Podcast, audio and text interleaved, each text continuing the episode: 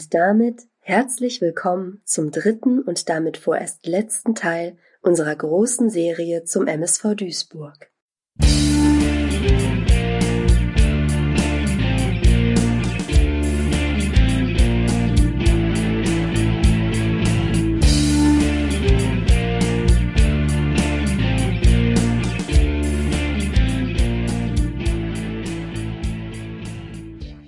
Ja, die tolle Stimmung durch den Aufstieg 9091, durch die weiteren Aufstiege in den 90er Jahren, durch die zwei Aufstiege in den 2000er Jahren und äh, all die schönen Erinnerungen, die bleiben uns in den nächsten, ja, wie lange es auch immer dauern wird, vier Stunden, fünf Stunden, viereinhalb Stunden ist so unser Durchschnitt, wie wir äh, in den letzten zwei Folgen gemerkt haben diese, diese positiven Erinnerungen, die bleiben sehr rar. Ähm, wir haben Anfang der 2000er über eine triste Zeit gesprochen im Mittelfeld der zweiten Liga. Was wären wir froh, wenn wir in den 2010er Jahren dauerhaft in so einer Tristesse geblieben wären? Hallo, Mike. Ja, Schönen guten Abend. Mahlzeit Männer. Stefan, Michael, seid gegrüßt zum Teil drei. Bad Boys 3 kann man da quasi sagen, ist hier am Start. Und ähm, du hast vollkommen recht. Das haben wir ja in den Folgen vorher auch so ein bisschen erwähnt. Wenn man gewusst hätte, wo wir heute so stehen, dann hätten wir die, die Probleme von damals genommen und würden wahrscheinlich mit 20.000 Mannequins ins Stadion rennen.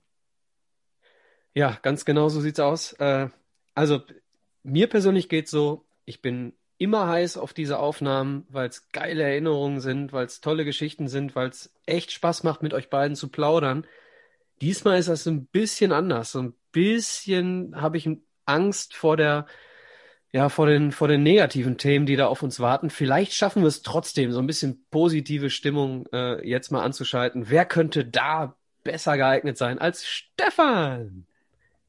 Ja, schönen guten Abend in die Runde, liebe Pottbolzer, liebe Wimpeltauscher, Schönen guten Abend. Ähm, ja, ich versuche jetzt gleich mal gute Stimmung zu verbreiten. Ich denke mal, ich habe wieder ein paar nette Stories im Gepäck. Äh, wo waren wir nicht? In Dortmund 2 waren wir, wir waren in, äh, in Berlin waren wir natürlich und, und, und. Also ihr sagt es gerade, äh, natürlich schwere Zeiten, die auf uns zukommen sollten, gerade so in der näheren Vergangenheit. Aber, ähm, und das ist man ja als MSV-Fan gewohnt, haben wir ja auch in den 90ern, auch in den 2000ern gehört, es gab immer ein Auf, es gab ein Ab. Aktuell äh, 2021 befinden wir uns auch wieder auf einem auf einem kleinen Ab, aber wir schauen mal, was wir einfach so in den 2010er Jahren noch so gefunden haben. Ja, wir haben einiges gefunden. Wir haben auch tolle Erlebnisse, ne? tolle Erlebnisse, die wir privat äh, hatten. Wir haben auch tolle sportliche Erfolge, ähm, die auf uns warten. Nur das, was ich meine mit dieser Grundstimmung, das ist noch nicht mal aufs Sportliche bezogen komplett. Äh, denn könnt ihr euch daran erinnern, dass wir in den letzten 20 Jahren, die wir besprochen haben, also von 90 bis 2010, dass wir da die Sorgen hatten, die wir gerade jetzt 2021 haben und die wir seit 2013 äh, immer wieder haben. Ne? Ich, ich selber, äh, ihr beiden seid in der gleichen Situation wie ich. Äh, ich glaube, eure Töchter oder äh, eure Kinder sind ein bisschen jünger als meine Tochter. Ähm, meine wird fünf äh, dieses Jahr und ich habe echt Sorge, dass ich äh, mit ihr niemals Profifußball bei meinem MSV äh, sehen kann im Stadion. So, das ist so ein bisschen eine, eine, Situation, die war in den ersten beiden Folgen ganz anders. Da gab es mal, oh, wir haben eine sportliche Talfahrt, oh, wir sind nicht aufgestiegen in die erste Liga. Da sind wir weit von entfernt und äh, lass uns trotzdem mal mit was Schönem starten, denn äh, die erste Saison, über die wir sprechen werden, ist die Saison 2010, 2011. Und da gibt es, wenn auch nicht unbedingt in der Liga, aber später im DFB-Pokal eine ganz, ganz tolle Entwicklung. Und äh, das ist doch mal ein positiver Start. Und äh, positiv waren auch die Neuzugänge, Mike? Ja, mit Ausnahme von einer Zweitligasaison, Spoiler, Spoiler, wo wir ein bisschen besser äh, platziert waren, ist das ja eigentlich schon die beste Saison ähm, ja, 2010 bis 2020.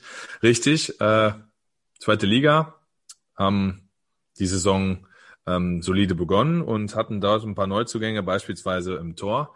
Äh, David Yeldell, können wir uns sicherlich alle noch gut dran erinnern, wie der bei uns den Kasten sauber gehalten hat, kam seinerzeit von Bayer Leverkusen. Und ähm, Branimir Bajic beispielsweise, ist äh, zu uns gewechselt. Sollte uns ja im, einige Jahre und vor allen Dingen viele Jahre äh, begleiten. Da wird Stefan sicherlich später noch ausführlich äh, Stellung zu nehmen, vor allen Dingen zum Abschiedsspiel, ne? Äh, zum inoffiziellen Abschiedsspiel gegen St. Pauli. Wir hatten äh, neue Spieler dabei, wie beispielsweise Benjamin Kern, ähm, Reiche, I äh, Ivica Banovic, der auch noch wichtig wird, zumindest auch vor allen Dingen in der Pokalsaison. Und ähm, Julian Koch beispielsweise. Absolute. Oh, tragische Situation später, ne? Kommen wir auch zu. Kommen wir auch zu, genau. Absolute Rakete in der Saison. Also der Senkrechtstarter 2010, 2011 eigentlich, vor allen Dingen in der zweiten Liga und vor allen Dingen auch bei uns. Äh, kann man vielleicht auch mal kurz sagen, wenn man sagt, ein junger Spieler und so wie Serjan Guvenicic in Anfang der 2000er, ne, ähm, ich gerade hat gerade Julian Koch als Persönlichkeit, der dann auch äh, Vizekapitän bei uns war, hat er sicherlich sicherlich da ähm, auf sich aufmerksam gemacht in der zweiten Liga und sich zu der Zeit für höhere Aufgaben beworben. Kommen wir wie gesagt später nochmal zu. Ja, er, ich meine sogar, er galt, äh, als er dann zum MSV kam, äh, als legitimer Nachfolger ähm, von Lukas Piszek, ne? Beim BVB. Also generell als ähm, Außenverteidiger Hoffnung auf jeden Fall, wenn man überlegt, wie viele Jahre Piszczek jetzt nach noch gespielt hat, weiß ich nicht, ob man sagen kann, Nachfolger von, von Piszczek, aber er sollte auf jeden Fall eigentlich eine Zukunft beim BVB als der Außenverteidigerposition haben. Ja, das, da kam ja dann alles leider ein bisschen anders. Goran Schukalo hat auch eine super Zeit bei uns gehabt, äh, habe ich so in Erinnerung. Ähm, Stammspieler, auch ordentlich erf äh, erfolgreich, torgefällig bei Standards beispielsweise. Äh, Philipp Trojan, äh, Serjan Yilmaz, und äh, hier unsere Maschine, der äh, nimmermüde äh, Stefan Meyerhofer, hat sich in der Saison mal uns angeschlossen, heute 38 für Würzburg unterwegs, damals für den MSV als, ähm, als Mittelstürmer, Aggressive Leader und, sage ich mal, positive Stimmungskanone.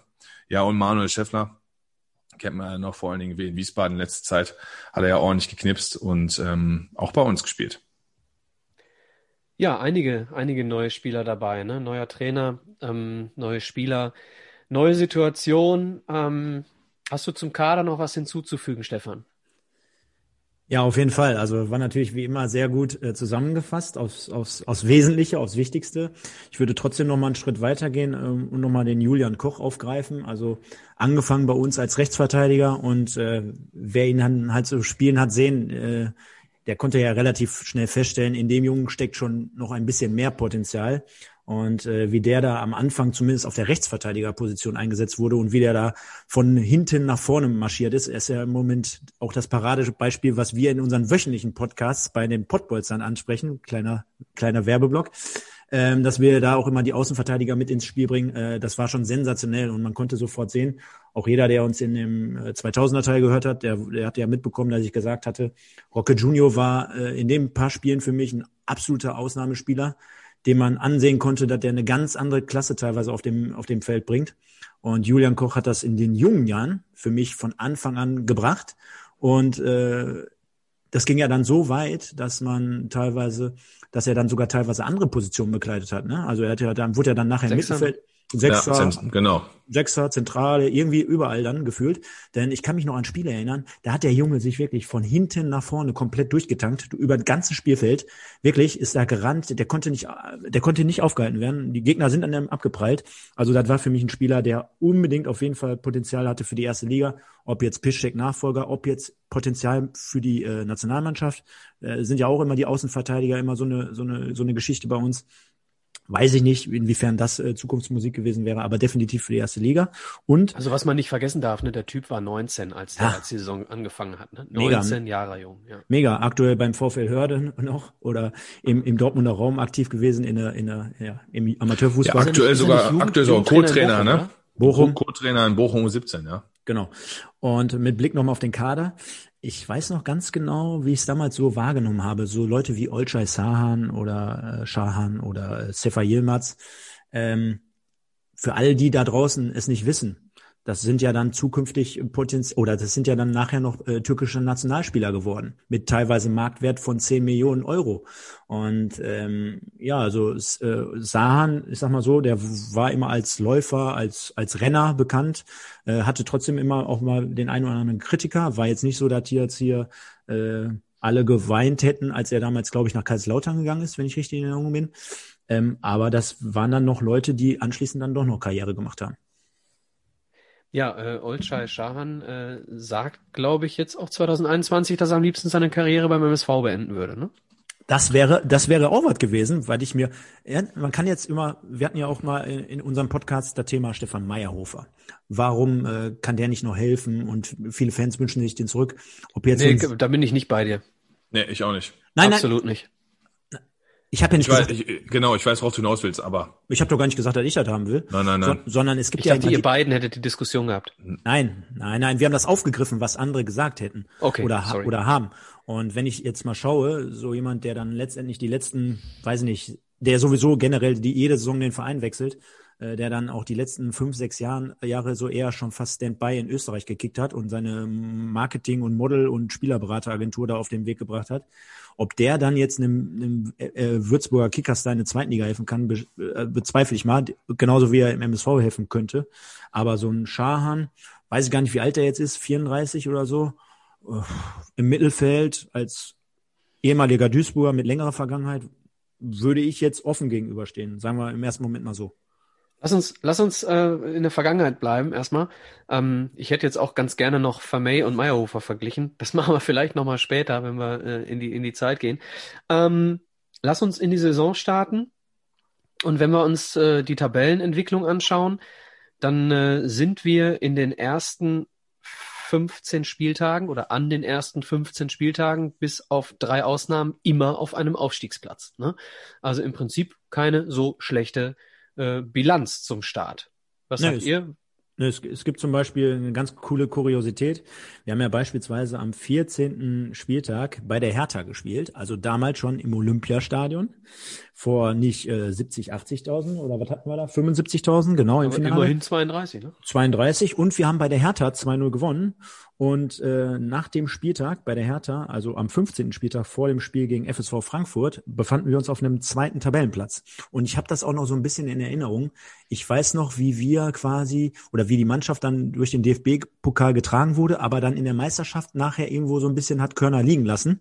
Und äh, ja, lustige Parallele vielleicht noch zum Spieltag an sich selber oder zu den Spieltagen. Nach dem Pokal-Halbfinale, kommen wir ja gleich explizit nochmal, denke ich mal, drauf zu sprechen, haben wir dann nachher nochmal auch in der Liga gegen Cottbus gespielt. Das haben wir direkt mal eben locker flockig abgeschenkt und äh, weiß ich noch, wie das ja immer so ist, ne? genauso wie mit so Freundschaftsspielen Deutschland, Brasilien. Ja, jetzt die riesen Revanche und so. Nee, das war natürlich keine Revanche. Unsere Mannschaft hat sich natürlich irgendwann nachher nur noch auf das Finale fokussiert, denke ich mal, und was auch voll, vollkommen legitim ist. Ne? Aber was man, ja, da, sorry, eine Sache. Wir hatten in der Saison übertriebenes Verletzungspech zum Schluss, ne? Ich weiß nicht, ob ihr das noch auf dem Schirm hattet. Auf also jeden Fall, Allein, allein die Truppe, die im Pokalfinale gespielt hat, kommen wir auch später zu, hat mir das Pokalfinale schon madig gemacht, auch wenn ich wahrscheinlich der Einzige bin, weil ähm, nicht nur, nicht nur, dass wir, das, dass wir das Saisonfinale in der, in der zweiten Bundesliga schon, schon ab Spieltag 27, 28 äh, herschenken mussten, hergeben mussten teilweise. Klar war das Pokalfinale im Rücken, aber eigentlich ist das ja eine Sache, die beflügeln sollte und die der, die der, die der, die Optimismus, Optimismus verbreitet und die der eigentlich den Schwung mitgibt, in der zweiten Liga auch noch was zu reißen. Es war aber einfach so, dass die Spieler bei uns gefallen sind wie die Fliegen. Also es ist ja letztendlich so, dass wir, die Aufstellung habe ich mir jetzt nicht rausgeschrieben, aber die müsste man mal vergleichen, der letzten Spieltage mit Pokalfinale, mit der Durchschnittsaufstellung, die du zum Beispiel hier schön hingeprintet hast mit dem 4-4-2. Also davon war kaum einer auf dem Platz. wir können gerne äh, die, die Start, also die Aufstellung vom ersten Spieltag mal nehmen. Äh, wir machen das Position äh, für Position. Ähm, wer von euch möchte sich mit dem ersten Spieltag befassen? Und ich antworte mit dem Spieler, der im Pokalfinale gespielt hat. Ja, also im Tor stand Yeldel. Ratajczak. Linker Ver- Außenverteidiger Vigneault. Äh, Moment mal, ich, ich verstehe das System jetzt. gar- Ja, natürlich. Ratajczak, äh, Yeldel hat selber im Finale gespielt. Entschuldigung, Entschuldigung, Entschuldigung bitte, ich habe ein anderes 0-5 gegen Schalke hier offen. Ja, ja, wir haben noch mal im DFB-Pokal gegen die auch eine Klatsche gekriegt, erste Runde, ne? Das hast du wahrscheinlich 0-5, offen. ja, ja, Zu- 2-15. zu Hause. Zu Hause in 2-15. Ja, ja, kann ich mich, kann ich mich erinnern, da haben wir auch 5 verloren, richtig, richtig schlecht gespielt. Also, hast du, bist du noch so weit oder suchst du noch gerade? Ich bin Sonst- da. Sonst mal was anderes. Bin also. Yeldel, Ja, passt. dann Vigneault, Passt. Soares. Bajic, Ja, okay. Reiche, Reiche, Koch, Kern, Grilic, Schukalo. Bajic. Ja gut, dann hat's das in Innenverteidigung, ne? Genau, wir haben mit einem Sechser gespielt. Mhm, okay, Yilmaz, Rechts, ja, passt. Schahn, Links, passt auch. Meyerhofer, Verletzt. Scheffler, Baljak, verletzt. Äh, also ich habe hier nur einen Stürmer mit Scheffler. Ich habe dann noch Grilic und Banovic dahinter. Mhm. Geht sogar eigentlich, ne? Hätte, hätte, hätte schlimmer kommen Ich können. hab's, ich hab's aber- auch schlimmer in Erinnerung, um ehrlich zu sein. Ja, wobei ich Nein, auch nein. da vielleicht äh, zwei, drei Spieler sind vielleicht auch wieder zurückgekommen aus einer Verletzung. Das kann auch durchaus sein. Genau, denn ähm, also äh, wollte ich gerade sagen, wat, klar, wenn man mal überlegt, wir haben ja jetzt gerade schon aufgezählt, ne, äh, wenn man auch ein bisschen an das Halbfinale zurückdenkt, äh, alleine, okay, da war Koch glaube ich auch schon nicht dabei, aber Koch, Baljak, Mhm. Meyerhofer, Ja. die, die drei alleine. Wir kommen, wir kommen später noch zur taktischen Aufstellung von Schalke im Pokalfinale. Da schnallst du, da, da schnallst du ab. So, lass uns, ähm, lass uns in die Saison nochmal zurückkehren. Pokal gleich vielleicht äh, ausgiebiger besprechen. Lass uns in die Liga gehen. Ähm, was mir aufgefallen ist in der in der Saison, wir haben extrem wenige Unentschieden gehabt, vor allem am Anfang der Saison. Ähm, bis zum elften Spieltag nur drei Niederlagen und den Rest gewonnen.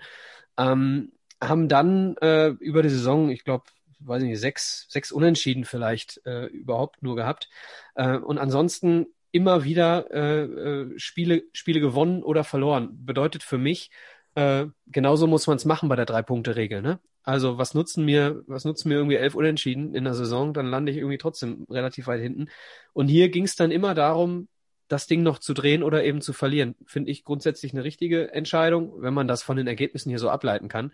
Aber das auf jeden Fall ein Grund für die am Ende doch recht solide Tabellenplatzierung mit dem äh, achten Platz, der dann, ihr habt es angesprochen, mit den Verletzungen äh, durchaus auch noch anders nach oben hin hätte aussehen können, ne? Der Saisonausgang. Ja, also wir hatten in der Saison 15 Siege, 7 Unentschieden, 12 Niederlagen. Da war es mit den 6 Unentschieden schon gar nicht so, so, so verkehrt, ist richtig. Es zeichnet vielleicht auch den Spielstil eines 4-4-2 aus, ne? Da du auf einen zentralen Mittelfeldspieler verzichtest, mit zwei Stürmern vorne agierst, ist das schon irgendwie hopp oder top.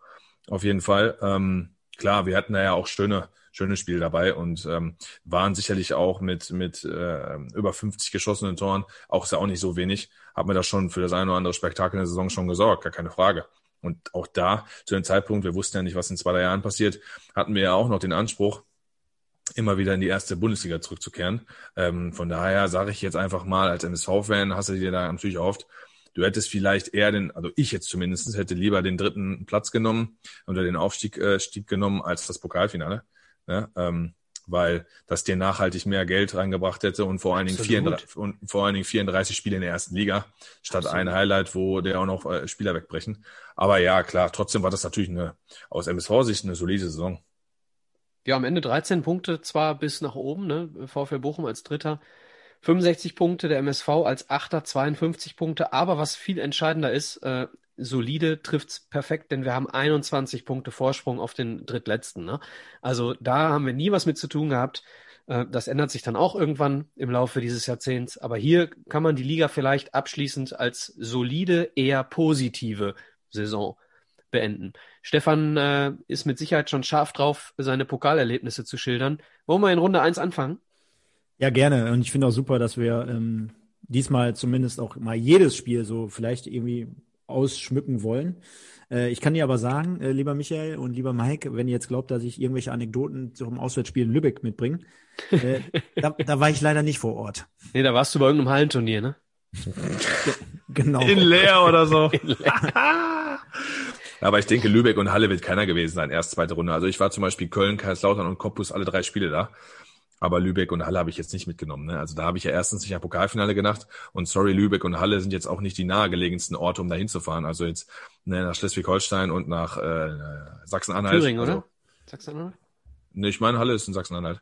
Ja. Ähm, also, weiß ich nicht. Sind wir souverän durchmarschiert, beide Spiele. Zu Null gewonnen, 2-0, 3-0. Und dann geht's nach Easy- Köln. easy going. Ja, Köln war super, ne? Also ich, wer war in Köln? Ich war da. Diesmal nicht. Das Schlimmste war, ich komme zehn Minuten spät ins Stadion, ne? Also Köln, Stefan, letzte Sendung, 28 Mal die Ausfahrt nicht gekriegt.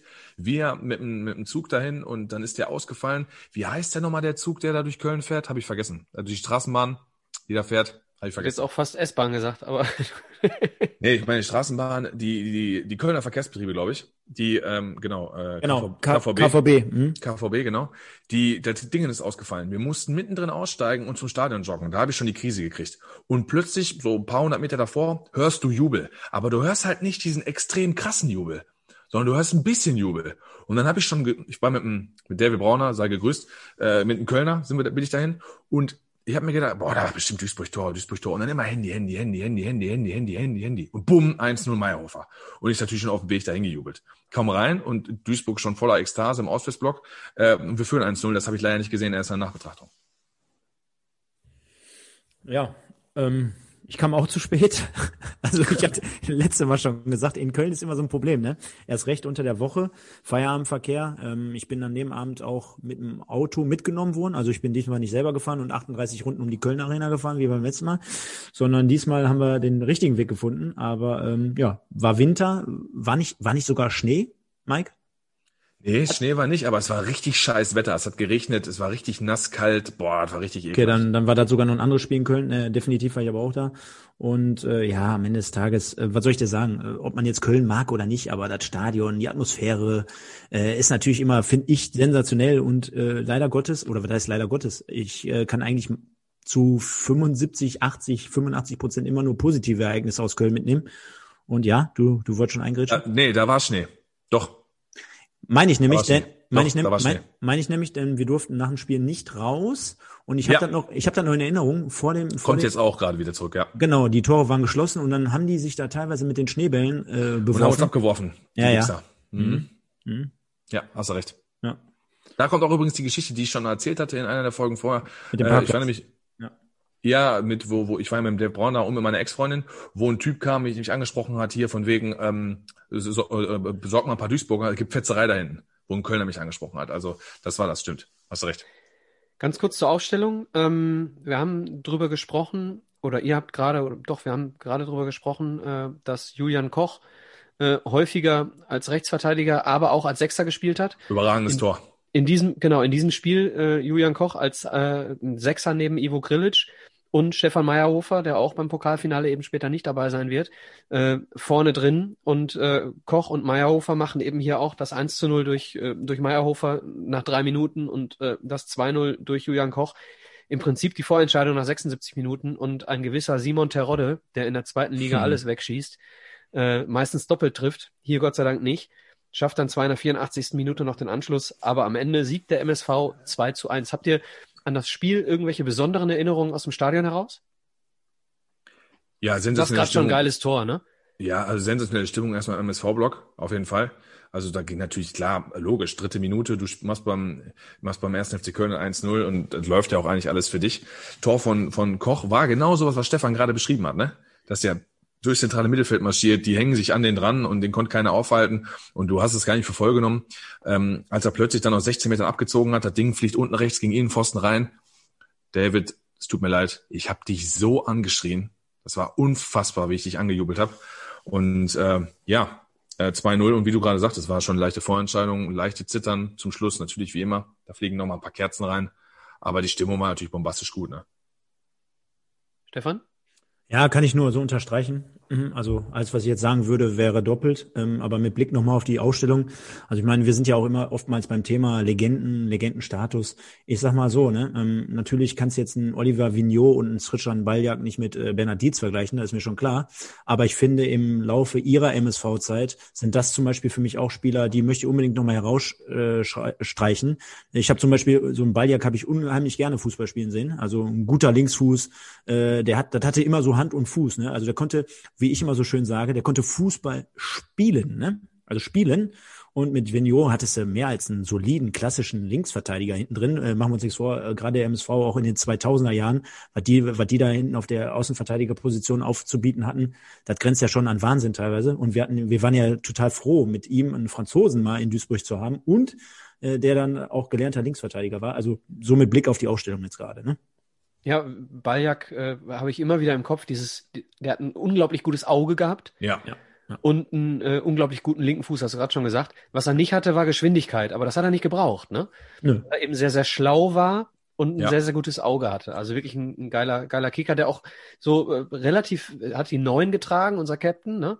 Äh, war aber relativ selten Stoßstürmer, ne? Hat immer zurückgezogener gespielt, weil er eben das Auge auch hatte, ne? Oder habe ich es falsch in Erinnerung? Müsste nee, nee. Ja. nee, nee, nee. Also ist, ist der ideale Stürmer für den 4-4-2 gewesen, ne? Weil als, als Zielspieler vorne eine Spitze, hast du schon recht, wäre ein bisschen zu wenig gewesen. Ähm, hat da, hat richtig gut gepasst, ne? Du hattest mit Meyerhofer da vorne die Dachlatte, der den Ball festmachen konnte, der auch sich nicht zu schade war, die Viererkette anzulaufen. Von mir aus auch alle vier. So, und Bayer, klar, hat sich dann auch mal gerne ins, ins Halbfeld fallen lassen, Innenverteidiger rausgezogen, war anspielbar, vor allen Dingen mit dem Rücken zum Tor stark würde ich sogar, äh, weiß nicht, ob er da mitgeht, so ein bisschen ähm, der Pizarro der zweiten Liga so ein bisschen vergleichen. Nicht, weil er einfach so lange Jahre jetzt da gespielt hat in Deutschland, sondern vom, vom Spielstil. Ne? Das sind Leute, die können dann halt auch mit Mitte 30 noch irgendwo spielen, weil sie halt gut Fußball spielen können. Im Gegensatz zu einem Kevin Kurani zum Beispiel, der, wenn die Physis nicht mehr da ist, den er nicht mehr gebrauchen konntest.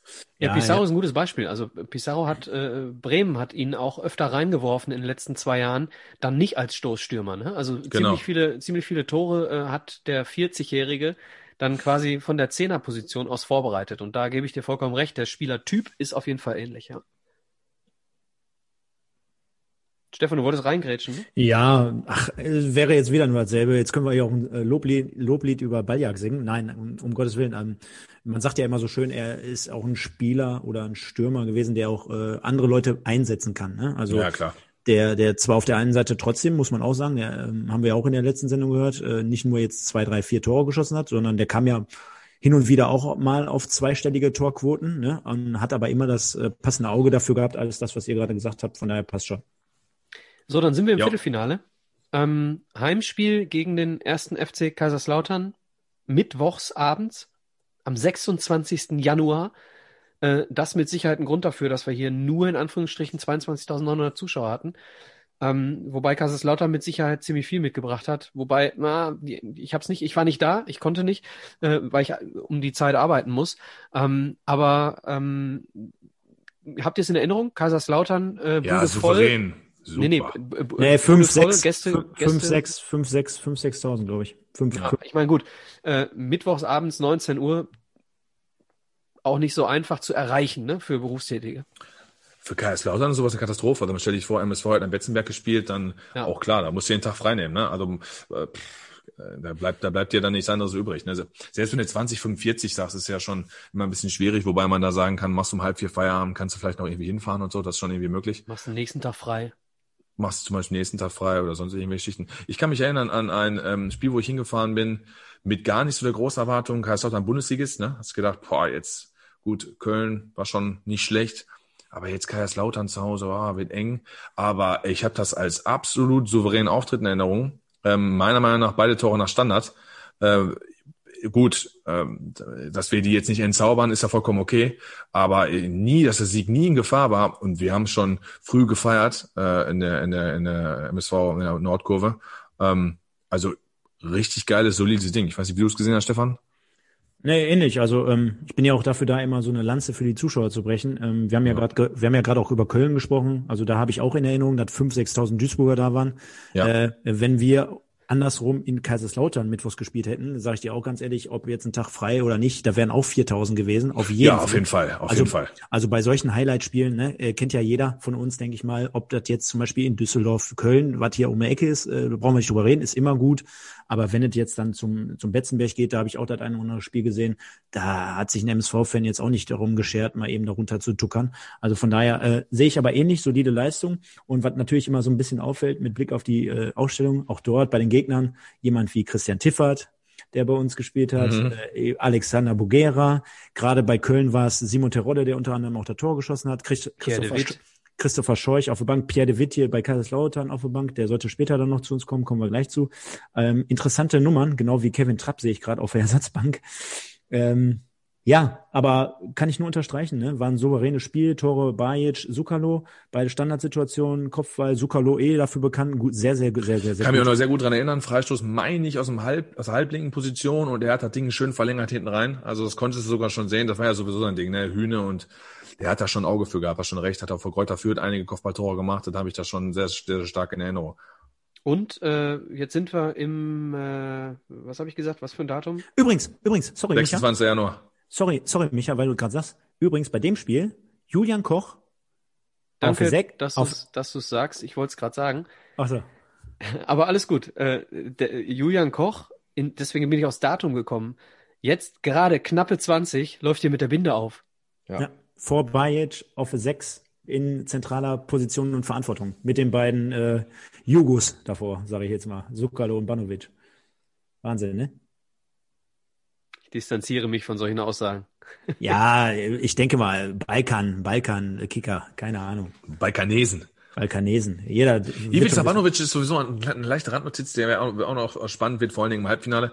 Ähm, ich werde das nie vergessen, als der beim SC Freiburg gespielt hat. Die Story kennt jetzt wahrscheinlich keiner. Aber ich habe mit meinem Bruder vom Fernseher gesessen und in der, es steht 2-0 für Werder Bremen und in der 93. oder 94. Elfmeter für Freiburg. Völlig uninteressant. Und Banovic tritt an, haut ihn rein und rennt durch das ganze Stadion. Jubelt wie ein Wahnsinnigen. Und dann wird das Spiel abgepfiffen. Hat mich damals so kaputt gelacht, bei einem 1 zu 2 in der 94. so auszuticken. Und als er dann zu uns gewechselt ist, das war vorher, habe ich gedacht, Alter, jetzt holen wir so eine, so, so, so eine menschliche Flachzange, der seinen eigenen, der seinen eigenen Erfolg irgendwie da in den Vordergrund Vielleicht hat er gedacht, das wäre der Ausgleich. Ey, ich, ey, ohne Witz, wenn mein Bruder mir das hört, hört, hört, hört die Folgen an. Ey, Kiwi, du, du weißt es. So, und ähm, hat aber bei uns dann eine gute Saison gespielt, vor allen Dingen dann im Halbfinale auch äh, wichtig. So, Halbfinale, du sprichst es an. Ja, da Energie. waren wir, denke ich mal, alle da, oder? Energie Cottbus, was glaubst du, was, was in meinem Beruf dienstagsabends passiert? Ja, wahrscheinlich wird da gedanced, aber. Ja, ich bin Da- arbeiten. Aber warst nicht da? Ich war nicht da. Bei mir gibt's folgende Situation. Ich bin auf dem Rückweg von der Arbeit und das Spiel läuft noch. Und gehe zu Hause ins Wohnzimmer rein und sehe die letzten Sekunden und tanze mit meinem Labrador wild durch die, Bo durch die Bude. Das hättest du dir hättest von draußen ins, ins Wohnzimmer reingeguckt, hättest du gesagt, was ist denn für ein Idiot? Ähm, das war, es war eine Erinnerung, trotzdem ich nicht da war, die herausragend war. Also so ein, so ein äh, Wahnsinnsritt von der Arbeit nach Hause, weil ich unbedingt noch die letzten Minuten sehen wollte, habe ich noch nie gehabt. Und dann habe ich es tatsächlich noch gesehen und dann sind wir hier tanzend durch die Bude. Hast du die Fallrückzieher-Rettungsaktion von Vigneault noch gesehen oder warst du da noch nicht zu Hause?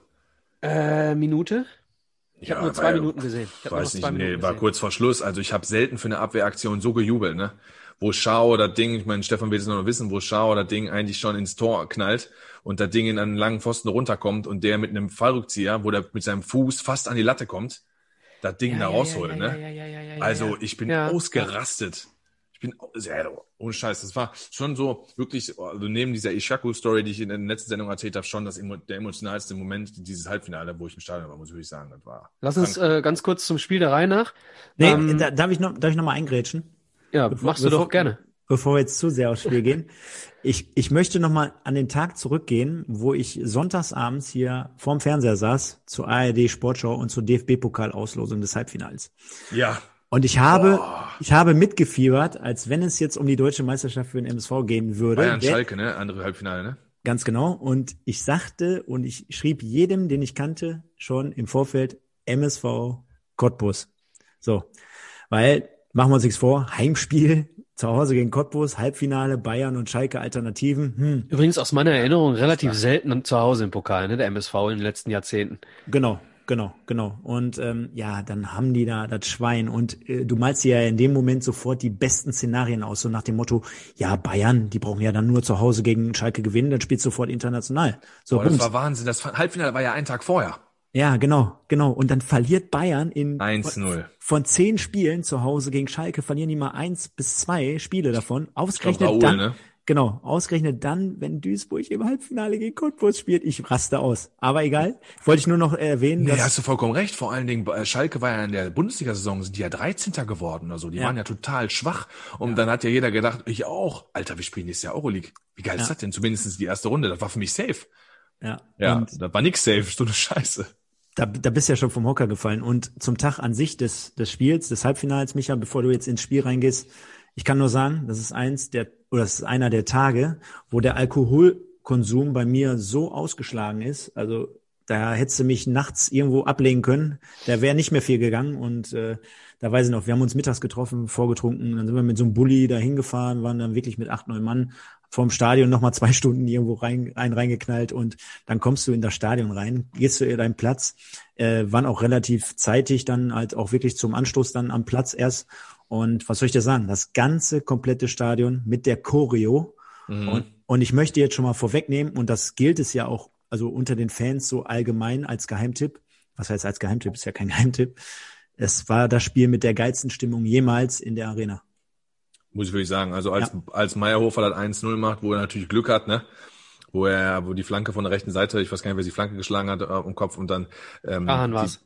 Ah, okay, sieht der Cottbus-Torwart nicht gut aus, knallt den ja eigentlich den Ball vor den Schädel und der rennt durch das halbe Stadion und äh, gefühlt war der, der DFB-Pokal nahe, boah, ich kann nicht auch. Und ich muss sagen, ich habe Süd gesessen, also in der Nähe von den Cottbus-Fans, weil ich keine Karte mehr gekriegt habe, äh, weder Dauerkartensetzer noch Mitglied, dann hast du genommen, was du gekriegt hast und äh, ja, war schon unbeschreiblich, muss ich wirklich sagen. Ich, ich, ich sag mir immer, ne? Ich sag mir wirklich, bei solchen Momenten oder auch wenn MSV hier gewinnt oder ein Tor schießt und man plötzlich wieder so dieses Fan da sein, ich zum Beispiel extremer spüre, stell dir mal vor, die würden deutscher Meister werden.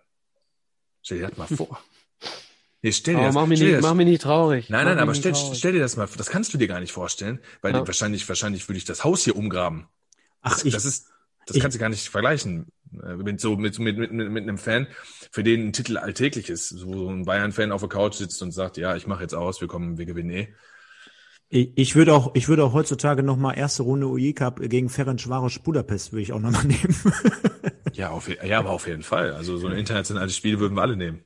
Ja, gerade nach Budapest. Ich würde auch einen Aufstieg in die erste, in die zweite Liga nehmen. Ja, fangen wir mal klein an, Michael. Fangen wir mal, äh, Mike, fangen wir mal klein an. Ich würde auch den Klassenerhalt in der dritten Liga nehmen. ja, ja, so, ähm, wir gehen, wir gehen hier in das Spiel noch ein bisschen tiefer rein. Du hast schon gesagt, Stefan Meyerhofer Kopfball, äh, sehr glückliches Tor. Ähm, 1-0 in der 24. Äh, Baljak mit seinem ersten Tor im DFB-Pokal äh, in der 54. 2 Vorlage Banovic. Ja, Deswegen meine genau. ich wichtig, ne? Also sehr super Solo, sehr gut gemacht, super Solo, konntest du sehen in der Hoffnung, Spiel, Spiel, Spiel, Spiel, Spiel. Und ja. Genau, und ich saß übrigens dann da unten, Süd, da hatte ich dann Glück, 2-0 direkt vor meiner Nase. Dann kommt die 77. Notbremse Suarez das ist unter anderem auch ein Grund, glaube ich, warum er ja dann im Finale auch nicht gespielt hat. Wir kamen ja Nö, das wird der Grund gewesen sein. Genau. Ja. Wir haben ja darüber gesprochen, wer alles gefehlt hat. Und da hatten wir auch noch eine rote Karte an den Backen. Genau, 77. rote Karte Notbremse äh, hätte es so heute nicht mehr gegeben, denn es war eine Notbremse im Strafraum. Ähm, Elfmeter, wer als Nils Petersen, Nils wer Petersen. sonst, äh, macht in der 78. hier das 2-1 und äh, ja, der Rest ist Geschichte. Ne? Wir haben über die Fahr äh, Fahrrückzieher-Klär-Aktion gesprochen. Ähm, ein, ein, ein, Zittern, ein Zittern bis zum Schluss und am Ende äh, ja, stehen wir tatsächlich im Finale in Berlin ähm, gegen, ihr habt es gerade schon gesagt, gegen den Bayern-Bezwinger Schalke 04. Ähm, äh, wart ihr in Berlin? Wer von euch war in Berlin? Stefan war da. Mike? Nee, ich, ich war nicht da. Kann es auch erklären, aber vielleicht wollt ihr es. Ja, vielleicht äh, fange ich erstmal an mit der Art und Weise, wie ich dahin äh, kam. Also ich war, also nicht, nicht die Art und Weise, wie ich da hingekommen bin. Also ich weiß schon noch, wie ich da hingekommen bin, aber äh, wie ich zu der Karte gekommen bin. Ähm, und zwar war ich äh, aufgrund meines Jobs äh, zu der Zeit kein Dauerkarteninhaber und hatte eben äh, zwei Möglichkeiten. Ein Kollege von mir, Stefan, über den wir schon in der äh, vergangenen Folge mal gesprochen haben, ähm, hat dann noch ganz schnell äh, eine Rückrundendauerkarte geholt äh, das war möglich. Du konntest äh, vor dem Halbfinale, meine ich, wenn du vor dem Halbfinale gegen äh, Cottbus noch die Rückrundendauerkarte geholt hast, hattest du Vorkaufrecht für die Finalkarte. Ähm, ich war ein bisschen zu spät. Ich habe dann die ganz katastrophale Lösung gewählt. eBay. hab mir vier Karten bei eBay besorgt. Äh, Preis sagen wir hier mal nicht. Also es war nicht wenig Geld. Und ich hatte die Karten bis zur Anreise noch nicht. Es gab Probleme irgendwo mit der Übergabe und ich fahre nach Berlin und bespreche mit dem Verkäufer, ja, ich lege die an die Rezeption vom Hotel. Mir war schon klar, dass wir da ohne Karten stehen. Mir war absolut klar, das gibt sowieso nichts. Dann kommen wir ins Hotel und ähm, tja, da liegen vier Karten. Also hm. ich habe tatsächlich vier Karten bekommen zu einem Schweinepreis. Eine Karte davon mit Sichtbehinderung. Und äh, weil sie nämlich genau an der Plexiglasfront zwischen den Duisburgern und Schalkern war. Ähm, beziehungsweise zwischen den Duisburgern und dem, ob es ein neutraler Block war, weiß ich nicht. Auf jeden ja. Fall, äh, wir hatten ja die unterbrochene Kurve. Und äh, wenn du vom äh, Spielfeld auf die MSV-Kurve geguckt hast, war ich am linken Rand der Kurve. Mhm. Also wenn man wenn man es auf, aufs äh, Wedau-Stadion äh, beziehen würde, war ich an der Grenze zur Haupttribüne. Mhm. Und äh, ich hatte das Glück, äh, dass ich einen dieser Plätze hatte, wo man was gesehen hat. Alle anderen mussten mal teilweise so um die Ecke, also war schon, war schon eine Katastrophe. Und bevor wir jetzt in das Spiel einsteigen, äh, und ich weiß tatsächlich noch äh, viel vom Spiel, ähm, Stefan, wie bist du da hingekommen? Boah, Wie viel Zeit haben wir? Mike guckt schon wieder so kritisch. Ja, pass das auf, dann kürzt doch, kürzt doch ein bisschen ich ab. Ich lächel, ich lächel doch einfach. Nein, ich, ich muss natürlich hier, also wir kommen ja auch gleich wahrscheinlich zu ein paar Situationen und zu ein paar Jahren, da gehen wir ein bisschen schneller durch, aber für jeden MSV-Fan ist das wahrscheinlich so mit das prägnanteste und von daher. Ja, was soll ich dir sagen? Also über einen Bekannten, äh, dessen Arbeit, äh, dessen Vorgesetzter, der hatte die Möglichkeit irgendwie komischerweise an sechs Karten zu kommen. Äh, frag mich nicht wieso, weshalb, warum. Wir haben die natürlich gerne dankend angenommen. Und an dem Tag des, des oder nee, besser gesagt, samstags war ja das Spiel und freitags hatten wir uns dann getroffen schon. Also wir sind von freitags bis sonntags gefahren. Wir hatten eine Tour geplant und das ist eins der, eine der legendärsten Touren, kann ich nur so alle, alle da draußen sagen, die wir jemals so gemacht haben. Äh, ein Kumpel von mir, der hatte sich auch noch angeboten, mal wieder zu fahren. Also auch ein Bulli. Wir sind mit dem Bulli, mit acht, neun Mann sind wir da drin gewesen. Und das Kuriose und das, das Lustige, weil man ist ja auch trotzdem noch Mensch, äh, es war geteiltes Fanlager in diesem Bus äh, zu überwiegend großen Stücken aber aus MSV-Fans bestehend. Und ja, unter den Vieren war bei uns auch ein Schalker. Ja. ja, gut, bei euch noch ein bisschen blöder verteilt, aber bei uns also also sechs Duisburger und zwei Schalker, glaube ich, irgendwie so. Und äh, wir wir haben wirklich an dem Tag, ich habe in Mörs noch damals gewohnt und ich hab, war einkaufen, ich glaube, wir haben zwölf Kisten Bier da eingeladen oder was, plus noch plus noch alles bis unters Dach und äh, rappelvoll und das, die ganze Geschichte war, wir fahren hier gerade bei mir die 42, fahren wir hoch und was passiert als erstes? Stau. also du fährst wirklich gerade die Autobahn hier hoch, Stau. So, kommst nicht von der Wohnung weg, Stau. Und im Endeffekt haben wir so lange gebraucht, wir sind dann abends noch in Berlin feiern gegangen, bis morgens um fünf, sechs. Der erste ist natürlich dann aber morgens schon wieder um halb sieben aufgestanden, haben dann Polonaise auf der Straße gemacht und sind dann, haben wir uns anschließend äh, nochmal mit haben wir uns direkt getrennt, sind dann noch zum Brandenburger Tor gegangen, so ein bisschen feiern. Da hast du schon die ersten Duisburger natürlich so gesehen. Und dann gab es ja dieses Fanfest am, ähm, an der Spree, ne? In diesem in diesem Beach da in diesem also jede, jeder Verein hat ja bei bei so großen Turnieren und äh, auch Champions League zum Beispiel Finale DFB Pokal etc die haben dann ja so organisierte Fan-Treffen wo die ja. Leute sich treffen. Da ist dann nachher auch noch der Dampfer mit den Schalke Fans vorbeigekommen. Dann haben die natürlich äh, Steine reingeworfen und hast du nicht gesehen. Äh, war auch war auch sensationell und äh, alles zusammen ne? Also Vortag plus dies und das da war ich schon leicht alkoholisiert als ich da am Stadion antanzte. Und dann hieß es auf einmal Schreckensnachricht öh, da gibt's nur alkoholfreies Bier. So, was hast du gemacht? Dann gab's da so ein Kiosk so an den Eingangstoren. Da hast du hier nochmal schnell drei schnell hinten reingepfiffen, damit du auch ja du, gut durchkommst. Ja, und so war ich dann letztendlich nachher im Stadion. Und ich saß ungefähr grob da, wo du saßt, nur mit dem kleinen, feinen Unterschied. Ich saß komplett oben in der allerletzten Reihe. Über mir saß keiner. Komplett da hat es gepfiffen und gezogen und ge keine Ahnung, frag mich nicht. Also zu, ganz kurz zu dem zu dem Fanfest, was du gerade erzählt hast. Äh, da erinnere ich mich äh, gerne an das Pokalfinale gegen die Bayern Ende der 90er Jahre. Da war es nämlich an der Gedächtniskirche. Ah, unfassbar an der Gedächtniskirche, alles blau-weiß, alles blau-weiß. Ja, Stefan? Und, und ich möchte gerne zur Seite springen, Micha, ähm, weil du gerade den ähm, ja den Schweinepreis angesprochen hast. Ich sag dir ganz ehrlich, hätte mir jemand einen Schweinepreis gegeben oder angeboten, ich hätte das niemals gemacht. Ich hätte das niemals gemacht, deswegen kann ich verstehen, dass du den bezahlt hast. Aber ich als MSV-Fan, ich sag dir ganz ehrlich, das war. Du hättest ihn nie verkauft, wolltest du sagen. Nein, ich hätte ihn niemals verkauft. Verkauft. Ja, so meinst du. Ja. Verkauft hätte ich niemals, aber deswegen kann ich verstehen, dass du eine gekauft hast, weil ja. das zeigt ja, wie wichtig dir dieses Spiel gewesen ist. Und ähm, aus, ja, ist ganz, ganz weit oben in meinem Leben, in meinen Erinnerungen ganz anzusehen. Und ähm, aber das Ganze rundete natürlich dieses ganze drumherum Flair. Mein Vater war auch dabei, der hatte genauso viel Spaß unter unter unter Teenagern, unter Mitte 20-Jährigen und das war das war ein Weltklasse-Erlebnis. Wenn ich die Stories erzählen würde, das würde zu weit. Absolut. Führen. Ja, ich habe hab extra jetzt mal ein bisschen gespult bei mir. Also diese der ganze Weg zum Stadion und und hinterher wieder raus aus dem Stadion ist natürlich legendär. Lass uns lass uns ganz kurz zum Sportlichen kommen, bevor, bevor wir dann zu den letzten, ich sag mal 15 Minuten kommen, äh, kann der Mike gerne mal erzählen, wie er das am Fernseher äh, wahrgenommen hat, was wir da in der Kurve wahrnehmen durften oder, oder wo wir Teil von waren. Ähm, das Sportliche, ähm, war eigentlich relativ schnell gegessen. Nach 22 Minuten 2-0, ne? 18. Minute Julian Draxler, 22. 2-0 Hünteler und dann kam noch äh, Hövedes in der ersten Halbzeit und äh, Jurado und äh, Hünteler in der zweiten Halbzeit. 5-0 geht das Ganze aus. Und wenn man sich mal die Aufstellung anschaut, beim MSV spielen vorne äh, Grilic, Schahan, Schäffler, Yilmaz. Und bei Schalke spielen vorne Draxler, Fafan, Hünteler, Raoul. So. Ähm, in dem Moment schon, es hätte an ein Wunder gegrenzt, ganz ehrlich. Wenn wir da irgendwas anderes äh, erreicht hätten und äh, dementsprechend ist der angeschlagene Stefan Meyerhofer auch gar nicht mehr eingewechselt worden. Da war lange die Diskussion, äh, ob, er, ob er uns äh, im Falle eines, äh, eines knappen Spiels noch helfen wird. Und äh, ja, ganz ehrlich, wenn du zur Halbzeit 3-0 hinten liest, dann brauchst du den Meyerhofer auch nicht kaputt laufen lassen. Ja, ähm, das sind unter anderem die Gründe, warum ich dann äh, nicht hingefahren bin. Also du hättest ja die Möglichkeit gehabt, jeder äh, auch nach Berlin so zu fahren. Du musst ja nicht ins Stadion gehen, kannst ja den Rest alles aufsaugen. Da gibt's ja auch genug Touristen, äh, Fußballtouristen in Anführungsstrichen, die ja das Flair dann drumherum aufnehmen. Und da bist du ja auch eigentlich in dem perfekten Alter, ne? 2011.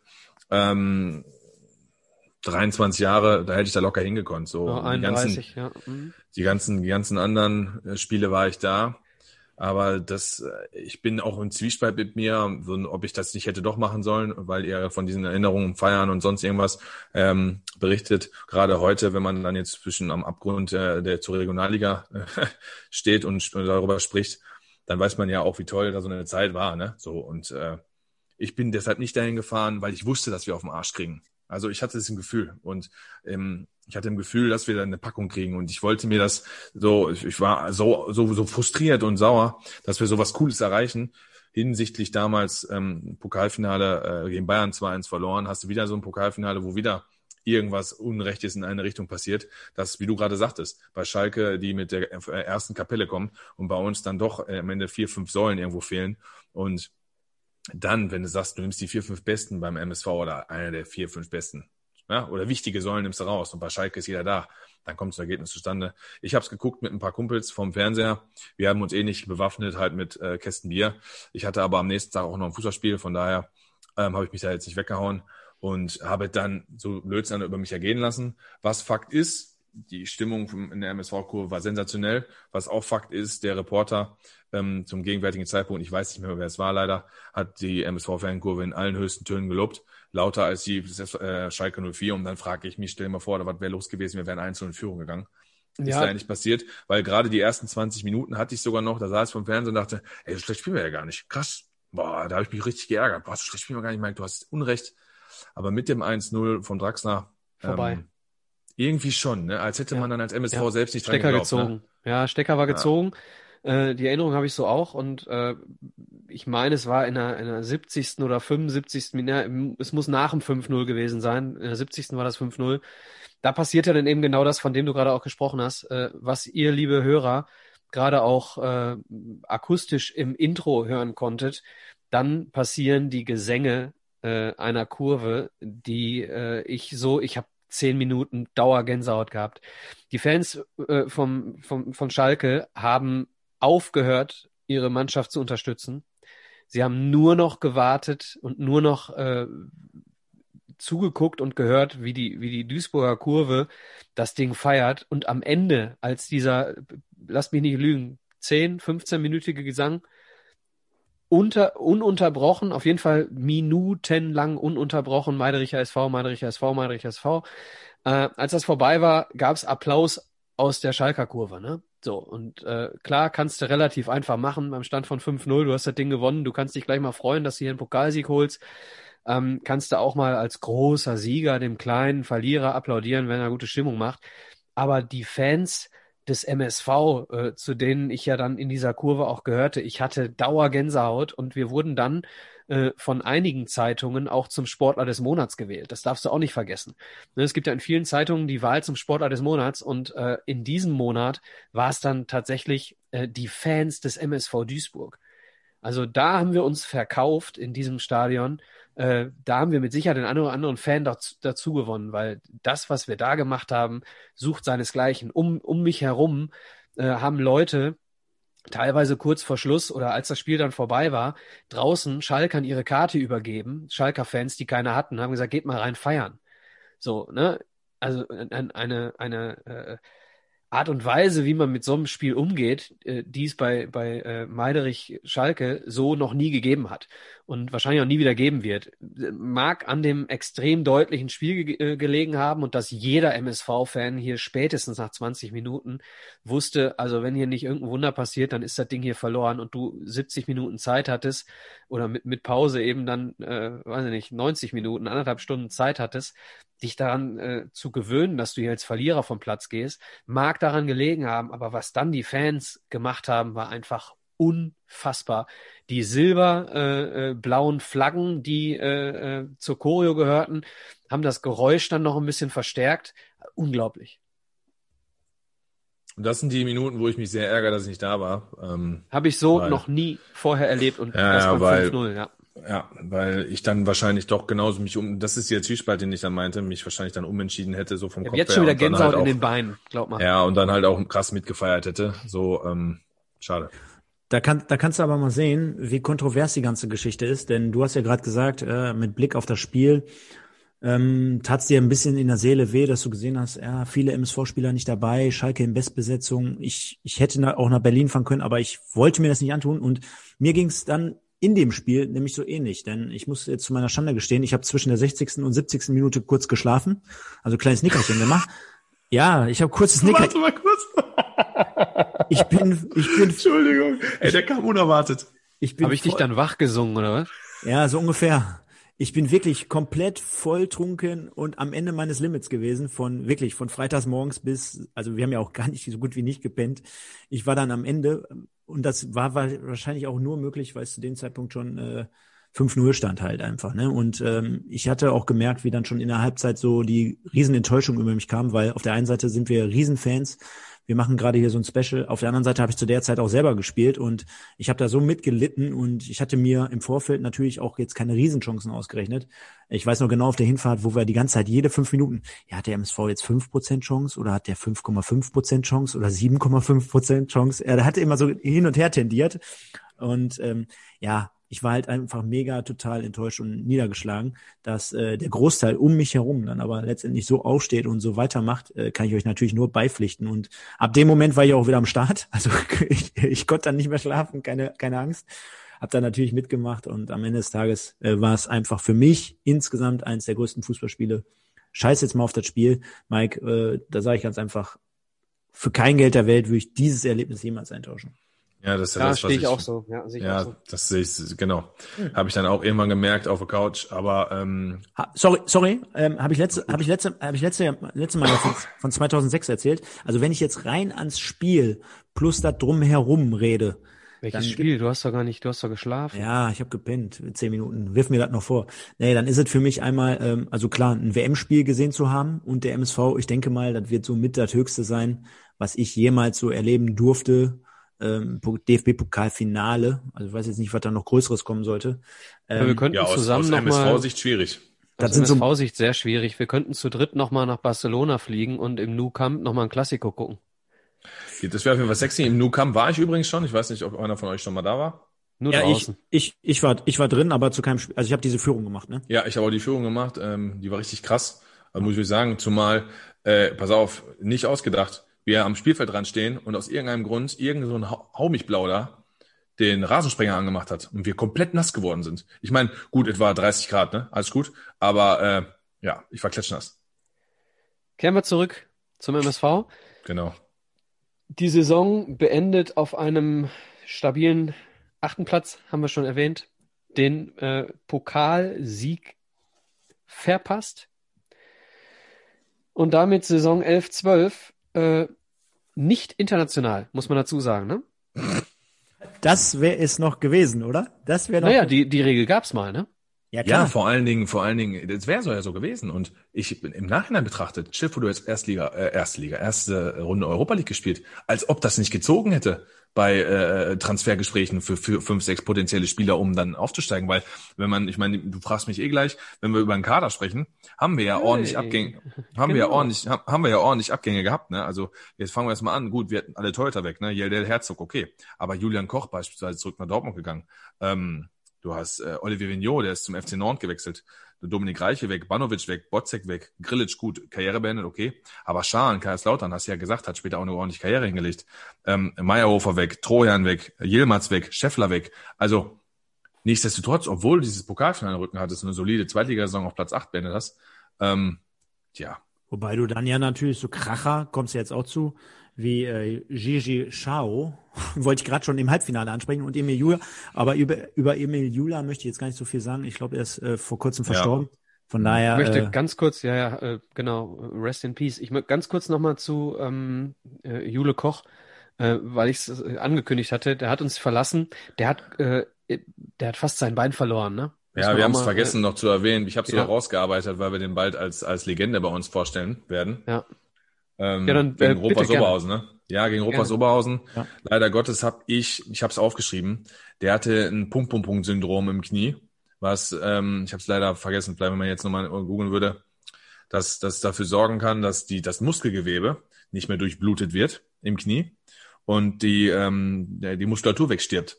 Und da dann das Problem ist, wenn sowas zu spät erkannt wird, die den Bein amputieren müssen. Und er hatte, ähm, ich habe das Interview gelesen nochmal von ihm, extra zu der Recherche dazu, und er hatte dann halt gesagt, dass er nach dem Spiel, nach dem RWO-Spiel gar keine Schmerzen hatte.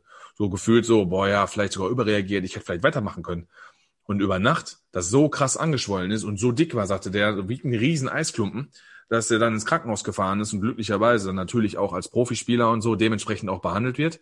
Hat er nochmal auch nochmal herausgestellt dass ähm, ja äh, die Diagnose kam mit diesem, ah, ich habe leider vergessen, Punkt-Punkt-Syndrom und äh, es dazu wurde ja dann noch, als die Schwellung, als er dann behandelt wurde und die Schwellung langsam zurückging, wurde ja dann noch ein Kreuzbandriss und ein Außenbandriss auch noch festgestellt. Also im Grunde genommen war er komplett Gulasch im Knie. So und ähm, das hat natürlich krass seine seine seine Karriere äh, hat seine Karriere zerstört, ganz einfach. Und wenn wir an die Szene damals ja. denken gegen RWO, ich habe die Szene genau im Kopf. Weil ähm, ich im ersten Moment, glaube ich, wenn, als wir die Szene gesehen haben, hat jeder gedacht, ja gut, so schlimm ist das ja gar nicht. Aber als man ja, ist aber häufig so beim Kreuzbandriss, dass sowas nicht äh, äh, schwierig aussieht. Aber ne? als man die Wiederholung gesehen hat, da wollte ich gerade hinaus, als man die Wiederholung gesehen hat, ist es ja so, dass äh, es ist ein Zweikampf um den Ball und Julian Koch wollte gerade schießen und der RWO-Spieler stellt seinen Körper rein, stellt sein Bein davor und Julian Koch tritt ja quasi unter das RWO-Bein. Also und der tritt von unten gegen den Oberschenkel, sodass das, sodass der Unterschenkel der normalerweise blockiert beim Hoch, ne? Wir kennen das ja, irgendwann hört der der auf, aber nach oben wegbricht. Also das, das heißt, schon mal, glaube ich, bei einem, bei einem Mainzer oder Augsburger gab es das äh, vor kurzem auch nochmal, dass das Bein quasi vom Knie abwärts in die falsche Richtung ge äh, gebrochen Genau, wurde. in die falsche Richtung. Also es schlägt quasi durch. Und das hast du dann in dieser kurzen Zusammenfassung gesehen. Und ich bin ja so ein Typ, ich kann das eigentlich gar nicht sehen. Wenn ich jetzt weiß, jemand zeigt mir ein Video, wo sie in ein Schienbein bricht, dann sage ich, boah, mach weg, will ich gar nicht sehen. Da guckst du die Wiederholung und denkst, okay, und dann sehe ich das und denk vom Fernseher, krasse Scheiße. Das ist alles, aber nicht gut. So, ja. so kam es dann ja auch, ne? Wollten wir nur zumindest nochmal erwähnt haben, weil äh, Jule Koch mit Sicherheit ein Jahrhunderttalent war auf MSV-Ebene. Ähm, okay, äh, Neuzugänge, Mike. Genau, gerade angesprochen von, äh, von Stefan. Wir haben Cottbus im Halbfinale geschlagen und haben uns dann gedacht, wir holen Jula und äh, Schau im Doppelpack. Ähm, hat nicht ganz, ich meine, auch wenn Jula natürlich Rest in Peace, habt ihr vollkommen recht, aber zum Sportlichen haben uns beide in der Saison jetzt nicht so gut oder so weit nach vorne gebracht. Haben äh, Domowczyski geholt von Hertha BSC Berlin, da äh, erinnern wir uns ja, denke ich, alle noch so zurück. Äh, fleißiger Spieler, fleißiger Arbeiter, viel unterwegs, aber null torgefällig gefühlt. Ähm, wir haben einen Spieler geholt, Jürgen Jasula, der bei uns äh, ein solides Jahr gespielt hat. Wir haben Parmitsch dazu bekommen. Äh, wir haben in den Verteidigungen, also wir haben natürlich im Tor, ich sagte ja gerade bei Teuter weg, Florian Fromlowitz, wo man sich auch viel, viel mehr von versprochen hat, der beim MSV dann überhaupt keine gute Zeit hatte und wo man Felix Wiedwald eigentlich als Nummer zwei geholt hat, der dann mit 20 Einsätzen ähm, Fromlowitz in der Saison überholt hat und zu Nummer eins aufgestiegen ist. Wir hatten Beberovic, so, weiß nicht, wie ihr zu dem so steht. Hm, so lala, hat viel gespielt, aber ein schlechter Komjenovic und ähm, ja, Brusinski, ne, äh, hat einige äh, Jahre bei uns gehabt, äh, auch vernünftige Jahre gehabt, stand öfter in der Kritik weil man, glaube ich, dachte so als Zuschauer und als Fan, ich, ich sag mal, mit meiner Meinung, dann, da hat man immer mehr Potenzial gesehen und was er abgerufen hat, war dann vielleicht nicht das, was man sich erhofft hat. Hat vielleicht aber auch auf der falschen Position gespielt, weil bei Mainz ist er als Außenverteidiger steil gegangen und beim MSV hat er offensiv gespielt. Und das war wahrscheinlich nachhaltig einfach die falsche Position, weil seine PS konnte zu gut gebrauchen zum Hinterlaufen, aber er hatte halt kein Gefühl für die Spitze ne, oder für das Offensivspiel. Aber da hat halt der Mainzer Trainer erkannt und beim MSV nicht. Ist dann sogar Kapitän geworden in Mainz, ne? Also hat Ja. seinen Weg gemacht. Auf Darf jeden ich- Fall.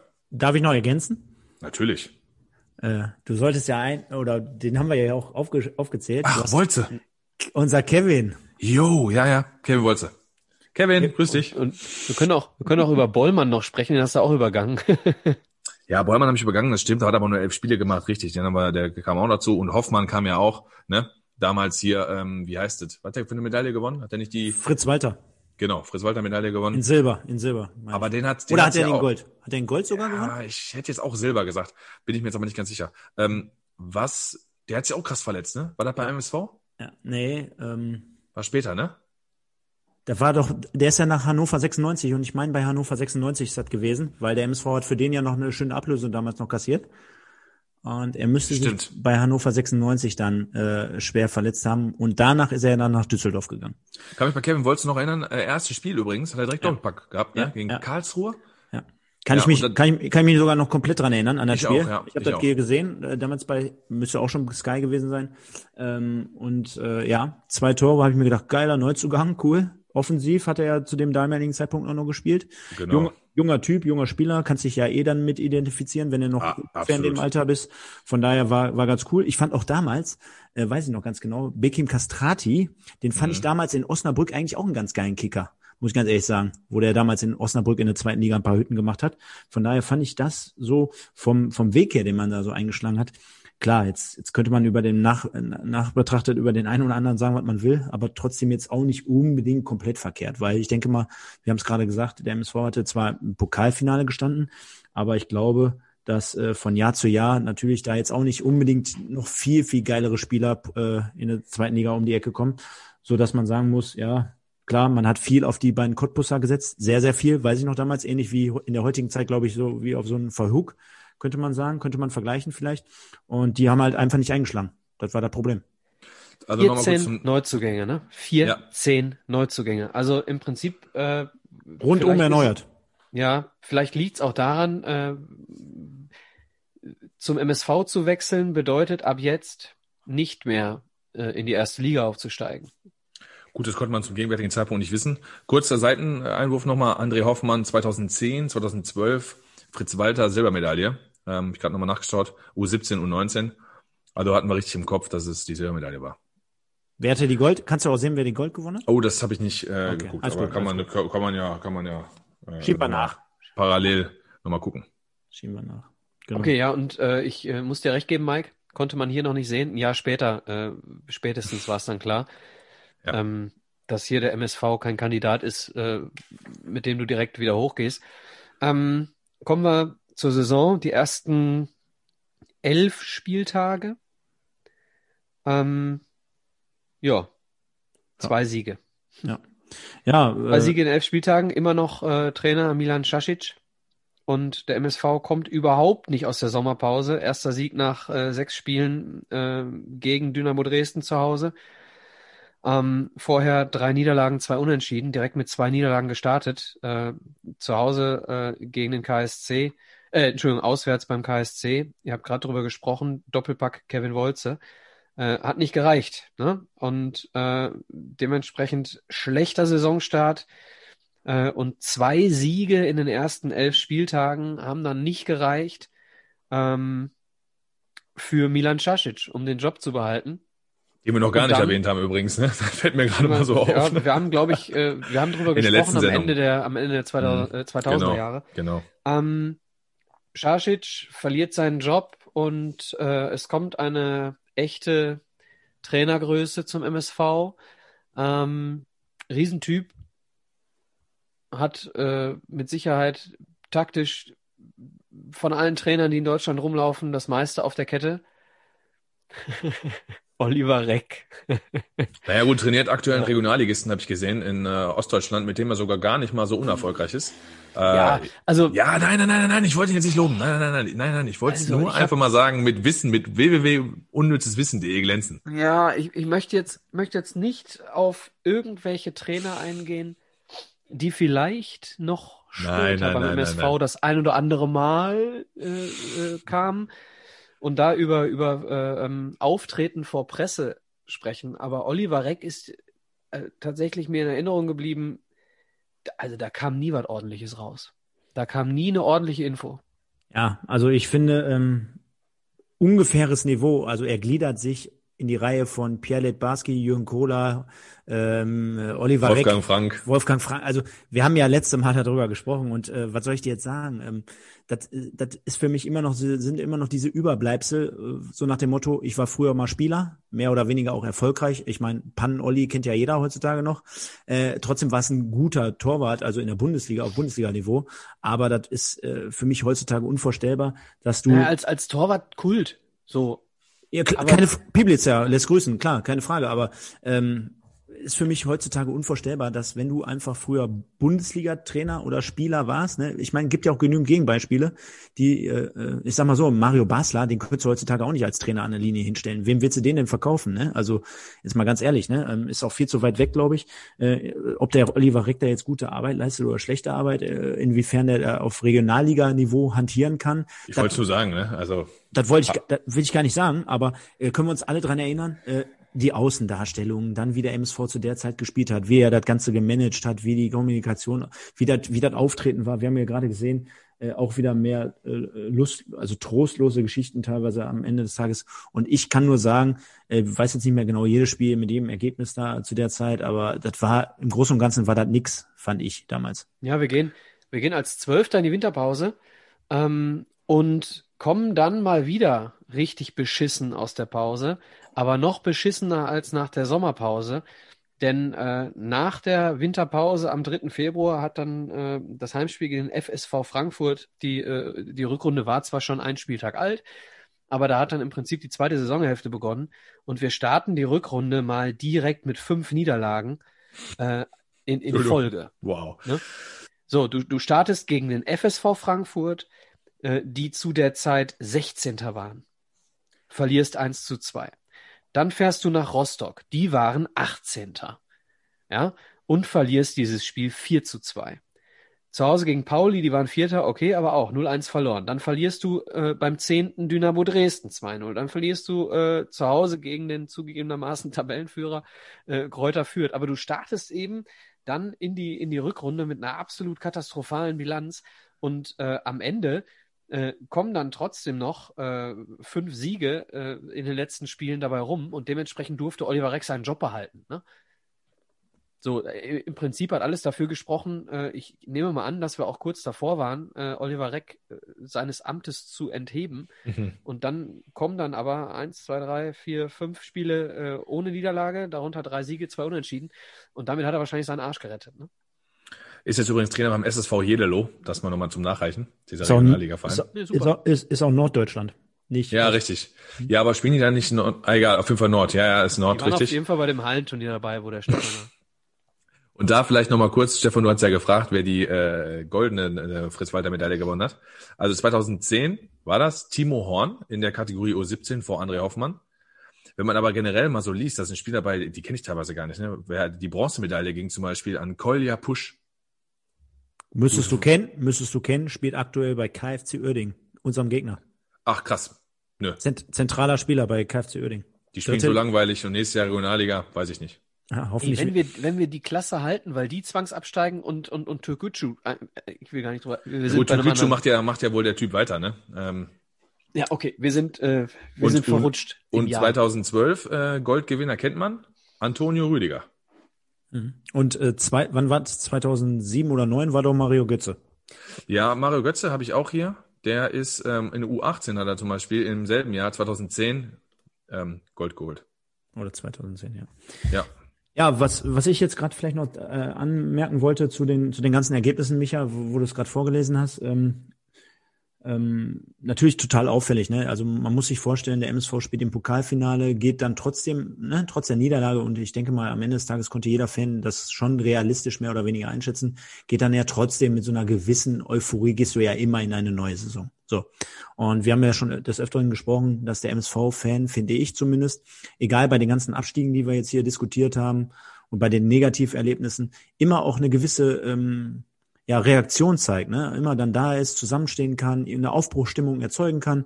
Aber ähm, ich finde ganz, äh, ganz einfach am Ende des Tages, äh, bei denen, bei denen, was ja, was ja in dieser Saison angeboten wurde, da kann man jetzt dann auch irgendwann nicht mehr von den Fans er erwarten, dass da hier jede Woche 30.000 hinrennen. Und wer jetzt an dieser Stelle einschreiten würde und würde sagen, ach, guck dir bei Schalke an und dies und das und jenes. Nee, der MSV hat einen gewissen Status und der MSV hat auch gewisse Historie, denn so viele auf und abs und auf und abs, ne? Und auf und abs und hin und her. Das haben ja gewisse andere Vereine nicht. Ich rede jetzt nicht in der ersten Liga mal davon, mal eine Saison Vierter zu werden und dann mal Zehnter und dann mal Sechster und dann mal Achter, sondern ich rede immer diese Fahrstuhlmannschaft zwischen Erste, Zweite. Jetzt demnächst kommen wir ja dazu, dass wir sagen Zweite, Dritte äh, andere Parallelen noch in der, in der Hinterhand und so weiter und so fort. Das ist einfach das, was irgendwann für so einen Verein wie ein MSV, wenn du darüber sprichst, warum kommen denn jetzt hier nicht konstant 20.000, ist ein bisschen viel am Ende des Tages. Auf jeden Fall. Ähm, ich glaube, was, was ja, was ja Michael in der letzten Folge meinte, ist, wenn wir da vor 4.000, 5.000 gespielt haben plötzlich, ne? Das war ja dann schon krass. Aber ja, ja ich gebe geb Stefan auch recht. Ne? Also vollkommen. Ja recht. Äh, wenn wir darüber sprechen, dass wir am vorletzten Spieltag zu Hause gegen Aue äh, 15.000 Zuschauer haben, äh, dann ist das vollkommen in Ordnung.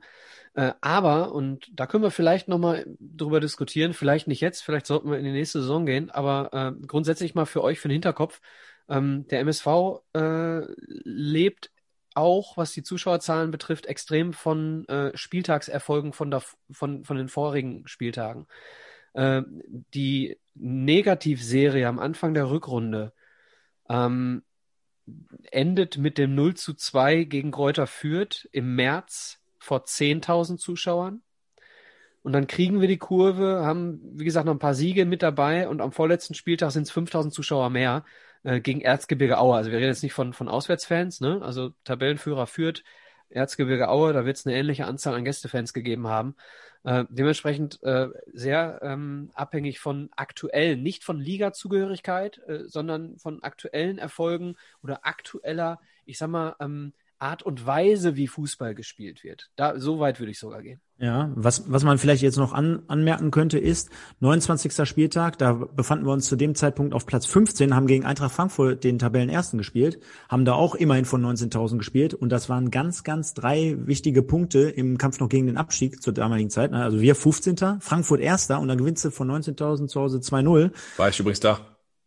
Auch ganz aber wichtiges Spiel, vor, ne? Aber da sind wir vorher auch vier Spiele Sieg, äh, äh, äh vier Spiele in Folge ungeschl umgeschlagen gewesen. Das ja, das, gut. Gut, auf, auf der anderen Seite, Frankfurt ist ja immer äh, jeder, der die Fans, Fans mitbringt, ne, wollte ich gerade sagen. Und am Ende des Tages trotzdem, ich wollte nur mal diese Bedeutsamkeit des Spiels an sich herausstellen. Denn du spielst als 15. gegen den ersten und du stehst schon ein bisschen unter Zugzwang und äh, gewinnst, gewinnst dann mal eben trotzdem, unerwarteterweise zu dem Zeitpunkt. Ne? Absolut, hast also eine VIP-Karte von DL damals. Dir, War geil.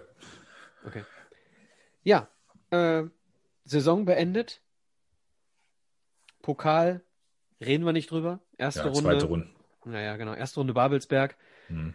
Zweite Runde dann äh, bei Holstein Kiel 2-0 verloren. Also Pokal äh, relativ äh, schmucklos. In der Saison am Ende, äh, ja, zumindest über dem Strich. Sah manchmal auch nicht so aus. Ne? Am Ende als Zehnter in die nächste Saison und die durfte Trainer Oliver Reck auch beginnen. Und äh, tja, bevor, bevor wir wieder diesen Saisonstart uns angucken, also es war wieder ein Reckscher Start, sagen wir mal so, äh, gehen wir mal in den Kader, Mike. Ja, eine Nachbetrachtung wissen sind wir immer schlauer, deswegen kann man ja auch zu 11, 12 sagen, was sicherlich, sicherlich auch nicht zu, vom Kader her zu vergleichen ähm, mit 10, 11. So, 12, 13 ähm, hatten eigentlich wenig Abgänge. Das heißt, wir haben also von diesem Haufen da, den wir letztendlich zusammen hatten, meine ich gar nicht negativ, aber von der Gruppe äh, haben wir vieles sogar noch behalten. Soares hat uns verlassen, Fromlowitz hat uns verlassen, wobei Fromlowitz mit uns ja nie glücklich geworden ist. Genauso wie Jula und Schau, ähm, die bei uns nicht glücklich geworden sind. So, äh, haben als Neu Neuzugänge beispielsweise Dustin Bomheuer, der glaube ich sogar in der Saison, würde ich fast meinen, seine beste Zeit bei uns hatte. Hatten Antonio Di Salvo, wo man ähm, den noch gerne in Erinnerung hatte, VfB Stuttgart, Champions League gespielt, äh, Tor gemacht gegen Barcelona damals, habe ich noch Erinnerung, habe ich damals gesehen. Ähm, Borussia Dortmund auch gespielt, war dann bei uns auch eher dann so ein bisschen wie Ailton, ne? ein bisschen zu spät dann bei uns so und auch nicht mehr wirklich wirkungs wirkungsvoll. Du hast Adil Lacheb, der heute beim SV Strahlen in der Regionalliga spielt, ähm, Timo Pertl. Da habe ich bin ja auch so zwiegespalten. Von ihm halte ich ja auch nicht viel, auch wenn er bei VfL Bochum noch aktiv ist, meine ich. Äh, Magdeburg. Ja, Magdeburg, stimmt, war aber bei Bochum noch, ne? Richtig, ja. bei Magdeburg hast du recht. Bei Magdeburg.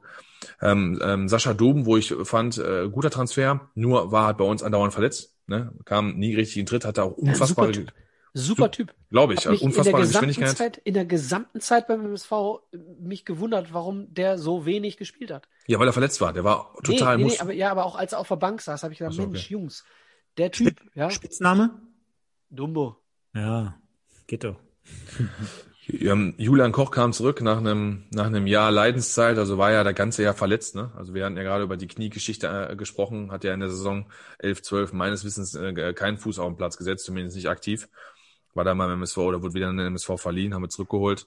Ähm, Finde ich auch klasse, dass sie es gemacht haben, vor allen Dingen auch, äh, weil er gut bei uns gespielt hat, aber wahrscheinlich auch aus der Verbundenheit heraus. Denn ähm, es war ja da in der Saison auch schon abzusehen, dass Julian Koch nicht mehr der Julian Koch war, der, der, der vorher gewesen ist, hat letztendlich kein Tor, kein Tor, kein Tor erzielt. Ähm, ja, ein bisschen schade für ihn. Sören Brenny ist zu uns gekommen, hat eine ordentliche Zeit bei uns gehabt, fand ich. War kein schlechter. Ähm, bisschen so zwischen Weltklasse und Kreisklasse in der zweiten Liga natürlich. Kam von Schalke Hatte, damals, ne? Kam der von Schalke? Müsste ich gucken. Wer? Wer? Sören Brandy, ist der, kam nicht von Paderborn oder ist er danach nach Paderborn gegangen? Nee, nee, der kam, äh, also ich weiß, dass er Paderborn in den Stationen hatte und Union Berlin. Hm. Ich, glaub, ich glaube, er kam von Paderborn und ist dann nach Union. Ich mich jetzt komplett? Oder ja, ich, also Schalke habe ich jetzt auch Bielefeld gar nicht. auch noch. Arminia Bielefeld auch noch. Aber mach ja, mal kann weiter. auch Arminia, Arminia Bielefeld kann gewesen sein, sein. dass ich komplett daneben liege. Mach ja, also Schalke habe ich da jetzt nicht ganz auf dem Schirm. Nein, nein. Ähm, Schalke nicht. Warte weiter. Ne, und dann haben wir es, glaube ich, schon. Ah ja, genau. Ähm, Jovanovic ist noch zu uns gewechselt. Ein weiterer Juh. Sturm. Juh, genau.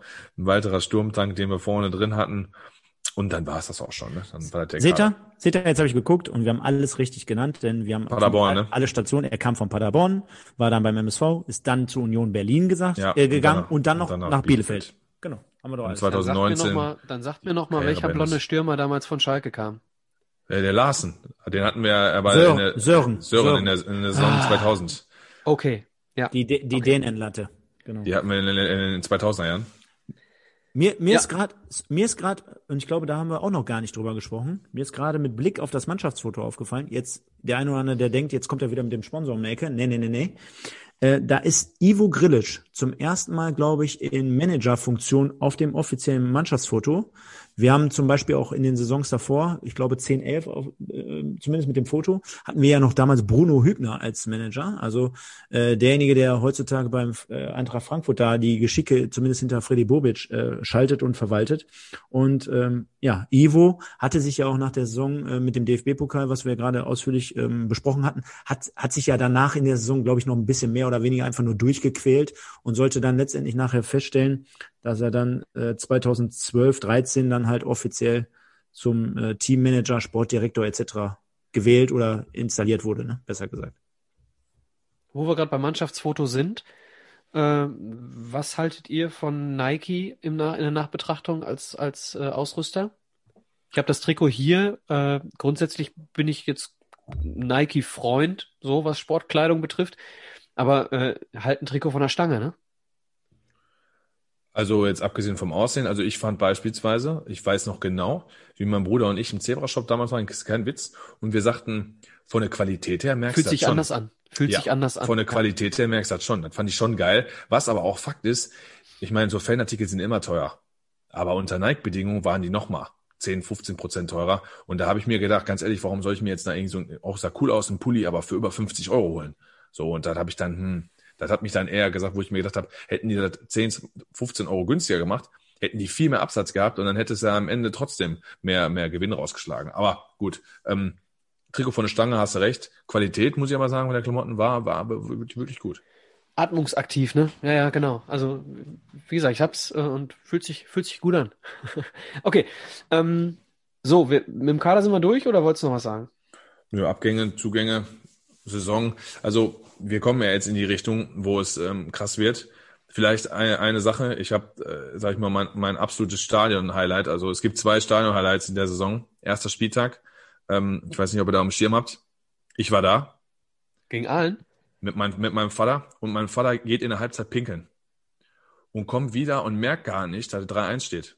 Weil er in der 48., 49. Minute kommt. Also muss ja sagen, wir verlieren 4-1 nach 1-0 Führung. Übrigens Kevin Campbell bei VfR Aalen, der hat uns alleine frisch gemacht. Der hat komplett Duisburg auseinandergenommen muss man wirklich sagen, ein Tor gemacht und gefühlt jedes aufgelegt. Nicht alleine? Nee, nicht alleine? Richtig, der äh, Martin Dausch. Dausch, genau. Ich wollte jetzt Dusch sagen, genau. Der, der, war, der, war, der war auch krass, der, der war auch krass. Bei, bei uns gespielt hat. Ja. ja, hat uns beide haben uns komplett auseinandergenommen. Und dann fällt in der 60. das 4-1 und mein Vater sagt, boah, 3-1, vielleicht geht ja noch was. Und ich sag, ey, guck mal auf die Anzeigetafel. Was ist denn mit dir nicht richtig? 4-1? Wann ist das denn gefallen? Ja, ich sag, halt, du pissen was. Und der sagt zu mir, ey, sollen wir fahren? Und ich sag, Jo. Und sind wir gefahren. Weil ich habe nicht mal dran geglaubt und eins gegen allen, gut. War ja dann am Ende auch so. Ne? Aber wie, aber wie krass. Ich bin da überhaupt kein Freund von, ne? Vorher zu von fahren. Leuten, von Leuten, die in der 60. Minute nach Hause fahren. Ja, war, glaube ich, auch, muss ich wirklich sagen, ohne dass ich jetzt äh, betreibe, ich glaube, das einzige Mal. Ja. Aber, aber wie krass wiederholt sich die Geschichte, dass wir äh, am ersten Spieltag zu Hause gegen Aalen spielen. Jetzt nicht in dem Fall Rot-Weiß oder LR Aalen, sondern gegen VfR Aalen. Und auch gegen das da war ich wieder, Aalen, ne? Und auch da war ich diesmal wieder da. Und genau dasselbe Ergebnis wie damals in der 2000er Sendung. Auch gegen Aalen. 4-1 zu Hause verkimmelt. Und, was man da ja auch wieder feststellen konnte, ich meine, wir kommen ja immer auch teilweise zu denselben Dingen. Äh, vor 14.500 Zuschauern knapp. Und äh, ja, danach war die Messe auch schon wieder fast gelesen, ne? War super Tag, super schönes Wetter. Wir haben uns da spontan zu entschieden. Wir sind sogar noch mit, mit den Schwiegereltern meines Bruders, sind wir da hingefahren in der größeren Kolonne, haben gedacht, weißt du was, ey, Duisburg kriegst du auch immer eine Karte, so ehrlich müssen wir sein. So, und so ein spontanes Ding und dachten uns dann, boah, echt jetzt, da hättest du auch im Biergarten irgendwo sitzen können, weißt du? Und das ist so die Problematik, die, glaube ich, so ein MSV-Fan, der ein oder andere dann vor allem mit Familien-Background immer hat. Mache ich das jetzt? Und höre mir dann von meiner Frau an, boah, du hast den so ein 0 zu 2 zu Hause angeguckt, wir hätten doch Ne, das ist dann, die Abwegigkeit ist schwierig, ne, weil wir unseren Heimnimbus, den wir gerade in den 90er Jahren hatten, den haben wir ja mittlerweile dann irgendwo auch so ein bisschen verloren. Dann waren wir heim wie auswärts ungefähr ähnlich unterwegs. Ja, und äh, ich habe gerade schon drüber gesprochen. Äh, ein Reckscher Saisonstart. Ja. Aber diesmal bekommt Olli nur drei Spiele. Drei Spiele und nach, also das muss mir mal einer erklären. Das ist für mich unbegreiflich, Ja. wie ich jemanden halten kann, jemanden einen neuen Kader zusammenstellen lasse und den dann nach drei Spielen entlasse. Da, Ja. das ist für mich, jetzt haben wir schon ein paar Mal erlebt, sowas, ne? Also nicht wir jetzt beim MSV, sondern grundsätzlich im Profifußball. Das sind für mich so die Dinge, dann hau ihn doch vorher weg. Dann bitte, lass jemanden neu aufbauen, ja? Aber nein, drei Niederlagen in Folge, Ivo Grilic übernimmt für drei Tage, Der verliert auch direkt zweimal. verliert auch direkt. Und äh, ja, und dann ähm, kommt Costa Runjaic und Costa Runjaic äh, bringt dann so ein bisschen die Trendwende, wobei das auch noch ein bisschen gebraucht hat. Ne? Ähm, am Ende dann auch, äh, ja, also raus unten, so, relativ sicher unten raus, äh, am Ende Platz 11. Aber ähm, naja, also äh, kein Hurra-Fußball, alles gut, aber, aber zumindest die Gefahr immer weniger geworden, ne? Immer geringer geworden. Äh, am Ende äh, haben wir die Klasse gehalten. O, o, o, ähm, oder? Woll- Wolltest du jetzt schon drüber sprechen oder wollen wir noch ein bisschen über Sportliche vorher eingehen? Wie ihr wollt. Also, ja, Stefan? Nee, nee, mach mal. Mach mal zuerst. Ja, ich hatte, ich hatte halt meine krasseste Auswärtsfahrt da, ne? Muss ich sagen. Und das ist so ungefähr ähnlich, wie Stefan gerade sagte mit Berlin, wenn ich jetzt alle Stories auspacke. Ich habe lustigerweise mit meinen Kumpels noch geschrieben, weil ich damals bei Rot-Was Mörs gespielt habe. Ähm, und äh, wir dann eine Mannschaftstour mit Rot-Was Mörs gemacht haben, nach St. Pauli, 15. Spieltag. Äh, so ähnlich wie du es beschrieben hast, samstags morgens hin, MSV hat Sonntag gespielt, haben übernachtet, waren mit acht Leuten in einem Achterzimmer. Ganz ehrlich, ohne zu übertreiben und ohne zu profilieren, da stand nichts mehr in diesem Zimmer. Da stand einfach gar nichts mehr in diesem Zimmer. Und es tat mir auch leid für den einen oder anderen, der da seine, seine, seine, seine Kontaktdaten hinterlegt hat. Wir haben am Ende zusammengeschmissen, als wir die Rechnung gekriegt haben. Also es war Wahnsinn. Ähm, wir waren auf der Reeperbahn später, Polizeikontakt gehabt, ist ja erstmal egal, wie. Einer hat sich äh, auf der Herbertstraße ähm, in Puff begeben, den, den, den haben sie so lange belabert, bis er endlich reingegangen ist. Ähm, ich mich da mit einer, mit einer netten Dame unterhalten, bis der Zuhälter kam und meinte, willst du eigentlich nur labern oder willst du auch ficken? Ich sage, ich wollte eigentlich nur labern. Der sagt dann, verpiss dich. So, dann war ich weg, so, dann bin ich auf Seite gegangen. Dann Korn Brause, wahrscheinlich damals noch so ein bisschen Trendgetränk. Wir haben einen kompletten Laden auseinandergenommen, Korn Brause gesoffen. Am nächsten Tag, so wie Stefan das beschrieben hat, 6 Uhr, alle waren wieder wach, du hast eigentlich gar nicht geschlafen, hast den ganzen Morgen weiter gesoffen, bis dann Richtung äh, Auswärts äh, oder Auswärts Fanblock, wie auch immer das nennen möchte. Warte schon mal St. Pauli wahrscheinlich, ne? Ja, ja, ja, ja. So, äh, Jet-Tankstelle, kurz davor, nochmal eingekleidet mit allem möglichen überteuerten Alkohol, den man nicht geschafft hat, vorher irgendwo anders zu kaufen, weil sonntags die Läden ja geschlossen haben. Rein ins Stadion, 1-1 äh, 1, 1 zur Pause. Dann habe ich den Stefan gemacht, eine Viertelstunde mindestens eingepennt, überhaupt nichts mitgekriegt, werd wach, wir sind zu zehnt, rote Karte habe ich nicht mitgekriegt, wir liegen 3-1 zurück, habe ich nicht mitgekriegt. So, gehen aus dem Stadion, verlieren 4-1 und dann beginnt ja eigentlich der Scheißteil, wo man sagt, jetzt muss man ja nach Hause, jetzt hat man 4-1 verloren, verregneter Tag, 50. Spieltag, Winter, jetzt muss er in den Zug, jetzt muss er lang nach Hause fahren. Fährt ein Wolfsburg-Bus vorbei. Ich weiß nicht, ob der nur U19 gespielt hat oder sonst irgendwas. Kumpel von mir, Name wenig nicht, holt aus und schmeißt eine Flasche nach dem Bus. Polizei kommt, vier, fünf, und sofort uns als Mob angehalten. Ich denke, das kann doch nicht sein. Sowieso eine Laune bis nach Meppen, wie man hat, ne? wenn man so 20 Minuten pennt und dann, und dann entnervt aufwacht so. Ausweise abgegeben. Alles klar, wir geben die Ausweise ab, stehen da. Geben die die Ausweise zurück. Mein Kumpel sich die ganze Zeit entschuldigt, entschuldigt, entschuldigt. Und dann gibt er mir den Ausweis wieder und sagt, ähm, wer heißt denn hier Boden? Das muss man ja wissen, ich heiße ja Bodden mit Doppel-D.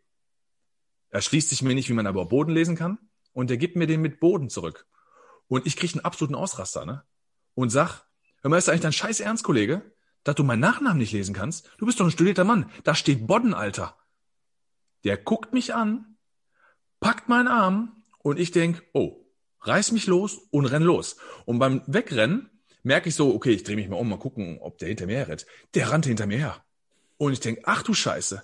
Und ich renne über die, und deswegen die Jet-Tankstelle. Ich renne über die Jet-Tankstelle, wirklich wie in so einem Zickzack durch die Zapfsäulen. Der rennt mir hinterher. Ich verliere meinen Schal. Ich renn weiter. Der rennt mir hinterher. Ich jump über einen Zaun, durch den Busch. Der rennt mir hinterher über eine Wiese und dann hat der glücklicherweise irgendwann aufgegeben. Und ich war dann erstmal alleine, durchgepustet. Der hat das Weite dann gesucht, ich habe Glück gehabt. Und am Bahnsteig habe ich dann erst meine Kumpels wieder getroffen, weil da war es ja auch noch nicht so mit Smartphone, hast nicht gesehen so, ne? Du hattest dann kein, kein Guthaben mehr drauf, wie das so ist in unserem Alter zu dem Zeitpunkt. Am Bahnsteig getroffen, da haben wir uns natürlich dann kaputt gelacht. Auf dem Rückweg im Zug bin ich wieder eingepennt. Haben sie Toilettenpapier geholt von, von, von, von, vom, vom Klo und haben mich mit Toilettenpapier eingewickelt und Videos gemacht. Ich kam gar nicht klar. Dann habe ich mich in den Flur gesetzt, weg von denen, wo mir eine Frau über mich drüber gestolpert ist. Klatsch auf dem Boden lag die da. Ich auch die Frau angesaugt, weil die nicht aufpassen kann. Die mich angesaugt. Also es war eine Katastrophe dieser Sonntag. Zu Hause, Klappe zu, Bett, tot, durchgeschlafen. Ja. So war das. Fassungslose Gesichter. Herr, Ma Herr Moderator, übernehmen Sie bitte. Ja, ich, äh, äh, ich bin konsterniert, würde man so sagen. Wir wollten noch seriös auftreten, oder? Nein, nein, ich habe sogar noch ganz, ganz vieles weggelassen. Die Leute, die jetzt zuhören und das wissen. Uh. Der Polizist kann sich gerne mal melden bei mika.höfgen. Hey, keine E-Mails. Nee, das dazu. Und ähm, dann eigentlich generell muss ich wirklich sagen, als wir am 30. Spieltag 1-1 zu Hause in Köln gespielt haben, ich weiß nicht, ob einer von euch da war, da hat Köln 90 Minuten auf unser Tor gespielt. Wir haben gar nichts auf die Kette gekriegt. Ich war mit einem Kölner Fan im Stadion. Meyerhofer seinerzeit beim 1. FC Köln. Wurde in der 78. Minute ausgewechselt. Und äh, aus dem Köln-Block kam Applaus. Und mein Kumpel hat wirklich gesagt, ey, das ist eine richtig scheiß Auswechslung, weil der Meyerhofer bei Standards von Duisburg, die die ganze Zeit hatten, dauernd die Bälle rausköpft. Und wie ist es gekommen? 92. Minute, Dustin Bormheuer 1-1. Und von dem Zeitpunkt an war es ja eigentlich gerettet, ne, dass du nicht mehr absteigen kannst. So, und dann, Michael? Ja, dann haben wir die Klasse. Wobei, ich, ich wollte auch noch einen Satz zur Saison sagen, wenn, wenn erlaubt ist. Klar. Nee, generell, weil der Micha, sorry, du lachst jetzt gerade, aber ähm, ich finde zum Beispiel, weil du gerade zumindest einmal Costa Runjaic erwähnt hast. Ich finde, äh, dadurch, dass du auch gerade im Beisein noch zusätzlich erzählt hast, dass ähm, ja viele, äh, er brauchte Anlaufschwierigkeiten oder er hatte Anlaufschwierigkeiten, es wurde nicht der allerschönste Fußball gespielt. Man hat, man hat ja schon in der Reputation oder auch in allem, was so um ihn herum schwirrt, immer so das Gefühl, boah, das war eine geile Zeit. Coach Costa ist ja ein richtig geiler Typ und äh, wie konnte der uns danach dann irgendwie verlassen? Und schade, schade, schade, er hat ja was aufgebaut. Ja, er hat in einer schwierigen Situation übernommen. Wir sind jetzt aber auch nicht so durch, steil durch die Decke gegangen, dass man sagen müsste, oh, da kam jetzt hier der zweite Guardiola um Ecke, sondern ähm, ich finde es beachtlich, jetzt gerade mit dem, was ihr nochmal aufzeigt, dass man ja eigentlich immer denkt, oh, da war ja der Mordsübertrainer. Na, wir haben halt kaum noch, wir haben halt kaum noch verloren. So, ne? Also unter Runjaic haben wir kaum noch verloren, ähm, haben dann äh, in der kompletten Rückrunde nur drei Spiele verloren, äh, haben aber auch einfach, und das ist das, was ich eingangs auch sagte, in der Saison äh, war es 10, 11, glaube ich, äh, haben, haben halt auch einfach viel zu viel Unentschieden gespielt. Ne? Äh, wenn du die ganze Rückrunde nur dreimal verlierst, aber mit äh, sieben Unentschieden irgendwie dann auch nur eins, zwei, drei, vier, fünf, fünf Siege, mit dabei hast, äh, dann bleibt dir vielleicht in, der, im, im, äh, in Erinnerung, dass wir äh, ja, dass wir da eine stabile äh, Zeit hatten, aber aber die die äh, die Siege fehlten einfach. Ja, du hast am Ende mit 11, 10, 13 abgeschlossen, ne? Also 11 Siege, 10 Unentschieden, 13 Jahre lang. Und ich gebe Stefan da völlig recht, aber der hat letztendlich den Verein stabilisiert und du hattest natürlich die genau. Hoffnung, die Hoffnung, wie du das bei Friedhelm Funkel oder bei Norbert Meyer auch hattest, als MSV-Fan, wenn es schon einer schafft, eine Mannschaft irgendwie zu stabilisieren und einigermaßen vernünftigen Fußball zu spielen, was kann der vielleicht erreichen mit ein bisschen länger Arbeit, eine Sommervorbereitung, vielleicht Kader zusammenstellen. Und mit dem Lizenzzug und dem Zwangsabstieg, wo wir jetzt zu kommen äh, werden, war es ja schon so, dass du dann gehofft hast, ähm, hoffentlich bleibt der Trainer, damit du auch ein Zugfeld für die nächste Saison hast, denn wir standen ja schon vor einem krassen Scherbenhaufen. Das war, glaube ich, das, was er so überwogen hat. Ich gebe dir recht, danach bei Kaiserslautern hat auch keine Bäume ausgerissen, bei 1860 München auch nicht. Und ich habe es extra nochmal nachgeschlagen. Also die äh, Lautern und 60 wusste ich jetzt noch, dass er bei Pogon Stettin seit 2017 ist, polnische erste Liga. Ähm, ist er jetzt drei Jahre schon im Amt. Gut, es hat Gründe. Ne? Er ist jetzt nicht in der Bundesliga gelandet und hat den VfL Wolfsburg trainiert. Ja. Und der MSV hat plötzlich Probleme, die Lizenz zu bekommen. Ähm, wer von euch möchte denn mal anfangen, über die ganze Lizenzgeschichte zu berichten. Stefan? Also ich glaube, zu den Hintergründen könnt ihr, denke ich mal, sogar fast mehr sagen, weil ich kann mich noch an dem Tag äh, wirklich dran erinnern, dass äh, der Bekanntgabe, dass dem MSV die Lizenz entzogen wird. Äh, ich habe damals noch äh, in einer Stadt, dessen Name ich nicht erwähnen möchte, studiert und habe mich dann in dem Moment in mein Auto gesetzt und äh, da kam eine Meldung, zur damaligen Zeit ja auch nicht äh, so alltäglich, dass auf 1 Live sogar der über den MSV berichtet wird. Und Radio angehabt, 1 Live darüber berichtet und ich weiß sogar genau noch, wo ich gerade mit dem Auto unterwegs war, also genau an welcher Stelle ich die Nachricht entnommen habe. Und ich hatte einen Kollegen, einen Unikollegen neben mir und ich habe gesagt, hör mal, wir müssen sofort zur äh, MSV-Arena. Wir brettern jetzt durch. Also wir fahren jetzt von hier, von, jetzt sage ich es einfach, Gelsenkirchen brett, brettern wir jetzt durch äh, nach, nach Duisburg. Sind direkt zum Stadion gefahren, haben uns angeguckt, was die Leute da davor ze zelebrieren und was die da zaubern. Äh, ich meine, zu, zu, den ganzen Themen wie Mahnwachen und Blumen und hier und äh, Sekundars äh, bekunden oder ja, Fanwachen und hast du nicht gesehen, kommen wir gleich wahrscheinlich noch zu. Aber ich weiß noch, dass ich gesagt habe, wir fahren da jetzt sofort hin und klingt jetzt auch vielleicht ein bisschen äh, sehr romantisch ich hatte, ich hatte die Tränen in den Augen, ne? Also wirklich, also das war schon wirklich sehr emotional für mich. Das war sehr, sehr schlimm, sehr, sehr hart für jemanden, der äh, all das, was wir jetzt in den letzten äh, zweieinhalb Sendungen hier besprochen hatten, über äh, 23 Jahre äh, mit den Auf und Abs, wo man sagt, komm, dann reicht es am Ende des Tages sportlich nicht, aber ich habe immer das Gefühl, das ist mein Verein und da sitzen im Hintergrund, hinter den sportlichen Geschicken, sitzen da Leute, die machen auch ihre täglichen Job. Ja? Ob das irgendwelche Leute in der Geschäftsführung sind, in der Buchhaltung, bei den Finanzen, bla bla bla. Also ganz ehrlich, da, damit befassen wir uns fast auch grundsätzlich nicht in den, in den Podcasts, weil wir da einfach so wenig so wenig Einblicke davon bekommen. Ne? Das können wir nicht bewerten.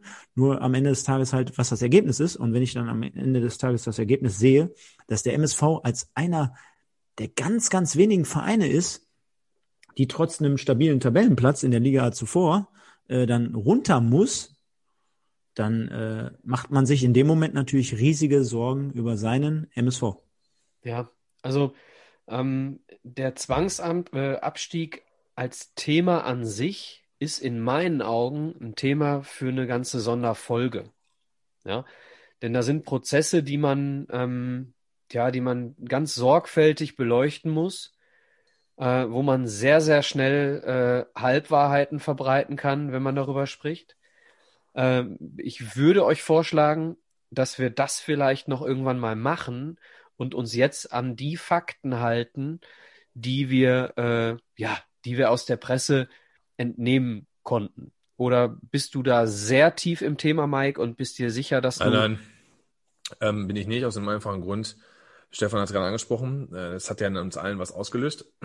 Das war für mich der Zeitpunkt, wo ich beschlossen habe, mir die Belange des MSV Duisburgs nie wieder so zu Gemüte zu führen, dass, mich, dass ich davon schlechte Laune kriege oder dass ich mich davon runterziehen lasse. Ich bin heute immer noch Fan. Wir machen MSV-Podcasts. Das hat ja auch seinen Sinn. Und ähm, wenn, wenn, wenn du wirklicher Fan bist und du versuchst es mal mit anderen Farben, dann wirst du merken, sowas klappt nicht. Also du kannst nie dieselbe Emotion, dieselben Emotionen, dieselbe Liebe für einen Fußballverein aufwenden und aufbringen, wie du es dann halt für deinen Ursprungsverein getan hast. Das kriege ich immer wieder mit, da werde ich immer wieder dran erinnert, selbst wenn es so Phasen gibt, wie du, wenn du nochmal absteigst in dritten Liga, in so einer Phase wie jetzt, wo du denkst, wisst ihr was, ich komme mich mal alle am Arsch lecken, spürst du, dass es keinen anderen gibt, selbst die deutsche Nationalmannschaft nicht, die dich in irgendeiner Art und Weise so beeinflussen kann. Das ist das Erste. Aber was ich mir gesagt habe, ist, die können mich alle am Arsch lecken. Diese Wichser dort können mich alle am Arsch lecken. Wir haben uns damals kaputt gelacht über Mainz und Köln zum Beispiel, wo, äh, wo man sagte, ein Fax kommt zu spät an, dass Choupo-Moting nicht hin und her wechseln konnte. Da hast du dich drüber kaputt gelacht. Aber da ging es um, um eine Existenz eines Vereins, um Arbeitsplätze, um, um ein Umfeld, um eine Stadt, um was richtig, um was Heroisches wirklich. Und ich war so wütend, dass ich, wenn ich, wenn ich, also ich hätte irgendwas kaputt schlagen können. Das war, das hat mir halt diese, diese Wut ausgelöst. Und du hast vollkommen recht, Michael ein ganz sensibles Thema. Wenn du da ein paar Grad links und rechts vorbei weichst, dann werden dir die äh, Kommentare im Social Media Bereich und sonst irgendwas um die Ohren fliegen. Fakt ist aber, wir haben uns natürlich in diese Situation manövriert und da können wir zumindest gerne kurz drüber sprechen, ohne zu detailliert reinzugehen, weil halt Walter Helmich auch vorher acht Jahre irgendwann unser Präsident war und wir sicherlich äh, große Altlasten hatten. Ja. Ich finde, ich, ich, ich, ich finde auch zum Beispiel, ähm, wir gehen da, haben wir ja gesagt, wie, was, wie wir es jetzt vorhaben. Ich finde aber ab dem Tag, ab diesem Tag an, bis heutzutage, bis zum jetzigen äh, Tag, ähm, hat das einfach negative Auswirkungen. Ne? Also wir haben uns seitdem nie wieder so richtig, richtig, richtig erholt. Denn äh, wenn du so einen Zwangsabstieg von der zweiten in die dritte machst, wir kennen ja diese aktuellen Themen, ja, viel, viel weniger äh, Fernsehgelder und, und, und. Du hast einfach ganz andere Bedingungen, in denen du arbeiten musst. Klar, wir haben immer wieder Reaktion gezeigt. Das ist ja auch das, was wir ganz oft schon angesprochen haben. Wir, also wir können uns schütteln, wir stehen wieder auf, man kann uns einen vor dem Bug knallen und, und, und. Aber die Grundvoraussetzungen, die Rahmenbedingungen, die Attraktivität, alles, was da so außen, außen so mitspielt, ist ja eine ganz andere Geschichte als wie zu einer Zweitliga-Zeit. Ne? Also machen wir uns nichts vor, klar. Wir haben davor das Jahr auf Platz 11 oder so haben wir abgeschlossen.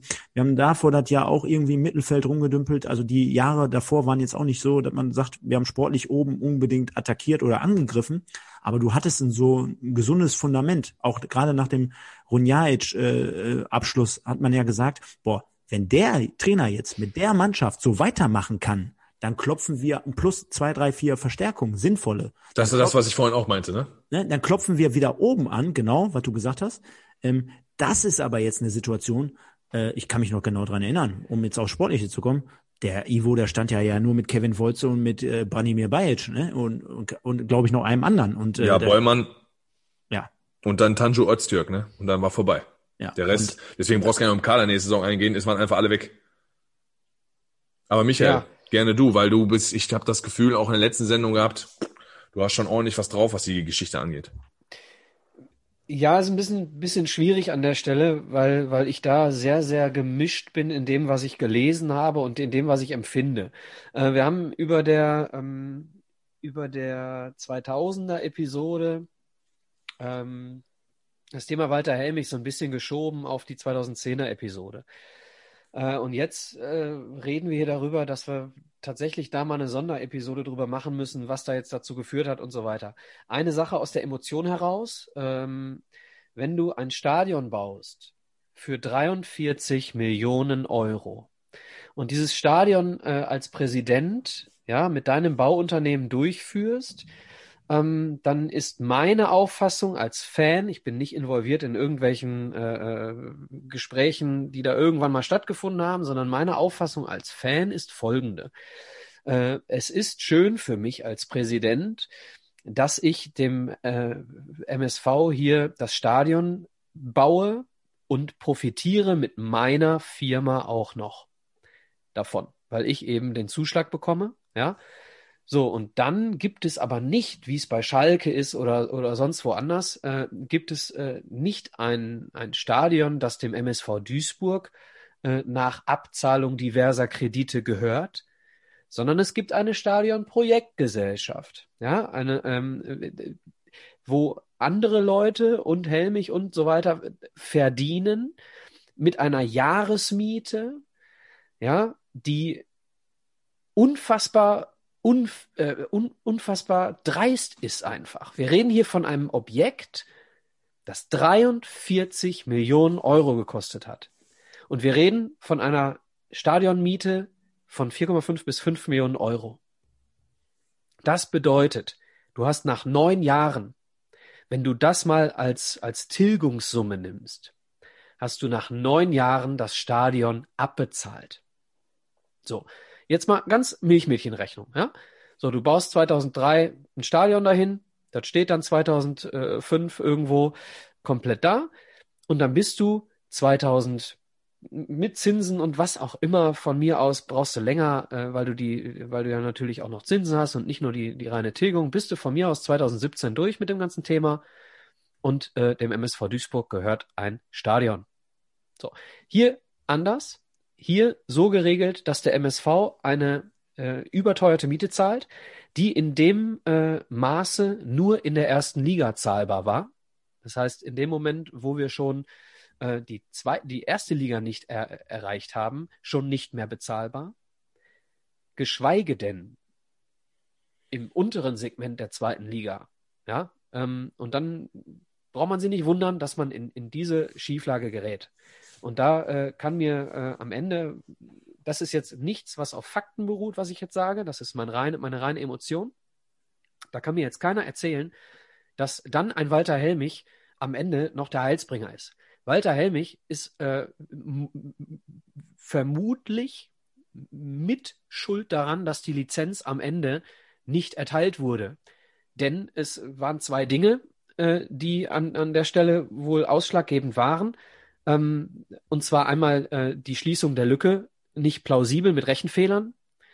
Und auf der anderen Seite äh, beschaffte Gelder äh, geknüpft an Vereinsposten. Ne?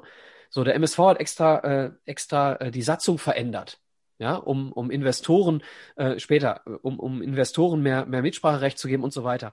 Aber, aber hier äh, bekommt der MSV die Kohle vom Heilsbringer Helmich, der das Ganze dann an einen Posten knüpft. Ja, das so meine, meine Wahrnehmung als Fan.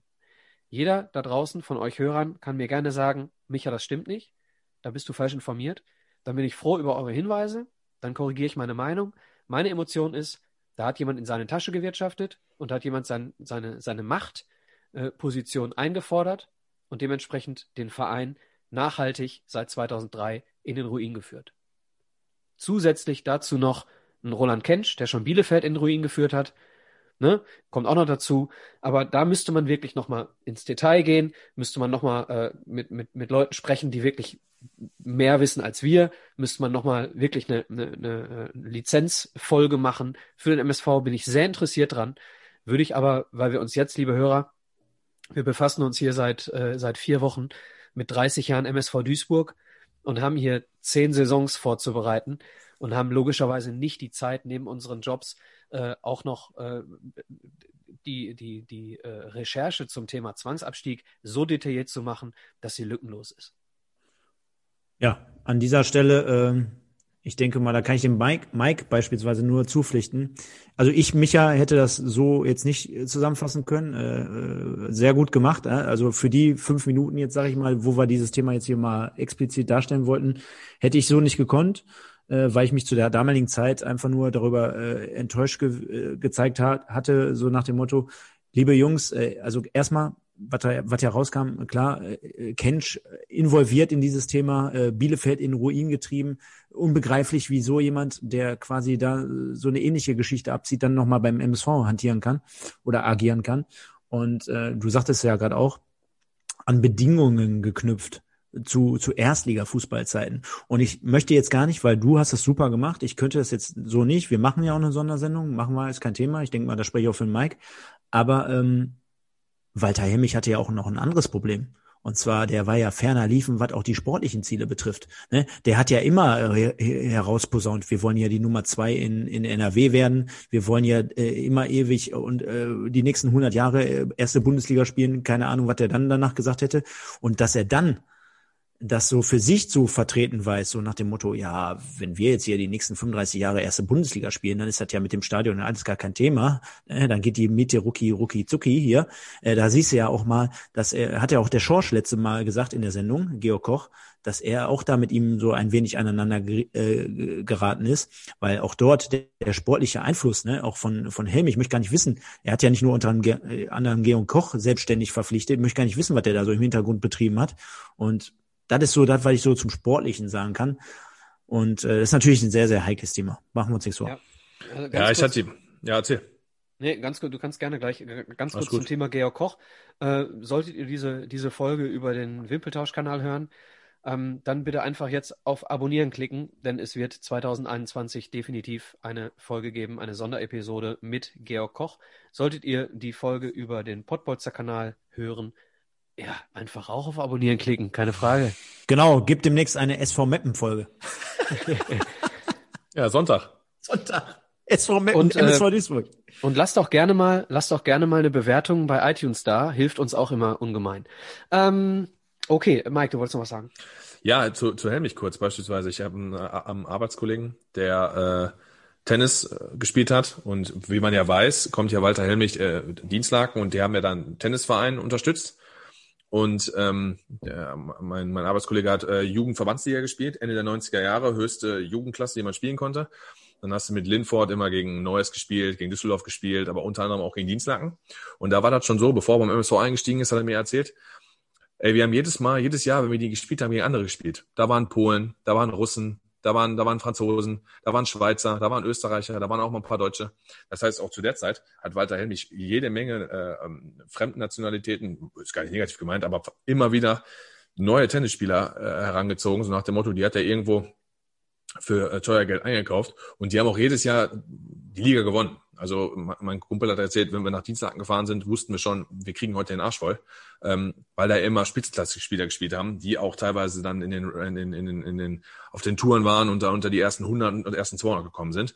Also auch da war schon abzusehen, wo so ein bisschen die Reise hingeht. Also damit will ich sagen, da, man stelle sich vor, man geht jetzt beim Fußball hin und macht aus dem äh, TV Asberg mit ein bisschen Geld äh, einen machtgeilen Verein, der plötzlich dahin geht und Fußballspieler heranzieht und jedes Jahr eine neue Mannschaft hat und versucht immer maximalen Erfolg zu haben. Und so ähnlich hat er damit dann mit seinem Spielzeug dann halt auch beim MSV Duisburg ähm, versucht. Und ich habe zu der Geschichte, wenn wir dann irgendwann mal so eine Sendung machen, in ein interessantes Interview äh, rausgefischt aus der NRZ, wo man natürlich aufpassen muss, ob das stimmt oder nicht. Und wenn, wenn man das vorliest, und das war so gewesen sein soll, dann natürlich ziemlich krank. Vor allen Dingen mit der Anekdote, dass ja Walter Helmich zum Zwangsabstieg gesagt hat, ähm, hätte mir die MSV-Führung äh, ähm, hätte mir die MSV-Führung gesagt, dass sie noch mehr Geld benötigt, ja, dann hätte ich doch mehr gegeben. Hat aber vorher 500.000 Euro in die Kasse gespült und an äh, äh, zwei Aufsichtsratsposten geknüpft, was ihr gerade besprochen hattet. Und es stand ja auch eine Schuldenstundung an und die Stadionmiete sollte um 1,7 bis 2 Millionen gesenkt werden. Da war sogar, da wollte sogar Land NRW mithelfen. Also es wird immer schlimmer, wenn man über diese Thematik spricht. Absolut. Ähm, am Ende ist es so, dass äh, die Lizenzunterlagen am 23. Mai äh, äh, nicht ja, nicht nachweisen konnten, dass eine Liquidität, eine ausreichende Liquidität vorliegt. Das mal so Strich drunter. Und ähm, das Schiedsgericht am 19. Juni, meine ich, war es, entschied dann, äh, dass die Entscheidung äh, korrekt war äh, und keine, keine Fehler vorliegen auf Seiten des, äh, des DFB. Ja, und äh, dementsprechend war klar, äh, am 19.06., dass wir zumindest nicht in der zweiten Liga Fußball spielen dürfen. Es war aber noch lange nicht klar, ob der MSV tatsächlich in der dritten Liga spielen darf. Wir hatten zwar dann schon ähm, ins Blaue hinein die Lizenz für die dritte Liga beantragt, diese war aber längst nicht erteilt. Und äh, dementsprechend war es da auch noch eine Hängepartie, wenn wir gleich zum Thema Kader kommen. Äh, du also auch nicht Ende Juni sofort äh, Verträge unterzeichnen lassen konntest für die dritte Liga. Denn es hätte auch viel weiter runtergehen können. Ne? Da waren auch äh, viele Kraftanstrengungen äh, nötig, um, äh, um überhaupt die dritte Liga zu erhalten. So, das hat dann geklappt. Am Ende gab es die Lizenz für die dritte Liga und sofort danach gab es dann ja das äh, erste Training äh, mit oh, zehn Leuten, glaube ich, die alle vorgespielt haben und äh, die dann der Reihe nach ihre Verträge bekommen haben. Und äh, bevor wir uns dann tatsächlich mit dem Kader befassen, äh, wollen wir mal einen hören, der äh, zu dem Zeitpunkt nach der Lizenzerteilung für die dritte Liga oder beziehungsweise im Zuge des Lizenz, der Lizenzerteilung für die dritte Liga zum MSV dazugestoßen ist, nämlich unser Rechtsverteidiger Phil Ufosu Aye. Und mit dem habe ich gesprochen. Hallo Phil, grüß dich. Hi, grüß dich. Schön, dass du da bist. Äh, wie sieht's aus bei dir momentan? Du bist in der Schweiz.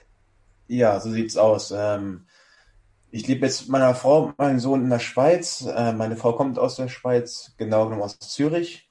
Und äh, ähm, hier lebe ich jetzt seit dem, äh, ja, seit März eigentlich, seitdem die ganze Geschichte mit dem Lockdown, dem ganzen Corona losging.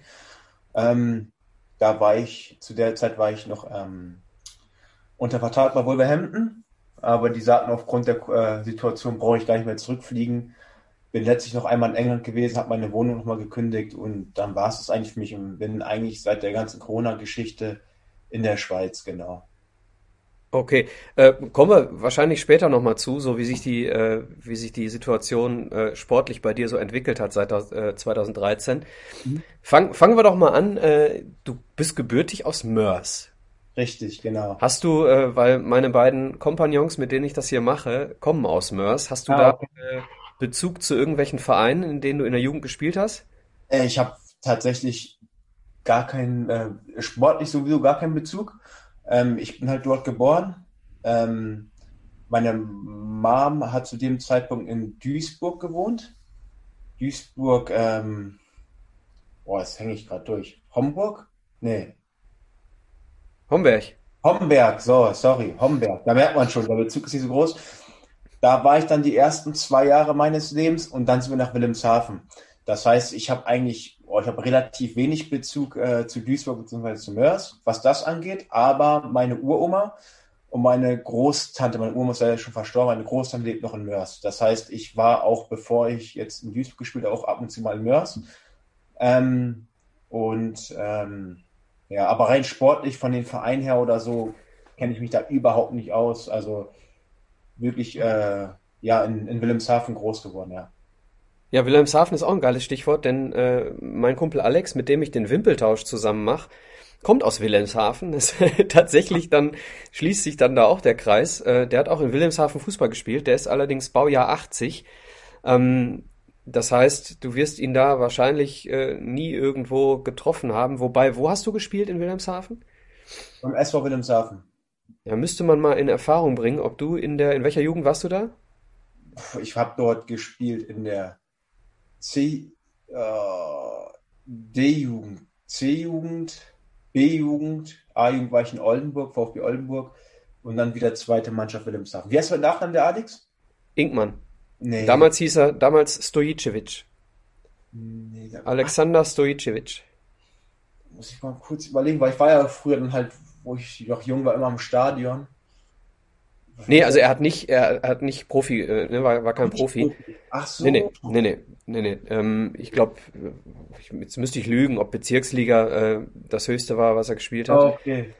Vielleicht Aber ähm, wäre interessant gewesen, ob, ob, ob äh, er dich vielleicht, muss ich ihn mal fragen, ob er dich vielleicht irgendwo in Erinnerung hat. Ja, ja, Dann bist du äh, 2013 zum MSV gegangen. ja.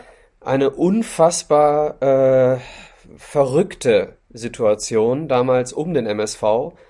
Ähm, bei Transfermarkt steht, dass du am 18.07. unterschrieben hast. Ähm, am 9. oder am 8.07. war dieses Training mit zehn Testspielern, von denen du einer warst, habe ich, glaube ich, so richtig in Erinnerung, weiß ich nicht mehr ganz genau. Und ich glaube, ein oder zwei Tage vorher war dann erst die vorübergehende Lizenzerteilung für die dritte Liga. Ähm, nachdem sie, äh, ich glaube, zehn Tage vorher für die zweite Liga verweigert wurde, endgültig. Ähm, hast du noch so Erinnerungen an die Entstehung der Gespräche mit dem Ivo damals? Das heißt, er wird ja wahrscheinlich nicht erst äh, am Trainingstag bei dir angerufen haben, sondern äh, es wird wahrscheinlich dann vorher irgendwas passiert sein. Und wie kann ich mir das vorstellen, wenn überhaupt noch nicht klar ist, in welcher Liga der Verein überhaupt spielen darf? Also, es, es, es war so, dass ähm, mein damaliger Berater mich angerufen hat. Ich kann ja jetzt nicht genau sagen, wann das war, vom Datum her ist gerade schwierig. Aber eins kann ich sagen, ich war keiner von den äh, Testspielern, sondern ich habe den von meinem Berater bekommen, gesagt, ich habe mit dem Ivo Grillisch telefoniert und die würden dich wohl gerne verpflichten wollen. Ich war zu dem Zeitpunkt ähm, noch ohne Verein. Ich habe mich bei Borussia Mönchengladbach 2 fit gehalten, wo ich auch hätte hingehen können, weil damals war ich, war ich 21. War das vierte Liga damals? Genau, Regionalliga West. Und ähm, ich zuvor in Erfurt schon dritte Liga gespielt habe und ähm, ja, habe dort eigentlich auch eine Stammposition gehabt und ich dachte mir, warum soll ich jetzt in die vierte Liga gehen? Dann war ich noch bei Rot-Weiß Essen im Gespräch, war auch schon beim Stadion da und dann kam auch das nächste Anruf von meinem Berater und ich sagte Duisburg, ja total super, ich habe mich mega gefreut und dann ging es wirklich von einem auf anderen, sagte ja, das klappt, kannst du hinkommen und dann war halt dieses erste Training. Ich kann jetzt wirklich sagen, was für ein Datum war oder das war auch, wo die ganzen Zuschauer und so da waren. Da dachte ich schon, Ja. wow, was ist denn hier los? Ähm, kurz zuvor habe ich mitbekommen, dass der MSV die Lizenz für die zweite Liga nicht bekommen hat. Das war halt mein Glück, weil für die zweite Liga wäre ich halt nicht in Frage gekommen, aber halt für die dritte Liga. Ach so, du meinst also, weil die ganzen Spieler dann geblieben wären, die noch Vertrag für die zweite Liga gehabt hätten? Genau, genau. Okay. Mhm. Genau. Das heißt, ähm, es war mein persönliches Glück, dass der MSV in die dritte Liga zwangsabgestiegen ist, weil sich dann somit die Tür für mich geöffnet hat und ich muss halt gar nicht überlegen. Für mich war es ein klares Ding, wenn die mich haben, ich vorbei. Und ähm, das waren auch nicht, also es waren jetzt nicht so die klassischen Vertragsgespräche, so nach dem Motto, erstmal ein Treffen, vielleicht mal alles andere. War einfach, ich gehe hin zum ersten Training und schon nach dem ersten Training wurden die Verträge auch erst unterschrieben. Da kam eine nach dem anderen in Ivos Büro und dann wurde einfach unterschrieben und dann war das Ding auch durch. Und, Ja. ähm, ja, es war eine unglaubliche Situation. Also für mich war das ähm, ein Riesenschritt, weil ich meine, ich habe vorher schon dritte Liga gespielt, aber Erfurt mit Duisburg zu vergleichen war, konnte man zu dem Zeitpunkt einfach gar nicht, weil Duisburg halt ewig zweite Liga und auch mit der ganzen Vergangenheit und so. Und ich habe halt Duisburg immer im Auge gehabt, weil ich halt von da einfach ein bisschen abstamme durch die Ja. durch meine Situation, wie ich da geworden bin und aufgewachsen. Und ja, dann dachte ich, wow, und dann habe ich es auch direkt gesehen, erstes Training, ganzes Zuschauen. Ich war wirklich, das war für mich, weil ich auch sehr jung war und noch nicht so viel erlebt habe im Fußball, fand ich unglaublich. Und dann halt, ähm, ja, habe ich unterschrieben und dann ja wie als Schlag auf Schlag. Das war ja die kürzeste Vorbereitung, die ich jemals Ja. gehabt habe und zusammengewürfelter Haufen und ja, war, war einfach eine richtig coole Geschichte, ja. Äh, ganz kurz, wir müssen äh, für die Hörer, ähm, wir haben zwischendurch äh, so leichte Tonprobleme. Liegt äh, wahrscheinlich an der Leitung in die Schweiz, ist aber kein Problem, kommt nur vereinzelt vor. Also nur, dass ihr Okay. Bescheid wisst. Dass, äh, wenn irgendwas nicht verständlich bei mir rüberkommt, dann bitte ich dich einfach, das nochmal zu wiederholen, wenn der Empfang besser ist. Ähm, das heißt aber, ähm, dass du, als die Lizenz für die zweite Liga nicht erteilt wurde, zugesagt hast, bevor klar war, dass die Lizenz für die dritte Liga erteilt wird? Denn das stand ja auch in der Schwebe, ob überhaupt die dritte Liga äh, Ja. machbar ist, ne? Ja. Ähm, wie gesagt, ich weiß nicht, ob ich mich da recht, recht dran erinnere. Also ich habe beim Kicker und bei den ganzen Nachrichten wohl gelesen, dass ähm, der MSV die Lizenz für die Zweitliga definitiv nicht bekommt. Das stand dann schon klar. Ich bin mir jetzt aber nicht sicher, ob ich dann unterschrieben habe, wo dann der MSV, wo, wo, wo klar war, dass die in die Drittliga dürfen oder halt nicht. Das weiß ich gerade selber nicht. Ich hätte jetzt aber gesagt, dass ähm, ich, wo ich schon anfangs mittrainiert habe und vielleicht am dritten oder vierten Trainingstag, wo es dann feststand, dass sie in der dritten Liga starten wird, dass dann die Dann erst unterzeichnet wurde. Ah, okay. Ja, das kann sein, aber wirklich, da muss ich liegen, weil es ist auch schon wieder ein bisschen her. Und es ging wirklich aber alles Schlag auf Schlag. Ich glaube, die Vorbereitung ging insgesamt nur zehn Tage oder so, mit einem Kurztrainingslager und so weiter. Ja, ich glaube, 19. 19. Juli war, glaube ich, schon das erste Spiel, ne? Ja, das war, ja, das war, ja, war einfach Vogelwild, war das. Ich glaube, wir hatten auch, wie viele Spiele hatten wir? Es war auch, glaube ich, nicht viel, was wir da hatten. Auch ein paar U19-Spieler dabei und alles. Also, ja, es war wirklich wirklich Vogelwild. Ja, eine krasse Situation dann auch für, für einen neuen Trainer. Ähm, Costa Runjajic hatte dann kurz vorher die Reißleine gezogen mhm. und Carsten Baumann äh, hat dann den Job angetreten. Mhm. Ähm, erzähl doch mal so ein bisschen über die Saison. Also ich will jetzt gar nichts über Ergebnisse erzählen, das kannst du mit Sicherheit besser, wenn du es noch in Erinnerung hast. Ja. Für uns als Fans kann ich sagen, war die Erwartungshaltung in dem Moment jetzt nicht zwingend, äh, wir müssen direkt wieder hoch. Also für ja. mich zumindest nicht. Mhm. Denn äh, uns allen war klar, naja, was da innerhalb von, du hast es gesagt, zehn Tagen irgendwo zusammengewürfelt wurde, aufgrund der späten Entscheidungen.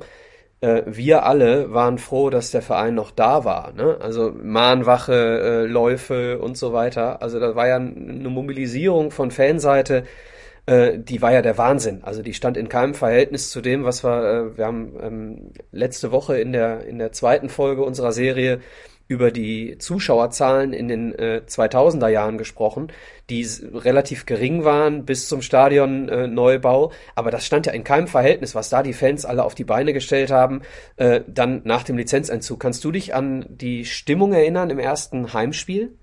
Also das war für mich, das ist noch bis jetzt, auch wenn wir leider Einzel verloren haben, war das bis jetzt mein mein Spiel, also wenn meine Kinder oder wenn mein, mein Sohn irgendwann groß ist, ich auch von dem Spiel erzählen, weil das war für mich so das erste Erlebnis, wo ich dachte, boah, das ist echt geil, ein Fußballer zu sein, weil das war, oh, also ich kann mich noch ganz genau daran erinnern, wir haben das Abschlusstraining auch schon im Stadion gemacht und ähm, ich glaube, das Stadion fasste durch 30.000 und ähm, ja, wir haben uns dann vorbereitet, Wurzland Heidenheim ist natürlich Aufstiegsaspirant. Die waren ja schon die Jahre zuvor immer gut dabei, oben mit dabei. Sind auch dann am Ende aufgestiegen, ne? Aufgestiegen, ne? genau, ganz genau.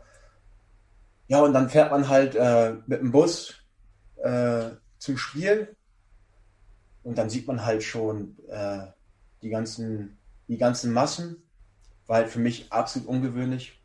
Die ein oder anderen Spieler aus der Mannschaft kannten es vielleicht schon aus zwei Zeiten. Mir war das absolut neu. Und dann hat man schon gemerkt, wo, wo man es dann eingelaufen hat. Die Kurve war voll. Ich glaube, es waren so in dem schon mal 19.000er, wenn ich nicht lüge, irgendwie um den Dreh. Boah, und das war wirklich eine unglaubliche Atmosphäre. Man hat wirklich ge gemerkt, so die Zuschauer sind elektrisiert und ähm, die sind einfach, sind heiß. Ähm, eine Vorfreude war da. Ähm, ja, es war einfach mega und für uns Spieler war es auch richtig, eine richtig, richtig coole Situation war wirklich schade, dass wir das Spiel verloren haben, weil ich glaube einfach, wenn man sieht, dass man sich nur zehn Tage darauf vorbereitet hat, wenn man sieht, dass, der, äh, dass die Mannschaft zusammengewürfelt worden ist, haben wir uns echt gut geschlagen. Ja. Und ähm, ja, es war einfach ein unglaubliches Erlebnis. Also ich fand, das war wirklich unglaublich und von dem an war für mich eigentlich jedes Heimspiel so ein kleines Erlebnis, weil ich war es nicht gewohnt, vor so vielen Zuschauern zu spielen, so einem schönen Stadion auch. Ja.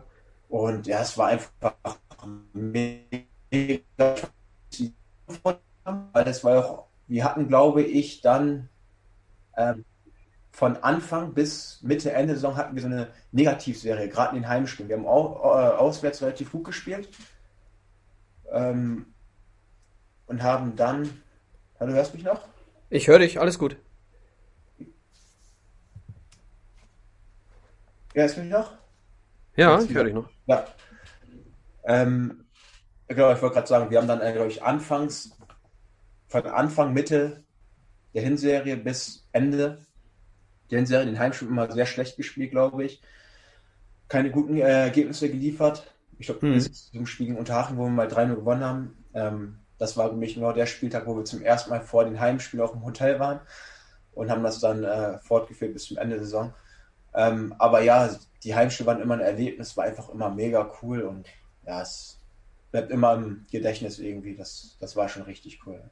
Muss ich sagen. Das waren äh, 18.000 Zuschauer ja. äh, beim ersten Spiel. Ja. Ist natürlich auch äh, schon, schon krass, weil du kannst natürlich auch auf der einen Seite sagen, okay, jetzt Aufbruchstimmung und äh, jetzt haben wir es geschafft, zumindest die dritte Liga zu halten, aber auf der anderen Seite kannst du auch sagen, da hat uns, äh, haben uns Teile des Vereins irgendwo in diese Situation gebracht, also Teile der Führungsetage irgendwo durch irgendwelche Dinge, die bei der Lizenzerteilung da von Vereinsseite schiefgelaufen sind. Äh, und da hätte es auch Boykott geben können. Im Gegenteil dazu gab es dann diese unglaubliche Unterstützung.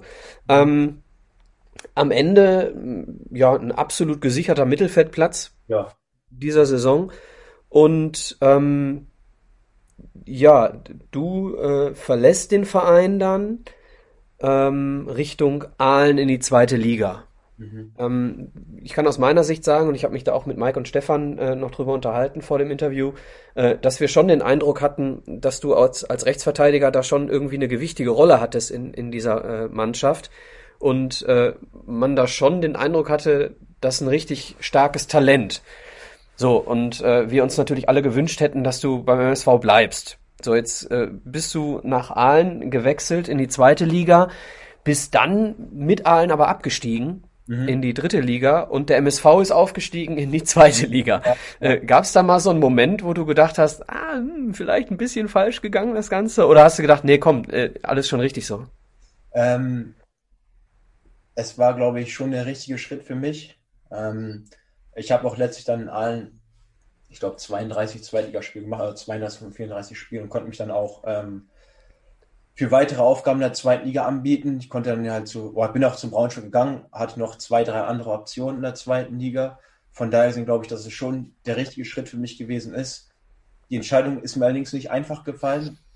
Ähm, es war einfach wirklich so, das kann ich auch so ganz offen sagen, mir ist die Drittliga einfach auf den Sack gegangen. Ich hatte es zwei Jahre in Erfurt, dann noch ein Jahr in Duisburg und die Heimspiele waren immer so richtig toll, aber man hatte auch viele Auswärtsspiele. Da hat mir einfach so diese, diese Stimmung gefehlt, dieser, diese, weiß ich, dieses Erlebnis einfach wie beim MSV und dann dachte ich mir, komm, ich will was Neues. Aalen natürlich auch jetzt, es fragen sich natürlich, warum jetzt überhaupt Aalen, weil da geht ja auch nicht viel, klar. Aber ich, ich wollte gerade sagen, die, ja, die Fans hast du natürlich in der dritten Liga beim MSV mehr als in Aalen in der zweiten Liga. Ne? Auf jeden Fall, aber es ist halt dann wieder ein neues Erlebnis. Man saugt die ja. Sachen dann wieder ganz, da ist natürlich dann wieder, ähm, ja, es ist halt zweite Liga. Das ist halt natürlich auch, ich glaube, jeder, der Zweitliga gespielt hat und auch Drittliga, der, der kennt die Unterschiede. Ähm, A, fußballerisch ganz klar, aber B auch, ähm, ja, die Vermarktung ist eine ganz andere. Man sieht sie halt immer wie im Fernseher und ja, ist halt zweite Bundesliga, ist halt schon wiederum was anderes. Absolut und, ähm, verständlich, alles gut. Ja, und ähm, ja, ich dachte mir einfach, ich, ich wusste um meine Rolle am MSV. Ich habe mit Ivo, der hat mich auch wirklich, wir haben auch lange geredet, aber ähm, manche Chancen im Leben bieten sich auch wirklich nur einmal. Und es kann ja auch immer sein, man kennt es, es gibt eine starke Saison, aber kann man das dann wieder wiederholen? Kommen vielleicht irgendwelche Verletzungen dazu, so wie ich es jetzt auch die letzten drei, vier Jahre erlebt habe. Es kann sehr schnell gehen, dann war es es wieder. Und ich war einfach der Meinung, dass ich jetzt einfach den Schritt machen will in die zweite Liga und mich versuchen will weiterzuentwickeln. Und es hat zum Glück geklappt. Ähm, und für mich war es eigentlich immer so, ich habe äh, speziell nach Saison beim MSV immer geguckt, wie es beim Verein ausläuft und als sie aufgestiegen sind, dachte ich mir weniger, ah Mist, ich war nicht dabei, sondern einfach mehr geil, die sind jetzt auch mit dabei und was war eigentlich das, ob ich jetzt dabei bin oder nicht, letztlich, Hauptsache der Feind ist oben und das, das war für mich eigentlich das Wichtige, um auf die Frage zurückzukommen. Also im Prinzip hast du äh, eine absolut positive Erinnerung an, an dieses Gesamtkonstrukt MSV. Ja, total. Also das ist für mich bis jetzt immer noch meine Lieblingssaison. Also das ist jetzt meine Lieb also ich habe äh, ich weiß nicht, wo die ganzen Trikots von meinem letzten Verein sind. Ich habe nicht ein einziges aus das vom MSV. Ein Bild vom MSV steht auch noch im Wohnzimmer. Also das ist für mich, ja, das ist meine Saison gewesen, weil ich glaube, das war für mich auch die wichtigste Saison, weil da habe ich mich da habe ich zum ersten Mal eine konstante Saison, glaube ich, gespielt. Ähm, ich war äh, Stammspieler. Ich war immer noch, wenn ich es rückblickend sehe, relativ jung. Und ja, habe mich einfach bewiesen, auch gerade in der Mannschaft, wo viele erfahrene Spieler, glaube ich, auch dabei gewesen sind, mit sehr viel Zweitliga-Erfahrung. Und ich komme einfach aus Erfurt, vorher in Wilhelmshaven, keine großartige Ausbildung genossen und konnte mich trotzdem ähm, ja beweisen. Und deswegen war für mich, ähm, das war so die Saison, wo ich am meisten Selbstbewusstsein getankt habe, wo ich mich, glaube ich, auch persönlich gut weiterentwickelt habe. Deswegen ist das für mich die eine sehr ausschlaggebende Saison. Ja.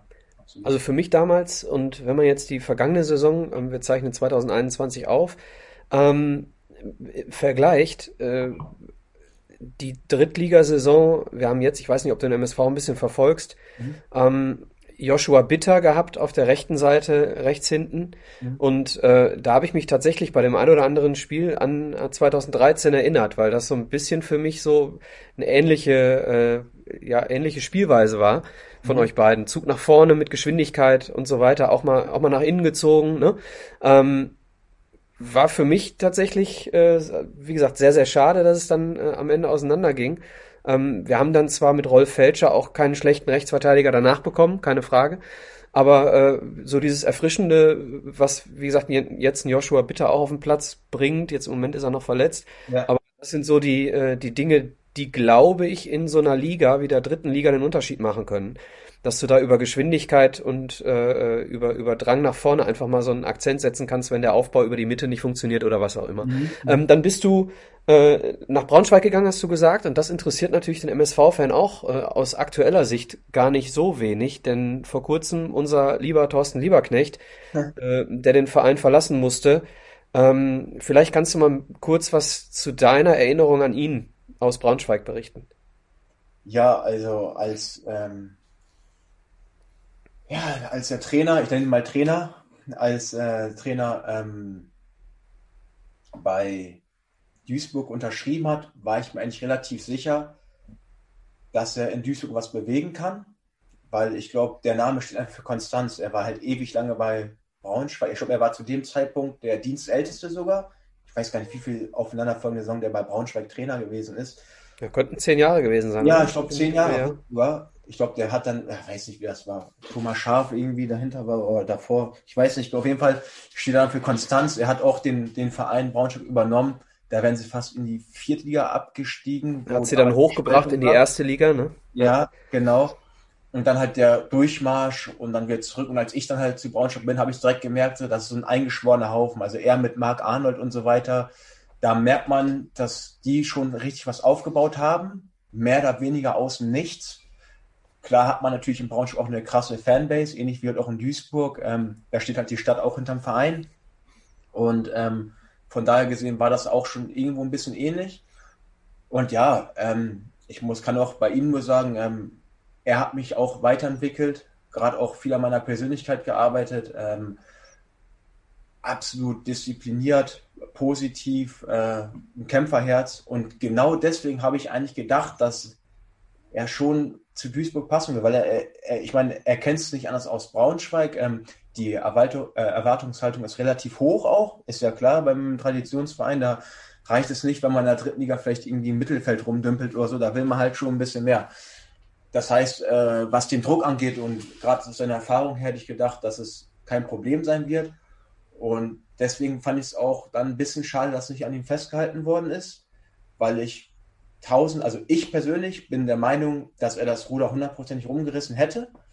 Und da ich äh, eigentlich die Spieler verfolge, wenn ich sie schauen kann, wenn man die sich angeguckt hat, kann man meiner Meinung nach, kann man nicht sagen, und das kann ich jetzt auch sagen, weil ich spiele gerade nicht und deswegen kann ich auch meine Meinung offen sagen, ähm, dass man dann den Trainer jetzt wirklich die, die, die Schuld in die Schuhe schieben kann, weil ähm, man sieht die Spiele, man denkt sich, wenn man den Trainer kennt, das, was auf dem Platz abgeliefert worden ist, das hat er in der Kabine mit Sicherheit nicht so gesagt und vor allem hat das nicht so vorgelebt, weil wenn man weiß, wie der tickt, der ist halt, ist halt wirklich ähm, heiß, der ist, ähm, der brennt immer, der brennt für den Sport und ähm, ja, das ist, ich, ich fand es halt extrem schade, weil ich glaube, das wäre auch einer gewesen, weil für mich fehlt dem MSV dann vielleicht auch ein bisschen Konstanz so, was das angeht. Jetzt nicht nur auf dem Platz, sondern auch neben dem Platz. Vielleicht auch mal einen Trainer festhalten für drei, vier, fünf Jahre einfach mal, um vielleicht mal was aufzubauen.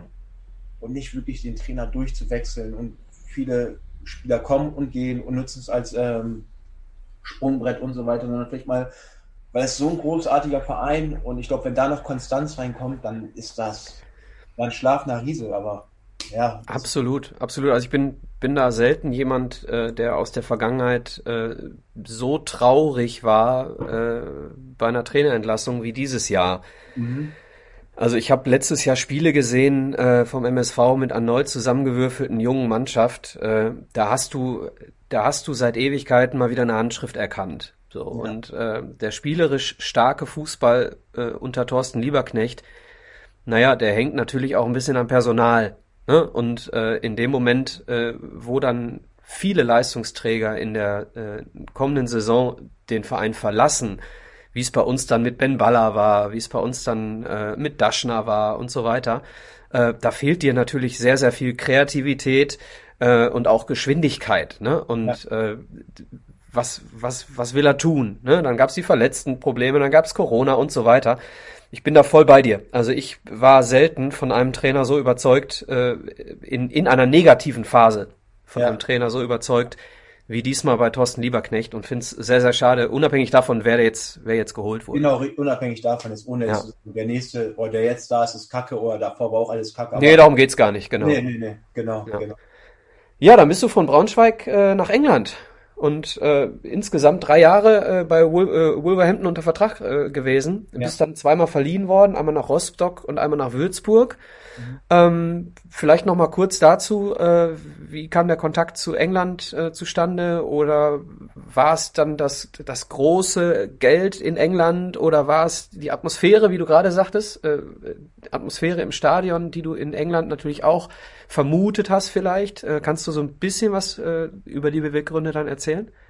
Ja, also zunächst, für mich war es immer ein Traum, in England zu spielen, gerade halt wegen der Atmosphäre. Ich meine, wenn man im Jugendalter ist, dann weiß man ja noch gar nicht, ob, ich meine, viele reden von, aber man weiß noch gar nicht ums Geld, was man in England verdienen kann im Vergleich zu Deutschland. Von daher gesehen war das definitiv nicht mein Beweggrund. Und ähm, dann war es halt so, dass ich wieder die Möglichkeit hatte, noch in, in Deutschland zu bleiben, in der zweiten Liga. Ähm, wollte aber einen Tapetenwechsel und ähm, dann kam halt die Anfrage aus England, über einen Berater halt. War da gewesen, habe mir das die ganze Geschichte angeguckt und fand es halt mega cool. Auch einfach, abgesehen vom Sportlichen, ich meine, die Möglichkeit zu haben, ähm, einem anderen Land seinem Beruf nachzugehen, ist auch eine super Lebenserfahrung. Und das kann ich auch im Nachhinein sagen. Sportlich war es für mich eine Vollkatastrophe. Ähm, aber ich habe trotzdem Lebenserfahrung, weil ich einfach mal im anderen Land gelebt habe. Und ich denke, das ist auch für die Zukunft ganz wichtig. Ähm, ja, dann war es halt so, ähm, ich habe mich halt äh, für Eng, also für die Wolves entschieden.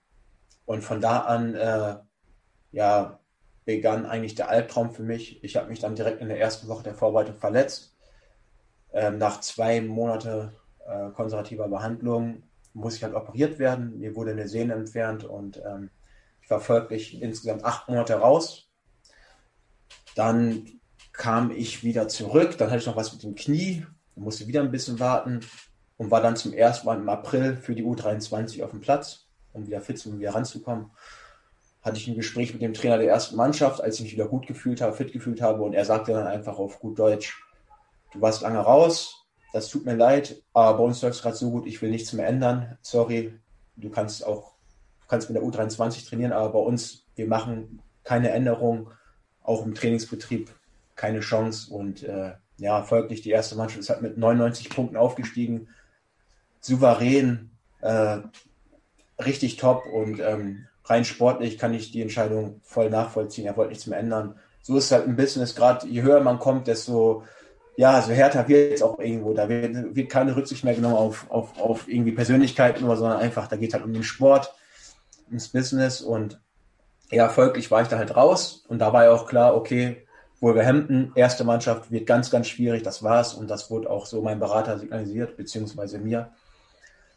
Und ähm, ja, weil ich dann halt eben so lange raus gewesen bin und nur vier Spiele für die U23 machen konnte, ähm, war ich dann im Folge, also in der nächsten Saison, in der Vorbereitung quasi in der Trainingsgruppe B. Das war eine Trainingsgruppe, wo alle aussortierten Spieler waren. Da waren wir auch, glaube ich, schon zehn, elf Spieler, alle meiner Situation, kommen von relativ guten Vereinen auch. Einer kam aus der Ehrenliga, dann war ich da, dann war noch viele andere Spieler, die vielleicht in der Vergangenheit für Wolves gespielt haben, aber da war halt ein brutaler Umbruch. Der Mendes ist ja da gewesen, der die ganzen portugiesischen Spieler reingedrückt hat, hat ähm, von Porto und Benfica und wie die alle heißen und riesigen Ablösesummen und alles mögliche. Da war schon klar, die zielen in eine ganz andere Richtung. Und ähm, mhm. da hat man dann direkt gemerkt, pff, also hier ist Feierabend. Ähm, gewartet, gewartet, gewartet auf den Verein. Ich wollte natürlich unbedingt in England bleiben, weil ich habe schon ähm, so gemerkt, boah, das ist schon geil. Ich war halt immer im Stadion. Die Atmosphäre ist schon anders als in Deutschland. Ähm, ist einfach mega. Also wirklich richtig cool. Also ja, kann ich kann ich auch bestätigen. Also ich habe in der zweiten Liga gesehen äh, Villa gegen Birmingham oh. und äh, in Villa und äh, wenn dann alle am Ende äh, singen, äh, Knaller, ne? Also ist ja. schon schon krass. Ich weiß nicht, ob das jetzt, weiß ich, bei Chelsea oder so immer noch so ist, ne? Oder ob es da einfach nur noch irgendwelche VIPs sind und zwischendurch gar keine Stimmung ist, kann ich nicht beurteilen. Aber zweite Liga England äh, war der absolute Wahnsinn. Ja, ja ich, ich, ich finde auch, also es ist, ich will gar nicht unbedingt sagen, ist es besser, ist es schlechter als Deutschland. Ähm, in Deutschland hat man halt so klassisch die Kurven und in England schreibt gefühlt jeder da von irgendwo irgendwas rein. Es hat einfach was, ähm, es werden die Einzelaktionen gefeiert, Ballwechsel, eine Grätsche und so weiter und so fort. Es ist einfach mega cool. Und gerade so für so einen Kämpfer wie mich, ich glaube, ich habe mich da richtig wohl auf dem Platz gefühlt. Und ähm, ja, deswegen wollte ich halt unbedingt in England bleiben, mich da mal äh, beweisen. Hat leider nicht geklappt. Dann ähm, war, glaube ich, der, ja, der 31. August und da war klar, wechsle ich jetzt noch irgendwo hin oder bleibe ich bis zum Winter da und spiele bei der U23. Und da hatte ich eigentlich gar keinen Bock drauf. Ich war auch richtig heiß, war halt ewig lange raus. Dann sagte ich, komm, die einzige Möglichkeit ist halt gerade Rostock, ist halt wieder dritte Liga. Ich habe mir eigentlich geschworen, nie wieder hinzugehen, aber was ist jetzt gerade die Option? Lass mich verleihen und gib einfach mal ein Jahr Vollgas da. Hingegangen, äh, es fing ganz gut an. Ich glaube, ich habe fünf Spiele gemacht. Wir haben davon vier gewonnen, eins unentschieden gespielt und drei Tage vom DFB-Pokalspiel äh, im Heimspiel gegen Fortuna Köln hatte ich dann Muskelfaserriss im Oberschenkel. Ähm, dann hat auch mein Rücken zugemacht und ich war folglich wieder drei, vier Monate raus. Ach ja, dann ähm, kam die Vorbereitung, Trainerwechsel wieder. Äh, Deutschland musste gehen, dann ist der Härte gekommen.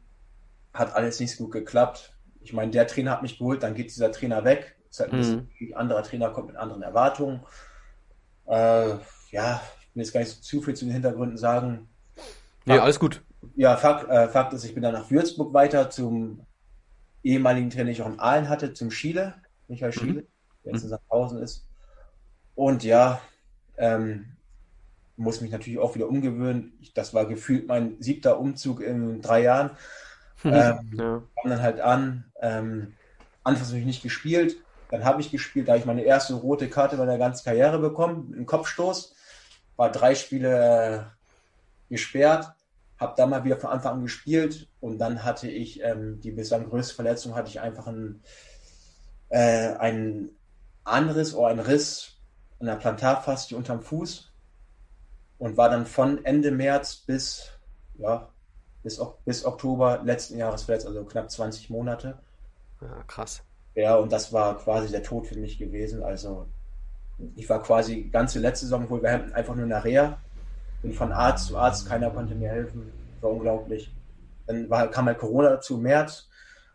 Und ähm, ja, dann war ich halt in der Schweiz, habe halt mich versucht, selber irgendwie fit zu halten, das, was ging. Ich hatte halt bei allem eigentlich Schmerzen. Dann ging es halt nach der Zeit ein bisschen weg. Der Schmerz war immer noch da, aber ich konnte zumindest äh, ein bisschen joggen und so weiter. Bis ich dann hier in meinem Ort hier bei Zürich einen Physio gefunden habe, der mir ein paar Nadeln hinten reingepfeffert hat, was vorher keiner gemacht hat. Und nach vier Wochen war es dann einfach weg. War es einfach weg. Und ähm, dann konnte ich endlich mal wieder anfangen, ein bisschen Fußball zu spielen. Dann war ich hier beim Art Kreis Bezirksligisten, habe einfach ja. mich fit zu halten und bin jetzt quasi quasi jetzt für dieses Transferfenster bin ich jetzt quasi frei. Hm. Bin bereit, wieder Fußball spielen zu können. Aber klar ist auch, wenn man sich meine Statistik der letzten drei Jahre ansieht, da, da ist nicht viel. Das ist ein Risiko, ja. Ja, ja, volles Brett. Und jetzt gerade mit der, ich meine, für alle Spieler, die jetzt ähm, vereinslos sind, ist es halt kein Geschenk, in der Corona-Situation äh, keinen Verein zu haben. Ich meine, das zieht sich ja nicht nur durch den Fußball, durch alle Unternehmer. Ich meine, hast du ja gerade selber gesagt mit der Tanzschule. Also, das ist gerade unglaublich. Deswegen habe ich auch Verständnis für, wenn viele Vereine sagen, äh, liebend gern, aber jetzt ist es gerade einfach schwierig. Und ja, ist keine Zeit, keine Zeit für ein Risiko, ne? Nee, nee. Und deswegen ist es halt gerade echt unglücklich, aber über die lange Zeit äh, findet man sich auch ein bisschen damit ab. Ich meine, Fußball ist super schön und ich wäre noch super gern dabei. Aber Fakt ist auch, ähm, ich bin jetzt 29, werde in diesem Jahr sogar 30. Da muss man auch dann langsam vielleicht mal gucken, was kann man noch machen, was gibt es noch für Optionen. Und gerade hier in der Schweiz gibt es coole Jobalternativen und ähm, von daher gesehen bin ich da auch äh, vorbereitet. Aber klar hat man immer noch ein Auge auf den Fußball. Man versucht sich selber ein bisschen fit zu halten falls noch mal irgendwie irgendwas kommt, dass man sagen kann, okay, wenn das passt, dann mache ich es. Und ja, deswegen, ähm, ja, deswegen war England für mich, also wenn man über England spricht, ich kann da nicht viel zu sagen, weil ich habe wirklich mit dem Verein, abgesehen von den Physios und mit den Ärzten, nicht viel zu tun gehabt. Das ist, es leider so, ja. Vielleicht äh, lauft ihr euch ja noch mal über den Weg, der MSV und du. ja, das ist so eine Geschichte. Ich habe ähm, tatsächlich äh, über einen Kollegen noch mit Ivo Kontakt gehabt. Ich habe mal nachgefragt, ob es vielleicht möglich wäre für mich, dass ich mich dort fit halten kann. Und Ivo sagte halt eben, ja, an sich gar kein Problem, aber es ist halt Corona. Und jetzt, ich glaube, der MSO hatte sogar ein paar Fälle und hat noch ein bisschen. Ja, ja, wir waren in Quarantäne auch komplett, ja. Ja, ich habe es gehört, weil ich ja sehr gut mit dem Peppo bin, also äh, Mirnes Pepic. Mhm. Habe ich da auch besucht. Ähm, dann war ich halt bei Rot-Weiß Oberhausen, habe da mal drei Tage mittrainiert, um einfach mal zu gucken, wo ich überhaupt stehe, ob mein Fuß das Ganze mitmachen würde. Und ja, ja, genau. Aber ja. Also an dieser Stelle, äh, falls du es hörst, Ivo, wenn Corona vorbei ist, ruf den Phil an. Der kommt gern zu uns nach Meiderich zurück. Hat seine schönste Zeit bei uns gehabt. Aber wobei der Joshua Bitter, der macht es eigentlich, wenn er wieder fit ist, dann habt ihr da auf jeden Fall einen guten auf der Seite, denke ich mal. Aber ich denke grundsätzlich, dass das, das ähm, hoffe ich jetzt, gerade wenn man die letzten Spiele gesehen hat, sollte man sich eigentlich keine Sorgen machen. Ich glaube, das war wirklich eine schlechte Phase. Aber ich glaube, da sind wirklich so viele Spieler bei, wenn ich jetzt zum Beispiel einfach nur einen Stoppelkampf sehe, der kann da offensiv definitiv den Unterschied machen. Und in der dritten Liga brauchen wir halt zwei, drei Unterschiedsspieler und der Rest muss einfach, ja, der muss einfach stehen. So wie du am Anfang sagtest, mit Zug nach vorne, ein bisschen Mut. Genau. Das, das eigentlich kein Problem. Ich meine, ich halte von Mirnes, auch von äh, Mirnes Pepic sehr viel, der jetzt auch verletzt war. Hoffe ich auch wieder zurückkommt. Ja, auch sehr schwer angelaufen für ihn, ja. Genau. Aber ich glaube, das war einfach für jeden Spieler nicht einfach. Aber da muss man nicht zurückbeißen, durch die Saison beißen. Die ist halt natürlich eklig. Man hat jetzt natürlich ähm, gedacht, vielleicht, ja, vielleicht mal wieder oben mitspielen letztes Jahr. Aber es ist jetzt halt nicht so. Aber trotz alledem darf man jetzt natürlich nicht den Kopf in den Sand stecken, weil sonst ist man ja. ehrlich und dann ist man halt unten. So, bringt, bringt gar nichts, ne? Bei, nee. bei, bei aller Scheiße auf gut Deutsch, die gerade sportlich beim MSV funkt, äh, nicht funktioniert oder passiert, wir dürfen eins nicht vergessen, äh, eine Siegesserie äh, ist immer möglich. Ja, und äh, in dieser Liga kann jeder jeden schlagen. Und wir sind zwar unten drin, aber wenn ich, äh, ich will jetzt um Gottes Willen keine Erwartungshaltung irgendwo äußern oder, oder bei Leuten schüren, die uns hören, ne?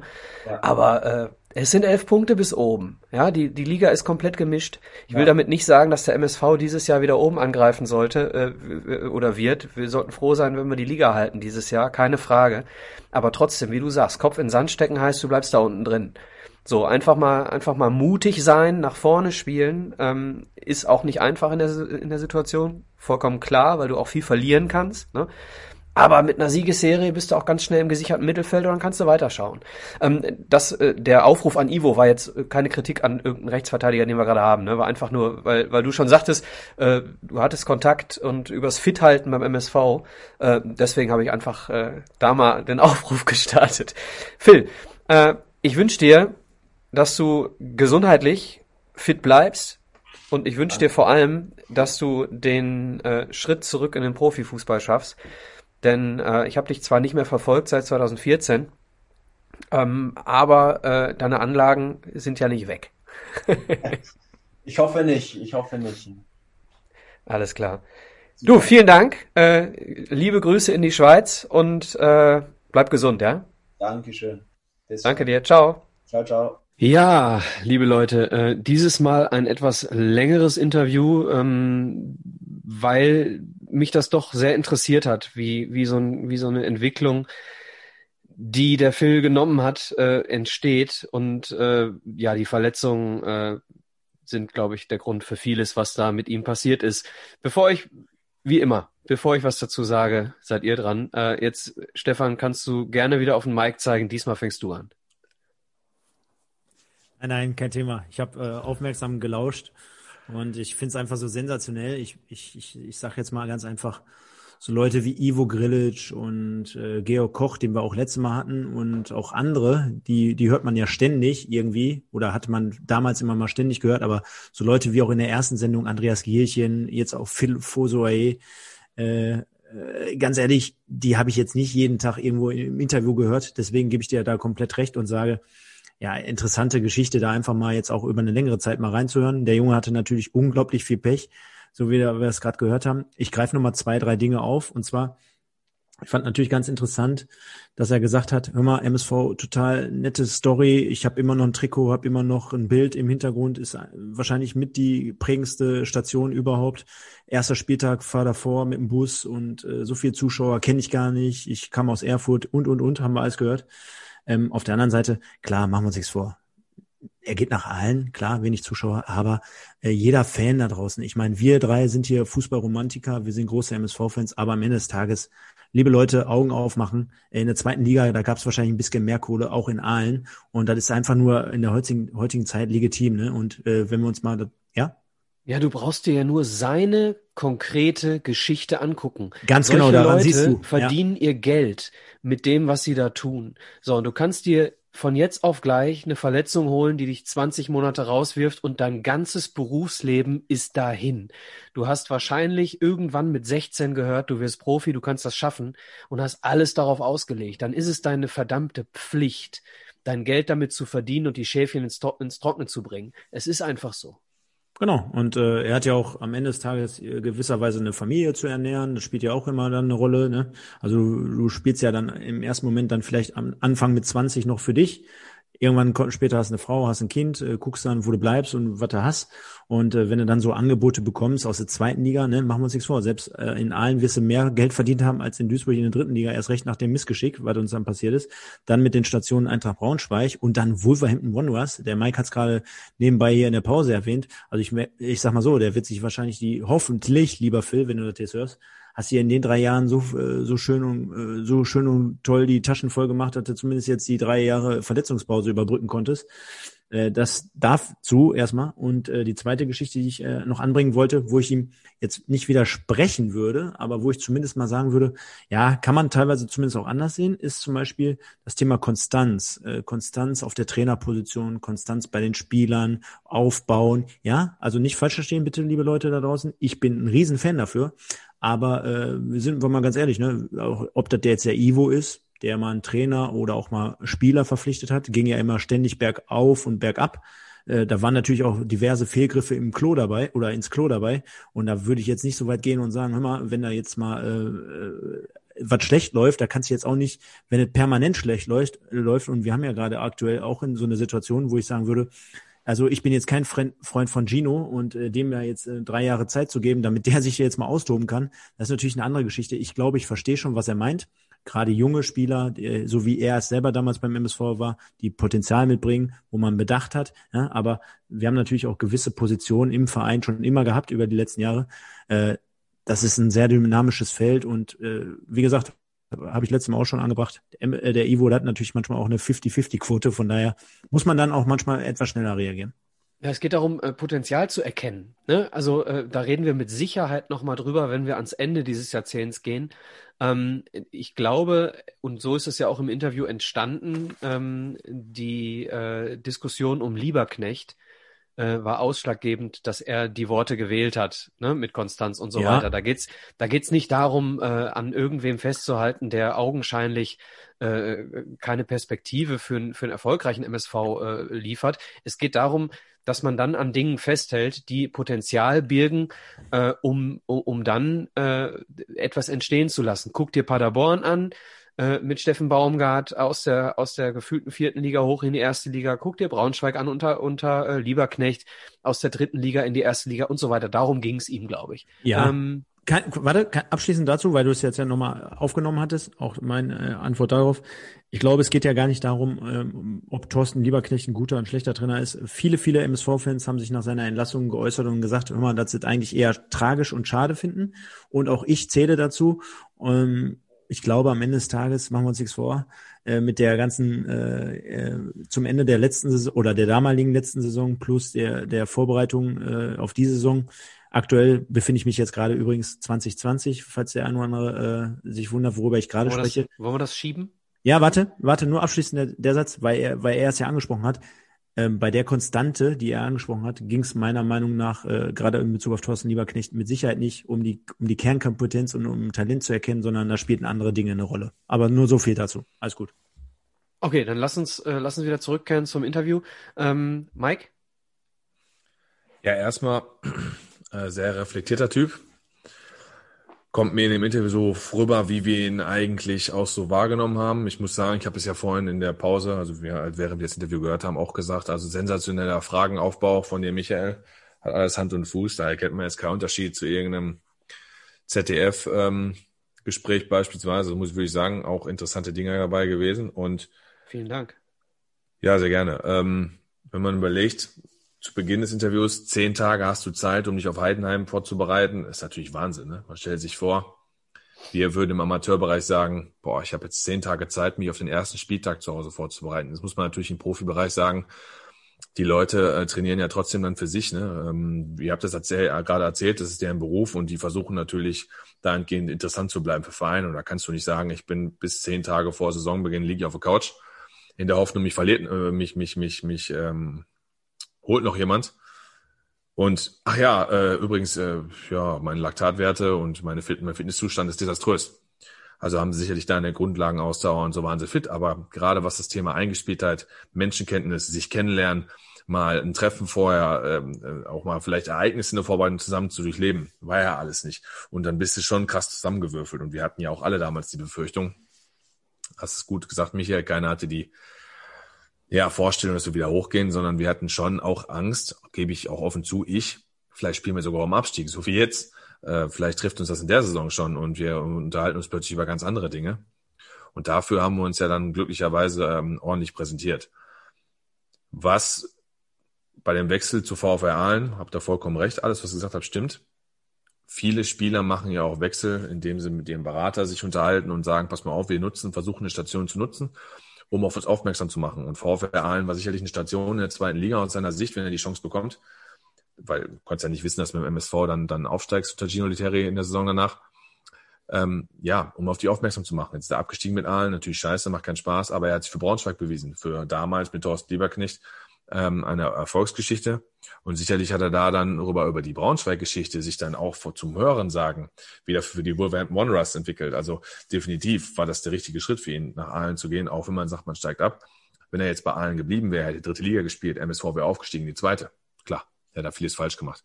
So in die Richtung hat er dann schon richtig entschieden. Stefan hat es gerade gesagt, ich hoffe, dass er ähm, relativ gutes ähm, Budget, äh, der da ausgehandelt hat bei den, bei den Wolves in, in, im Championship denn selbst da, sagen wir, wenn er ein unterdurchschnittlich bezahlter Spieler war, sollte er trotzdem mehr verdient haben, wie auch woanders. Auch wenn er sagt, das war nicht der erste Grund. Was soll er auch anderes sagen? Ist auch okay. Will ich ihm gar nicht unterstellen. Kommt ja sehr reflektiv rüber. Wie gesagt, Frau, Kind, alles gut, Schweiz, sonst irgendwas. Für den wünschen, wir haben gerade ein bisschen gefachsimpelt. Wo, wo kann er landen? Äh, jetzt wieder nach Deutschland irgendwo zurückzukommen. Klar, die Kontakte sind da, schwierig. Vielleicht kann er irgendwo dann in der zweiten, dritten Liga in der Schweiz Fuß fassen und hat nochmal ein bisschen Spaß am, am Spielen. Ich glaube, das steht dann nach so langen Verletzungen im Vordergrund, dass man noch ein bisschen Spaß entwickelt, weil man dann nämlich zu schätzen weiß, wie wir das in den ganzen Sendungen bis jetzt hier auffassen, zu schätzen weiß, was ich in der Vergangenheit hatte, wie toll es doch war zu spielen. Also ich kann sagen, ähm, als Beispiel, ich war Ewigkeiten verletzt in meinen ersten Jahren im Seniorenbereich und bin oft ausgefallen bei Sonsbeck und Co. Und wenn mir da einer gesagt hätte, pass mal auf, du kannst dein Leben lang bei Ruppers Mörs spielen und bist nie verletzt, da hätte ich sofort genommen. Weil es doch am Ende darum geht zu spielen. Natürlich verdient er sein Geld damit, aber er will ja auch spielen. Denn keiner spielt ja Fußball, außer Asu Ikoto damals von Tottenham, der hat aufgrund seiner Familie wegen gemacht hat für Kohle. Falls einer die Geschichte kennt, hat er ja mal offen gesagt. Äh, sondern wir spielen das letztendlich an, an, an, aus Spaß zum Sport. Ja, absolut. Und äh, man hat so, so ein bisschen äh, den Eindruck, dass ihm genau das fehlt, ne? Auf dem Platz zu stehen, dass er, dass er einfach froh war, dass er, dass er mal wieder schmerzfrei laufen kann. Ne? Muss man sich mal vorstellen, da ist jemand, der mit seinem Körper sein Geld verdient hat. Ähm, und der kann nicht mal schmerzfrei irgendwie laufen. Also äh, mein äh, Resümee aus diesem Gespräch, ähm, ich hatte mit ihm auch das eine oder andere Mal nach diesem Interview noch Kontakt ähm, ein absolut aufgeräumter Typ, ähm, ein total geerdeter Typ. Ja, so. den Eindruck Und, hat er mir auch gemacht. Ähm, wahrscheinlich, äh, ich, ich kann überhaupt nicht beurteilen, äh, was er, was er in jungen Jahren für ein Typ war. Ich kann nur beurteilen, wie er beim MSV gespielt hat und das hat er hervorragend gemacht und was er jetzt für ein Typ ist, denn jetzt habe ich ihn kennengelernt. Und äh, klar, solche Verletzungen bringen dich natürlich auch dazu, das Wesentliche in deinem Leben ein bisschen höher zu bewerten. Ne? Und, und äh, Familie und so weiter. Also, äh, du wirst uns wahrscheinlich hören, Phil. Ähm, ich habe einige Interviews jetzt geführt und äh, das hat mir echt, echt sehr, sehr viel Spaß gemacht, mit dir zu plaudern. Das kann man äh, gerne mal wiederholen. Muss auch nicht vor der Kamera sein. Also, geiler Typ geiles Interview und äh, ich hoffe, ihr seid bis zum Ende dabei geblieben, denn auch wenn es knapp 40 Minuten waren, äh, denke ich, sehr, sehr hörenswert. Ähm, wir sind eingestiegen in einem Interview äh, mit dem Thema Saison 2013, 2014. Der Kader, der sich auf eine unfassbar schwierige Situ äh, Art und Weise zusammengestellt hat. Wollen wir mal in diesen Kader einsteigen? Ähm, wir brauchen nicht darüber zu sprechen, wer weg war, haben wir gerade schon vor mhm. dem Interview gesagt. Fast alle. Und äh, lasst uns darüber sprechen, wer neu dazu kam. Und dann können wir vielleicht äh, im Zuge dessen so ein bisschen was über die Typen auch erzählen. Ja, Typ Nummer eins ist natürlich der King, ist ja klar, den sollte man erwähnen. Äh, Kingsley Onwekbu hat uns in der Saison sicherlich sehr, sehr gut getan. 37 Spiele, 14 Tore, hat uns mit den Toren sicherlich auch davor bewahrt, irgendwie in irgendwelche Regionen zu kommen, wo man dann vielleicht über andere Dinge äh, hätte sprechen müssen. Haben sicherlich mit Patrick Zuni zu der Zeit einen soliden Spieler gekriegt, der auch Zweitliga-Erfahrung hatte, der uns in der Saison auch mit seiner Erfahrung helfen und tragen konnte mit 33 Spielen, fünf, fünf Toren. Spieler wie Wekamp, okay, ja, neu. Äh, Jeseljot, ja, okay, ist mit bisschen mitgeschwommen. Auch Ledgerwood, okay, mitgeschwommen. Aber, und wir haben ja vorhin einen Spieler erwähnt, ähm, der uns dann noch begleiten wird, Pierre de Witt hat uns sicherlich ja. auch äh, Geiler sehr Kicker eigentlich. absolut sehr äh, geprägt und wir uns nichts vor, der war beim MSV auch nur aufgrund seiner Verletzungshistorie und seiner weiteren Verletzungshistorie, weil eigentlich war er überqualifiziert auch zu dem Zeitpunkt. Fand ich, habe ich immer sehr sehr gerne spielen sehen. Kann man kann ich, also ich sag's einfach mal, hat für mich so ein paar Parallelen zu Michael Zeyer gehabt, also halt auf Drittliganiveau. Ähm, absolut technisch versierter Mann, sicherlich auch gerne der Spieler, der den Pass vor dem letzten Pass gespielt hat. Und äh, war ich immer froh, hat dann in der Saison auch ähm, häufig 35, auf 6 gespielt, ne? Häufig auf 6 gespielt, genau. 35 Einsätze gehabt und auch mit Aichicek damals, der dann leider nicht geschafft hat, wo man, wo man sagte, der hatte gute Anlagen hat uns der Saison auch geholfen. Und klar, dann haben wir glücklicherweise ja ein paar Stützen halten können. Wolze war in der Saison sicherlich eine Stütze, jetzt war eine Stütze. Ratajczak hat einen soliden dritten Ligatorwart, der Erfahrung mitgebracht hat. Ja, und dann wurde natürlich auf uh, Ufuso Aye, klar haben wir vorhin drüber gesprochen, 33 Spiele gemacht. So und klar hat es noch ein paar Neuzugänge, wir haben viele Neuzugänge, aber weiß ich nicht, ob ich jetzt Feisthammel Güll, die waren halt auch dabei, ne? Und Bollmann hat endlich auch mal 30 Spiele gemacht, der ein paar Jahre bei uns war, aber vorher nicht viel zum Einsatz kam. Ratta, ratta, ratta, Da können wir mal kurz drüber sprechen. Wie standet ihr denn zu Ratajczak? Äh, Stefan, fang mal an, bitte. Oh, immer wenn es unangenehm ist. Nee, können, können Nee, wir das- sagen. das also, war ja völlig wertfrei. Also Nein, ich, nein. ich würde die Frage ja nicht ohne Grund stellen. Also ich ist Nein. nicht so, dass ich sage, Ratajczak Fußballgott. Pass auf, nein, also, ähm, kann man, denke ich mal, ganz kurz und knapp äh, beantworten.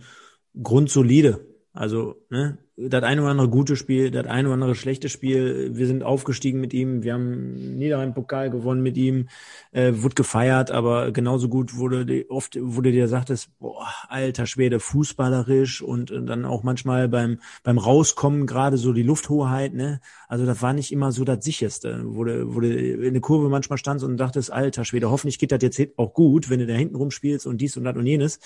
Also ich sag ganz einfach, wie du es gerade gesagt hast, kann man auf den Punkt bringen, für die dritte Liga, gerade in der Situation, ne, äh, denke ich mal, vollkommen in Ordnung.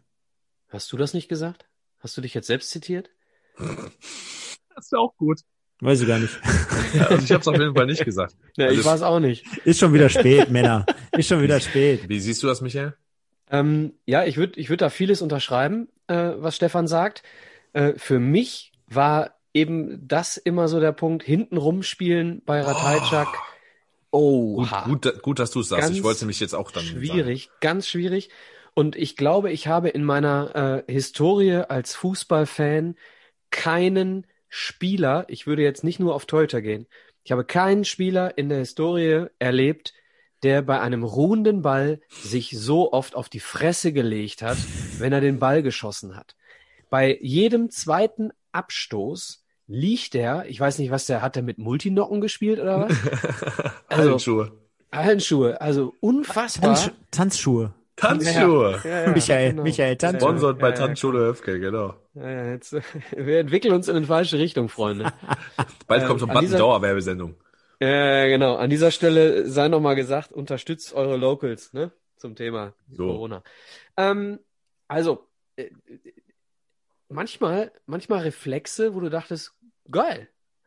So, und, und manchmal äh, alles, was mit dem Ball ist, eigentlich, war, war nicht, nicht das, was ich unter Fußball äh, verstehe, was, was einen modernen Torhüter betrifft. Ähm, wir kommen später noch äh, zu der, zur aktuellen Saison, beziehungsweise zur äh, vergangenen Saison 1920. Da haben wir einen ganz anderen Keeper in Sachen Fußballfähigkeiten äh, im, im Tor hinten stehen. Kommen wir später zu. Also meine, mein Resümee, durchwachsen, ja, und teilweise Slapstick in Sachen ruhender Ball. Ja, gut zusammengefasst. Ich muss auch sagen, dass ich ihn Torhütermäßig hatte auch den einen oder anderen Lapsus drin gehabt. Aber wie Stefan es sagte, zu dem Zeitpunkt mit neuer Kader, neuer Mannschaft, war das einer, glaube ich, der auch für die Kabine wichtig war, weil der viel Erfahrung mitgebracht hat und so mit Sicherheit Ja, das glaube ich auch. Bestimmt mit kein schlechter Typ. mit Sicherheit auch was ausgestrahlt hat. Ähm, deswegen bin ich nach, im Nachhinein ja, aus, völlig verständlich auch, den zu holen. Und spielerisch bin ich da, bin ich da dann voll bei euch. Ähm, in der Saison habe ich einen Auswärtsauftritt gehabt. Ich, meine, meine Schwiegermutter hat in Rostock gelebt über einen längeren Zeitraum. Die waren wir besuchen, meine Frau und ich. Und dann hat zum Zeitpunkt echt auch Duisburg da gespielt. Am 30. Spieltag haben wir 1 da gewonnen, Gadowski. Äh, über das Spiel legen wir Mantel des Schweigens, weil Rostock hatte gar keine Torchance. Duisburg eine und wir haben 1 gewonnen. ja. Rostock macht selten Spaß, habe ich irgendwie so in Boah. Erinnerung. Also Rostock macht selten Spaß.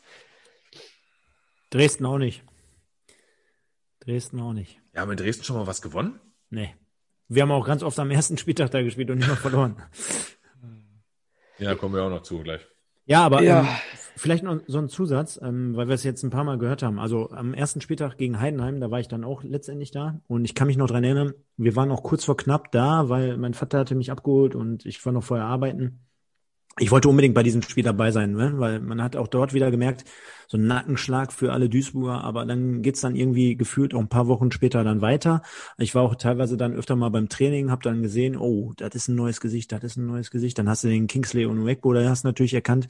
Ich war sehr, sehr kritisch am Anfang, wo ich die ersten Trainingseinheiten gesehen habe, habe mir gedacht, alter Schwede, der eine kann nix, der kann, glaube ich, auch gar nix, das ist nix, das ist nix, das ist nix. Und da habe ich echt ein ganz schlechtes Gefühl gehabt. Und es war natürlich auf der anderen Seite aber auch eine ganz spannende Zeit. Ne? Also man muss ehrlich sagen, konntest jeden Tag auf Transfer mal gucken. Ach, den haben sie verpflichtet und da haben sie direkt wieder zwei und hin und her und das.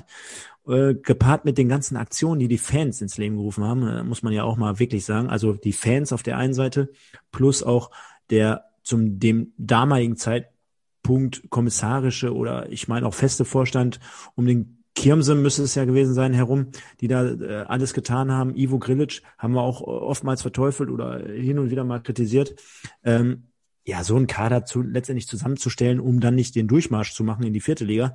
Äh, trotzdem Hut ab für die Leistung in der damaligen Situation. Und wie gesagt, ich kam ins Stadion gegen Heidenheim. Heidenheim absoluter Favorit, damals auch schon mit den, mit den ganzen äh, Leuten, die auch teilweise jetzt noch in der zweiten Liga zocken, also mit Schnatterer und sowas. Äh, und dann bietest du da einen ganz guten Fight an vor 18.000 Zuschauern. Das war schon, das ist ja genau das, was ich immer sage. Das will der Duisburger dann sehen. Ne? Die Leute hatten ein feines Gespür dafür, feine Klinge, haben richtig gute Stimmung geleistet. Äh, hatte zu dem Zeitpunkt auch nur eine Karte in Anführungsstrichen für die Südkurve, weil alles voll war. Und war ein cooles Erlebnis. Und am Ende des Tages ist für mich ganz wichtig, ich meine, wir reden hier ganz viel immer über Taktik und über, ja, der Trainer und dies und das und jenes. Ich glaube aber, der Fußball. Was ist denn mit dem Trainer? Ja, ja, pass auf. Aber der Fußball, ja, Carsten Baumann. aber am Ende des Tages, der Fußball hat auch mindestens ein, zwei, drei Komponenten, die äh, sich aus anderen äh, Dingen zusammensetzen. Ne? Und das ganz einfach, hör mal, äh, du bist selber Spieler, du willst gewinnen, du, ich weiß nicht, wie die Mannschaft vor so einem Spiel eingesporen wurde, ne? Also sagte der Phil ja gerade selber, hör mal, da komme ich als Spieler und bin äh, 21 Jahre alt und dann fahre ich vor das Stadion, 18.000 Zuschauer, komme, laufe ich rein, habe ich noch nie erlebt. So, und das sind ja dann am Ende des Tages auch die Dinge, ne? Ähm, ich meine, haben wir schon oftmals genug im Pokal gesehen, du bist Underdog, du hattest nur zehn Tage äh, Eingespieltheit oder Kennenlernphase, wie der Mikes gesagt hat, aber das ist doch das Schöne am Fußball, dass auch wenn manchmal alles gegen dich spricht, du bist der Underdog, du hast manchmal nichts zu verlieren, du dann einfach dich zusammenraufst in deiner Gruppe und sagst, weißt du was, jetzt gehen wir raus, jeder rechnet eh, wir verkacken, aber die Leute stehen hinter uns, wir spielen jetzt einfach mal und wir geben einfach mehr als 100 Prozent und dann wollen wir mal gucken, was kommt bei raus. Ja, aber auch das nur kurz, auch wenn wir dann noch später dazu kommen. Heute ist der MSV in der dritten Liga kein Underdog mehr, ne? Das mal, selbst wenn wir 20. sind, ist der MSV vom Namen her nie Underdog. Nee, aber das wir reden auch gerade über 2013, 2014. Ja, auch da waren wir eigentlich vom Namen her kein Underdog, sondern da waren wir vielleicht vom Spielermaterial her. Aber wenn du gegen MSV spielst in der dritten Liga, da sind wir vom Namen her wer. Das wollte man meiner Meinung nach nicht vergessen. Selbst wenn wir ein zusammengewürfelter Haufen sind und Wacker Burghausen kommt, dann sagen die, oh krass, guck mal, das ist der MSV. Ich habe zum Beispiel gerne auswärts irgendwo gespielt, wo ein kleines Stadion war. Wenn ich wusste, du hast irgendwo gespielt, wo ein kleines Stadion war, dann hatte das schon direkt mehr Flair und hatte schon mehr, direkt mehr Bock. So, und wenn die Auswärtsmannschaften in der dritten Liga zum MSV kommen, auch wenn Duisburg letztes Jahr heimbestes Team war, glaubt mir, die freuen sich ein Loch in den Arsch, dass die das spielen dürfen. Und dann rennen die auch ein bisschen mehr. Deswegen, das ist auch so eine Sache, mit der der MSV in den Drittliga-Jahren auch immer zu kämpfen hatte. Zumindest aus meiner Sicht. Gut möglich, ja. Ja, wollen wir noch ein bisschen über den Trainer sprechen, bevor wir in die Saison äh, komplett einsteigen? Also Carsten Baumann äh, hat den Job übernommen, mit Sicherheit auch äh, aus seiner Sicht äh, eine mutige Entscheidung. Äh, jetzt kenne ich seine berufliche Situation zu dem Zeitpunkt nicht. Äh, könnt ihr mich ja vielleicht, vielleicht kann der eine oder andere von euch äh, mal gerade ein bisschen suchen, ähm, wie seine vertragliche Situation aussah, wie lange er schon ohne Job war. Ähm, weggekauft haben werden wir ihn nirgendwo, das steht mal fest. Also ähm, Runjajic weg, äh, Baumann rein, zumindest wieder, ähm, wieder jemand, der im Profifußball äh, kein unbesch äh, unbeschriebenes Blatt war. Also schon ein Name im Profifußball, zumindest als Spieler. Ähm, was sagt ihr zu der Verpflichtung? Ich meine, zumindest hat er in kürzester Zeit äh, aus einem Haufen zusammengewürfelter äh, Spieler äh, eine Mannschaft gemacht, die gegen einen, ja, weiß ich nicht, späteren Aufsteiger Erbe Leipzig nicht verloren hat, zum Beispiel, äh, die relativ häufig äh, oder auch lange äh, äh, Serien hatte, in der wir nicht besiegt wurden äh, kann man ihm ja schon äh, ankreiden im Positiven. Ja, kurz zur Trainerstatistik. Also hat 2016 aufgehört, 2015, 2016 bei Hansa Rostock, also hat eine Station beim MSV noch, äh, nach dem MSV noch gehabt, kam vorher von Erzgebirge Aue und hat mit 1,52 Punkten im Schnitt den besten äh, Punktenschnitt beim MSV gehabt. War also in den anderen äh, Stationen. War er, war er äh, vorher arbeitslos? Nee, äh, beziehungsweise im April, doch, ist er rausgeflogen. Im April okay. 2013 ist er rausgeflogen bei Erzgebirge Aue und hat dann bei uns neu angefangen. Ähm, vielleicht weiß einer von euch, warum er die Saison danach nicht weitergemacht hat. Gino Leteri kam. Auf jeden Fall hat er beim MSV mit 1,52 Punkten seinen besten Schnitt gehabt. ist auch also ein vernünftiger Schnitt, auf jeden Fall. War aber äh, nicht lange Trainer, vorher auch nicht und hat wahrscheinlich dann auch einen anderen beruflichen Weg eingeschlagen, den ich jetzt nicht weiß. Aber ist schon seit ja, äh, 2016 kein Trainer mehr. Ich meine, am Ende des Tages ist es ja auch ein bisschen so. Ich, du stellst ja hier fast zu jeder Saison die Frage, was ist mit dem Trainer und wie bewertet ihr den und die? Ich meine, das gehört ja auch zu dem Format dazu. Auf der anderen Seite, wir sind halt ja auch der MSV Duisburg. Ne? Wir spielen in dem Moment in der dritten Liga unerwarteterweise und äh, dass dann jemand wie Carsten Baumann herangezogen wird, der da zuvor noch in der zweiten Liga für Aue am, am Start war, ob jetzt erfolgreich oder nicht, ist ja vielleicht auch wieder ein anderes äh, Thema. Ähm, das hat natürlich mit vielen Dingen zu tun. Auch was kostet so ein Trainer? Äh, wie schnell ist er verfügbar? Macht er, wann führe ich die Gespräche? Ist er dann aber auch parallel dann dazu am Start, wenn es dann auf einmal heißt, ähm, äh, dritte Liga, nee, geht doch nicht zweite und und und. Wir haben ja gerade das ganze hin und her besprochen. Und am Ende des Tages, ob, ob man in der ganzen Vergangenheit jetzt den einen gut fand, schlecht fand, ob der eine gute Epoche mitgemacht hat. Wir sind immer noch der MSV Duisburg, ne? Ja, ja ganz warum, kurz noch zu Carsten Baumann. Ja, genau. Warum hat er nicht weitergemacht? Seit 2017 leitet Carsten Baumann das Training mehrerer Fußballschulmannschaften mhm. der International School on the Rhine und soll gleichzeitig zur Professionalisierung des Sportprogramms an der Schule beitragen. Also ist äh, im, im Schulbereich tätig. Also finde ich gut. Ja, finde ich auch gut. Aber warum hat er die Saison danach nicht weitergemacht? Also ich meine, er hat die Saison zu Ende gemacht, alles gut, weg. Ich meine, ich, ich fordere den nicht, aber weiß das einer? Hat das einer noch präsent im Kopf? Also auf jeden Fall hat der MSV den Vertrag nicht verlängert. Ja, genau. Ja, also der Vertrag lief aus ähm, und der MSV hat sich gegen ihn entschieden. Ähm, ich weiß nicht, ob es die Art und Weise des Fußballs war. Ich habe es nicht, nicht mehr im Kopf. Kann ich, Na kann gut, ich letztendlich sind wir, ja, sind wir ja aufgestiegen. Ne? Also. Wir sind in der Saison danach aufgestiegen, kommen mhm. wir dann später zu. Ähm, hier, um nochmal zur Saison zurückzukommen, 2014 am Ende ähm, ein ja mehr als gesicherter siebter Tabellenplatz. Ne? Und äh, ja, und wir reden hier von, von einer starken Konkurrenz. Ne? Also wir haben hier äh, Aufsteiger Heidenheim, Leipzig, Darmstadt 98. Und dann gab es nur noch Wien, Wiesbaden, Osnabrück und Münster, die über uns standen. Und wir sind mit 52 Punkten zwar 20 Punkte hinter den Aufstiegsplätzen gelandet äh, und nur in Anführungsstrichen 12 Punkte vor den Abstiegsrängen. Aber 52 Punkte aus 38 Spielen mit äh, einem absolut ausgeglichenen Torverhältnis. Ich denke, für diese Rumpelsaison absolut in Ordnung. Ich finde immer so interessant, wenn man so auf die Statistiken guckt und sich mal die einzelnen Ausstellungen so ansieht äh, und dann so feststellt, so bei Heidenheim, so Leute wie Schnatterer, Schnatterer Niederlechner, der äh, in der ersten Bundesliga da auch mittlerweile seine Tore schießt, äh, bei RB Leipzig, was immer viele, viele vergessen, Yusuf Paulsen damals am Start. Wahnsinn, oder? Also äh, äh RB damals auch schon mit Klub. Er wird damals schon ordentlich Geld verdient haben bei den Bullen. Ja, keine Frage, aber du musst ja erstmal äh, auch dort, hast du ja gerade selber gesagt, äh, das Potenzial bei jemandem erkennen, vielleicht mit dem auch eine Liga weiterzugehen. Und bei dem ist es ja sogar so, der ist sogar jetzt zwei Ligen weiter und könnte auch bei ganz anderen Vereinen noch spielen. Also von daher ist ja nicht so, dass da immer nur naja, dass das, ja, ja, rausgepfeffert wird, sondern ein bisschen mit Bedacht und auch mit auf die Zukunft gerichtet. Aber soll nur zeigen äh, oder unterstreichen, was du auch gesagt hast, äh, starke Konkurrenz auch damals schon am Start. Ich kann mich zum Beispiel auch noch an ein Spiel erinnern, zu Hause gegen Dortmund 2, was wir dann leider 1 zu 2 verloren haben. Ich glaube, Marvin Duksch damals in der Startelf bei, bei den Dortmundern unter anderem. Ja äh, vor knapp 21.000. Also auch da wieder das Thema.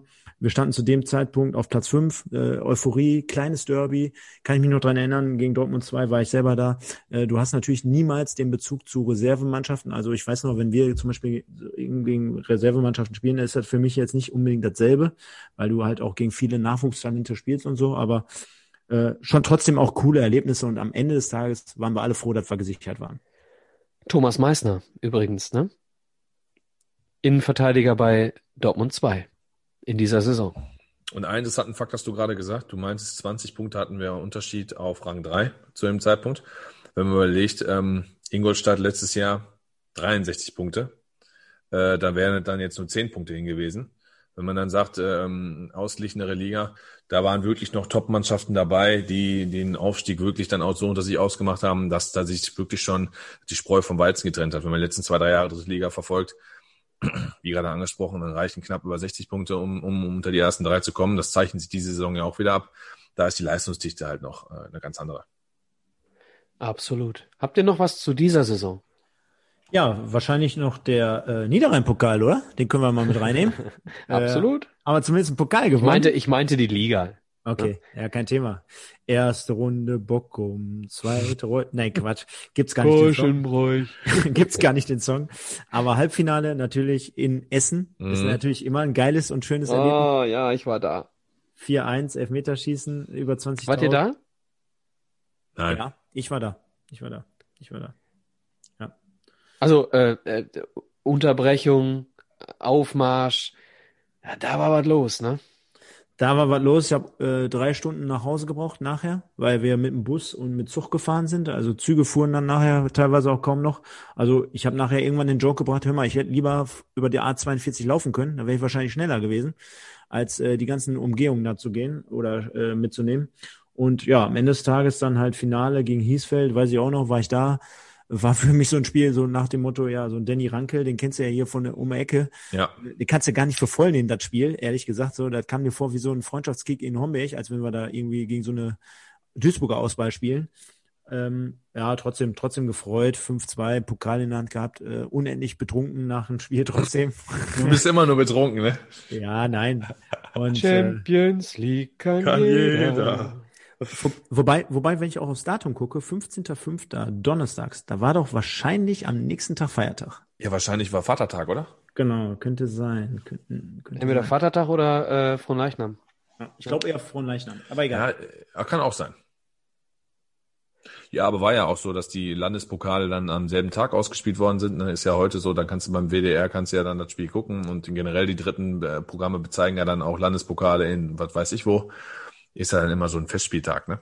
Und, und für uns natürlich wie im Sechser im Lotto, weil haben wir ja gerade angesprochen, wir wurden äh, Siebter. Siebter und wir haben, ne? genau, wir haben uns am Ende des Tages zumindest über den Niederrhein-Pokal über äh, für den DFB-Pokal äh, qualifiziert und deswegen ja auch mit Blick auf heute, heutzutage, ganz, ganz wichtige Geschichte für den MSV, weil das sind natürlich Einnahmen, die solltest du noch irgendwie einstreichen können. Ne? Das stimmt, ja. Äh, Da und müssen wir erstmal den SV Wahl wegschlagen jetzt. Da war auch lange nicht klar, dass wir das Ding überhaupt gewinnen. Ne? Also äh, am Ende 5-2, klare Kiste. Aber nach 48 Minuten äh, geht hier äh, der Jan äh, in Führung. Ne? Die Dienstagner Jungs, Der, ja. der Jan. Sagt man das nicht so? Mit, mit ja, George. Doch, doch, doch, sag mal. Mike, Mike mit, mit George, George, ne? Mit George, genau. Wir haben noch, ähm, ich habe damals noch gegen die gespielt in der Landesliga mit Sonsbeck. Die sind dann ein Jahr später auch aufgestiegen und sind ja eigentlich Dauergast in der Oberliga gewesen, spielen jetzt wieder Landesliga wieder und sind wieder aufgestiegen in die Oberliga.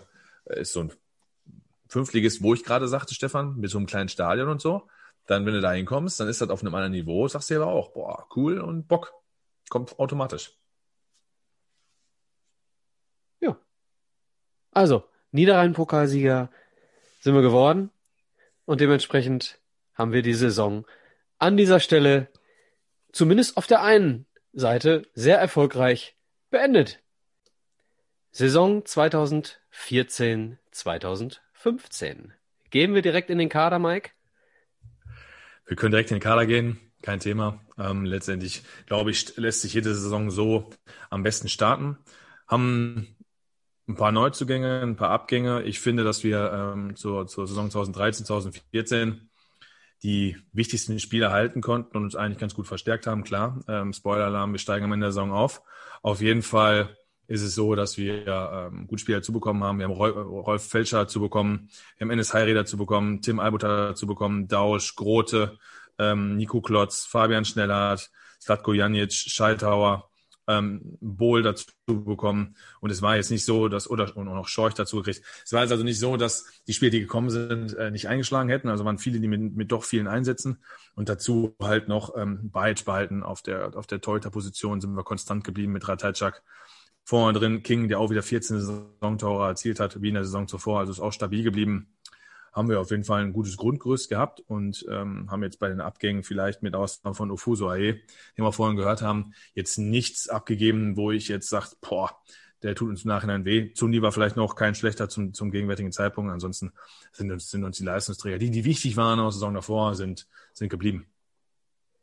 Ja, vielleicht äh, ganz zu Anfang, äh, liebe Hörer, ähm, zu Anfang dieser Saison. Wir scheinen auf Seiten von Mike ganz kleine Internetprobleme zu haben. Falls da das ein oder andere ein bisschen verzerrt klingt, bitten wir das zu entschuldigen. Das wird wahrscheinlich dann gleich auch wieder vorbei sein, wenn äh, seine Kinder mit äh, Pepperwoods durch sind. Vor allem Kinder. Ich weiß nicht, was du da gerade weißt, aber wer weiß. Ja, Stefan, hast du was zum Kader hinzuzufügen? Also ich hätte, ich hätte da an der Stelle, wie gesagt, äh, du hast es gesagt, Ofosso Aye hat uns verlassen.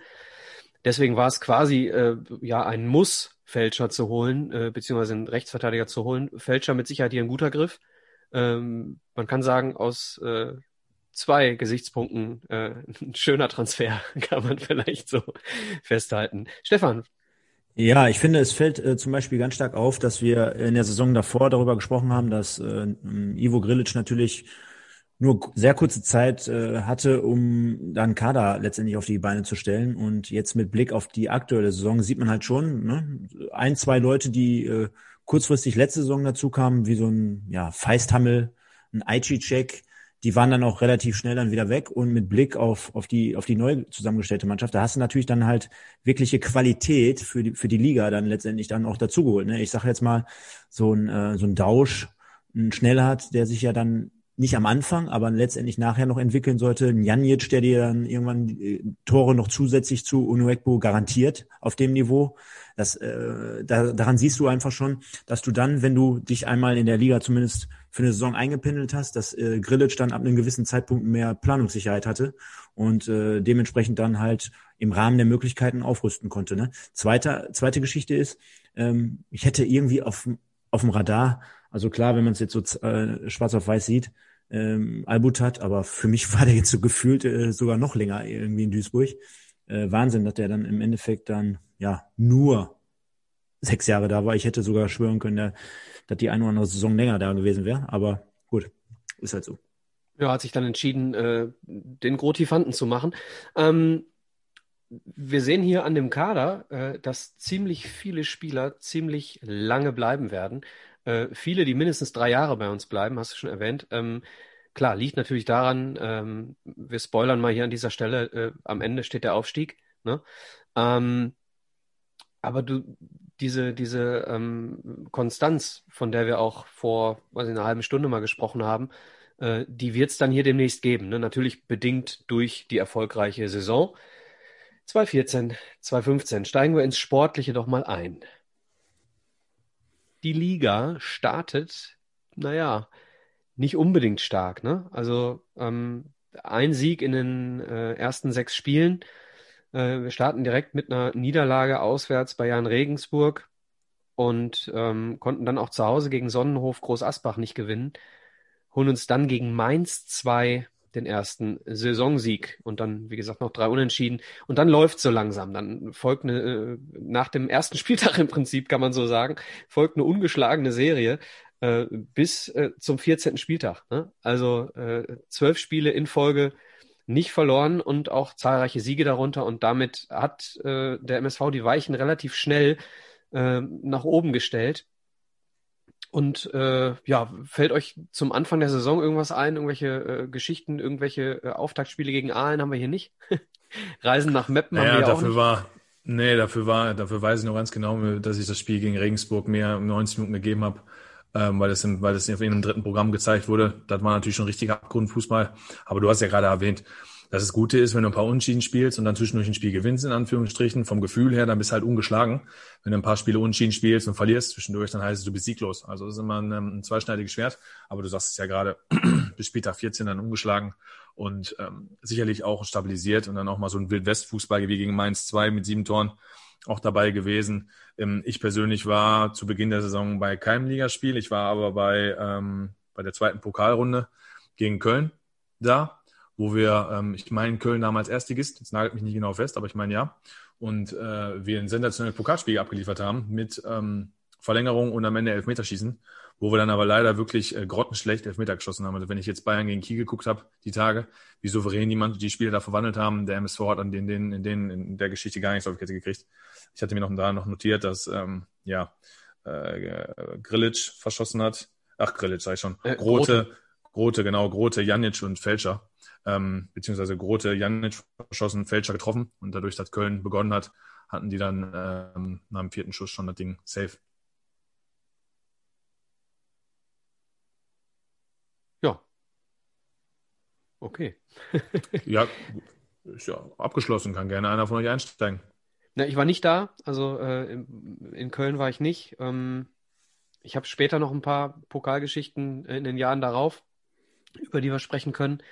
Äh, Stichwort äh, Ticketing. Ähm, kommen wir dann später zu. Ähm, ja, Stefan, wie sieht's bei dir mit Auswärtsfahrten aus? 2014? Hört sich, äh, hört sich ein bisschen so an, als würde äh, die Aufstiegssaison ein bisschen äh, emotionsloser starten. Ja, vom, vom Start her heißt, was heißt emotionslos, ne? Also ähm, wir haben ja oft öfter jetzt in den vergangenen Sendungen oder Jahren, die wir jetzt besprochen haben, immer davon geredet, auch dass der MSV meistens sehr schwierig in die Saison startet. Ähnlich war es ja hier auch und ich kann mich noch an das Spiel äh, in Mainz erinnern. Äh, da habe hab ich an dem Tag selber ein Spiel gehabt, abends, mittwochs abends. Das ist eins noch dieser, dieser äh, Spiele, wo du unten bei uns zumindest auf dem Hauptplatz spielen konntest, weil länger hell ist zu der Jahreszeit. Und dann habe ich nachher erfahren, dass der MSV da äh, noch zumindest 4-3 sich so eins zurechtgewirkt hat.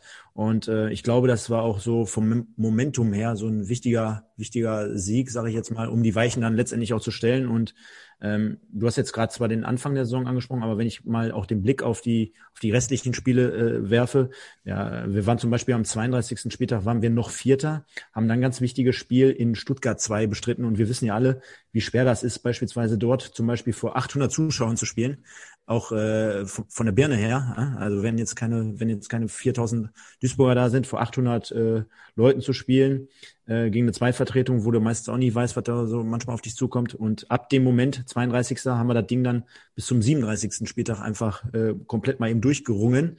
Und äh, wenn ich schon sage durchgerungen, da war natürlich auch manchmal so ein 2-1, ein 3-2, ein 2-0, ein 2-1, ein 2-0. Also da waren jetzt keine äh, 4-5-0-Siege dabei, aber am Ende des Tages zeigt das einfach für mich, dass die Mannschaft da Charakter hatte, dass die, dass die Willen hatte, auch vielleicht mal nach einem Rückstand oder nach einem, nach, bei einer knappen Partie gegen eine Zweitvertretung da einfach durchzuziehen. Und was soll ich dir sagen? Auswärtsspiele und Auswärtsfahrten haben wir jetzt in den vergangenen Sendungen immer mal gehört. Ich war aber bei diesem sensationellen 37. Spieltag zu Hause gegen Kiel, gegen Holzbein. Ich glaube, da waren wir alle, oder? Da waren wir alle. Genau, da waren wir alle. Und äh, was soll ich euch sagen? Das war der Auftakt meiner, meiner Serie. Stefan versucht in den VIP-Bereich reinzukommen und sich dann unendlich wegzuschütten für Nüsse. Und ähm, was soll ich sagen? Hat erster Versuch einmal geklappt, genau, top. Und wenn der Mike schon letzte Mal hier oder in der vorigen Saison oder vor vorletzte Saison die St. Pauli-Story erzählt, denke ich Mhm. mal, bin ich mit meiner Story noch im Rahmen. Von daher. Ja, Ja, ich aber mir war das. noch, Achso, ja? nee, Michael, gerne. Ich erinnere mich noch sehr gut äh, daran, geht echt schlecht los. Ne? Ich, äh, ich saß ähm, bei dem Spiel direkt neben den Kiel-Fans, also direkt neben den Stehplätzen, äh, aber auf der Gegengerade. Ähm, also, weiß nicht, zwei Plätze neben dem Zaun. Da saßen wir sogar dann ungefähr nebeneinander. Ey, krass, wir waren alle nicht weit weg. Ich war mehr Richtung Mittellinie, aber auch gegen gerade. Okay. Also komischer Platz, da saß ich eigentlich noch nie. Ähm, und auch nie wieder. Äh, aber es war eben auch äh, Kiel jetzt kein Gegner, äh, wo du das Gefühl hattest, es könnte jetzt hier gefährlich werden, direkt neben dem Zaun zu sitzen. Ähm, ja, geht, geht sehr schlecht los. Äh, direkt neunte Minute, ne, 1-0 für Kiel. Und ich erinnere mich noch ganz genau äh, an das 1-1 von Enis Hairi. Äh, direkte Antwort zehn Minuten später. Und dann haben wir das Ding eigentlich in der ersten Halbzeit äh, zweimal Gadowski, 3-1, nach 27 Minuten haben wir das Ding schon durchgehabt. Ne? Und dann konntest du relativ ungefährdet gegen den direkten Konkurrenten Holstein Kiel, darfst du auch nicht vergessen. Ne? Ja, auf jeden Ähm, Fall, das war eine Riesenbrisanz, ne? Die sind Dritter geworden im Anschluss, im Abschluss. Genau, und, Ja. und haben Relegation, meine ich, nicht geschafft. Nee, die haben Sehr, gegen ja, ist doch, ja, ja. E68 haben die gespielt. Die haben, Ja, genau. Haben, die haben das Rückspiel in der Allianz Arena gespielt vor Also- 70 75.000. Ja, also da siehst du mal, da siehst du mal, wie eng das gewesen ist, ne? Also wie wichtig das war, dieses Heimspiel zu gewinnen. Ansonsten hättest du Relegation 60 gehabt und wärst vielleicht in dasselbe Fahrwasser geraten wie Holstein Kiel, ne? Aber es war dann am Ende, wenn du dir die Bilanz so anguckst, die Rückrundenbilanz mit nur zwei Niederlagen, ähm, bis zum, bis zum Aufstieg. Also ne, das letzte Spiel äh, bei Wien Wiesbaden äh, vollkommen äh, egal eigentlich. Ähm, die waren im Mittelfeld irgendwo und wir haben gerade den Aufstieg gefeiert. Aber davor, äh, Stefan hat es gerade schon gesagt, sechs Spiele in Folge gewonnen, äh, neun Spiele in Folge nicht verloren und eben in der gesamten Rückrunde nur zwei Niederlagen. Ne? Also unglaubliche Rückserie mit auch wenigen Unentschieden, auch nur vier Unentschieden und trotzdem so knapp. Also es war dann am Ende eine starke Liga, muss man sagen. Ne? Wir sind mit 70, 73 Punkten, wie viel haben wir gehabt? 71? Sieben, äh, 71, 71. 71 Punkte und ich meine äh, vier Punkte Hinter dahinter Bielefeld. Holstein Kiel.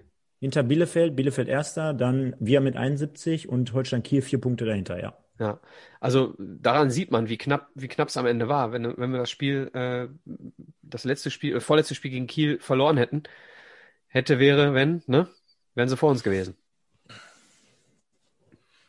Ja, auf jeden Fall. In der Saison hatte ich, hatte ich persönlich selber noch zwei geile Heimspiele. Ich habe, muss ich sagen, Glück gehabt auch, ähm, weil das waren die einzigen drei Spiele, in der ich dann auch halt im Stadion war, beziehungsweise mit Köln halt äh, vier Spiele. Zu Hause gegen Wien, 3-2, werde ich nicht vergessen, weil Duisburg in dem Spiel echt wirklich, würde ich mal sagen, super gespielt hat. Eins wirklich der Spiele, wo ich sage, auch unter Gino Literi haben die richtig geil gespielt und Wien Wiesbaden hat zweimal aus dem Nichts mit zwei richtig guten äh, Einzelaktionen ausgeglichen, 2-2 und da hat Slatko Janic in der äh, 89. Minute und kann er ja auch halt, hat er auch einen guten, einen guten Schuss, einen guten Fuß und den Siegtreffer beschert.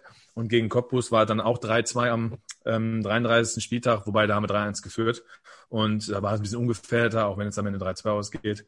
Ist gegen Cottbus aber immer schön, weil selbst, klar, auch wenn, wenn er ein Stück entfernt ist, äh, ist auch da ein bisschen Bundesliga-Geschichte dabei und die bringen trotzdem auch ein paar Leute mit. Und ähm, den Cottbusser muss man zumindest eins lassen. Selbst wenn die mit 500 Leute kommen, äh, die machen auf jeden Fall Stimmung und geben Gas. Ne? Also die benehmen sich auch dementsprechend daneben. Also war da von der, von der Stimmung her auch gut. Und klar, und dann Kiel wenn mich jetzt nicht alles täuscht, hat Ennis Heiri seit 1-1 sogar einen Mittelstürmermanier gemacht. So nach dem Motto, ist allein aufs Tor gelaufen, hat ihn dann noch gut vorbeigeschoben.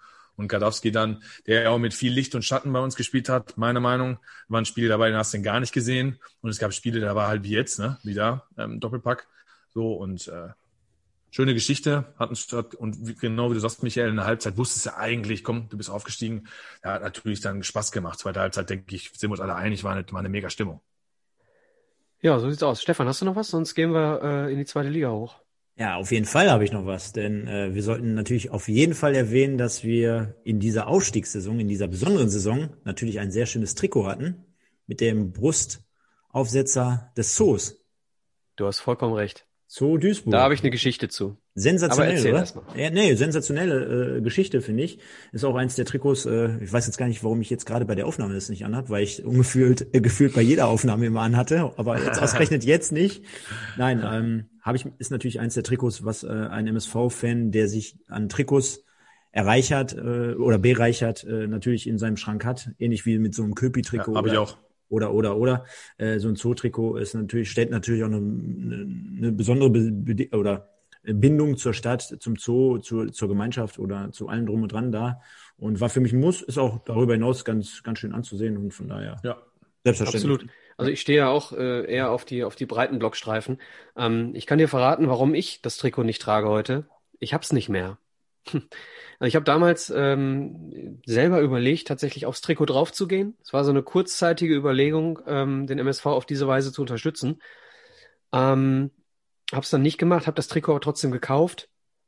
Und dann hat äh, Kevin Wolze geheiratet. Und zwar bei mir gegenüber. Ähm, großes, äh, super geiles Hotel. Liebe Grüße an äh, meine Freunde gegenüber. Äh, www.landhotel.de. Geiles Ding. Haben im Moment auch 2021 geschlossen. Ähm, ja, und dann ich habe ich davon äh, mitbekommen, dass er da ist und äh, nachts sollte äh, dann als einer der letzten Gäste Markus Krebs auftreten. Und dann äh, der Inhaber ist ein guter Freund von mir ähm, und dann habe ich ihm, ich war gar nicht da. Er sagte mir, Mensch, äh, ich habe gehört, Markus Krebs kommt vielleicht vorbei. Und der hat einen Schlüssel von meinem Haus, also jetzt nicht Markus Krebs, sondern der, der Nachbar hat einen Schlüssel. Der Nachbar hat einen Schlüssel von meinem Haus und ich habe gesagt, pass mal auf, geh mal rein, geh mal in mein Schlafzimmer, dritte Schublade und hol mal das Zootrikot raus, nimm das mal mit und leg das mal dahin, äh, dass Markus Krebs mir das Ding unterschreibt. Irgendwann nachts um zwei äh, hat er dann geschrieben, du, ich äh, bin nicht mehr da, ich habe das Trikot da liegen gelassen und habe gesagt, äh, lass uns mal äh, oder unter- unterschreib das mal für mich. Ähm, und am Ende war es so, Da- ja, Ende der Geschichte war, ähm, es wurde nicht unterschrieben oder vielleicht wurde es unterschrieben, aber es war nicht mehr da. Es war wohl so, dass äh, ähm, dadurch, dass äh, Kevin Wolz ja äh, der Trau, äh, der Bräutigam war, wohl ziemlich viele Trikots da im Saal rumlagen und äh, mein Trikot wohl irgendwie mit weggeräumt wurde. Und äh, dann ist es so gewesen, dass äh, der Inhaber sogar noch bei Frau Wolze angerufen hat, paar Tage später, und gesagt hat, kannst du mal gucken oder können Sie mal gucken, ob Sie das Trikot noch finden. Äh, lange Rede, kurzer Sinn, sie hat es nicht mehr gefunden und mein äh, schönes Zoo-Trikot war weg. Hier bitte an die Hörer. Äh, ich hatte es irgendwo schon mal äh, als Kommentar geschrieben Ja. äh, bei euch, ähm, dass ich das Kercher-Trikot, was ich in Kindergröße besitze von damals aus, den, äh, aus der Saison 91, 92, habe ich in Kindergröße. Ich hätte es ganz gerne in einer Größe, die mir passt. Also mein absolutes Favorite-Trikot ever, ever, ever. Ihr würdet mir eine Riesenfreude machen, wenn ihr mir die Möglichkeit bietet, das irgendwo zu erwerben. Also das Kercher-Trikot 91, 92. Und vielleicht hat ja noch jemand ein Zoo-Trikot über. Äh, und äh, ich will es auch nicht geschenkt, aber ich äh, will dieses Trikot unbedingt haben. Ähm, ja, das hat dann dazu geführt, dass äh, der Kumpel von mir äh, mir dann als äh, ja, Entschädigung ein Jahr später, äh, war es ein Jahr später? Brust raus für Duisburg? War es ein Jahr später? Ich weiß es nicht mehr genau. Auf jeden Fall habe ich von ihm dann als Ersatz äh, das Trikot Brust raus für Duisburg bekommen. Ja, das ist meine Zoo-Trikot-Geschichte. Sehr traurig, weil, wie gesagt, ich stehe total auf diese dicken Blockstreifen und äh, alleine, alleine Zoo vorne drauf, ja, mega geiles Ding. Leider habe ich es nicht mehr. Vielleicht hört uns ja auch jetzt hier derjenige, der es aus Versehen weggeräumt hat und äh, gibt es dir im Anschluss an die Sendung hier wieder. Deswegen Aufruf an alle Zuhörer da draußen. Der Michael vermisst, äh, normalerweise sagt man ja immer, der Michael möchte am Spieleparadies abgeholt werden. Der Michael möchte gerne sein Zoo-Trikot wieder haben. So sieht's aus. Und bei der Gelegenheit, wann hatten wir die äh, roten X-Tip-Trikots?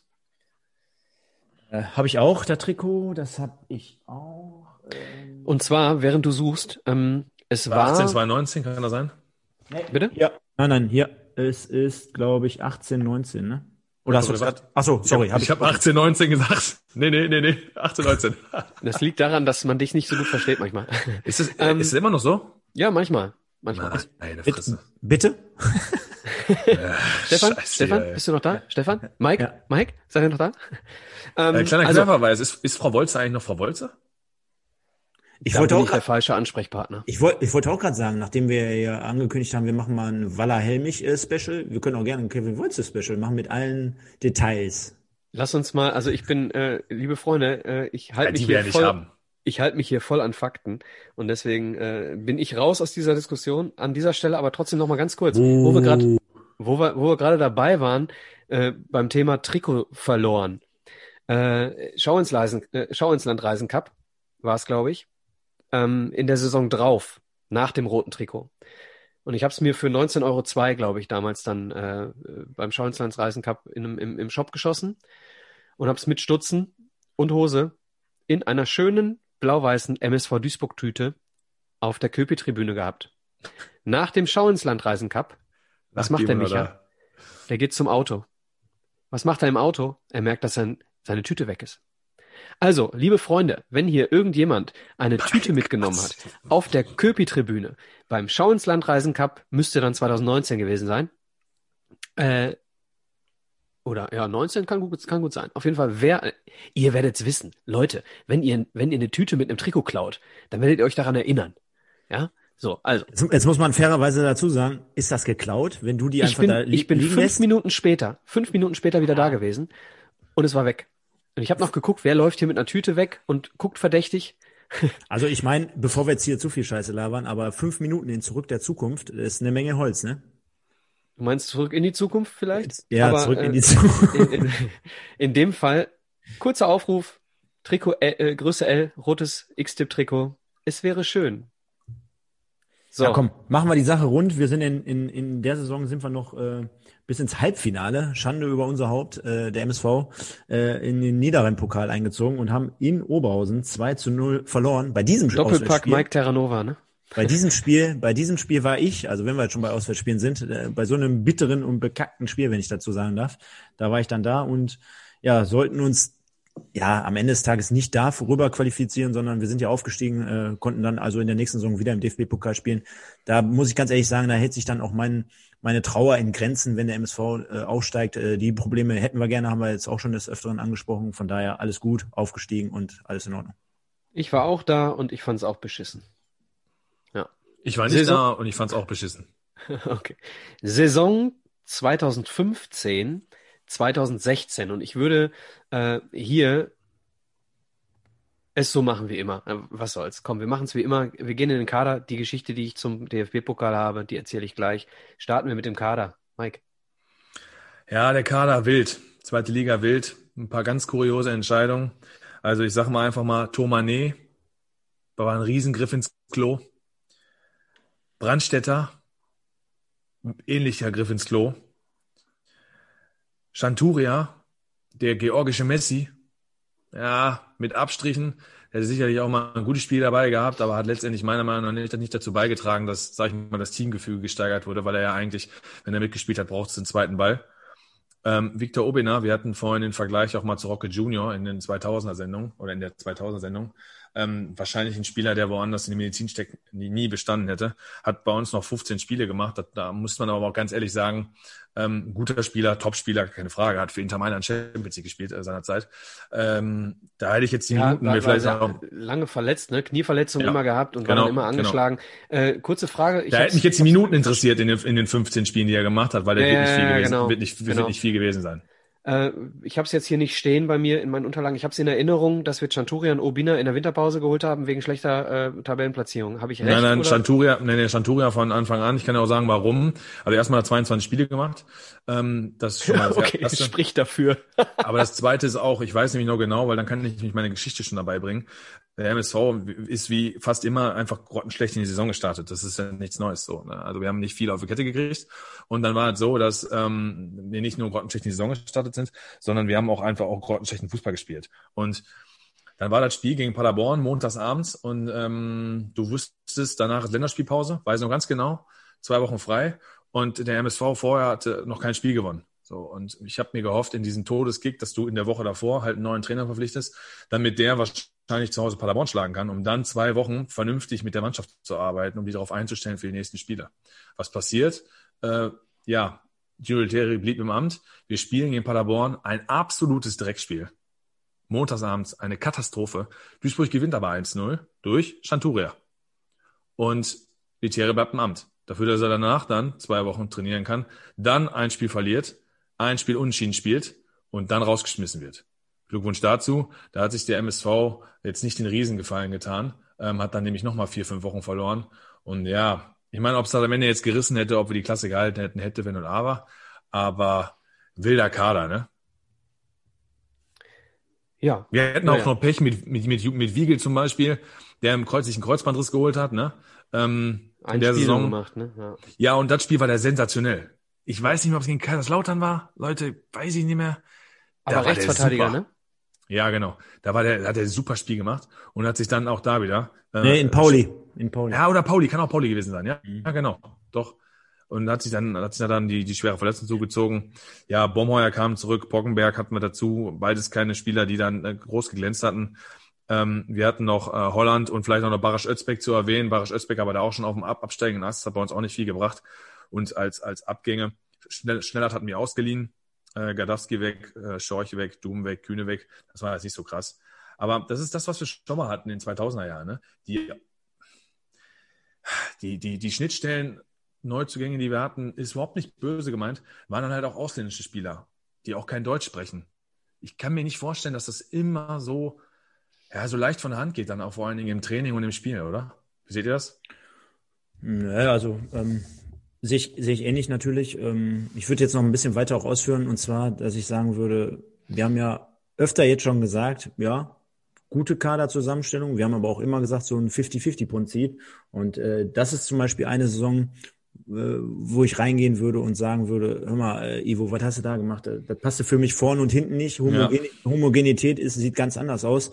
Und ich kann ja nur unterschreiben alles, was du gerade gesagt hast. Ne? Also das waren ja alles auch nur Reaktionen mit Obina, mit Chanturia nach den ersten Spielen, die wir dann relativ spät verpflichtet haben. Und äh, jeder Fußballer weiß es ja, so eine Vorbereitung zu absolvieren, die ganzen Testspiele zu, mitzunehmen, äh, gewisse Standardsituationen einzustudieren, das hast du ja bei solchen Leuten gar nicht. Hinzu kommt so ein Obina, was du auch gesagt hast, der wird ja im Normalfall gar nicht bei uns spielen, dass du dann noch so ein Tomane, ich meine, wann, wann, verpflichtet, wann, wann verpflichtet der MSV mal einen Spieler aus Portugal? äh, in eine Winterpause dann noch holt, neun Spiele macht kein Tor, macht gar kein Scheunentor trifft, das ist ja bezeichnend und das ist für mich einfach ein klassisches Beispiel, dass man, äh, davon haben wir aber mehrere Saisons in den letzten äh, 30 Jahren gehabt, dass man mit einer Mannschaft hochgegangen ist und so ein bisschen sich hat blenden lassen, auch meine, meiner Meinung nach. Also äh, ich weiß nicht, was man dann in, in so einem Grote noch äh, gesehen hat, äh, beispielsweise ähm, so ein De Witt, der war ja sowieso auch schon die Saison davor eher äh, nur noch spärlich eingesetzt worden. Ja, war oft verletzt einfach. Ja, genau, wollte ich gerade sagen. Ähm, und dann hast du, ne, dann, dann, also diese Mannschaft, auch, auch ein Janic, ich meine, wir sehen aktuell im Jahre 2021, wie der noch aufdrehen kann, aber äh, der Auch in der dritten Liga, ne? Ja, in, ja, in der Eben nicht in der zweiten Liga. Richtig. Ja, genau. In der zweiten Liga hat er ja nie was gerissen. Noch nie richtig was in der, in der zweiten. Äh, Kingsley äh, war für uns auch, hat ein gewisses Symbol, äh, äh, steht ein gewisses Symbol da, aber meiner Meinung nach auch in der zweiten Liga hat er sehr, sehr schwer mit seinen Anlagen. Kevin Scheithauer, über solche Leute brauchen wir gar nicht reden. Boah. Und von da, von daher ähm, ist das für mich einfach ein absoluter Griff ins Klo gewesen. Äh, schöne Grüße an Ivo. Das war einfach gar nichts. Ne? Das können wir uns, da können wir uns gar nicht beschweren. Ja, ich bin da voll bei euch, mit, mit einer Ausnahme. Äh, vielleicht nicht für die zweite Liga, aber grundsätzlich, äh, bitte steinige mich nicht, Mike. Äh, aber ich, ich war immer von der Spielweise her ein Fan von Brandstätter. Ich war, ich habe immer also gedacht. Steinigen tue ich keinen hier und äh, ich sag mal, jeder darf seine eigene Meinung, das ist in Ordnung. Ist ja auch in Ordnung. Nee, weil du äh, ihn gerade, weil du ihn gerade explizit rausgenommen hast als, als mhm. schlechter Transfer. Ja, aber Brandstätter ähm, in der dritten Liga beispielsweise hat ja auch, glaube ich, gegen Fortuna Köln getroffen dann. Ja, ist ja egal. Da hat er auch eine gute Saison gespielt, da bin ich ja bei dir. Aber zweite Liga. Nein. Ich finde, er hat, er hat eine, eine schwerwiegende Verletzung gehabt. Äh, in der Zweitligasaison, meine ich. Äh, wo, er, wo er runtergekrochen ist vom Feld. Ähm, also für mich sehr, sehr äh, unterschätzt, der Typ. Also ich habe ihn oft spielen sehen und habe gedacht, ja, das ist ein spielender Mittelstürmer. Äh, damit kann ich gut arbeiten. Aber, aber gut, so, hat, so aber, hat aber, unterscheiden hat aber sich 17, die Wahrnehmung, ne? Nee, hat aber 17, 18 zum Beispiel, wenn wir dann irgendwann auf die, auf die Zweitligasaison wiederkommen, auch nur sechs Spiele gemacht. Ja, ja gut, genau. Also ich habe mich. Ist irgendwo seine Grenze, ich, weißt du? Um, um ehrlich zu sein, so, ne? die Statistik lügt ja nicht. Und äh, ähnlich wie bei Janic und bei Unwegbu ist dann eben auch der Schritt zwischen der zweiten und dritten Liga für Brandstätter eben der Schritt zu groß gewesen. Genau. Aber ähm, ich habe, ich weiß auch nicht um, äh, unbedingt mehr, in welcher Liga ich dieses Gefühl immer hatte, bring doch mal den Brandstätter, bring doch mal den Brandstätter, weil vorne eben nichts lief. Weil für mich eben vorne, sorry, er ist eine Legende für viele Duisburger, aber für mich, äh, Kingsley und Uekbu, ich, ich habe so oft im Stadion gesessen und mir so oft gewünscht, nimm den raus, der bewegt sich nicht.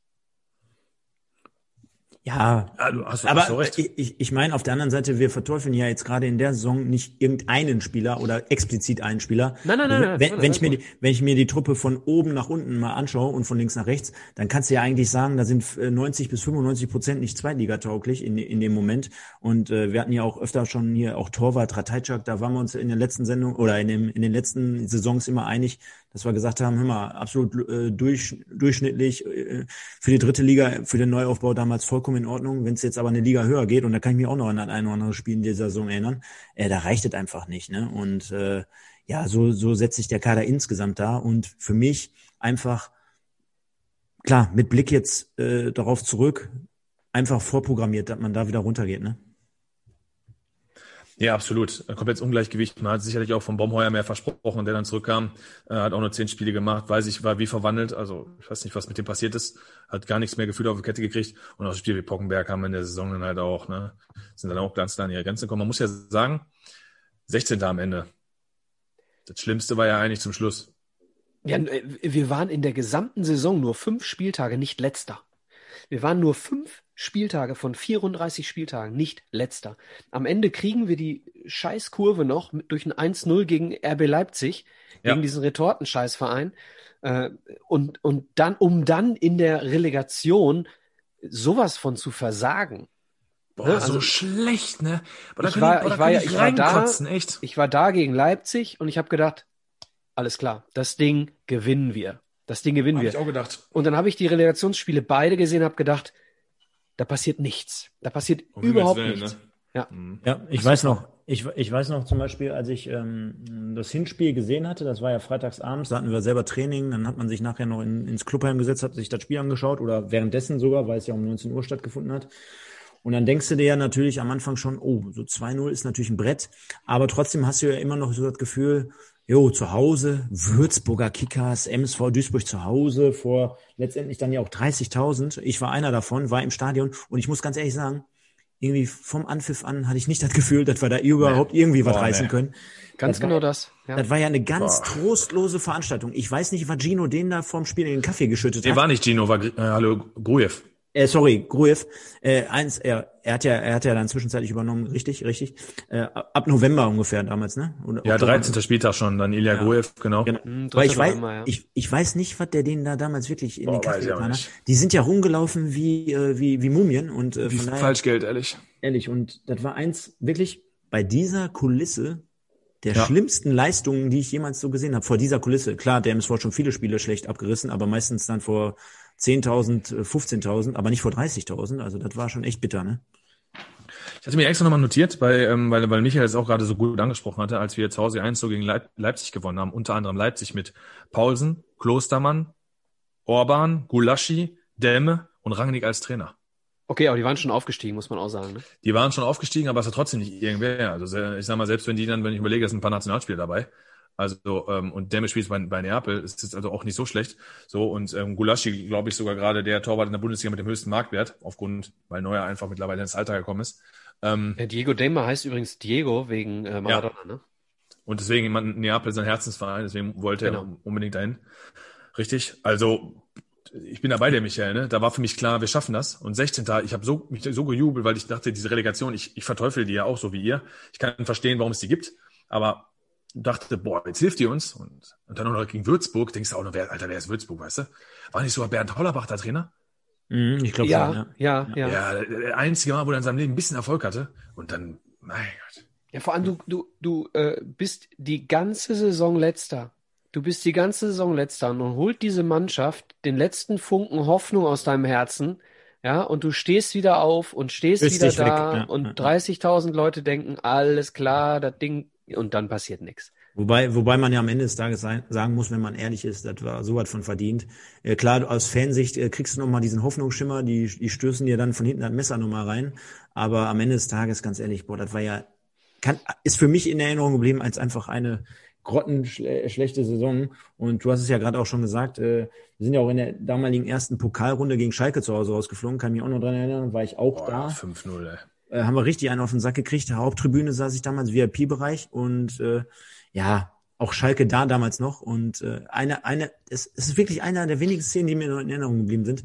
Julian Draxler, äh, wie ich den da hab spielen sehen damals, äh, das waren ja, äh, du hast das Gefühl gehabt, da ist einer mit einem FIFA, äh, FIFA-Ranking von 10, ein MSV-Spieler, und äh, dann ist da einer von Schalke mit 150.000.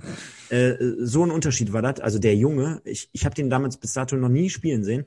Da hat der einen Doch, hast du, du hast es nur verschlafen. Der hat, Ja, genau. glaube ich, sogar ein Tor 2011 im Finale gemacht. Ja, genau. Ich habe ihn aber noch nie so in so in so einer Art und Weise. Da da ja damals mit Raoul und Huntela hatten wir hatten wir ja gesprochen. Aber der hat ja der hat ja teilweise 90, 100 Meter Pässe gespielt und äh, beim MSV hast du gesehen, dass die manchmal nur die 100 Meter Pässe. Der Stefan dreht völlig durch. Das 90 geht aber bis auch, das, das geht aber auch nur bis, Ja, das ist geht ja aber auch egal. nur Neun- diagonal, ne? Ich habe schon verstanden, 90 bis 100 Meter Pässe. Ja, ja, aber den will nicht ich mal 90 sehen, Mal. Weißt du, wie viel das 90 ist? bis 100. Ja. Weißt aber du, wie ich, ich kann mich Feld erinnern. Ja, ich kann mich erinnern. Ich war am Er Junggesellenabschied. kann ja auch quer rüber spielen, Michael. War am Junggesellenabschied und wir haben dann auch noch in der Kneipe das Spiel so ein bisschen verfolgt und ich durfte mir wieder anhören, wie scheiße wir doch sind. Ja, willst du machen, ne? Also Saison Ähm. war Käse, trotzdem hätte ich natürlich den Klassenhalt super gerne genommen. Äh, machen wir uns nichts vor, dann hättest du in der zweiten Liga starten können mit ein bisschen mehr Geld, weil als wir mit Thomas Wagner gesprochen haben bei uns in der Sendung, war es ja auch das, was er sagte, dass der MSV sich mal nicht irgendwie über vier, fünf Jahre in der zweiten Liga gehalten hat. In letzter Zeit, natürlich, 2000er Jahre am Anfang hatten wir das auch. Aber gerade nach dem Stadionneubau war das ja alles so ein Hin und Her und Auf und Ab ne, und nichts mit Konstanz. Stefan, wie bist du an die Karten gekommen? Ich weiß das ehrlich gesagt gar nicht mehr. Ich, wenn du mich jetzt so fragst, ich weiß es nicht. Ich, ich weiß nur, dass ich richtig, richtig gute Karten hatte. Äh, wir waren im VIP-Bereich, haben uns aber trotzdem auch also eingegeben. Und äh, ja. Was heißt denn trotzdem? ja, 5-0 ja, verloren. Was soll ich mich jetzt, äh, also soll ich mich da jetzt, äh, soll ich da jetzt weinen? Und also ich konnte, man kann das ja schon realistisch einschätzen, wenn Duisburg zu Hause gegen Schalke spielt. Also klar, man, man ist mit der Art und Weise jetzt in dem Fall nicht zufrieden. Wir kennen alle die Pokalschlachten auch gerade jetzt aus der näher, näheren Vergangenheit. Äh, da kann man schon vielleicht mal ein bisschen mehr erwarten, aber war von Anfang an eine klare Kiste. Ne? Also warum ich, warum ich frage, wie du an die Karten gekommen bist. Ähm, ich bin ja Mitglied, aber kein Dauerkarteninhaber aufgrund meines Jobs. So, und dann war die, äh, die Vorgabe, Mitglieder können äh, vier Karten äh, bekommen und das Ganze äh, aufgrund der finanziellen Situation des MSV damals, erinnere ich mich, äh, nicht möglich über einen Online-Verkauf. So, weil ein Online-System zu teuer gewesen wäre. Deswegen nur vor Ort. Leute, ich stand zwölf Stunden. Zwölf Stunden bin ich äh, von draußen durch die Glasfront rein. Die eine Treppe hoch. Quer rüber. Die andere Treppe runter. Verkauf im Fanshop. So, und ich war relativ spät, ungefähr drei oder vier Leute hinter mir. Haben sie die äh, äh, gekappt draußen, die, die, die Schlange gekappt, haben gesagt, bis hier haben wir durchgezählt, keine Karten mehr. Ich war also tatsächlich der drittletzte, der da noch irgendwie Karten bekommen hat. Und dann habe ich mir gedacht, wisst ihr was? Dann dränge ich mich jetzt hier nicht hin. Dann habe ich mich fünf Stunden auf die Tribüne gelegt, Beine hochgelegt, Flipflops, schön Musik gehört, mir das Stadion angeguckt, mir noch die Kabinen angeguckt, was wahrscheinlich nicht ganz so erlaubt war, aber schön schon Stadion, private Stadionführung für mich noch gemacht. Äh, und dann als allerletzter von allen, die da an dem Tag eine Karte äh, geholt haben, habe ich mir dann noch Karten äh, holen können und habe Unterrang bekommen zwischen der Haupttribüne und der Köpi. Also dieser kleine, der kleine Block unter dem, unter der Buseinfahrt ist das, glaube ich, ne? Ja. Oder über der Buseinfahrt, so. Und da stehst du, also du stehst da zwölf Stunden oder verbringst den ganzen Tag da im Stadion, nur um vier Karten zu bekommen. Ich habe auch noch einen Schalker mitgenommen. Das kommt oh. noch dazu. Das kommt noch dazu. Und das sind sie, weißt du, wo du dann liest, wo du dann denkst, wieso kommen denn so viele Auswärtsfans ins Stadion? Ja, weil die dann hier so ein, über die Heimfans sich die Karten ergaunern. Michael, Michael, Michael, Michael, Michael. Also, ich muss dazu sagen, ein richtig guter Freund, der Nein, äh, natürlich dann, ist okay. Äh, auch nicht für Schalke geschrien hat. Ne? Nee, ist nicht okay. Und äh, Stefan. wir waren zu Ey, du hast da, du hast da studiert, Alter. An der Stelle wäre ich mal ganz leise. Ich hatte da aber keine Freunde. ich muss an dieser Stelle auch mal eine kleine Lanze für die brechen. Die haben wir gerade auch nicht leicht. Ähm, okay, äh, dann sitze ich da, habe alles auf mich genommen für dieses Spiel und dann gebe ich dir vollkommen recht, Stefan. Dann bist du von Minute eins an absolut desillusioniert und spätestens nach vier Minuten äh, Hüntelas 1-0 äh, bist du dann völlig, völlig durch. Du hast, äh, du hast einen Unterschied gemerkt in der Geschwindigkeit, der ist unfassbar eine, eine, du hast nicht, nicht, nicht nur die Spielgeschwindigkeit. Das kann ich ja verstehen. Ja, mir hat mal irgendeiner zu mir in der Jugend gesagt, ein Vater eines Mannschaftskollegen, hör mal, ihr spielt hier nicht schlechter als die, als die Profis. Es ist nur, das ganze Spiel läuft langsamer ab, was ihr hier macht. So. Das ist aber nicht das, was ich meine. Natürlich spielt der MSV in der dritten Liga, äh, äh in, der, in der zweiten Liga, Entschuldigung, langsameren Fußball als der FC Schalke. Aber dass jeder einzelne Spieler des MSV auf 10 Metern drei Meter gegen einen Schalker-Spieler verliert, das ist nicht nötig. So, und jetzt hör auf, DFB-Pokal zu gucken und äußere dich dazu, Mike. Also erstens gucke ich an DFB-Pokal, wir haben Freitagabend. Äh, Entschuldigung, Le Bundesliga. Er ist auch schon vorbei. Leverkusen hat in der 90. Minute schön 1 zu verloren in Union Berlin. Das mal dazu. Ich gucke gerade, äh, ehrlich gesagt, wirklich äh, den bei äh, FC Porto gegen Benfica Lissabon. Nein, ich habe deiner deiner Geschichte ähm, gelauscht. Ich frage äh, zwei Sachen dazu. Wie viele Stunden habe ich gewartet? zwölf Stunden und du hast fünf okay. Stunden in der Sonne gelegen. Also die erste Sache wollte ich nämlich gerade sagen, sehr, sehr clever von dir, die wenigstens in die Sonne zu legen und den Tag irgendwie halbwegs über die Runden zu bringen. Und die zweite Sache ist, wieso brauchen die zwölf Stunden? Haben da Kassierer von Real gearbeitet oder was? Die einzigen Menschen, die ich kenne, die so lange brauchen, das sind die Kassierer von Real, wo ich denke, ganz ehrlich, ich weiß nicht, ach komm, da haben die auch Mike. da, nur, nur Gesichtsgrätschen eingestellt, die brauchen 80 Jahre. Mike, Ja, kannst, du mir ansonsten- mal, kannst du mir mal erklären, warum das bei euch in Mörs oder Duisburg, wo auch immer du gerade, äh, ach nee, Mörser? Loft höre ich ja immer, ja, in Mörs, Ja, Loft ist es nicht, aber ich wohne im Mörs, ja. ähm, warum das, äh, in Wesel das Gleiche. Nur die Kassierer von Real sind so. so langsam. Das ist Und die unfassbar. schnellsten sind bei Aldi, das steht fest. Ja, Ja gut, Aldi ist ja auch äh, Einstellungsmerkmal, beziehungsweise darauf legen die auch Wert, äh, müssen die auch. Aber bei Real, denen ist ja alles scheißegal, deswegen gehe ich doch nicht einkaufen. Äh, da warte ich doch 80 Jahre. Die haben 10 Kassen auf und alle 10 Kassen brauchen 25 mal länger als die zwei bei Aldi. Das ist ja schlimm. Also warum die so lange gebraucht haben, auf jeden Fall, für diesen Verkauf dieser Tickets, ich kann es dir nicht sagen. Ich weiß nicht, ob die da noch äh, mit jedem äh, Fan diskutiert haben, dass die Karte nicht da ist, der Platz nicht da ist. Ja, dann hätte ich gerne Block 3, Reihe 4, Ja, das kann Platz natürlich 7. sein, ne? Nee, habe Ja, ich ja. nicht. Okay, dann hätte ich gerne Block 3, Reihe 4, Platz 8. Ja, ja. Haben wir auch nicht. Also, ob diese Diskussion so äh, abgelaufen ist, kann ich nicht sagen. Am Ende habe ich die genommen, die übrig waren. ja, Logisch, äh, als letzter. ja. Meine Herren. Ja. Raus mit Applaus oder auch ohne. Abgestiegen mit einer extrem schlechten Leistung in der Relegation. Also eine Saison zum Vergessen. Ja, vergessen wir mal nicht den Kader für die nächste Saison, Mike. Ja, es sollte ja jetzt eigentlich auch ein Also bisschen Gru besser werden. Gruev ist geblieben, das mal Gruev, vorab. Genau. ne? Gruev ist geblieben, genau. Und es sollte ja jetzt eigentlich so ein bisschen besser werden, vor allem wenn wir jetzt auf die nächsten zwei Jahre schauen, wo man dann als MSV-Fan dachte, zumindest ich auf jeden Fall, boah, wir können wieder wer werden. Also mit wer werden meine ich eine Stabilität irgendwann in der zweiten Liga hinlegen. Wir haben beispielsweise auf der Torwartposition schon eine ganz gute Entscheidung getroffen mit Marc Flecken.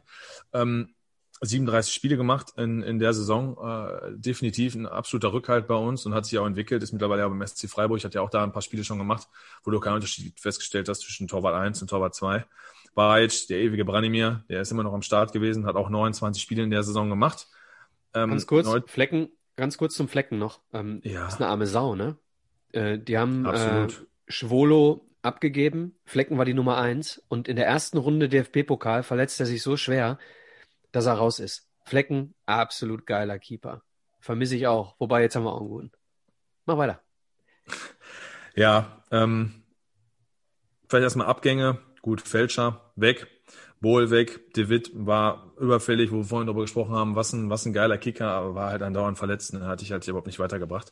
Ähm, Holland weg, Rote weg, Chanturia natürlich, Obina und Tomane, die Ausländerfraktion ist natürlich dann auch gegangen, ist klar. So, wir haben dem, äh, ganz kurz, sorry, wenn ich die ganze Zeit hier so reingrätsche, aber nachher schlimm. vergesse ich die Sachen.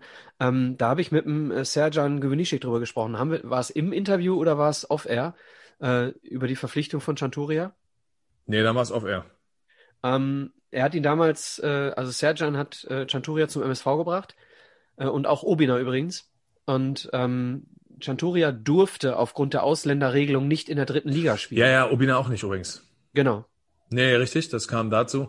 Naja, wobei, ob er geblieben wäre, ist natürlich noch die andere Frage. Aber ja, das hatte ich aber auch seiner Zeit. Der georgische da hast du Messi, recht. nur ein bisschen dicker.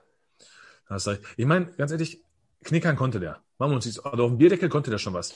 Aber der brauchte, du brauchtest zwei Bälle. Also das heißt, das sind für mich die Leute, die irgendwann über Kreisliga A nicht hinauskommen, weil sie in der Kreisliga A trotzdem 25 Tore schießen, aber eine Liga höher ist Ende, weil sie das Spiel nicht verstehen, ne? weil die einen eigenen Ball brauchen. Die können gut dribbeln, die können sich gut durchsetzen, aber dann laufen sie gegen eine Wand äh, wie mich und dann oder wie ein anderer Spieler und dann ist halt vorbei.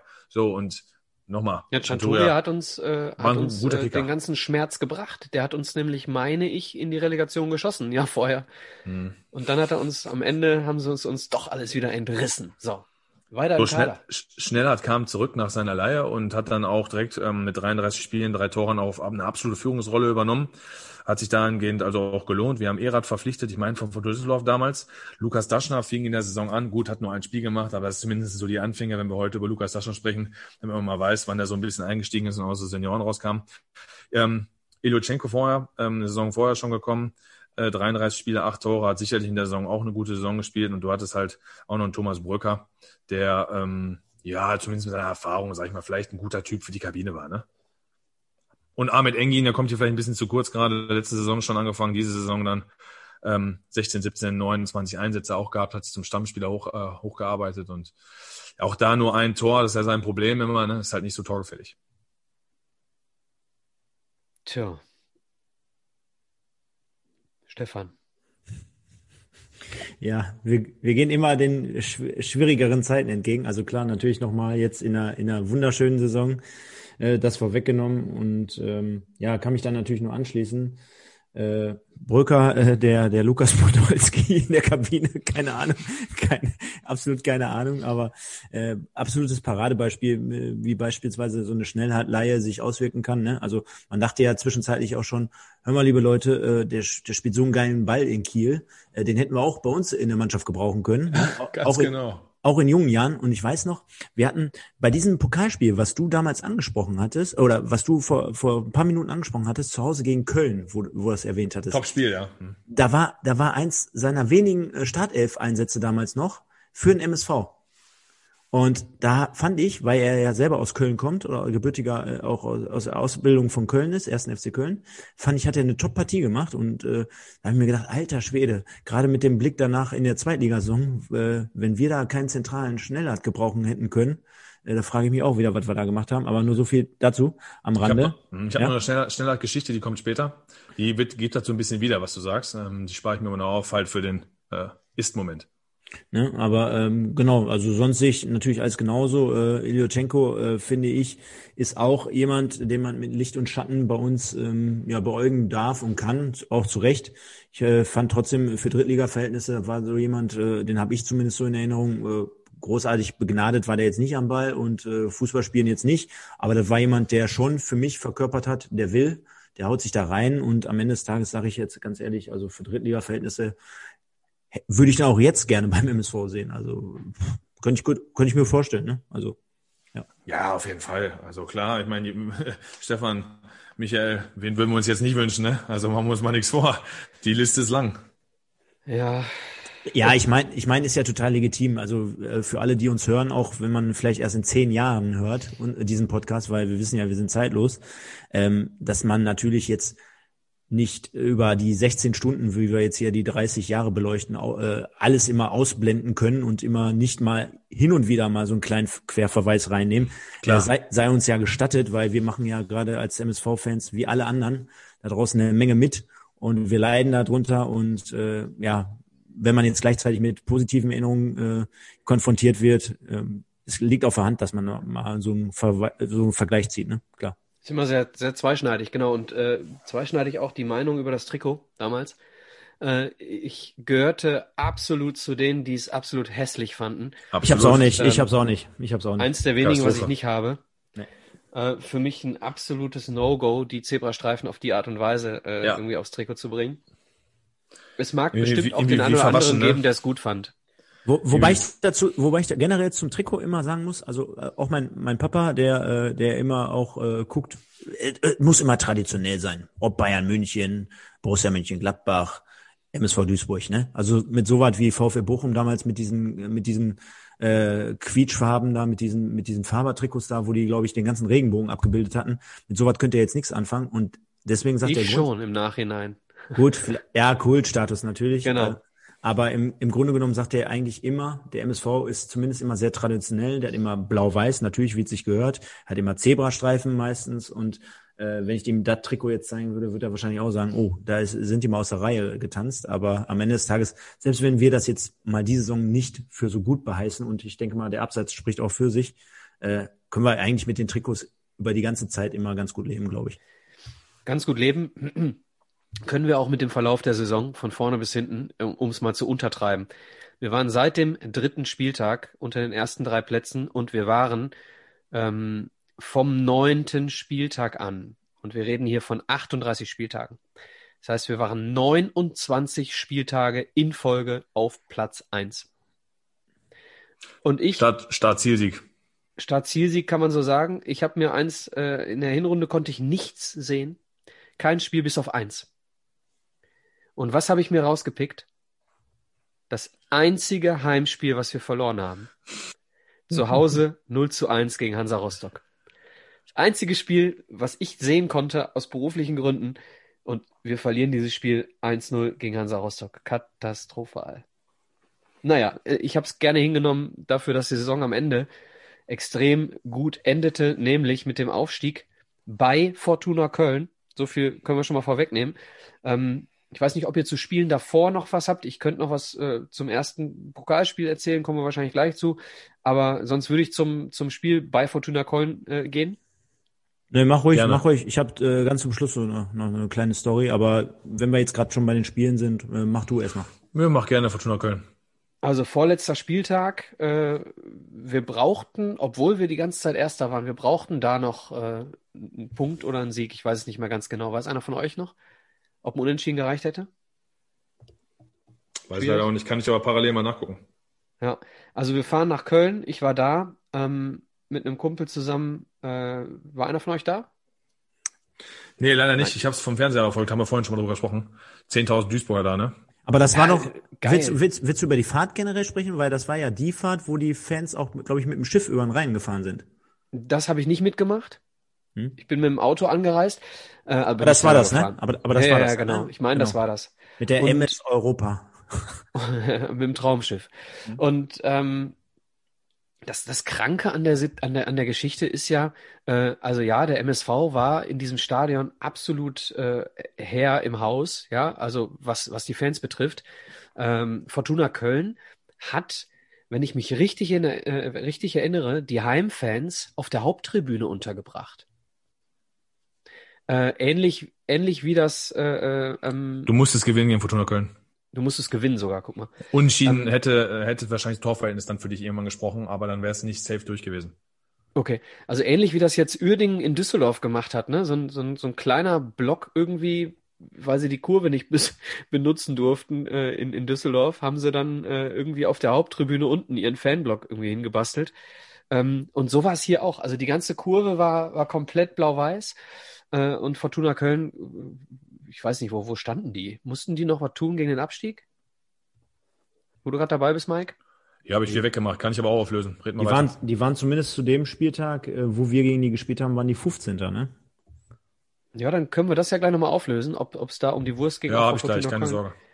Ähm, ja, auf jeden Fall, erste Halbzeit, äh, meine ich, haben wir ziemlich viele Chancen gehabt, aber, aber relativ äh, wenig Ertrag. Äh, bis dann äh, kurz vor der äh, Pause in der letzten Minute in der Nachspielzeit äh, Andi Wiegel. Haben schon oft über den gesprochen gerade. Äh, aus dem Konter heraus das 1-0 macht. Äh, und dann in der zweiten Halbzeit äh, der King und Simon Brandstetter. Ja, ich sagte ja vorhin, Brandstetter gegen Fortuna Köln. Hat er ja getroffen, ja. ich ihn gerade, habe ich vorhin gesagt. Äh, Fortuna Köln ähm, äh, war schon gerettet. Okay, gut. Ähm, auf jeden Fall dieses Spiel am Ende, ah, mega, geile Stimmung. Ich könnte jetzt Videos zeigen, könnte jetzt irgendwie, macht aber alles keinen Sinn über einen Podcast. Also war eine geile Tour, ähm, Kurve komplett voll, geiles Ding. Äh, weiß, äh, weiß ich jetzt nicht, aber was ging, was ging danach? Was hast du jetzt gerade gesagt?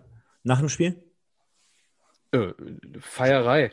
Ja, aber äh, Rasen, Rasen wurde, glaube ich, gestürmt, ne? Hab ja, ich, ich nicht. Wurde, ja, wurde, wurde, äh, wurde damals auch beim WDR übertragen, das Spiel? Ja, ja, genau. Habe ich da auch geguckt, habe ich zum, zum, zum Michael auch vor der Sendung gesagt hier. Ja, das war doch, das war doch wirklich, wo die auch ein bisschen länger mal übertragen hatten. So, normalerweise in der heutigen Zeit machen die ja wirklich eine Sekunde vor dem Anpfiff äh, schalten die ein, Sekunde nach, nach dem Ende, genau. Jetzt sehen wir gerade dieses besagte Bild, was der Michael hier in die Kamera hält, können, können alle Zuhörer natürlich nie sehen. Ähm, genau, äh, Platz wurde geflutet und dann war ja eine Bierdusche nach der anderen und ich weiß noch, ich habe noch im, im Kopf, Wolze rennt da rum wie so ein HB-Männchen und und und, also da und Klotz, glaube ich, zusammen. Das waren ja äh, Und Wegbo nur in Unterhose. Genau, und der hatte doch diese, diese Mallorca-Brille und äh, diese Perücke. Ja, das war aber, ey, das war aber ein Mega-Bild. Die Scheiß, Brille von Uruekbu bei der ja, ARD, super. bei der ARD im Interview. Ich sage jetzt nicht, was drauf stand. Ja, ja, ja, ja. Ja, sag bitte doch mal, doch, doch, doch, was stand da nochmal drauf? Das war ein Mega-Spruch, ich krieg's nicht mehr zusammen. Irgendwas mit, ja, ja, die sexuelle Richtung oder sowas. Ne? Ist ja scheißegal. Auf jeden Fall, es war, ja, aber ich krieg's mit, nicht mehr zusammen. Mit F. Ja. Egal, war Ist egal, komm. Jeder weiß doch eh, was wir meinen. Jeder weiß doch, was wir meinen. war richtig gut. Alle Hörer haben es gesehen. Ja. ja, aufgestiegen. Äh, ja, plus Double. Genau. Double, Double, Trubel, Heiterkeit. Genau. Genau. Und dann auch ein schönes Finale. schönes Finale gegen Rot-Weiß Essen. Auswärts. Diesmal ohne Elfmeterschießen. Wo, wo, wann können wir das mal aufklären? Kam dann der Song Champions League kann jeder? Scheiß auf dritte Liga? Niederrhein-Pokalsieger? Ich glaube, Oder war der das kam gegen Hiesfeld. gegen Hiesfeld, ne? Das war Ja. schon davor, wollte ich gerade sagen. Ja, ja. Haben, wir, haben wir auch noch nicht gesagt, genau. Sensationell. Hat sich natürlich aus, hat sich erst ergeben, seitdem wir in der dritten Liga spielen, seitdem wir wieder am Niederrhein-Pokal teilnehmen. Sich daraus. Wir hatten sogar, wir hatten sogar einen relativ schwierigen Niederrhein-Pokal. Ne? Du kannst ja theoretisch bis ins Halbfinale oder sogar bis ins Finale kommen, ohne irgendwie einen großen Gegner gekriegt zu haben, je nachdem, welche Runden du, welche Gegner du kriegst. Du hast gegen KFC Uerdingen gespielt, RWO und RWE. Also es sind schon die drei stärksten Mannschaften, die du hier kriegen kannst. Und das einzige Gegentor in, im gesamten Niederrhein-Pokal hast du gegen den Rater SV bekommen in der zweiten Runde, ne? sagen. Düsseldorf, Starke, ja. Hm, starkes ich. Turnier. Ja. Ja, DFB-Pokal erste Runde raus äh, gegen Union Berlin nach Verlängerung. Da war ich auch da. Schöne Choreo übrigens. Ähm, ja, was soll man Ja, sagen? knappes 1-2 Ding auf jeden Fall auch da. Ist ein bisschen Kiste, schade, ja, ja, ne? genau. Auf jeden Fall. Aber da hast du ja auch schon gesehen, dass MSV auf jeden Fall ein Potenzial hat. Wenn man es zumindest jetzt mit einem 0,5 im Jahr davor vergleicht, sind der Gegner auch ein anderer, gar keine Frage. Aber es dreht sich ja auch, da hast du ja auch recht, Michael, auch um Körpersprache und Einstellung und sowas. Ne? Und ähm, In MSV der verliert Saison- 2-1 gegen Union Berlin und macht dabei zwei Tore, ne? Darf man auch nicht vergessen. ja, In der Verlängerung 95 Minuten Fabian Schnellhardt mit dem Eigentor. War das, äh, war, war übrigens fällt mir gerade ein, äh, Bohmheuer Eigentore, war das die Saison davor? Habe ich gerade ganz vergessen. Habt ihr es auch im, im Kopf, dass er ein, zwei gemacht hat? Das den Bohmheuer? Kopfballtore? Eigentore, Eigentor. ja. Eigentore. Oh, das weiß ich jetzt nicht. Habe ich auch nicht am Schirm. Was die Abstiegssaison? Irgendwas habe ich da im Kopf, aber ist ja nicht wichtig. Hier Fabian Schnellhardt, 95. Minute. Raus mit Applaus. Ja, ähm, was, was zu der Saison noch zu sagen ist, wir haben ja am letzten Spieltag, trotzdem, da war ich dann auch nochmal zu Hause gegen Zwickau, 5-1. War richtig konnt- wegrasiert. Da genau, äh, konnten wir richtig nochmal Gas geben. Das ist ja auch nicht üblich für jemanden, der dann schon durch ist. Äh, dann nochmal Konnten ein, wir auch anders in der Vergangenheit, das stimmt. Genau, konnten wir auch anders. Und äh, da habe ich auch meine Checkliste weiterhin abgearbeitet. Äh, zweite Mal, beim zweiten Aufstieg wieder Rasen, wieder äh, VIP-Bereich, wieder nichts wieder, durch, wieder durchgezogen. also das, äh, das äh, sind, setzte sich dann so weit fort. Also du musst echt aufpassen, dass da demnächst nicht ein Foto von dir hängt, ne? Ja, ich bin da, ich, Ja, hast du das gemacht? Rennst du da durch oder rennst du, weiß ich nicht, wie, äh, ich, verteilst du den Kopfnuss oder was machst du da? Wir haben ja gesagt, wir haben ja gesagt ähm, in unserem Podcast immer, wenn wir am letzten Spieltag äh, zu Hause gegen Meppen spielen. Nee, in Meppen, sorry, ne? Jetzt äh, in der aktuellen Saison, dann dann werden, dann kommst du mal mit und dann zeige ich dir mal, wie das geht. Ja, machst du es dann VIP in Ja, Meppen oder was? genau, Im Zelt ich- oder genau, was? Oder gen- genau. mit, mit, Ich- mit, mit Rauchzeichen vorm Stadion oder wie läuft sowas? Es, es gibt keine Gebrauchanweisungen dafür. Von daher lasse ich das jetzt einfach mal so stehen. Möchte keine Jugendlichen hier anstiften, dasselbe zu tun. Also trotzdem. Ja, hast du ab- schon. Hast du schon. Genau, ja, habe ich auch, ist auch egal. Von daher Ja, der, der Baler Löwe macht das auf jeden Fall jetzt, Stefan. Checkliste abgearbeitet, äh, so viel dazu. Und ähm, ich weiß gar nicht, kam es jetzt auch noch nicht zur Sprache. Schöne Grüße an dieser Stelle mal an den Fanclub Deep Blue aus Camp Lindford, seitdem ich äh, oder dem ich seit mittlerweile sieben Jahren angehöre.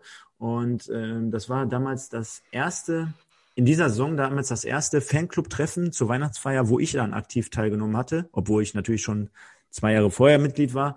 Und wir hatten, wir durften an dem Abend, unser Präsi, der macht das immer ganz besonders spannend, ähm, der sagt dann meistens nicht, welche Spieler kommen, er weiß es dann schon. Und da hatten wir das große Glück, dreimal dürft ihr raten, welche beiden Spieler, also können wir auch ganz kurz machen. Ratet mal, vielleicht jeder einen Namen. Ja gut, ich weiß ja, du hast mir die Story ja schon erzählt. Okay, dann ist es unlustig. Also, Und der Micha, der Micha kann jetzt mal zwei Namen rauskloppen, was er jetzt glauben würde, aus dem Kader zur damaligen Zeit. Also Aufstiegskader, ja? Ja, dieser Kader, genau. Hast du äh, Glück in Anführungsstriche gesetzt? Ist egal, hau einfach raus, was dir gerade spontan einfällt. Ob jetzt gut, schlecht, mittel. Bajic und Heiri. Genau, bei uns waren es dann Thomas Blomeyer und Daniel Zeiter. Und äh, was soll ich allen, was soll ich allen Leuten da draußen sagen? Äh, trotzdem Top-Typen, ne? Muss ich ganz ehrlich sagen. Also ähm, ich, ich kenne auch andere Zweiter Fanclub-Treffen. Torwart. Genau, wo, äh, wo dann später nachher mal der Wolze, der Schnellhardt und so weiter, also die durfte ich alle schon mal begrüßen. Äh, Blomeyer dagegen und Zeiter total, ja, wem, wem kann man das auch verübeln? Natürlich nicht mit so viel äh, Renommee und so viel Einsätzen und, und geehrt. Ähm, auf der anderen Seite sehr, sehr coole Typen. Nur mal so viel an dieser Stelle. so, 17, 18. Würde ich auch sagen. Wir sind wieder da. Muss man sogar sagen, die mit Abstand beste Saison eigentlich. Nee, nicht mit Abstand, ist Quatsch. die beste Saison von der Platzierung her, die wir ähm, in diesem Jahrzehnt hingekriegt haben. Nämlich wir sind in der zweiten Liga am Ende äh, siebter geworden, haben auch eine vernünftige Saison gespielt. Der siebte Platz, ich weiß, dem ist noch ein bisschen vorweg, kann vielleicht ein bisschen darüber hinwegtäuschen, weil aus irgendeinem Grund ja von Platz fünf bis Platz 14 zu dem Zeitpunkt, ich habe nicht mehr ganz auf dem Schirm, aber gefühlt drei Punkte lagen und eigentlich alle Mannschaften irgendwie im Steckenrennen im Mittelfeld ähm, ja gleich auf unterwegs waren. Duisburg am Ende nochmal einen guten Zwischenspurt äh, eingelegt hat, die letzten vier Spiele. Wir genau. aber zwischendurch sogar, wir aber zwischendurch sogar auf Platz vier waren, also war alles drin. Wir, wir konnten genau. aufsteigen, bis wir gegen Kiel auf die Fresse gekriegt haben und dann hätten wir fast noch absteigen können. Also so, so nämlich, also also crazy ganz, Saison. ganz krasse, ganz krasse Geschichte zwischen Platz vier und Platz 16, acht Punkte. Ja. Und da können genau. wir froh sein, dass wir diesen Zwischensprint noch hatten. Denn es sah mal, ich kann mich genau daran erinnern, die, Schalker äh, bei mir auf der Arbeit, also die, meine, meine Schalker Kunden, die sagten, nächstes Jahr spielen wir gegeneinander. Äh, und ich nur sagte, Vorsicht, Vorsicht, ich habe ein bisschen Schiss, dass wir runtergehen. Weil der Tabellenplatz, der täuscht extrem. Ob du Vierter bist oder nicht, die Punkte nach unten, die sind extrem wenig. Du bist hier mit 40 Punkten in die Relegation gegangen. Ne? Mit 40 Punkten in die Relegation, äh, das gab es, glaube ich, in den letzten 20 Jahren nicht. Nee, äh, du warst am 24. Spieltag punktgleich Dritter, also mit Kiel. Dann sind wir nach Kiel gefahren am 25. Spieltag. Die Störche haben uns fünf Stück eingeschenkt und haben uns das mal gezeigt, wo der Frosch die Locken hat. Und danach ging es ja auch abwärts. Ne? Dann war so ein bisschen, glaube ich, irgendwie so ein bisschen ja der Spirit raus, aber der Zwischensprint war ja da. Also wir konnten im Kader auf jeden Fall erstmal Flecken äh, halten. Es fing an, Bajic, dass es dann halt da zu Ende ging. Da wird Stefan, denke ich, gleich äh, emotionales Plädoyer zu halten können zum, zum Abschiedsspiel, ne? oder beziehungsweise zum Spiel gegen St. Pauli zum Schluss. Ähm, Neuzugänge hatten wir beispielsweise ähm, Fröde, den ich sogar gerne gesehen habe, muss ich sagen. Ich weiß nicht, wie ihr zu dem standet. Also ähm, absoluter Mittelfeldbeißer. Der war jetzt nicht mit der feinen Klinge unterwegs, war eher mit der rostigen Klinge unterwegs, aber hat, äh, sag ich mal, keinen Grashalm auf dem anderen gelassen. Ähm, Gardner, der, ja, kein, also wenn er, äh, pff, jetzt nicht sagen, Rocke Junior der zweiten Liga, das ist Quatsch, aber der war eigentlich kein schlechter. War halt irgendwie immer verletzt, ne? Und hat ähm, dadurch nicht so viel Spieler machen können, war mein Eindruck in der, in der Saison. Ähm, Cody Sosa, auf jeden Fall einen super Transfer gemacht äh, in, der, in der zweiten Liga. 27 Spiele, äh, sechs Tore. Ähm, Schneller hat dann auch eine solide Saison gespielt. Moritz Stoppelkamp neu dazu gekriegt, direkt auch in 32 Spielen, neun, neun Buden auch direkt gut eingeschlagen. Ähm, und dann vorne halt mit Boris Taschi, 32 Spiele, elf Tore. Ich glaube, lass mich nicht lügen, seine erfolgreichste Saison. Davor war nur Schrott, danach war nur Schrott hat uns da auf jeden Fall auch nach vorne gebracht. Ilutschenko sogar mit sieben Saisontreffern in, in der Zeit. Wir haben 4-4-2 gespielt, kann mich noch erinnern. Lief ganz gut an. Und ja, also äh, wie gesagt, gut ins Ziel gekommen. Am Ende solide, wobei etwa zwischendurch eng. Ja, war zwischendurch eng und war zwischendurch auch Slapstick ohne Ende, ne? Wart ihr da zu Hause gegen Ingolstadt? Ja, ich war da. Ey, das war so, das war, wie übertrieben, wie übertrieben war das? Ich habe mir das auch hier aufgeschrieben nochmal. Wie übertrieben war das? Was war da los mit Marc? Ich sitz, ich sitz auf der Tribüne und ich verfolge das Ding und ich sag, Junge, Junge, weil die, die Hymne lief halt noch, nee, der Zebra-Twist lief halt noch. Ja. Und deswegen hat er sich überhaupt gar nicht an irgendwelchen Pfiffen orientiert. Wahrscheinlich hat, hat er gedacht, schon einen Schluck aus der Pulle genommen, ne? Der, der, dreht sich um und denkt, also für all die es nicht wissen, wovon wir sprechen, äh, wir spielen gegen Ingolstadt zu Hause und liegen 1-0 in Führung und machen das 2-0 in der 17. Minute. Ja, nee, doch nicht. In der 17. Minute war es 2-0 und es wird abseits gepfiffen. Unser Torwart, Marc Flecken, denkt, aber das Ding ist drin, wähnt sich im Stande von 2 0 in Sicherheit und trinkt aus seiner Pulle, während Stefan Kutschke im, äh, im Gegenzug das 1-1 macht. Also so eine Situation, ich glaube, die wird in 100 Jahren noch in sämtlichen Slapstick-Rückblicken äh, neben äh, Piplica stehen. Ich weiß nicht genau, wer es war. Es wird ja der Ball zurückgespielt zu ihm. Sogar noch, ne? MSV spielt den Ball freiwillig zu Flecken zurück. Ja, ja, weil auch, ein Rückpass. Weil, ja, war ein Rückpass, genau, weil er da auch No-Look zurückgespielt und gar nichts guckt. Und jetzt im ja. Nachbetrachtung, lieber Marc, sieh's mir nach. Es ich Nauber war es, glaube ich. Ich meine, es war Nauber. Ja, kann, kann sein. Ich habe mich, ich habe mich äh, übrigens auch noch neu in der Saison, hab ich grad, bin ich gerade ein bisschen übergangen mit 34 Spielen. Äh, tut mir leid, Gary. Äh, auf jeden Fall bei dem Rückpass. Äh, Flecken stand ja hinter der Linie und der ist ja dann noch gesprungen in die Ecke, ne, als dann Kutschke geschossen hat. Also der stand ja im Netz und ist noch ins Netz gesprungen. Also ich meine, in der Nachbetrachtung, wir haben 2-1 gewonnen. Als ich die genau. Zusammenfassung nochmal gesehen habe, habe ich mich ja totgelacht und köstlich amüsiert, wie er dann noch da in die Ecke springt hinterm Tor. Also der Ball war schon im Tor und er springt nochmal.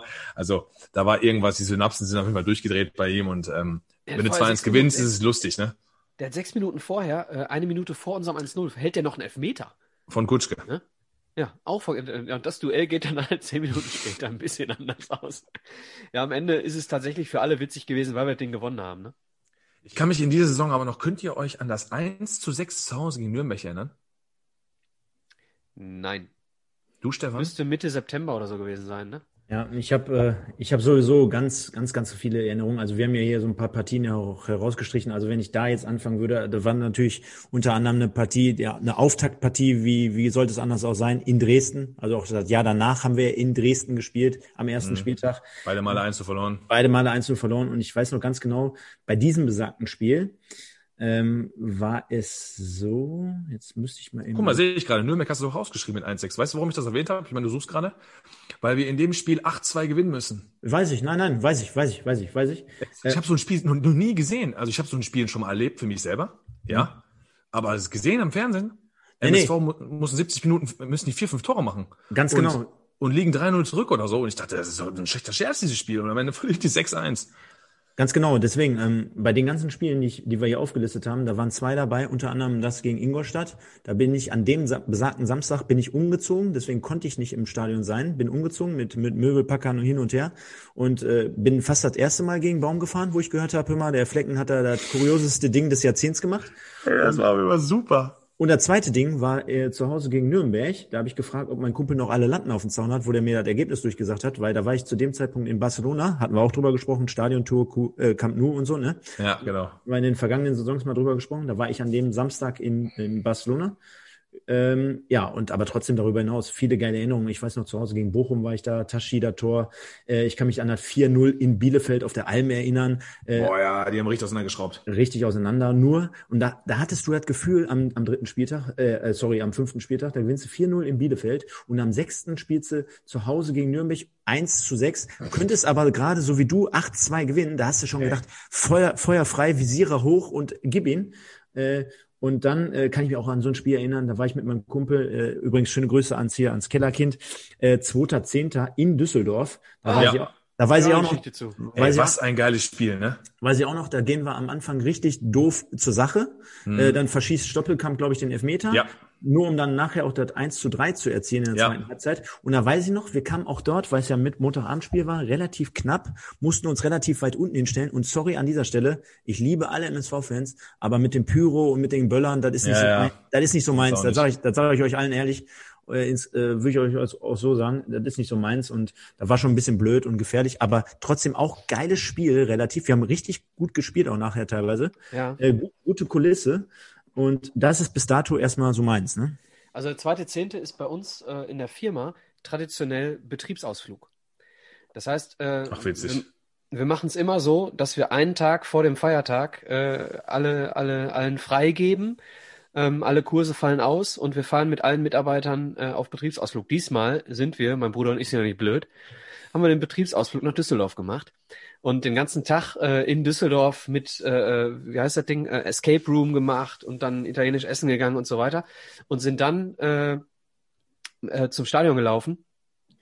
Und wir hatten halt Mädels dabei, ne? Mitarbeiter, Tanzschule, logisch, Mädels dabei. Und ich habe, äh, da waren halt auch ein, zwei dabei, wo du das Gefühl hattest, ähm, die sind jetzt nicht so gerne im Stadion, weil sie sich aufgrund dieser Enge nicht ganz so wohlfühlen.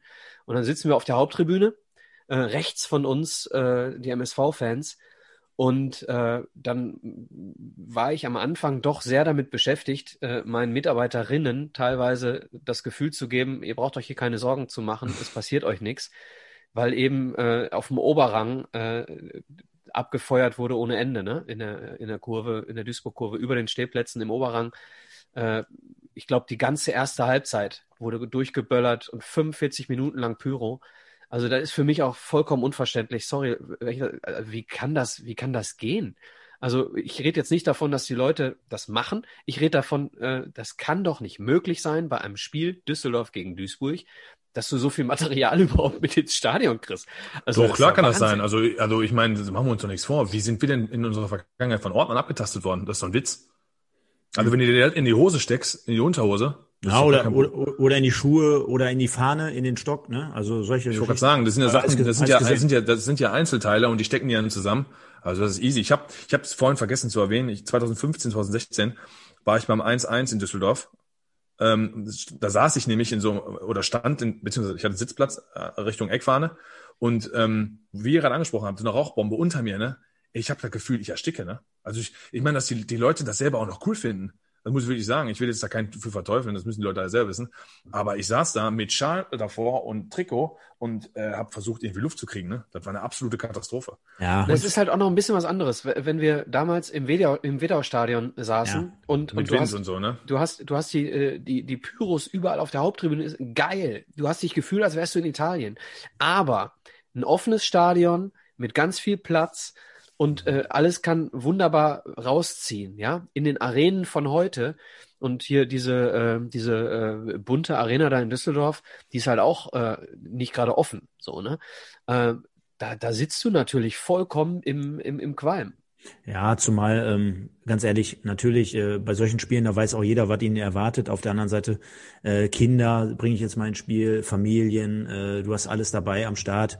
Äh, und äh, für mich absolut unpassend, gerade zu so einem Spiel, wo eh die Stimmung gut ist, ne? wo die Leute schreien, wo, wo du viele Auswärtsfans hast, du hast ein Flutlichtspiel, du hast eine geile Partie, geht um ein bisschen was, geht um Prestige, ein Derby, Straßenbahn-Derby, sagt man ja immer so schön. Von daher äh, total unpassend an dieser Stelle, sorry dafür. Ähm, nee, bin ich bei dir. Wir haben ja, aber, sind wir alle einer Meinung. Wir haben es aber auch gerade, oder ihr hattet es gerade angesprochen, äh, der 25. Spieltag in Kiel. Ich habe meine Story dazu noch gar nicht erzählt. Ich war da. Darf ich eine Sache zu Duisburg sagen und dann ja, schließen wir es gerne, ab? Gerne. Weil, weil, weil ich das noch so im Kopf hatte, dass Duisburg, ich, äh, ich saß unten ähm, am Spielfeldrand, weil die so ein geiles Spiel gemacht haben, ähm, habe ich mir extra nochmal noch mal nachgeschlagen. Ähm, jetzt heißt es erstmal durchatmen nach einer Partie, die kaum an Tempo verlor. Der MSV hatte 28 Torschüsse, Düsseldorf hingegen 17. MSV konnte die zahlreichen Torchancen nicht nutzen. Das Spiel hätte auch für zugunsten des MSV entschieden werden können. Und da muss ich noch wirklich sagen, da haben wir auch richtig geil gespielt. Also scheißegal, 3-1. Ich bin da rausgegangen aus dem Stadion und fand äh, ähm, einfach sensationell, wie wir da aufgetreten sind und hatte da schon für die Saison ein gutes Gefühl. Und da war mir trotz Derby fast egal, dass wir 3-1 verloren haben. Es tut mir leid, Stefan, jetzt kann es natürlich ähm, zu Kiel kommen. Nein, nein, alles gut, alles gut. Äh, das haben wir ja auch hier so oft schon jetzt in den letzten Stunden und Tagen erzählt, äh, dass, dass man, glaube ich, als Duisburger äh, realistisch einschätzen kann und muss auch und sollte. Denn wenn man einen guten Ball spielt, wenn man alles gibt für den Verein, wenn man da Leistung bringt am Ende des Tages, dann ist es ja nicht so, dass wir hier 34 Siege erwarten, sondern du kannst ja auch gut spielen, die Fans mitnehmen und abholen und dann mal am Ende des Tages mal vielleicht gegen eine bessere Mannschaft, vielleicht am eigenen Unvermögen an dem Tag auch mal scheitern. Und äh, ich kann dir nur sagen, ähm, wir haben ja auch gerade die Kaderzusammenstellung und so nochmal angesprochen. Ähm, das waren jetzt im Vorfeld ja auch nicht alles Namen, wo ich gesagt habe, außer, außer Stoppelkamp natürlich, wo ich gesagt habe, boah, die gehen jetzt steil durch die Decke. Denn wir haben die Saison oder die zwei Saisons davor bei dem Ausstieg, haben wir gesprochen, da kamen jetzt auch mal ein paar unbekanntere als normal. Und das reicht nicht für die zweite Liga. Ich kann mich noch dran erinnern, dass man dachte, oh, jetzt holst du einen Kauli von Fortuna Köln. Jetzt holst du einen, Stopp, äh, einen Taschi aus dem Stuttgarter Raum. Jetzt holst Nauber du, von Lotte, ne? Jetzt holst du Fröde von Werder Bremen 2, glaube ich. Nauber, genau, von Lotte. Da hätte, sind wir mal ganz ehrlich, wenn wir jetzt darüber sprechen würden, dass die in dem Jahr 18. geworden wären und abgestiegen wären, hätten wir wieder gesagt, ja klar, mit der Truppe hättest du auch nicht viel anderes erwarten können. Ne? Ist aber so nicht passiert äh, teilweise gute Kicker dabei gewesen, die ja jetzt auch noch in der zweiten Liga untergekommen sind. Und am Ende des Tages, jetzt um die Kiel-Story abzurunden, ich hatte Weihnachten zuvor von meiner Frau ein Wochenende in Kiel geschenkt bekommen, weil ich auch äh, darüber hinaus großer Handballfan bin, gerade vom THW. Und äh, da haben wir einfach ein Doppelspiel draus gemacht. Wir haben geguckt, ähm, THW, boah, weiß jetzt gar nicht mehr, so ein großer Fan bin ich, äh, dass ich das gar nicht mehr weiß. Ich glaube, ja, und du hast das Champions League Finale verpasst. Ja, auch Schande über mein Haupt. Aber ich wusste ja, dass die gewinnen, weil der spielt nämlich, der, der, der spielt nämlich seit dieser Saison der Sander. Von daher äh, Sander Sargosen. Genau, Sander Sargosen, genau. Einer der besten Handballer überhaupt. Von daher, ähm, und muss ich ehrlich sagen, also wir haben viel über Zuschauer und viel über Arenen und so gesprochen, aber ich kann euch nur sagen, ähm, erste Reihe gegen gerade bei einem Handballspiel in Kiel, ultra geil, kann ich euch das nur fetzt. sagen. Das haut richtig rein. Geile Kulisse, geile Halle, Ostseehalle. Und äh, ja, dann passte es natürlich, dass der MSV an diesem Wochenende in Kiel gespielt hat. Also auch ambitioniert dahingegangen. Ich muss auch sagen, äh, relativ viele Duisburger. Ne? Also ist ja auch wirklich am Arsch der Welt. Also das ist wirklich der Arsch der Welt. Äh, wenn jeder noch nie da war, da, da werdet ihr wissen, liebe Freunde, das ist der Arsch der Welt. Und es war, es war richtig schweinearschkalt. Und da gab es noch nicht diese Tribüne, die, die, die feine Tribüne, die da jetzt gerade steht, am Spielfeld direkt dran, hinterm Tor, die gab es da nicht, sondern das war quasi die Nordkurve aus dem Wedau-Stadion importiert, Ja, nur, so, in, was arschweit weg. nur ein bisschen kleiner. So. Äh, trotzdem Fans dahin gefahren, arschkalt, gute Stimmung gehabt und auch das war ein Spiel, liebe Leute, da wusstest du nach zwei Minuten, ach, wir, wir könnten eigentlich jetzt auch fahren, denn da, das wird hier heute gar nichts. Bis fünf Minuten untergegangen, Bahn gegangen. Am Ende des Tages habe ich noch fast meinen Lappen verloren, weil wir danach nach Hause gefahren sind. Bin mit äh, 60 km/h zu schnell in so eine Baustelle reingerast, äh, hatte dann Verfahren am Arsch und äh, hat sich gelohnt für den MSV. Alles gut, machen wir gerne.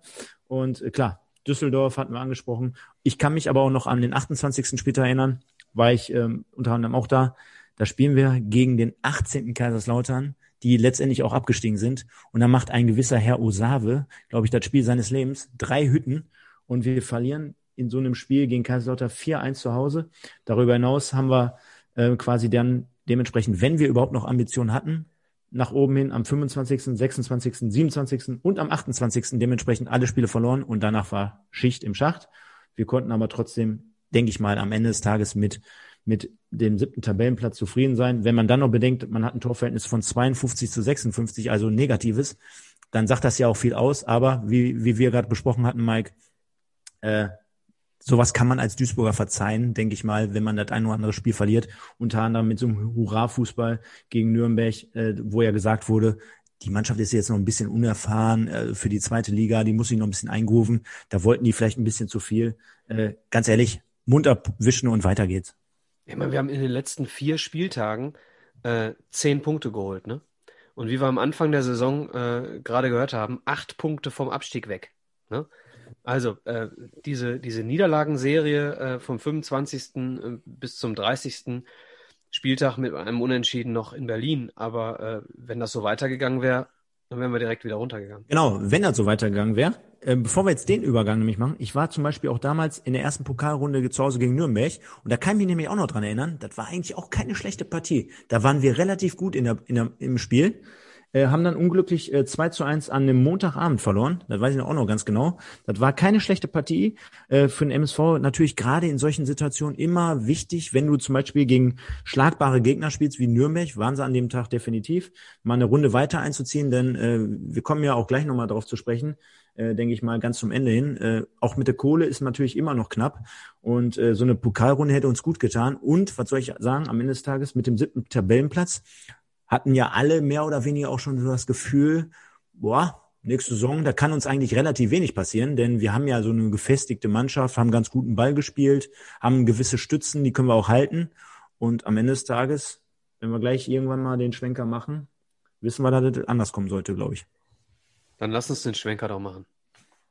Also 17, 18 äh, auf Platz 7 beendet. 18, 19. Ähm, Mike, it's up to you. Fing eigentlich schon an, dass wir auf der Torwartposition mit Marc Flecken natürlich unseren Garanten äh, verloren hatten. Und dann äh, ja mit Mesenhöhler auf jeden Fall nicht den richtigen Riecher hatten. Ne? Ähm, Ersatzmann von Union Berlin gekommen und soll ich sagen, nicht Zweitliga-tauglich, definitiv nicht. In meinen Augen sogar schwierig Drittliga-tauglich, also auf jeden Fall kein guter Torwart, hat auf jeden Fall auch keine gute Saison gespielt und wurde ja dann auch in der Winterpause abgelöst von Felix Wiedwald, den wir zurückgeholt haben, der für mich dann auch eine Rückrunde gut gehalten hat und der da Baru dann auch nicht mehr rumreißen konnte. Ähm, wir haben eigentlich den Kader ganz gut halten können. Ähm, die Neuzugänge machen halt dann in dem Fall Sorgen, ne? weil eigentlich keiner gegriffen hat. Also ich sag mal, unangefochten für mich Nummer eins, Anthony Buffo in der Rückrunde, der hat ein Spiel gemacht, drei, drei Tore verschuldet. Also ich habe das Wahnsinn, was der da für ein Spiel gemacht hat.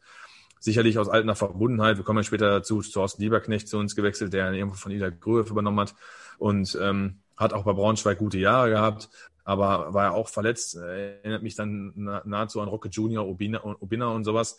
Ähm, absolute Fehlinvestition, weil wir gerade in der Winterpause Innenverteidigerprobleme hatten. Regesel hat keinen Stich, hat nichts gesehen. Seo komme ich gleich nochmal zu einer Geschichte zu. Der hat zwar auch ein paar Spiele gemacht, ähm, aber kommt gleich nochmal eine, eine, eine gesondert zu.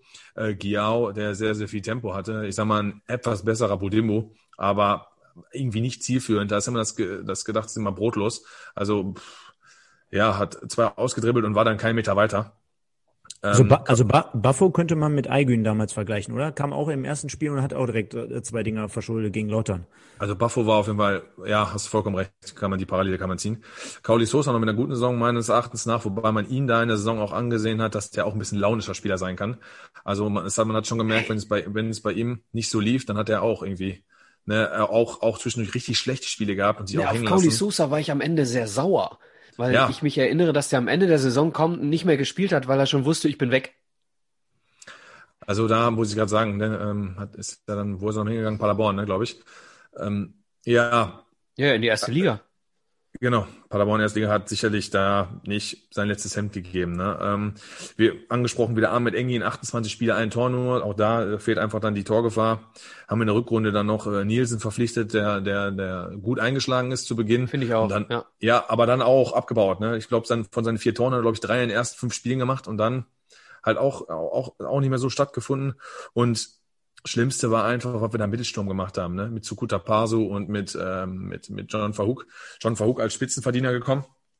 Stelle ich mir jetzt die Frage natürlich in einem Gebilde, wo du, wo du siebtplatzierter bist. Verhoek hat bei Heidenheim solide gespielt und solide getroffen, gar keine Frage. Warum hast du vier Mittelstürmer, ne? Ähm, hat sich mir einfach nicht erschlossen. Du hast einfach nur unnötig Druck die ganze Zeit da drauf, weil das ja auch vier Spieler sind auf einem ähnlichen Niveau, wo man irgendwie weiß, wer spielt. Und dann kann ich mich auch erinnern, ich habe die Aufstellung nicht im Kopf, aber ich glaube, die ersten zwölf Spieltage gefühlt alle viermal ausprobiert in irgendeiner Kombination. Also die hat, da hat ja nie einer, da hat sich ja nichts festgespielt. Du hast ja nicht das Gefühl, das sind jetzt die beiden Stürmer und äh, die, die Rest ist Ergänzung, sondern hat mal Sukuta Paso mit Tassi gespielt und mal Ilochenko mit Verhug und wie auch immer. ja, du hast recht. Ja. So, und wenn ich dann überlege, dass Verhoek, ähm, da komme ich gleich auch nochmal gesondert drauf, äh, 22 Spiele kein Tor gemacht hat, äh, ist bezeichnend, ne? Also ich, ich sag mal so, gerade wenn wir, wenn wir bedenken, dass wir uns im Jahre 2021 befinden, ich finde, der MSV hat da nochmal zusätzlich sein Grab ein wenig äh, ausgeweitet, denn das war ein Abstieg, den äh, kann der ganze Verein inklusive Staff und Mannschaft, also Staff vielleicht jetzt nicht, ich möchte jetzt nicht dem Physio oder äh, was ankreiden, aber im Vorfeld bei der Kaderzusammenstellung, Trainer, insgesamt die ganze Kombination möchte ich da auf jeden Fall mal einen großen Vorwurf machen an dieser Stelle. Ich meine, so richtig kritisch sind wir ja teilweise klar gewesen, aber so jetzt mal einen vom Bug geknallt machen wir ja eigentlich selten. Aber da muss man schon ganz ehrlich sagen, das fängt für mich schon äh, bei den Verpflichtungen an, die du gerade angesprochen hast, denn du hast gerade natürlich über Wiedwald und über ähm, Mesenhöhler gesprochen, was da Davari da zu suchen hat. Äh, er, Ja, er, den ganz vergessen, er, Davari, genau. er, er schließt sich mir überhaupt nicht, denn äh, man muss ja auch mal bedenken, ähm, wir spielen am ersten Spieltag mit ihm. Also diese Torwartpusse, sage ich jetzt mal, um Mhm. Davari und Mesenhöhler, das geht komplett auf, auf die sportliche Führung. Denn ich kann mich noch erinnern, am ersten Spieltag spielt Davari, ich glaube am zweiten vielleicht auch noch und am dritten spielt wieder Mesenhöhler. Das heißt, du gehst ja schon in, durch die Vorbereitung, hast eine Tendenz, sagst dem Jungen dann irgendwann, hör mal, du bist die Nummer eins, nur um dann am zweiten Spieltag zu sagen, nee, der andere ist jetzt doch die Nummer eins, der am Anfang aber angepisst war, da da nur die Nummer zwei ist. Äh, die Spieler drumherum, die kriegen das alle mit, das ganze Theater. Du verkaufst den ja auch irgendwie so nach dem Motto, der ist die Nummer eins, nee, dann ist der andere die Nummer eins. Und was ich auf jeden Fall zum Start bemängel ist, das war ja dieses, ähm, Aufstellung?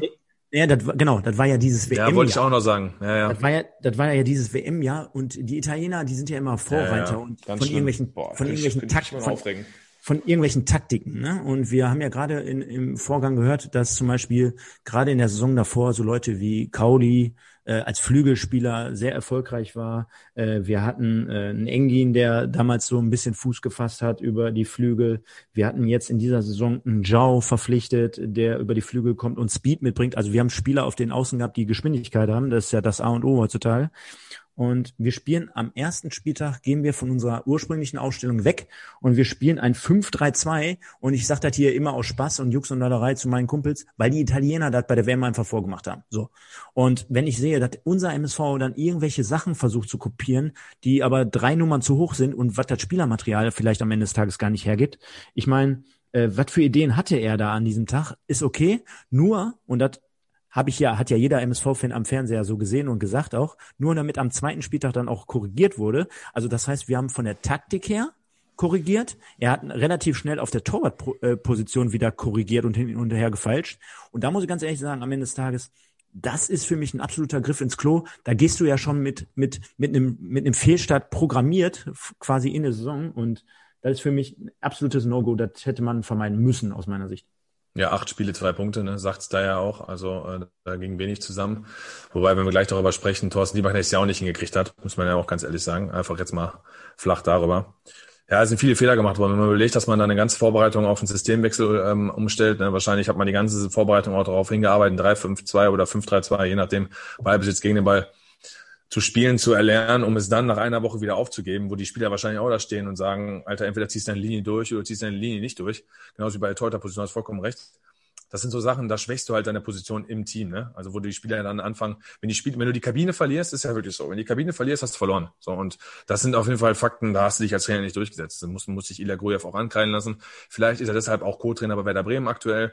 Ähm, vielleicht liegt ihm das dann auch mehr. Vielleicht hat er selber für sich erkannt. So und ähm, ist er dann auch okay, weil es ist jetzt endlich jetzt nicht Ilya Grujew schuld alleine, dass wir abgestiegen sind, denn acht Spiele von 34, ähm, klar und wie du gerade angesprochen hast, sind ja eine Vorbereitung auf die Saison Stichwort Neuzugänge, auch große, große Fehler gemacht worden. Ich finde, ich finde, wenn, bevor wir jetzt vielleicht auf ein brisantes Thema kommen, äh, was ja quasi auch ab der Winter, äh, Winterpause so ein bisschen äh, gang und gäbe gemacht oder rumgegangen ist. Ja, ich weiß, äh, sind auch viele, viele Spekulationen dabei. Aber die Parallele ziehe ich jetzt zum Beispiel äh, zu, zu Moritz Stoppelkamp nochmal aufs Sportliche bezogen. Ich wollte äh, eigentlich nochmal zum Anfang der Saison auch mal was sagen, aber es ist gut. Nein, äh, darfst du gleich, darfst du gleich. Aber ich, ich ziehe jetzt einfach mal die Parallele. Stoppelkamp in der Saison 2017, 2018 absolut äh, in guter Form, in guter Verfassung, hat unglaublich tolle Spiele da gemacht. Da hast du gedacht, boah, das ist ein absoluter Mehrgewinn. Ich weiß noch, auch in dieser Saison damals, also in seinem zweiten Jahr bei uns, mehr oder weniger abgetaucht, auch nicht mehr zu sehen. Gab da wahrscheinlich auch das ein oder andere interne Problem, was man ja so mitbekommen hat. Äh, ich vergleiche das auch in der aktuellen Saison immer ganz gerne jetzt mit, die, mit dieser Situation. Ähm, äh, in der ersten Drittligasaison überrannt, zusammen im Mittelfeld mit anderen Leuten und jetzt in der zweiten, klar aufgrund von Virus und Erkrankungen, ziehe ich trotzdem immer gerne Parallele, äh, absolut nur noch Schatten seiner, seiner selbst manchmal. Und äh, ja, das sollte sich dann auch in dieser Saison bewahrheiten, dass er dann quasi mehr oder weniger auch kein Fixpunkt mehr war. Ne? Hatte, stand auch nicht mehr so hoch bei Lieberknecht im, im, im, im Kurs, ne, wenn man mal ehrlich ist. Michael. Okay, ja, ich wollte, ich wollte noch zum, zum Kader, so grundsätzlich zum Verlauf der Saison, so mal den, den Haken zwischen äh, Saison und Kader schlagen. Für mich äh, ganz klar äh, Grund für den Abstieg ganz hinten und ganz vorne. Torwartposition und Mittelsturm. Auf jeden Fall. Ähm, denn wenn man sich mal anschaut, ähm, ihr habt die, über die Taktik gesprochen, äh, kann man mit Sicherheit drüber sprechen, ob die taktische Formation oder beziehungsweise das ständige Wechseln in der Taktik, dann kam Lieberknecht äh, und hat dann am Anfang, glaube ich, in Köln mit Raute sogar gespielt. Ähm, ja. Äh, aber in, im zentralen Mittelfeld wenn wir uns jetzt noch mal ganz kurz, ich weiß, gehört sich nicht, weil wir zeitlos sind, aber wenn wir uns noch mal ganz ganz kurz in die in die Saison äh, 2021 versetzen und uns äh, das letzte Spiel, was wir gesehen haben, auf der 6 angucken, auf der Doppel 6 und wir hatten hier in der Saison 18 19 hatten wir auf der 6 beziehungsweise zentral im Mittelfeld hatten wir Fröde und Schnellhardt. So und ich habe ganz ganz oft Leute neben mir auf der Tribüne gehabt, die gesagt haben, der Fröde kann ja nix. Der Fröde kann ja gar nichts nimm den Fröde raus. Und jedes Spiel, in dem Fröde nicht da war, war die Stabilität weg. Ja, so, deswegen Fröde, ich gerade, ich habe Fröde gerne gesehen. Fröde war unser Martinez. Ja, und wir, wir, wir brauchten halt äh, in dieser Saison eben so einen Spieler. Der fällt nicht positiv auf. Der fällt ja. eben negativ auf, weil er eben im Passspiel nicht so sicher war. So, genau. aber in der Defensive ein unglaublich starker Sechser und schnell hat ein ballsicherer Achter. So, was willst du mehr? Ja, das ist eine geile Kombination grundsätzlich äh, und, und für mich vollkommen in Ordnung. Und dann geht's eben in die Spitze und in der Spitze war nix, gar nix. Und äh, wenn man sich, wenn man sich das mal anguckt, äh, Giao mit mit, weiß nicht, 20 Spielen, äh, Kauli Sosa, okay, der war äh, rechtes Mittelfeld, ne, war war nicht. Er hat in der Raute hat er dann später auf der 10 gespielt, ne, bei dem 4-4-2, weil er dann gemacht hat. Genau. Zu guter, zu guter Paso ist hier zum Beispiel auch in der Winterpause gegangen. Ne? Der, der ist dann auch ausgehauen. Ich, ich hab, der ist in der Winterpause äh, abgehauen. Dem Alex, an dieser Stelle liebe Grüße, der Kollege Alex, mit dem ich den Wimpeltausch zusammen mache. Ähm, dem habe ich gesagt, äh, hier Neuzugang, hast du schon gelesen? Sagt er, ja, so guter Paso, ne? Viel Spaß mit dem, der kann nix. Wobei, wobei, da muss ich einmal kurz eingrätschen. Äh, so ein, zwei Sachen sehe ich dann doch ein bisschen differenziert als als ihr beide. Ähm, zum, oder ich weiß gar nicht, ob es differenziert ist, aber ähm, ich finde auch dort äh, wurden teilweise Spieler falsch eingesetzt. Ne? Klar, Kauli Sousa, der kann mal aus der Mitte kommen. Äh, für mich trotzdem eher jemand, der mit, auch, mit seiner Geschwindigkeit dann teilweise über außen kommen sollte, meiner Meinung nach zumindest. Ich, ich sehe auch, ähm, ich sehe auch ähm, einen Schnellhardt und das ist zum Beispiel für mich auch eine zentrale Position. Der hat für mich in Duisburg auch viel, viel zu oft, viel zu defensiv gespielt. Den hätte ich lieber auch gern mal ein bisschen weiter vorne gesehen. Äh, gleichzeitig wurde das Ganze auch mit Tashi nachher irgendwie so eine, so eine Posse, dass der auf einmal irgendwie äh, teilweise Achter gespielt hat, irgendwie teilweise irgendwie weiter hinten sich die Bälle geholt hat. Also wie die Spieler manchmal auf irgendwelchen, ob jetzt damals am ersten Spieltag, was wir ja gerade gesagt haben, mit dieser Fünferkette oder auch nachher unter Lieberknecht, was für Positionen die da teilweise be bekleidet hatten, das, das, das, das habe ich teilweise gar nicht verstanden. Ne? Ähm, und das ist so. Wir, ja, dann siehst du ja nicht anders als wir, sondern hm? Sondern dann siehst du es ja nicht anders als wir, weil über Sosa haben wir nicht gesprochen und wir haben ja gesagt, dass die Probleme vorne drin lagen. Und du gerade Tasti ansprichst, wo ich mich auch erinnern kann, dass er im zentralen Mittelfeld da rumturnt, spricht ja. ja auch für ihn, der nur ein, ein Saisontor gemacht hat. Also das war ja die, die Problematik, dass wir mit diesen vier Mittelstürmern da reingegangen sind. Wo ja, ja nee, wo, wo, nee, ne, ich wo, meine, ja, wo du, wo du, du musst ja überlegen, du hast Taschi und Ilochenko da, jetzt, jetzt mal, jetzt mal innenlebende Mannschaft. Du hast Taschi und Ilochenko da, äh, Aufstiegsstürmer dabei und haben äh, letztes Jahr in der zweiten Liga gut getroffen. Und dann setzte den Sokuta Paso und äh, vor allen Dingen Vogt vor der Nase, wo Vogt Spitzenverdiener wird. Ich meine, das spricht sich ja auch um. Da denkst du ja auch schon, ja, ist das jetzt nötig? So, und dann, und dann merkst du auch noch, dass ein Verhoek jetzt keine Tore schießt. Wenn er jetzt wenigstens Tore geschossen hätte, dann, dann, dann hätte es das schnell von selbst erledigt. Wenn dann aber dein, dein, dein Trumpf, auf den du setzt, dann auch noch so eine Katastrophe spielt und du dann natürlich aufgrund, weil du auf ihn setzt, keine Eingespieltheit hast, weil du dann wieder andere Sturmpartner zusammen und dann wissen wir selber, je weiter du nach oben kommst im Profibereich, desto mehr Egomanen sind das auch. Da können die mir auch erzählen, was sie wollen. Da denkt auch jeder nur an sich, wenn er dann, wann, wie kriege ich einen neuen Vertrag und wie auch nicht. So, und äh, dann war das vorprogrammiert. Deswegen bin ich bei Michael hinten und vorne und du hast recht, Spieler sind falsch eingesetzt worden. Warum? Ich mir ein, zwei Sachen aufgespart habe. Stefan weiß es, äh, Thorsten Lieberknecht hat übernommen. Wir haben 2-1 gewonnen in Köln und danach war Länderspielpause. Und wir mit GSV Mörs haben ein Testspiel gegen die MSV Duisburg 1 gespielt. Also sprich, ich habe gegen MSV gespielt. In der Woche danach. Und die haben 4-4-2 mit Raute gespielt. Gegen uns. Und auch speziell zu SEO. Ähm, ich weiß, ich kann jetzt viel erzählen, ich kann ja noch ein Video schicken. Äh, Michael, ich hätte nämlich fast ein Tor gemacht. Wir haben ähm, 3-0 Tags zurückgelegen und ohne Scheiß. Das hätte Was, auch in Duisburg? Ja, wir in der Straße. Best in der Straße haben wir gespielt. Ja, ich meine, da war ich sogar da. Ja. Gut, dann hast du es vielleicht auch sogar gesehen wenn ich erinnern kannst. Das hätte zur Halbzeit, äh, sorry, hätte auch 3-2 stehen können. War das also MS. Nee. Dann war das ein anderes Spiel. Top Wetter. Ähm, 3-2 Abendspiel, haben ganz hinten gespielt auf den, auf den letzten Rasenplatz. Das, nee, hätte auch zur Halbzeit, das, hätte, das hätte zur Halbzeit auch 3-2 stehen können. Weil mein Ding hält da war gut und bei uns äh, rennt nämlich André Hecker alleine aufs Tor, als er den Seo überlaufen hat, wo ich mir dachte, alter Seo, Junge. So, und äh, hinten raus haben wir dann, äh, wir haben 7-0 verloren, zweite Halbzeit, wir haben elfmal gewechselt, die haben elfmal gewechselt, dann ist das Ergebnis auch standesgemäß und wir waren uns in der Kabine alle einig, das habe ich Stefan auch schon erzählt, Verhook, der schlechteste Spieler auf dem Platz. Der konnte gar nichts. Ich weiß nicht, woran er beim MSV gelegen hat. Ob er vielleicht, er ist ja auch mehrfacher Familienvater, ne? Ob vielleicht wirklich, ey, ohne Scheiß, so, so, so, so simplere Dinge wie Schlaflosigkeit, Probleme zu Hause irgendwo dafür gesorgt haben. Ich weiß es nicht. Der war, es war eine Frechheit. Da ich nicht nach dem Spiel hingegangen bin und zu ihm gesagt habe, ganz ehrlich, verpiss dich, war alles. Das war nämlich schlimm. Und Schnellhardt. Was, also, welche Position hast du gespielt? Ich habe auf, auf sechs, äh, sechs gespielt. Und ähm, Schnellhardt lief einmal auf mich zu in einem Konter, wo wir einen Ballverlust hatten. Kennt ihr noch die Szenen im Messi gegen Boateng? ich bin nicht auf die Fresse gefallen, aber der war so schnell obwohl der ja eigentlich jetzt kein schneller Spieler ist, ne? Der hatte aber so eine enge Ballführung, der hatte quasi Kontakt zu Kontakt, tak, tak, tak, tak, tak, tak, tak, tak, tak, tak, tak. Und ich glotz nur auf seine Füße und ich denke, Alter, was macht der, was macht der mit mir? Und dann hat er mich auch äh, aussteigen lassen. Und da dachte ich auch, boah, du bist ein Brett, du bist ein guter Spieler. War ein Asi auf dem Platz, muss ich wirklich sagen. Auch in so einem Spiel finde ich aber auch gut, weil dann verstellt er sich nicht.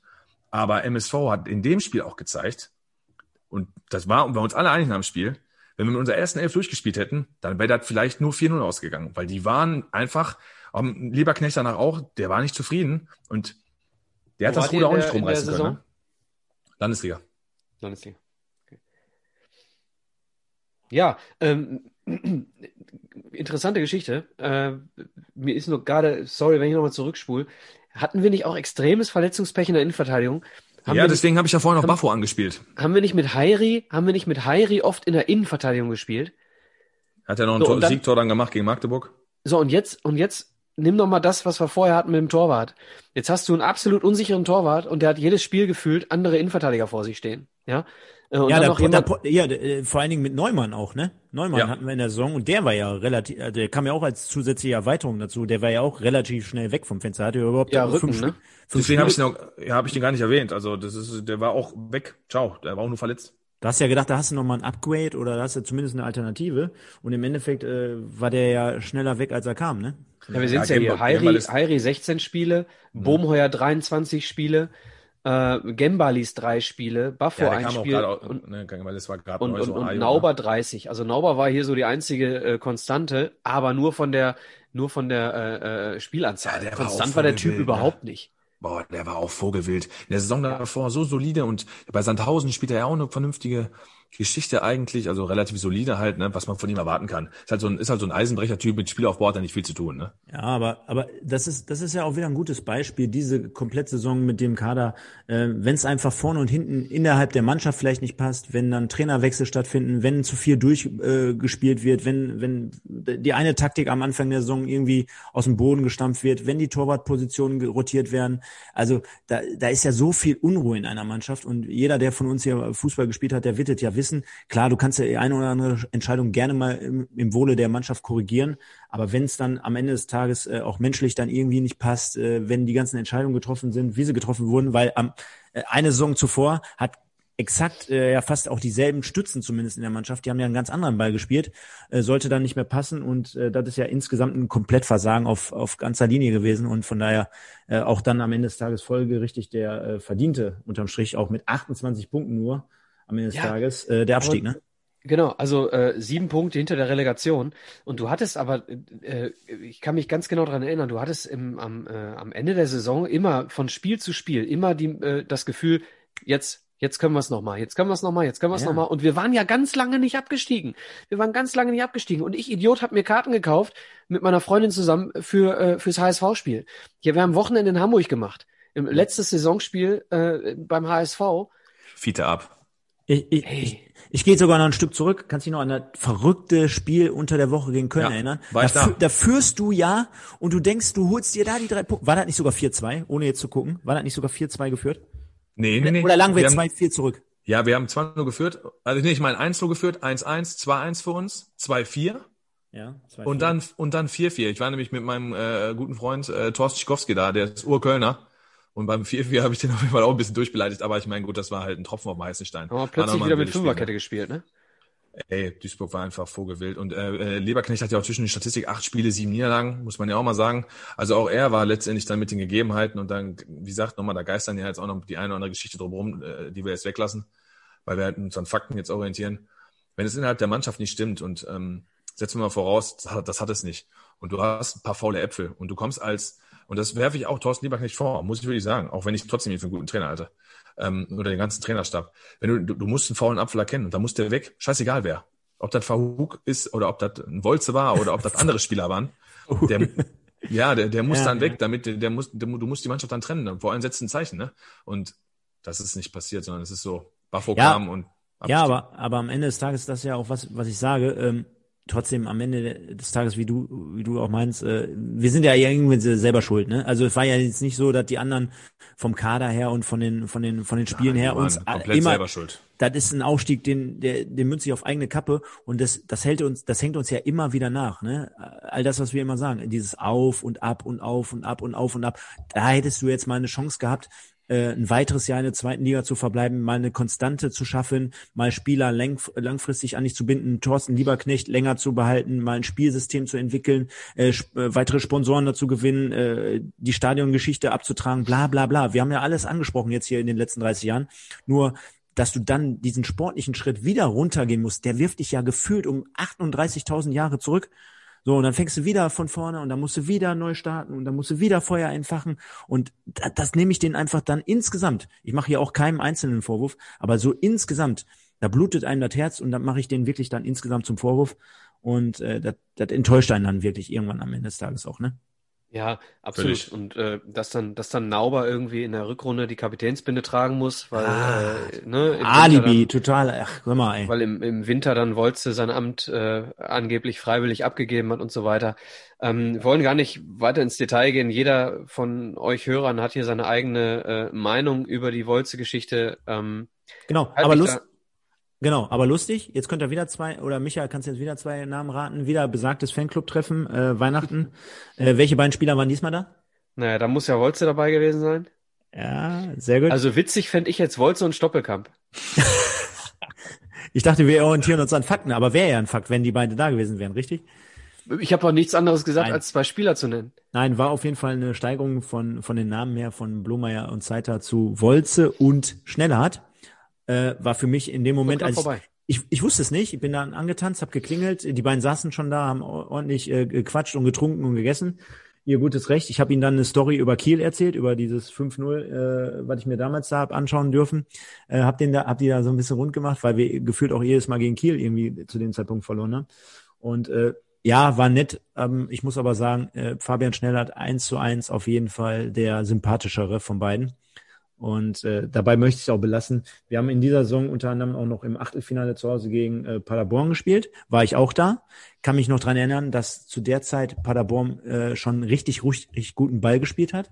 Also das ging auch voll und ganz in Ordnung, dieses Spiel. Wir hatten da echt eine coole Mannschaft schon beisammen. Äh, Baumgart damals schon Trainer und haben für einen guten Ball gespielt. Und äh, ja, ist noch das, um das Pokal-Ding mal rund zu machen. Ja, schön. Wie gesagt, also dieser Ausflug nach Hamburg, äh, wir haben schon häufiger in den letzten 30 Jahren über Hamburg gesprochen. Äh, ein Trip nach Hamburg ist immer geil, ne? Und wir reden hier, wir reden hier vom 19. Mai. So, da hast du auch noch schönes Wetterchen mit dabei, ne? Nimmst dir ein Hotel, schön, wunderbar. Dann äh, läufst du zum Stadion äh, oder beziehungsweise bei Hamburg eher nicht, das ist ein bisschen zu weit. Bist du an der Jet, Jet-Tankstelle vorbeigekommen? die ist aber St. Pauli. Das, Ach ja. das, das war nicht, nicht, nicht HSV, Stefan, HSV. Ja, aber, aber du willst mir doch nicht erzählen, wenn du ein schönes Wochenende in Hamburg warst, dass du nicht auch bei der Jet-Tankstelle vorbeigekommen bist. Ich habe mir ein richtig schönes romantisches Wochenende mit meiner Freundin gemacht Der Herbertstraße. Auf der Da Herbertstraße. dürfen keine Frauen drauf. Hallo. Nee, ich habe die da kennengelernt. Nein. nein, nein. Also Spaß beiseite. Äh, wir waren in Hamburg und äh, sie ist Dortmund-Fan, also auch eine Fußballfachfrau, muss man ehrlich sagen. Ähm, und äh, die Hörer, die äh, sich jetzt fragen, warum redet er von ihr? Naja, ihr hört sie jede Folge momentan. Sie sagt uns immer unsere, unseren äh, ersten, zweiten, dritten Teil an. Ähm, ja, wir waren in Hamburg und äh, es war einfach geil, ja. Und wir, wir haben uns dann vor dem Stadion noch die äh, die äh, Supporter-Schals geholt, äh, diese absolut, äh, ich weiß nicht, was drauf stand hier, Liebe kennt keine Liga oder sowas. Ich, Stefan ist gerade aus dem Bild verschwunden, wahrscheinlich holt er gerade einen Schal. Ähm, und es war eine geile Stimmung im Volksparkstadion. Äh, war wirklich äh, geil. Also muss man muss man sagen, Stimmung unter MSV-Fans gut, weil wir wussten, dass wir weg sind. Äh, die Akzeptanz war schon da. Vielleicht so ein kleines bisschen zu vergleichen äh, dem DFB-Pokalfinale 2011, wo wir dann auch äh, relativ schnell akzeptieren mussten, dass wir eben hier nicht mehr gewinnen, haben wir hier beim Auswärtsspiel beim HSV äh, von Anfang an gewusst, dass wir abgestiegen sind und dementsprechend äh, blieb uns nichts anderes übrig, als äh, eben diese Fahnen hochzuhalten, äh, Liebe kennt keine Liga und so weiter. Egal welche Liga, ähm, wir sind der MSV und äh, das war schon ganz geil.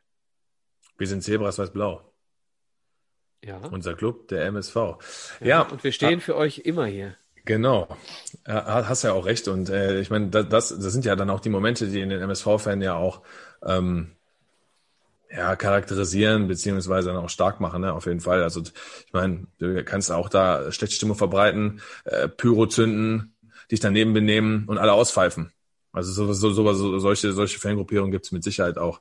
Also von daher haben wir da, können wir da eigentlich, eigentlich auch glücklich schätzen. Ähm, ich hätte nur, ich würde mich halt nur freuen, wenn wir mehr davon hätten und im, im Stadion natürlich Das mehr davon. das. Das ist Ne? das. Wir haben, wir haben äh, Der Kern ist super, aber Genau, der Kern ist super, aber klein. auf jeden Fall. So, und äh, wir haben, wir haben immer, egal in welcher Liga wir spielen, wir, wir sind immer irgendwo bei 13.000, ja. Äh, das heißt, unser, unser Schnitt ist eigentlich immer der gleiche. Äh, wir sind äh, hier beim letzten Heimspiel gegen, gegen Heidenheim abgestiegen mit 14.000 Zuschauern. Und ja, und dann in Hamburg nochmal vor 51.000 äh, war tatsächlich, ja, schon ganz geil. Interessanter wäre es gewesen, wenn es dann noch darum gegangen wäre, dass der MSV die Klasse halten kann und den HSV in die Mhm. zweite Liga schießt. Also äh, den MSV, äh, den HSV, äh, dem HSV den. Aufstieg äh, ver, ver, versaut. Am Ende war es so, äh, dass Union Berlin in die Relegation gegangen ist und der HSV nur Vierter geworden ist, aber der HSV hatte das eben vorher verkackt. Ne? Ja, wir hatten, wir hatten halt beide verkackt, ne? MSV verkackt, HSV verkackt. So. Genau, der HSV, ich weiß gar nicht, ob Berlin äh, und Paderborn am letzten Spieltag gewonnen haben. Das könnte einer von euch nochmal rausfinden, weil vielleicht konnten sie ja sogar noch. Nein, nein, die konnten nicht. Weiß ich noch. Die konnten. Das heißt, Paderborn und Berlin haben beide verloren am letzten Spieltag? Ich meine schon, ja. Paderborn hat sich ja richtig reingelümmelt in die Bundesliga. Da bin ich felsenfest von überzeugt, dass Paderborn am letzten Spieltag 100% verloren hat. Die haben sich Okay. richtig reingelümmelt. Die, die hatten doch am Ende hatten die Angst vor ihrer eigenen Courage. Die waren die ganze Zeit Understatement, ja, ja, wäre cool, wenn, wäre cool, wenn. Und als die oben standen unter Baumgart, haben die so viel Schiss in der Buchse gekriegt. Die letzten Spieltage lief nichts mehr. Ich weiß, der Stefan guckt gerade. Aber Paderborn hat auf jeden Fall verloren im letzten Spiel. Das weiß ich hundertprozentig. Gut, dann muss Union Berlin ja noch höher verloren haben, denn Paderborn ist erst am letzten Spieltag Zweiter geworden und an Berlin vorbeigezogen. Vielleicht haben sie auch unentschieden gespielt und den Spieltag davor verloren. Vielleicht muss ich jetzt ein bisschen zurückrudern. Auf jeden Fall haben sie, die letzten Spieltage waren nicht so gut von denen. Also auf jeden Fall hatte der HSV keine Chance mehr, weil sie auch ein schlechtes Torverhältnis hatten. Ne?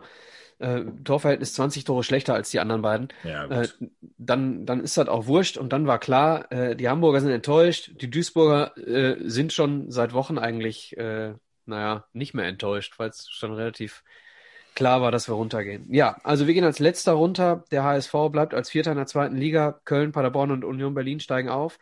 Mit uns steigen ab Ingolstadt und Magdeburg.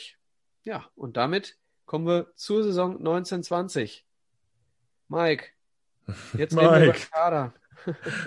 Mike. Und wenn ich mir, ganz ehrlich, sorry, ich habe jetzt das Wort an dich abgegeben, aber in dem schlimm. Moment bin ich hier umge habe ich hier umgeblättert auf die ähm, Spieltagsentwicklung. Ich möchte euch bitten, euch das mal anzuschauen, mal eben. Die Spieltagsentwicklung Saison 1920. Ähm, ach, boah, ist das traurig. Was willst du mir denn sagen, was wir nicht wissen? Dass wir eine riesige Hinrunde gespielt haben und eine beschissene Rückrunde, oder was willst du mir jetzt sagen? Schaut mal, schaut mal alle auf den Zettel. Ja, alles gut. Ich, ich will dir einfach nur zeigen, wie deprimierend das ist. Das sieht man gerade nicht, weil ich euch zeige. Nee. ähm, wie deprimierend das ist, wenn du diese äh, elends vielen Spieltage, 20 glaube ich am Stück, auf Platz 1 siehst. Aber egal, lass uns in den Kader gehen.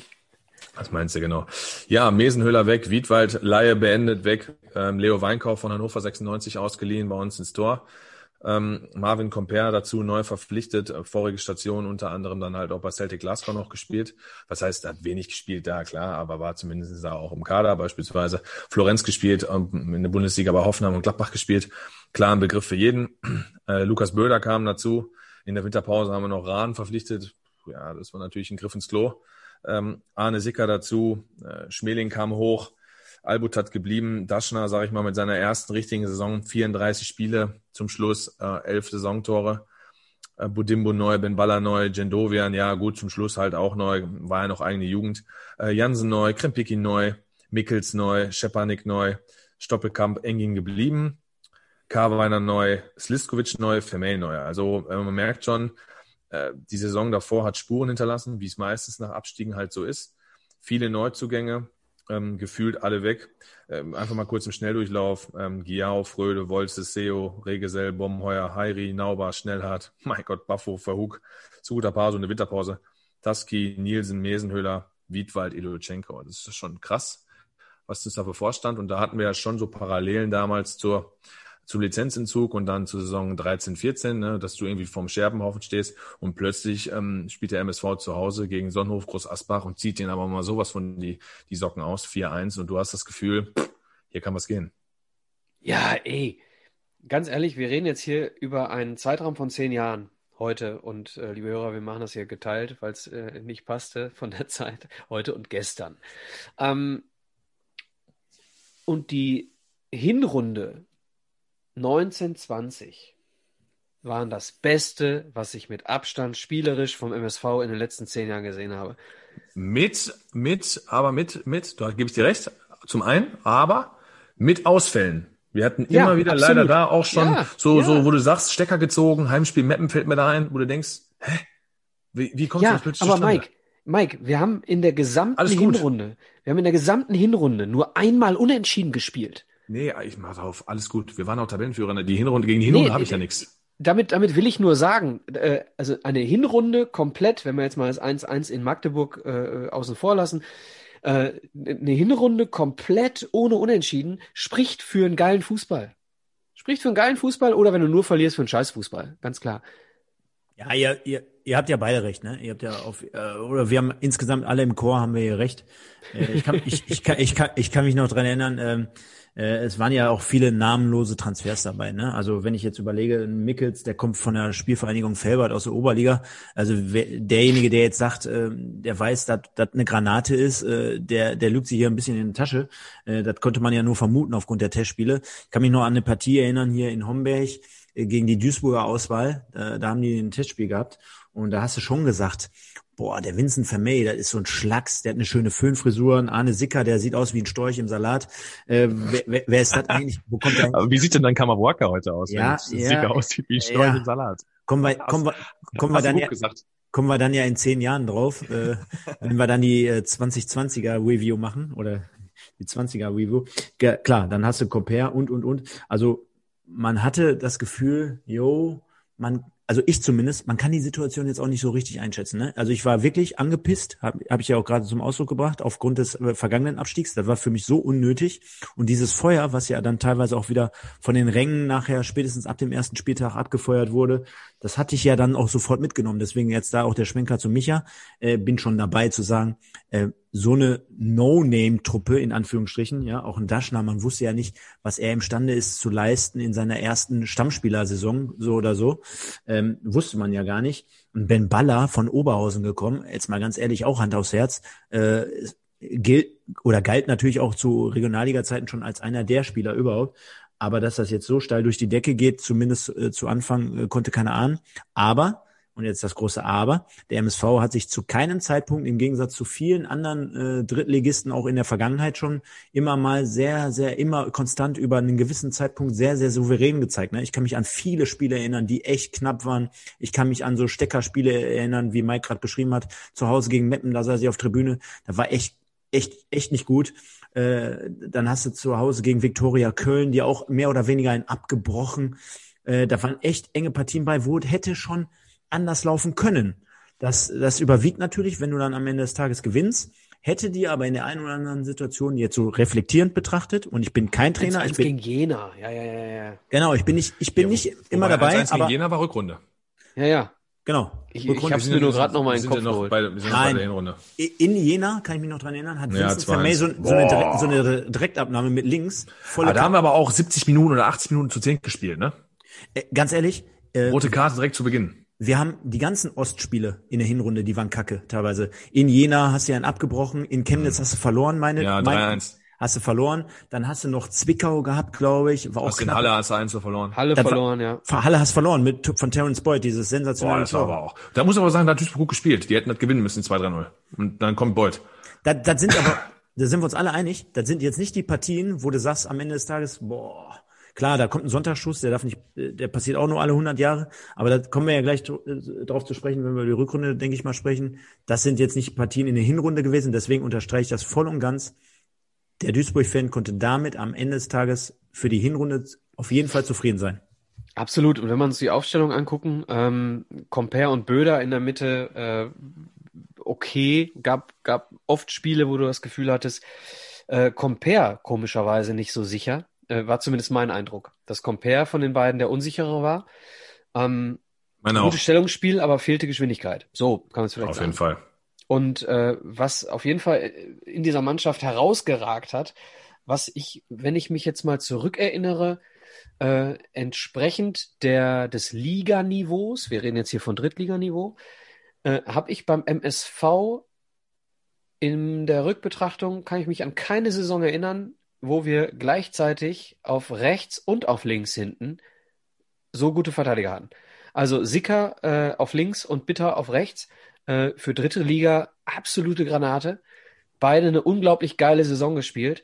Und dann spielst du, ich bin grundsätzlich kein Fan von Albutat, muss ich, äh, war ich nie. Also äh, ich weiß nicht, ob ich da jetzt dem einen oder anderen Fan irgendwie äh, wehtu mit. Äh, für mich Albutat äh, immer irgendwo ein bisschen phlegmatisch. So äh, in, äh, mit Ball.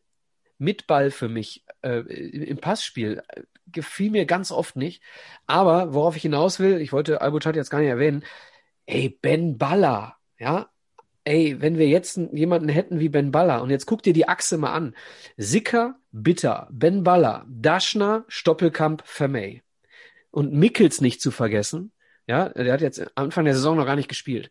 Äh, du hast auf allen Positionen, ich habe euch irgendwann mal in unserer WhatsApp-Gruppe äh, eine Würfel äh, 5 geschickt. Ne? Äh, defensiv hinten rechts, links, äh, zentral defensiv und offensiv vorne äh, rechts und rechts und links. Die Würfel 5 da ist ja nicht viel von übrig geblieben. Ne? Aber diese, diese, diese Aufstellung, ja geil. Und dass so eine Mannschaft dann auch mal, auch mal richtig schlechte Tage hat, ja, geschenkt. Ja, ich rede jetzt immer noch von der Zeit vor Corona. Ne? Also Hinrunde vor Corona, äh, geschenkt, dass da auch mal schlechte Tage bei rumspringen. Ist doch ganz du brauchst, normal. Du brauchst ja auch das Spielglück. Wenn du am Ende aufsteigst, dann gibt's natürlich die Mannschaften, die auch aufsteigen, die sagen, Ja, pass auf, die sind, pass auf, nein, pass auf, die, sind, die haben Start-Zielsieg gehabt, aber du brauchst ja auch mal das Spielglück, was Stefan gerade meinte, wie Viktoria Köln zum Beispiel, wo du durch den Schepanik-Freistoß gewinnst, wo du durch die Hände rutscht, dem Torwart, ne? Klarer Torwartfehler. Das Spielglück brauchst du ja am Ende. Und alle, die aufsteigen, frag mal Arminia Bielefeld letzte Saison, wie die von der zweiten in die ersten Liga aufgestiegen sind. Also da war Spielglück, äh, ich sag mal, da war, das will ich den Armin nichts.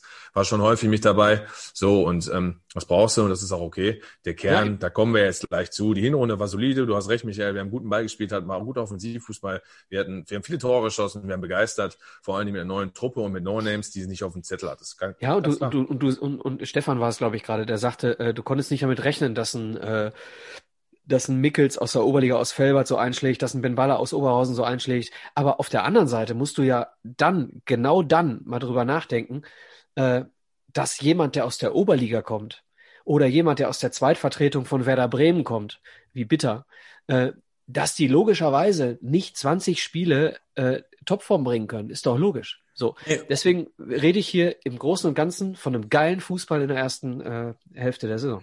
Ich, ich finde zum Beispiel, dass auch ähm, wirklich, also die so im Nach, Nachhinein betrachtet, äh, haben die äh, ganzen Transfers ja auch teilweise zu dem äh, Tag äh, Sinn gemacht, denn man, man, man achtete ja schon darauf, so Leute aus der Region, gut, gut ausgebildet, ne? Also ein Bitter kommt ja auch ursprünglich von, von Gelsenkirchen, Und Mickels Station vorher darf man auch nicht vergessen, ne? Mönchengladbach, genau, Mickels, äh, Böder, Der ist, ja, der ist ja mehr oder weniger rausgeschmissen worden, weil er so ein äh, Ruhestifter war. Ne? Da war ja nicht der typische Oberligaspieler. Böder, Böder, Leverkusen, Krempiki, äh, früher Schalke und äh, Uerdingen auch äh, Profistation zumindest, äh, beispielsweise auch Krempiki. Ähm, wenn ich mir den angucke, damals zum Start der der Saison, ey, der hat auf dem, Top. der hat, so, der hat auf dem Halbflügel, so sage ich jetzt mal gespielt, den hatte ich noch irgendwie quirlig, dribbelstark, auch lauffreudig, technisch in Erinnerung. Wenn ich mir Der den ist nach dem Fußbruch nicht mehr fit geworden, ne? wenn ich mir den heutzutage angucke, der, der kommt wie, wie so ein Boxer mit 50 Kilo zu viel, irgendwie so lethargisch, irgendwie In der zwölften Runde. in der zwölften Runde. Ich weiß gar nicht, was der macht. Da könnte Ich kann, jetzt, ich kann dir nicht sagen, was für eine Position der bei uns spielen soll. Das nee, ist da, nichts. da, da könnte jetzt Adrian kommen und den umpusten. Also wenn Rocky da, also, also Rocky hätte ein ganz großes Problem an dieser Stelle. Und ähm, ich, ich, ich, ich versetze mich jetzt auch mal in die Situation von Moritz Stoppelkamp rein. Ne? Also du bist da der, der, der Captain, du bist da die größte Nummer in dieser Mannschaft und dann kommen jetzt irgendwelche Leute um dich herum. Den Daschner kennst du natürlich noch, aber das ist ein 20, 21-jähriger Bubi und äh, du spielst da mit mehr oder weniger No-Names und äh, legst dann am Anfang so einen Affenzahn hin. Ich kann mich noch an das Spiel erinnern zu, äh, in Braunschweig, wo wir ja Ja, sensation sensationell gewonnen haben. An dem Tag, muss ich dazu sagen, Ich glaube 3-0, ne? Genau. War ich für, äh, für, für Soccerwatch im Einsatz und war in Duisburg in unserer Arena zu Hause Rot-Weiß Essen in Homberg. Hat heute Homberg das Heimspiel gehabt zu Hause gegen Rot-Weiß Essen in unserer Arena.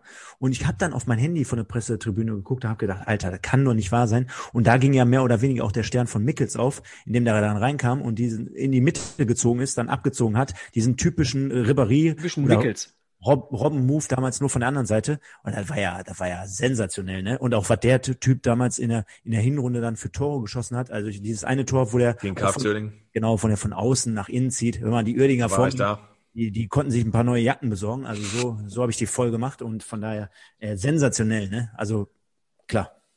Ich werf mal ein Datum im Raum. 25.11.2020. Mein letzter Stadionbesuch. 20? 2000 19 2019. Entschuldigung, habt ihr recht. Haha. Nochmal bitte? 25.11. 25.11.2019 war mein letzter Stadionbesuch. gegen Wann war, wann war eurer? Gegen Viktoria Köln. da war ich auch da. Da war ich auch da. Jetzt muss ich mal gucken. Da war ich auf definitiv auch da und habe mich, äh, genau.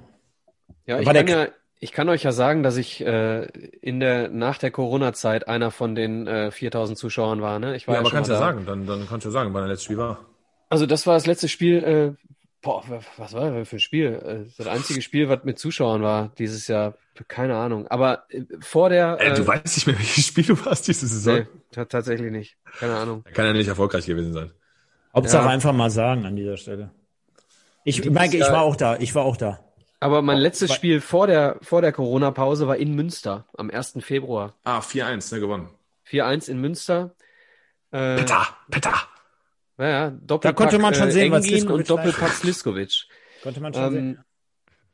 Ähm, haben wir danach noch sind wir durch Münster äh, getingelt. Da haben wir noch Stress gekriegt auf der Tribüne, denn wir waren im Münsterblock und haben äh, die ganze Zeit Stimmung für den MSV gemacht.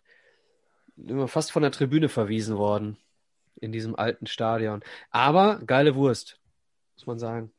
Du hast auch, Stefan, äh, Viktoria Köln, letztes Spiel oder was? Ja, ich, nee, ich guck gerade, ob es mein letztes Spiel war. Ich mache hier gerade den Spielplan auf. Ich war auf jeden Fall gegen Viktoria Köln da. Ich habe noch diesen, ähm, war der, heißt, ist das der Haus, Holzweiler oder wie der heißt? Dieser Oh, der kleine, Super, ja, der, der kleine spielt. 1,30 Meter, Ah. dreißig, der die, genau wie auch gegen Meppen, dieser äh, Kleinsorge, ne? Die, die kleinen Flinken immer, ne? Die, der, Ja. die hat der MSV nicht im Griff gekriegt. Nee. Und die haben uns echt einen Knoten in den Beine. Genau wie der Brecher dann nachher bei Viktoria Köln, der, der dunkelhäutigere, äh, 2,80 Meter Mann, der da eingewechselt wurde. Der hat ja Oberschenkel wie, wie wir einen Körper haben, quasi. Äh, das war auf jeden Fall eins der prägnanten Spiele. Da auch so ganz einfach so durchgemogelt durch die Partie. War mir am Ende des Tages natürlich egal. Und ich gucke gerade, was war denn so das letzte Spiel, Mike? Wir haben, äh, nee, zu Hause gegen Magdeburg. 6.3.2020. Das letzte Spiel mit Zuschauern in der MSV Arena und da war ich 1-0 auch. gewonnen, ja. Da war ich da. und dann hat er und, und dann unter anderem auch ein Fakt. Wir kommen aus Corona raus. Wir können ja jetzt, glaube ich, langsam mal in diese Richtung steuern. Ähm, Engin schön rot gekriegt, ne, war lange verle hatte auch Verletzungsprobleme in der Saison 2019, 2020, hat ja auch nur 23 Spiele von 38 gemacht. So und ähm, kommt dann wieder, äh, gerade angesprochen, Doppelpack gegen gegen Münster und dann wenig später gegen Magdeburg den Siegtreffer erzielt, wo wir eine Durchstrecke hatten. Wir hatten ja in, der, in den fünf Spielen vor Corona haben wir ja auch nicht äh, gut ausgesehen, weil er hat ja in den fünf Spielen davor der einzige Sieg und ähm, macht das Tor und rote Karte, ne? Wobei, wobei ein, ein, einen habe ich noch, wenn wir jetzt gerade schon da sind. Ich gehe noch mal zwei Spieltage vorher zurück. Ich weiß noch Karneval Samstag. Da bin ich mit meinem Ursel zum ersten Mal beim, beim Karneval und da spielen wir gegen Waldhof Mannheim. Und das war für mich schon so eine prägende Partie. Da führst du 2-0 und dann denke ich mir, boah, das Ding musst du gewinnen, das Ding wird laufen, das ist schon. Dann kriegen die ja 2-1 in der, äh, von Mannheim und dann sagt mein Kumpel schon so beim 2-1, die verlieren das noch. Da habe ich gesagt, hast du sie noch alle? Brennst du? Wir ziehen das jetzt hier durch. Und dann verlieren wir am Ende des Tages 3-2 gegen Meppen. Das ist natürlich dann auch so für die, Mannheim. für die, äh, gegen, gegen Meppen, sage ich schon. Ich weiß, Mappen, Mappen ist Indie, also du kannst da nichts für, aber man hat. Meppen, Meppen war dann danach das Spiel, da haben wir nämlich dann auch noch Du eins zu kannst den verloren. Stefan aus Meppen holen, aber nie Meppen aus dem Stefan. ja, Nein. Übrigens, ich hab's, ich hab's gefunden. Ähm, es war der 26. September 2020, Heimspiel gegen den FSV Zwickau, zweiter Spieltag.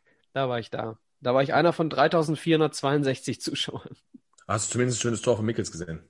Ja, aber äh, ich habe ein auch, grausames Spiel. ich habe auch ein grausames Spiel gesehen und ich habe auch gesehen, dass äh, ohne die Kurve ein Stadionbesuch keinen Spaß macht.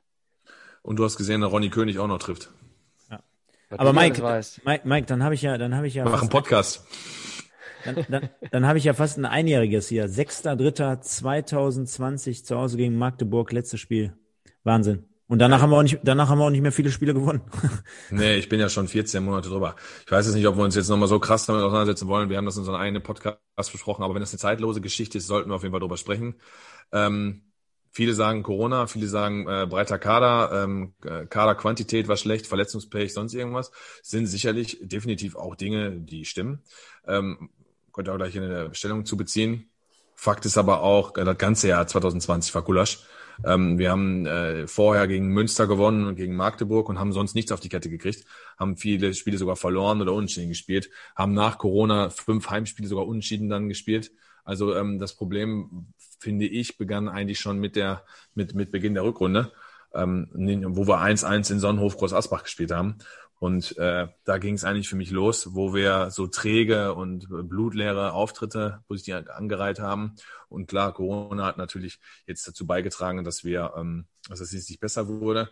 Der MSV hat sich während der Zeit meiner Meinung nach als Fan betrachtet viel damit beschäftigt. Hoffentlich wird die Saison abgebrochen. War ja auch eine Mannschaft, die dafür gestimmt hat, Saison abzubrechen. Logisch, die Mannschaft auf den Aufstiegsplätzen wollten, dass abgebrochen wird.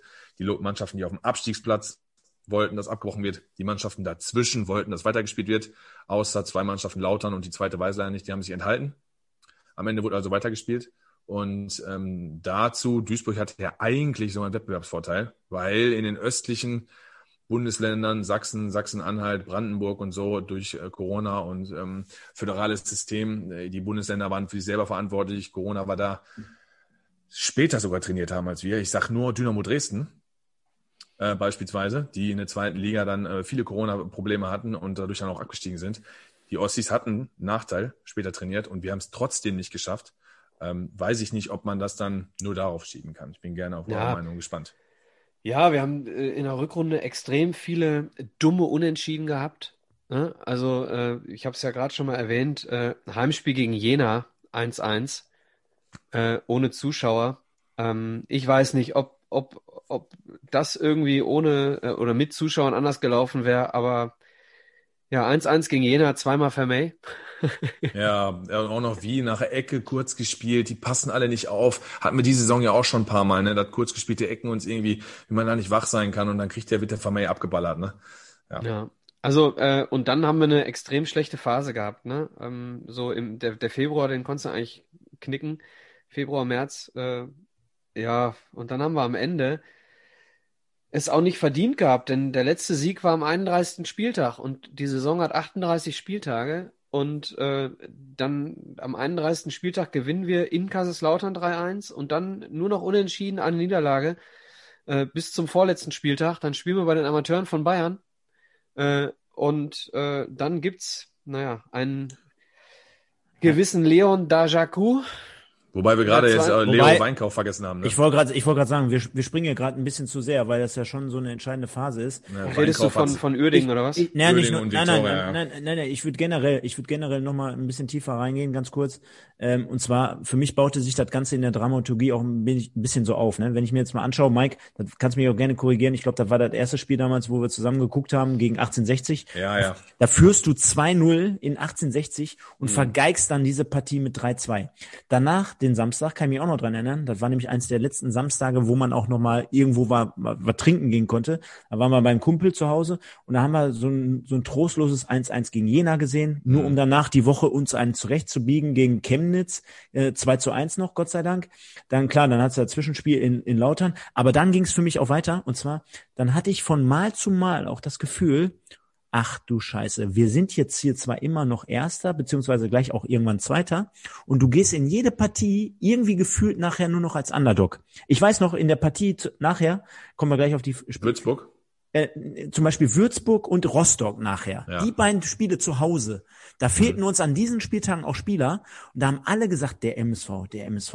Und was soll ich sagen? Da haben wir beide Spiele noch zu, äh, noch irgendwie uns eins mhm. unentschieden gespielt. Da hätte ich noch unterschreiben können. Aber das war vor dem Spiel eigentlich schon eine sicher geglaubte Niederlage. Auch gegen, gegen Rostock. Nach drei Minuten, da unterläuft der Rahn beispielsweise noch so ein Ball. Da läuft der Rostocker schon allein aufs Tor zu und hätte eigentlich ja. ein Tor machen müssen, müssen. So, also das heißt auch so objektiv gesehen, du gehst gegen solche Mannschaften, obwohl du zum damaligen Zeitpunkt gegen Würzburg noch Tabellenerster bist, gehst du als Underdog. Total pervers eigentlich, ne? Und wenn du dann noch kombinierst diese Geschichte mit so Spielen wie gegen Uerdingen in Düsseldorf und Viktoria Köln, wenn Leo Weinkauf, sorry, äh, aktuell natürlich super Rückhalt und dies und das und jenes, aber in der Partie gegen gegen ähm, gegen Uerdingen Nachdem auch, muss man auch zu Recht sagen, ich weiß nicht, ob ihr euch an das Spiel erinnern könnt, der MSV läuft in der ersten Halbzeit dreimal ja. alleine aufs Tor. Ist auch nicht so lange her. Daschner, Krempiki und ich glaube, Engin war da auch nicht unbeteiligt. Also die beiden, da hätte es 2-3-0 stehen müssen. Müssen. So, da würde ich gleich gerne einhaken, wenn du mit, äh, äh, mit dem Torwart fertig bist. Genau. Und dann äh, führt der MSV 1-0 und dann spielt der Leo Weinkauf durch den 16er. Also Mike, deine Analyse gleich, kannst ja noch einen draufpacken, aber das lernst du ja wirklich schon in der Bambini, dass dir der Trainer sagt, hör mal, quer durch den 16er, einmal vertikal rüber. Äh, ja, auf und dein, dann noch no Look, ne? No Look Leo, so haben wir ihn ja getauft und genannt.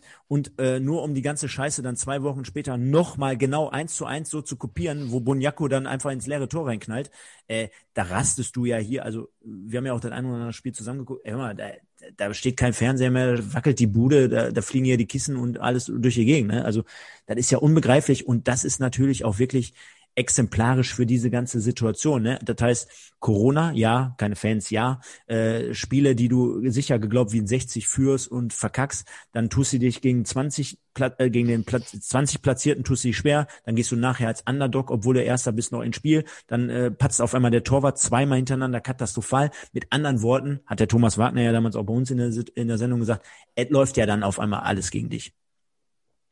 Ja, da, ja Michael, das genau. ist das, das ist das, wo ich unter, was ich unterschreibe. Es läuft einfach irgendwann alles gegen dich. Ich bin aber da anders als viele Fans überhaupt nicht eurer Meinung. Äh, wenn du sagst, wir laufen dreimal frei auf den Torwart zu gegen, gegen, gegen Uerdingen, ja, dann, dann macht halt der Stürmer das Ding nicht rein. So, wenn, wenn der Torwart aber, ja, und wir erinnern uns in dieser, in dieser Saison, äh, also äh, 1920 und auch in der Saison äh, 2021, an ziemlich viele, 2021 äh, nur noch ganz wenige, aber in der Saison 1920 an ziemlich viele Situationen, wo Leo Weinkauf das Spiel von, von hinten in, insofern aufbaut, als dass er zwei Stürmer ins Leere laufen lässt, indem er zwischen den Stürmern durch äh, den Innenverteidiger beziehungsweise den Sechser anspielt, um da direkt die erste Linie selber zu überspielen und die, den Spielaufbau des MSV äh, quasi ähm, gestaltet, ohne den Ball wegzuschlagen. So, da sind solche gefährlichen Bälle wie gegen Uerdingen zuhauf dabei gewesen. So, und äh, ich habe da auch äh, mit einem äh, aktuellen Duisburger Spieler mal drüber gesprochen. Ähm, wenn du, wenn du solche mutigen Sachen äh, machst, dann gehen solche Dinge bei 100 Pässen auch ein, zweimal schief. Deswegen bin ich der Meinung, dass man ihm den Fehler von Uerdingen nicht ankreiden kann. Solche Dinge passieren. Aber nee. den Fehler danach, den Fehler danach bin ich bei euch, denn das direkt nochmal zu wiederholen, da muss ich zumindest erstmal mir Sicherheit holen für ein paar Spiele. Aber äh, dass solche Fehler passieren in der in der äh, Art und Weise, wie der MSV damals gespielt hat, nämlich ich habe wie gesagt mit einem Spieler gesprochen, er sagte, es wurde immer hinten rausgespielt und äh, es wurde vom Trainer auch gesagt, spielt mutig. Äh, und äh, kombiniert euch hinten raus. Alles wunderbar. So hat unser Spiel, nämlich 1920, überhaupt so schön äh, funktionieren können. So, und dass dann so ein Ding gegen Uerdingen mal schief geht, das passte halt in unsere scheiß Zeit rein. Aber das hat Leo Weinkauf äh, wann haben wir gegen Öling gespielt? Am 33. Spieltag. 32 Spieltage vorher ganz genauso gemacht. Da hat er halt einmal scheiße den Ball getroffen oder No-Look oder was auch immer nicht hingeguckt. Aber die Art und Weise, wie er hinten Fußball spielt, hat sich nie verändert. Und natürlich geht das irgendwann mal schief. Wenn du als Stürmer frei auf den Torwart zuläufst, dann machst du den, äh, wenn du den von zehnmal nicht achtmal machst, dann bist du als Stürmer, naja, hast halt nicht getroffen, aber, aber daran hängt's nicht, häng, hängt man es nicht auf. Hier haben viele Fans am Ende der Saison gesagt, Leo Weinkauf ist verantwortlich dafür, dass wir, dass wir diesen Aufstieg nicht geschafft haben. Bin ja, ich das absolut stimmt. nicht der Meinung. Nee, das, das, das, das, das, stimmt. Das, das stimmt Leo ja Weinkauf wieder. Hat, hat zwei Fehler in dieser Saison gemacht und äh, vorne haben wir X, nein, nein, das stimmt. Z Fehler gemacht. So, nein, nein. nur weil dieser Fehler so prominent ist, weil er nämlich als letzter Mann der Arsch ist, wenn er den Ball eben zum, zum Stürmer spielt, ist hier äh, Leo Weinkauf der Gelackmeierte. Dass wir aber viele Tore von den, äh, weiß nicht, wie viel es waren in der Saison, 50, keine Ahnung, dass wir viel, viele von diesen Toren, die wir geschossen haben, ohne Leo Weinkauf in der Einleitung des Spiels, des Spielzugs überhaupt nicht geschossen hätten, sieht natürlich keiner. Sieht natürlich keiner. So, ich, ich, ich, ich breche hier eine Lanze für Leo Weinkauf, denn sonst können wir auch äh, äh, Ratajczak Gedächtnisfußball spielen und Ball hinten raus pölen. Ja, bevor wir jetzt zu lang werden und eine Riesendiskussion machen, also klar, Stefan und ich sind auch dabei, wir haben das Podcast oft besprochen, können Sie hören, dass Leo Weinkauf nicht schuld ist, dass wir nicht aufgestiegen sind, sondern Leo Weinkauf ist mit diesen beiden Szenen ein Mosaiksteinchen in einem Riesenpuzzle, was dazu geführt hat, dass wir mehr nicht gepackt haben, weil, und da hast du ja... Ja, aber einer das, von das, elf, der einen ja, Fehler gemacht hat. Ja, ja, da kommen ja viele Nicht- Sachen. Nicht mehr als der Stürmer, der frei auf den Torwart zuläuft. Ja, aber das ist, das ist ein Unterschied. Das ist, pass auf, da, da, Dann gewinnst da du das dürfen Ding nicht, 2-1. wir Der vorne hat seinen Job auch nicht gemacht. Ja, richtig. Ja, das hat der Stefan ja übrigens gesagt. Stefan hat ja gesagt, wir müssen zur Halbzeit 2-0 führen. Hat er ja gesagt. Also wir haben, die, die Stürmer wurden ja dann, oder diejenigen, die die Torchancen vergeben haben, wurden ja dann Ja, aber der hinsichtlich Stefan, berechtigt Stefan, und das ist der kritisiert. Punkt. Stefan weiß heute nicht mehr, wer frei auf den Torwart zugelaufen ist. Aber Stefan weiß Hab ich heute, doch, dass ge hab ich doch Ja, gesagt. aber ist ja auch einfach, der Torwart, den kann man sich doch, ey, Michael, hab ich doch gesagt. Krempicki Michael, und Daschner. Krempicki. Ja, also Michael, der, der, du weißt, wer der Torwart war in der Situation, aber vielleicht nicht mehr weißt, wer die Torchance vergeben hat. Das liegen ja wohl sind schon zwei verschiedene Paar Schuhe. So, habe ich doch gesagt. Krempicki und Daschner. Ja, aber du warst ja trotzdem nicht ganz sicher beim dritten, aber ist ja nicht schlimm. Also, ne, ähm, dass du weißt, dass Weinkauf im Tor war, das ist ja wohl safe. Der hat nämlich 38 Spiele in der Saison gemacht. Also wer das jetzt nicht weiß, ist ja wohl, ist ja wohl sonnenklar. Und du kannst sagen, nicht hingehen, ein nein, du kannst nicht hingehen, du kannst nicht hingehen in einer verunsicherten Situation gerade und einen Stürmer ausfummeln.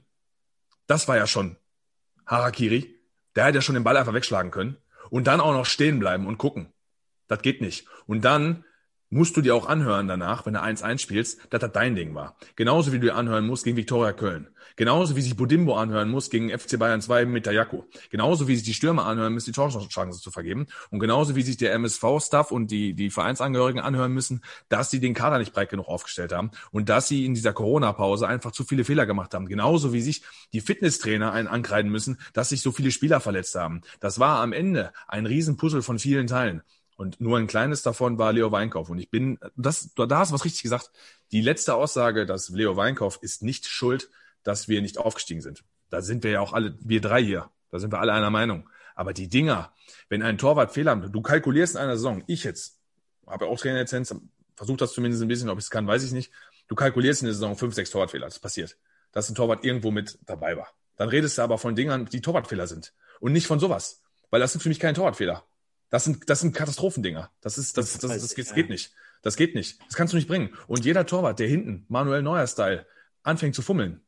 Und das klappt Muss er nicht. doch können. Der muss er Ja, können. und äh, pass auf, der, der, äh, Michael hat ja nicht unrecht. Das hat ja vorher auch oft geklappt. Aber ein Torwart, der ins Dribbling geht, das geht nicht. Ein Torwart, der von hinten sauber rausspielt, bin ich dabei. Der wird angespielt von einem Außenverteidiger und verlagert die Seite. Michael, bin ich dabei. Der wird angespielt vom Innenverteidiger, spielt einen Flugball auf den Sechser, bin ich dabei. Fliegt einen auf offensiv aus, bin ich dabei. Aber nicht in Dribbling gegen einen Stürmer. Geht nicht. Und dann hat er ja noch Glück.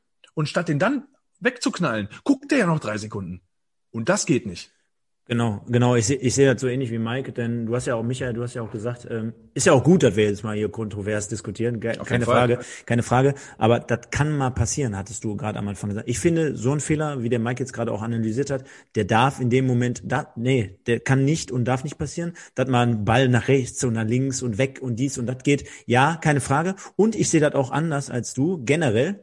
Ich finde zum Beispiel, Leo Weinkauf hat andere Stärken, als hinten herauszuspielen. Ich finde nicht, dass er super die Spieleröffnung hat. Guck dir aktuell die, auch, auch jetzt, wo er super hält, ich finde nicht, dass er hinten raus die geilen Bä- Bälle spielt. auch- Ne, Du klar, siehst auch In aktuell, der Saison, du siehst auch in der Saison 2021 immer mal wieder Momente, wo er zwischen den beiden Stürmern durchspielt und das Ding äh, auflöst, Ja. wo du denkst, hui, hui, hui. So, ja, keine Frage. Aber ich sehe auch jedes, jedes Spiel, auch äh, letzte Saison schon äh, 35 Bälle, die nicht ankommen und rechts und links und weggehen und hast du nicht gesehen. Ich finde, seine Stärken sieht man ja auch aktuell jetzt gerade. Äh, die, die hat er dann trotzdem irgendwie ein bisschen mehr auf der Linie. Die hat er dann irgendwie beim bei den Paraden an sich und nicht beim beim beim Torwartspiel so manuell neuer Style, so wie Mike gerade gesagt hat. Also sehe ich sehe ich das, den Punkt sehe ich anders. Ich finde jetzt nicht, dass der der mitspielende Torwart da ist so richtig geil. Viele Situationen auch gerade klar nach den Patzern immer unsicher. Ähm, auch das, was wir gerade gesagt haben, zwei Wochen später genau den exakten selber Fehler, denselben Fehler. Und Mike, du kannst dich auch dran erinnern, wir haben schon in Lautern und in 60 davor Ja, da haben, hat er nämlich auch zwei, zwei Pässe hinten rausgespielt, die nicht ankommen, die aber Genau. nicht bestraft wurden. Genau, Da haben wir die- uns auch schon angeguckt und gedacht, Ja. so grenzwertig.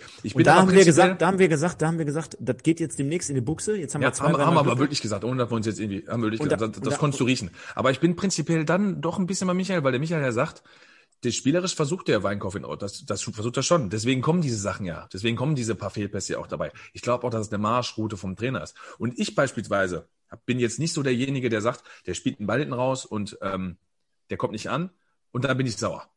Wo ich sauer bin, ist halt bei der Dribbling-Aktion und gegen Viktoria Köln halt zehn Meter rechts vom Tor zu stehen und dann nach links zu spielen.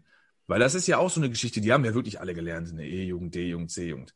Ja? Dass du nicht blind durch den 16er passt und die Mitte ist offen. Also das, das deswegen, das sind so für mich die Kritikpunkte. Ja, muss- Ansonsten muss immer reinziehen. versucht er schon von hinten rauszuspielen und da sehe ich schon so wie Michael, aber die Fehler sind einfach zu krass. Die waren einfach zu krass, das geht nicht. unterstützt ja die These, die du jetzt gerade gesagt hast. Also äh, ähm, Bunyaku, der musste ja nicht noch weiter zum Tor laufen, sondern Nein, der nein. konnte ja äh, äh, sofort abschließen, weil der Tor ja leer war. Der, war, der Tor war komplett leer. Und äh, da hast du gedacht, alter Schwede, äh, die Wochen zuvor nicht aus seinen Fehlern gelernt, die noch unbestraft blieben. Dann äh, gegen Oerding, okay, haben wir gelernt, darf es nicht machen. Micha sagt, kann mal passieren. Okay, kann man immer geteilter Meinung sein, aber nur um dann zwei Wochen später das Ding dann wieder so in den Sand zu setzen. Und äh, da, da war natürlich das Ding auch so für ihn mehr oder weniger fast begraben. Und äh, ja, sorry, aber total wegweisend, total wegweisende, äh, Also- entscheidende Situation, ne? Ich würde ganz gerne jetzt auch mal wieder einsteigen.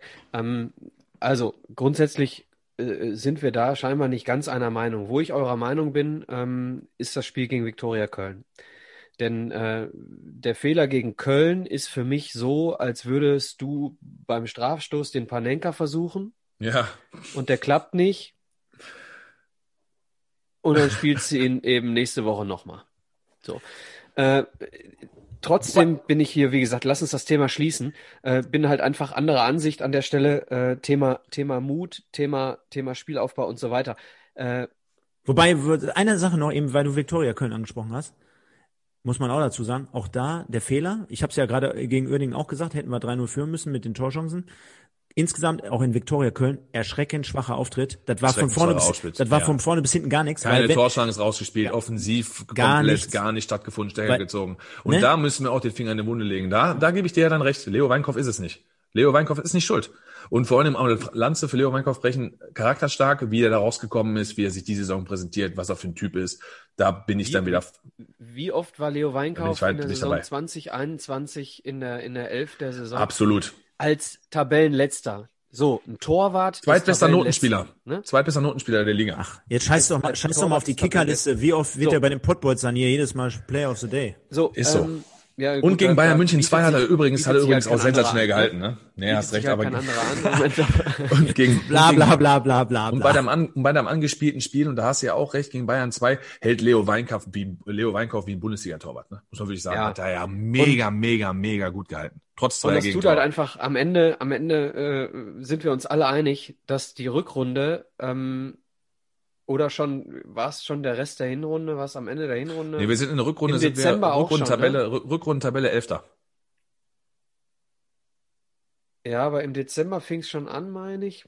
Ja, weil du ja Zumindest- schon zwei Rückrundenspiele Ja. hattest, ne? Du hattest ja schon Ja, zwei ja, Rückrundenspiele genau. aus. Also. Okay, ja, du, ihr habt recht, äh, Rückrunde. Also Rückrunde ist ja nicht nach der Pause. Ja, ja. Genau, richtig. Ja, und, Äh, und, und wir hatten ja natürlich, wir hatten natürlich noch zusätzliches Problem, ne? Also jeder, der zum Beispiel unseren Podcast auch mit Thomas Wagner gehört hat, der wird wissen, der hat es ja auch richtig analysiert. Du hattest parallel zu dieser Schwächephase vom MSV hattest du natürlich auch Mannschaften wie Würzburg, Braunschweig, die komplett und Bayern, wobei Bayern ja nicht ins Gewicht fällt, äh, die komplett steil durch die Decke gegangen sind. Ne? Machen wir uns nichts vor. Die haben natürlich nachher auch alles in Grund und Boden geschossen. Braunschweig hatte ja gefühlt zwei Kader, genau wie Würzburg. Die haben ja komplett in der Corona-Zeit durchrotiert. Die haben in der Winterpause dann nochmal aufgerüstet. Jeder, der sich dann den Kader von Braunschweig nochmal anguckt, äh, was die dann offensiv da aufgeboten Wahnsinn, hatten. ne? Kobylanski, Proschwitz, Biancardi, äh, um nur mal ein paar Namen zu nennen. Äh, bei Würzburg war hier Fabio Kaufmann, der nachher ein Tor nach den anderen und alle schwindig gespielt hat. Äh, das war natürlich zusätzlich das Problem und äh, ja, das war für uns dann am Ende des Tages mit all den Problemen, die wir jetzt hier gerade aufgezählt haben, einer zu viel, ne? Ja, und am. Ende, Hm. am, am Ende gibt's so viele Spiele, wo du am Ende denkst, meine Fresse, meine Fresse, diese eine Aktion, diese eine Aktion. Am Ende sind wir Fünfter und sind äh, drei Punkte hinter den Tabellenersten, äh, der uns am vorletzten Spieltag in der 92. Minute die Meisterschaft kaputt macht und dementsprechend äh, den Klassenerhalt im negativen Sinne beschert, ne? Und selber Meister wird. Äh, Also da hättest du doch ein Buch schreiben können, ne? Eigentlich mit der unfassbar. Dramaturgie. Ja, Wir- unfassbar. Wir, und wir dann haben kann es ja ich, auch nicht. dann kann ich bei den, bei den, bei den jungen Leuten, die wir nun mal am Anfang der Saison 1920 geholt haben, das waren ja nicht nur Leute mit einem lokalen Bezug, sondern es waren eben auch ganz, ganz viele junge Spieler, Ja, dann kann richtig. ich auch verstehen, dass sich sowas in einer scheiß Corona-Situation äh, mental auch in die nächste Saison reinträgt. Das kann ich absolut irgendwie nachvollziehen. Da kommen wir dann äh, in zehn Jahren bei unserer Folge Nummer vier dazu. Ähm, aber aber, aber grundsätzlich äh, ist es der, der- größte, der, der Super-GAU überhaupt, dass wir, dass wir diesen Aufstieg in so vielen Spielen, äh, Mike, Statistik, äh, wie viel Unentschieden in der Rückrunde? Oh, habe ich nicht ganz drauf, aber zu viele. Ich weiß, dass wir auf jeden Fall nach Corona fünf Unentschieden zu Hause, äh, fünf Unentschieden zu Hause gespielt haben. Ich würde sagen, in der Rückrunde haben wir bestimmt zehn Unentschieden gespielt. Dann überleg dir das mal. Ja, ich guck grad, ich guck grad. Jetzt nehmen wir einfach mal die Zahl 10. Stefan korrigiert sie gleich. Aber äh, jetzt, das waren ja ganz oft Unentschieden, die so unnötig waren wie ein Kropf. Ja, also Spiele, wo du das Gefühl hattest, ey, Alter, wie konnten wir dieses Ding gegen diese Mannschaft nicht gewinnen? Zehn, neun. Neun. Neun Unentschieden. Ja, gut, guck mal. Gefühlt, guck mal. Das war ja gefühlt, Ja. haben wir nur unentschieden gespielt. So, und, und das ist das, was ich immer wieder sage. Dann spiel doch, dann spiel doch Hot oder Not. So, dann spiel's doch. Ja, äh, es waren auch, ihr habt vollkommen recht, äh, Spiele zu Hause gegen Rostock dabei, wo du das Gefühl hattest, boah, bitte lass uns dieses Ding hier mit dem 0-0 überstehen. wir Ist sind so, ne? einfach, wir, wir laufen hier auf der letzten Felge, lass uns das irgendwie überstehen. Aber es gab auch Spiele wie gegen Jena und so weiter, wo du das Gefühl hattest, oder nimm das Spiel in Uerdingen von mir aus. Dreimal aufs Tor gelaufen, Weinkauf macht einen scheiß Fehler. So, das sind, das, das sind diese scheiß zwei Punkte, die am Ende fehlen. Ja, vor dem, vor dem, vor dem Bayern-Spiel auch zu Hause gegen Halle sehe ich gerade 2-2. Und, Halle, wenn, wir zwei, 15. wenn wir aus Wobei, da haben einem, wir 2-0 zurückgelegen sogar, ne? Und noch 2-2 gespielt. wenn wir aus einem dieser scheiß Unentschieden einen Sieg Ja. drehen. Ich nehme nicht, ich nehme nicht das äh, Münchenspiel. Ja, da haben wir schon Nee. vorher neun Spiele unentschieden gespielt. Aber wenn du, wenn du aus einem dieser scheiß neun Unentschieden oder acht, acht, acht Unentschieden, wenn aus einem dieser acht Unentschieden einen Sieg drehst, dann bist du Zweiter mit 64 Punkten, weil du die beste Tordifferenz äh, unter allen, die da oben stehen hast. So, Feierabend. Bin übrigens auch bei dir zu sagen, dass äh, das war ja auch viele, äh, viel, viel der Sturm der Entrüstung erstmal gegen Leo Weinkauf, aber auch gegen Budimbo beispielsweise bei dem Fehler gegen Bayern 2, der sicherlich keine gute Saison gespielt hat. Ähm, so ein Ding, wie Budimbo da macht mit diesem hinten rausköpfen, ey, das passiert in einer Saison von unzähligen Spielern, wahrscheinlich Dutzende Male, wo wir uns nicht drüber unterhalten, weil der Typ den Ball dann auf die Tribüne schießt oder weil der ins Dribbling geht oder sonst irgendwas. Den darfst du nie so klären. Da, den Fehler darfst du so nicht machen. Nein. Aber das passte natürlich ins Bild zu allem. Als hätte der Fußballgott einen Riesenhaufen Scheiße auf Duisburg gesetzt. Zu der ganzen Sache, die da gekommen ist, hat er uns dann auch noch dieses Ei ins Netz gelegt, wo, wo ich zu Hause dachte, ich hatte damit schon abgeschlossen gedanklich. Und für mich war da klar, dass wir nicht aufsteigen. Und dann ist aber der MSV da, der dich nochmal herauslockt mit dem 2-1 und parallel passen die Ergebnisse, die anderen gewinnen nicht und du denkst, boah, jetzt schaffst du es doch noch irgendwie. Du hast es so verdient eigentlich und jetzt schaffst du es doch noch. Und dann kommt es doch nicht. Und das ist das, was am Ende dann halt hängen bleibt. Und ähm, Thomas Wagner hatte, glaube ich, auch richtig gesagt, wenn man dann in einer neuen Saison nur kurz dann halt auch Spieler verpflichtet, die selber abgestiegen sind, wie Dominik Volkmar beispielsweise, bei denen es dann auch nicht so gut gelaufen ist, dann mit Tristesse äh, Minus und Minus ergibt jetzt halt nicht immer Plus. Ja, und äh, ja, ah, ich, äh, liebe Hörer, ihr, ihr merkt, äh, wenn ihr nach fünfeinhalb Stunden überhaupt noch dabei seid, äh, wie gesagt, äh, Kapitelmarker, ne? Ihr könnt Ja, aber, aber wir, ko- wir kommen der Gegenwart halt immer näher, ne? Und deswegen ist es halt so. Sehr- ja, die Erinnerungen werden und frisch, die, ne? die Erinnerungen werden frischer, ja, ja, genau. Ich habe euch in der Äh, zweiten Sendung gesagt, wir brauchen fünf, sechs Stunden. Das war klar. Weil er hochemotional wird, weil unser Verein halt vor die Hunde geht. Ja, und das wollte ich ähm, gerade sagen. Das wollte ich gerade sagen. Du sitzt hier und ich, ich red mich in Rage, ja? Ich red mich hier bei einem nach dem anderen auch. Thema, rede ich mich hier in Rage. Und dann sitz ich gegen Unterhaching äh, zu Hause am Fernseher äh, und wir, wir spielen den gleichen Fußball, den aller, genau den gleichen Mhm. Fußball wie am ersten Spieltag gegen Sonnenhof Groß Asbach. Und du fragst dich, was war eigentlich die Spieltage dazwischen? Ja, Ja, wir spielen unter Haching an die Wand 4 zu 0 und, und du hast Tore dabei, äh, die herausgespielt sind, äh, wo du, wo du denkst, das gibt's doch gar nicht, ja. Äh, und dann hast du zwischendurch scheiß Stoppelkamp, also, also scheiß Verletzung, äh, Muskelfaserriss, Stoppelkamp, äh, und dann läuft eben nichts mehr, dann, ah, ich könnte ins Mikro beißen, Freunde, echt. Ja, und, gleich, und gleichzeitig versuchst du dir dann auch immer als Fan so in die Tasche zu lügen, ne? Denn man, man schielt dir ja immer noch ein bisschen auf die anderen Plätze. Absolut. Und, und dann dachtest du ja immer so, obwohl du ja eigentlich wusstest. 60 war's, ne? Ja, so, so realistisch gesehen, äh, 60 Ingolstadt, genau, zum Beispiel die Partie. Ähm, jeder, der, ich habe ja teilweise dann nachher mehr 60 gegen Ingolstadt geguckt und da war eigentlich schon so, dass man sagen muss, ja, 60 hatte da ein oder andere, die eine oder andere Chance, ja, am Ende des Tages war es aber so, dass Ingolstadt da schon sehr dominant aufgetreten ist. Die wollten das. Ding, die wollten, die, die wollten das unbedingt, ja. Ja. Ich sag, und äh, das, war ja so dieses Szenario und äh, man saß da trotzdem so, so nach dem Motto, ach komm, ich bin jetzt der blauäugige MSV-Fan, ein Prozent Chance ist ja da. Nee, am Ende des Tages äh, unfassbar bitter mit den ganzen äh, drumherum, mit allen Szenarien und äh, ja, dann würde man sich am liebsten an diesem Tag vergraben.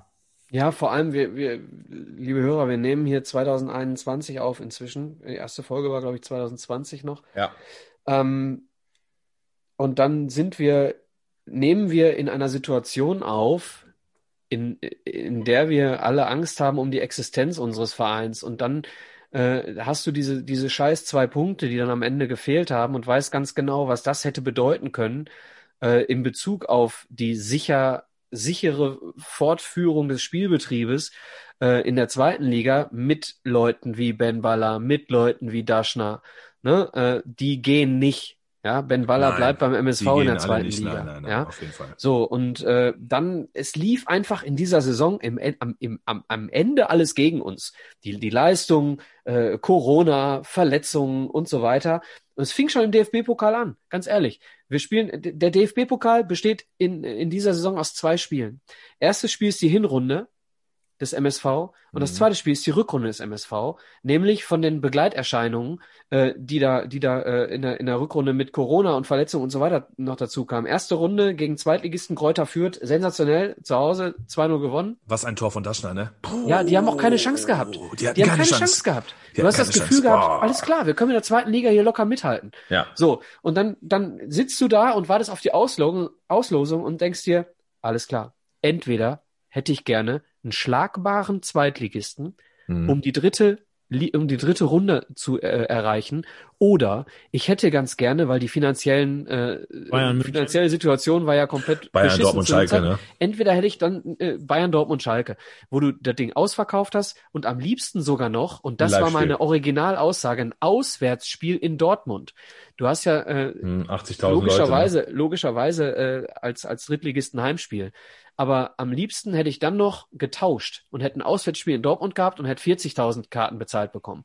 Damit wir ein bisschen Kohle verdienen, weil ausscheiden tun wir dann eh. Was kriegen wir? Einen Gegner, gegen den du ausscheidest, auf jeden Fall, der keine Zuschauer mitbringt. Wir spielen zu Hause in der zweiten Runde gegen Bundesligisten vor 14.000 Zuschauern.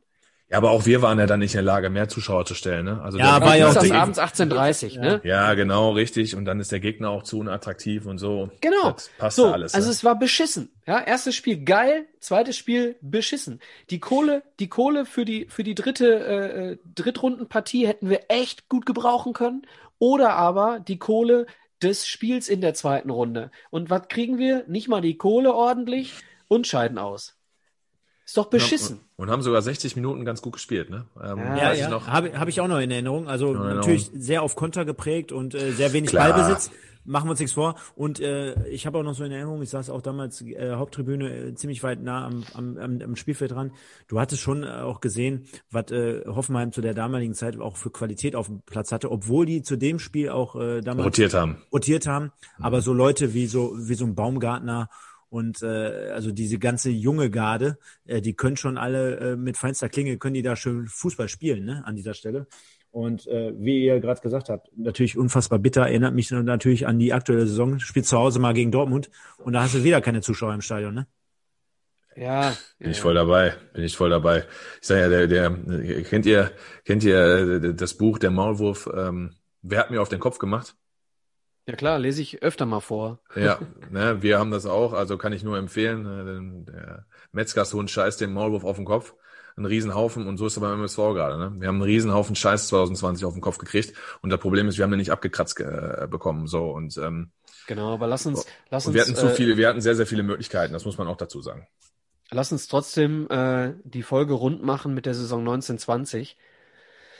Denn äh, damit endet ja eigentlich, eigentlich unsere dritte Folge. Äh, die Saison ist abgeschlossen. Wir sind knapp nicht aufgestiegen und äh, ja, haben viele Spieler verloren dann und das kommt dann in, in irgendeiner weiteren Folge, was dann passiert. Da, darf man darf man trotzdem noch sagen, äh, aufgrund äh, der Meisterschaft der kleinen Bayern und wir sind dann letztendlich Fünfter geworden, haben wir uns Für zumindestens den DFB-Pokal. Ja, ich Hast weiß. ja gerade gesagt. Aber ist doch richtig. Nein, wir waren noch nie nicht im DFB-Pokal so. Ich- Seitdem ich Fußball gucke. Ich wollte gerade sagen, weil wenn uns jetzt, ich weiß nicht wie viel Kohle, aber wenn, war ja auch ein Live-Spiel, ne?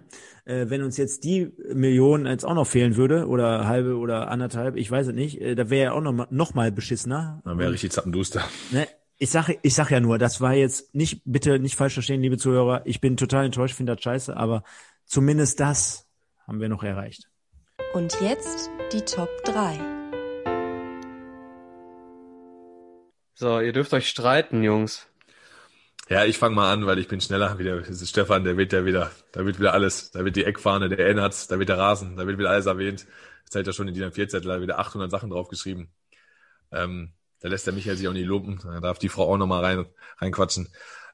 Ja, Top 3, ich, hab, ich bleib, ich bleib meiner Linie treu, ich habe die Stadionbesuche natürlich. Ähm, Top 3 äh, ist Holstein Kiel. 3-1 gewonnen, aufgestiegen ähm, nach einem Rückstand. Auch da leichter Rateitschak-Fehler, Distanzschuss, Heiri und Gadowski. Ähm, super Stimmung. Du wusstest, Michael, du hast vorhin super analysiert und super auch gesagt. Äh, du wusstest in der Halbzeit, du, eigentlich bist du aufgestiegen. Sensationelle Stimmung, schöner Tag, top Wetter. Erinnere ich mich gerne zurück. Gerne öfter, gerne wieder. Ja, ähm, mein Platz drei. Ähm, ich versuche ja auch immer so sehr vielseitig zu sein und äh, euch ist gar nicht aufgefallen. Ihr habt mich die ganze Zeit immer darauf hingewiesen, aber wir haben über Branimir Bajic in der Saison gar nicht gesprochen, wo er, wo er abgetreten ist. Und das ist mir gerade vor, vor zwei Saisons aufgefallen. Irgendwie und ich würde sagen, äh, ihm huldige ich jetzt äh, deswegen den dritten Platz. Und ich kann mich noch an das Abschlussspiel der Saison damals erinnern, wo er aufgehört hat. Es war relativ volle Hütte zu Hause gegen St. Pauli. Ich hatte relativ coole Karten. Und ähm, die St. Pauli-Fans haben den HSV äh, verhöhnt und haben gesungen, wer wird deutscher Meister? H, H, H, HSV. Und äh, das war ja die Saison, wo der HSV dann abgestiegen ist und das hat Pauli dann ungefähr eine halbe bis dreiviertel Stunde durchgesungen während des Spiels. Äh, ganz coole Szene am Ende äh, noch, äh, Branimir Beit wurde um die 75. Minute, glaube ich, ausgewechselt. Standing Ovations, es war ja kein offizielles Abschiedsspiel, also es war ein wirkliches Meisterschaftsspiel und trotzdem äh, haben Pauli-Spieler äh, äh, ihn äh, verabschiedet, haben ihn beglückwünscht zu der Karriere, Handshake gemacht, keiner hatte auf die Zeit gedrückt, also MSV hat auch das Spiel, glaube ich, 2-0 gewonnen am Ende des Tages. Coole Kulisse, würdiger Rahmen für einen, äh, einen unserer prägnantesten äh, gegenwärtigen Legenden, würde ich jetzt mal so sagen. Und hat er sich absolut verdient. Äh, damals Pokalfinale und so weiter und so fort. Wir kennen die ganzen Stories, haben wir jetzt ausführlich gehört. Und das ist dann in dem Fall meine Top 3 oder mein Drittplatzierter, um ihn jetzt diese Bühne nochmal zu bieten. Jo, ähm, mein Platz 3 ist das Auswärtsspiel in Düsseldorf. Äh, Atmosphäre äh, top. Wir haben drüber gesprochen. Pyro kann man drüber streiten. Gutes Spiel gemacht, leider verloren. Ähm, für mich äh, mein mein äh, Mitarbeiterteam, äh, was mein Bruder und ich zusammen äh, besitzen, sagt man gar nicht. Was sagt man? Äh, um uns scharren, sage ich mal. Äh, gleicht einer Familie und der MSV ist für mich auch Familie und äh, das dann zu verbinden, ist schon ganz geil und dann auf der Haupttribüne zu sitzen in Düsseldorf äh, und unseren MSV anzugucken, meine Nummer drei. Finde ich geil. Hast du nicht bei den 90er Jahren auch gesagt, als kleiner Junge, äh, 5-1 verloren gegen Bremen und äh, mir die ganzen Unterschriften abgeholt, ne? Die Niederlagen sind's bei dir, aber ich kann das, ich kann das durchaus. aber bestimmt nicht wegen des Ergebnisses. Nee, ich kann das komplett nachvollziehen. Ich finde das gut. Auch wenn du so berichtest mit der Tanzschule und ähm, mit deinem, mit deinem Bruder und den ganzen Leuten, das klingt echt nach einer runden Geschichte und nach einer coolen Sache. Ja, Platz zwei darf nicht unerwähnt bleiben. Ähm, aus meiner Sicht natürlich dann das Halbfinale gegen Cottbus. Äh, klar, Finale war ich ja nicht da. Deswegen ist es bei mir das Halbfinale. 2-1 gewonnen, hin, hinlänglich besprochen. Liegt dann auch schon natürlich lange zurück, 2-11. Ähm, einfach ein geiler Funke. Das ist ja so ein Spiel gewesen. Wir hatten vorhin ein paar Spiele genannt, wo du wusstest nach zwei Minuten, weißt du was, fahr am besten wieder nach Hause. Da wusstest du nach zwei Minuten bei beiden Mannschaften aber, yo, die wissen ganz genau, was für eine Chance die haben und die geben beide, also muss man ja Cottbus auch loben für ein Topspiel, die geben beide ihr letztes Cent. Ich denke, dass der neutrale Zuschauer vom Fernseher, den ja dann, das war ja dann Live-Spiel, logisch, Halbfinale, und dann müsste man sich jetzt mal in den norddeutschen Werder Bremen-Fan jetzt hinein versetzen, boah, gucke ich mir jetzt Duisburg gegen Cottbus an oder nicht am Halbfinale. Der, der es gemacht hat, ist auf jeden Fall nicht bestraft worden, sondern der hat nämlich einen absoluten, eine absolute Schlacht gesehen und ähm, in der wir dann glücklicherweise als Sieger vom Platz gegangen sind. Deshalb ist das für mich Nummer zwei. Mein Bruder war dabei, mein Vater war dabei und ähm, wir waren als Boddens im Stadion. Das war schon ganz schick. Ja, die Boddens im Stadion. Da kann ich ja jetzt, äh, da gehe ich ja jetzt quasi nur unter. Ne? Mike, du hast ja auch heute nochmal in die, in die Gruppe unser Karneval oder gestern unser Karnevalsbild. Jetzt haben wir gar nicht drüber gesprochen, ne? Ich, wollte, ich bin so dämlich, ne? Sen Sensation. könntest du jetzt noch auf Platz eins setzen, aber machst du nicht, von daher. Nein, also zum Hintergrund. Aber da haben wir uns kennengelernt übrigens. Genau, da haben wir uns Michael. so, so, so ah, okay. so offiziell kennengelernt. Äh, wir waren Ja, Karneval ihr kennt euch erst zweieinhalb Jahre, oder was? Ja, ja. Ja, offiziell so richtig, ne? Also, also ich kannte ihn natürlich schon so von, Ja, Vorher war die, so war schon, eine Affäre, oder was? von, von Funk und Fern. Nee, nee, aber wir, wir hatten letztendlich gemeinsame äh, Kumpels, mit denen ich zusammengespielt habe, die auch früher in Orsau gespielt haben, die dann natürlich mit dem Stefan befreundet waren. Dann kam Karneval natürlich, da war ja auch der Sascha dabei, übrigens ein Riesentyp, der hat im Zeitpunkt, glaube ich, gar nicht mehr gespielt oder nur noch im zweiten. Ist ja egal. Aber wir waren eine super, super Kulisse. Wir waren auch vorher im Köpi in der Innenstadt, weil dem, ähm, mit dem Sohn äh, habe ich äh, zusammen bei Schwafheim gespielt und Stefan war halt dabei und äh, dementsprechend haben wir uns dann über Karneval kennengelernt beim Pilz und so und das war natürlich da äh, mit dem 2-2. Bielefeld war auch ein gutes Spiel. 10. Februar 2018. Kurz danach war ich bei dir in der Sendung, Kreisliga 90, hab mich da reingesoffen in die Sendung. Ja, gibt, könnt, könnt ihr euch immer noch mal bei Facebook anschauen, von daher. Nein, aber es, ist nicht- dementsprechend, äh, nimm es mir nicht übel, ist jetzt nicht mein Top 2 äh, oder mein, mein Platz 2. Natürlich nicht. Mein Platz 2, sondern ähm, wird man jetzt wahrscheinlich auch nicht erraten, und ich habe mir Gedanken dazu gemacht, ist äh, einfach generell Podcast. Äh, sprich auch unser eigener Kanal, Podbolzer. Äh, ja, sorry, der Micha, der, der zeigt schon den Finger in die Kamera. Geil, geil. Das ist das gut, wenn man sich nicht abspricht. Leute. Nein, also äh, das Coole ja da draußen ist, ähm, man kennt uns ja jetzt mittlerweile von den MSV Reviews. dir schnell was Neues. Spieltag, spieltags genau und ähm, ja, wir haben uns zusammengesetzt in einer Zeit, wo der MSV noch mehr oder weniger ein bisschen erfolgreicher war, wo wir noch den Aufstieg äh, hätten realisieren können und am Ende des Tages wäre ich niemals ohne den MSV zu dieser ganzen Geschichte gekommen. Ich hoffe, allen Zuhörern hat es an dieser Stelle hier auch bei den 90ern, bei den 2000ern, bei den 2010ern richtig viel Bock gemacht. Vergesst nicht, unsere Kanäle zu abonnieren, den Wimpeltausch, die Pottbolzer. Und dann habt ihr eine Menge Spaß. Und auch wir haben richtig viel Spaß daran. Äh, Wir unterscheiden uns ja auch von unseren Formaten, aber unterm Strich steht ganz einfach, ohne den MSV wären wir, glaube ich, Mike, kann ich auch für dich sprechen, niemals so in der Art und Weise so dazu gekommen. Nein. Definitiv nicht. Wer die 15 Stunden Podcast hört, viel Spaß dabei.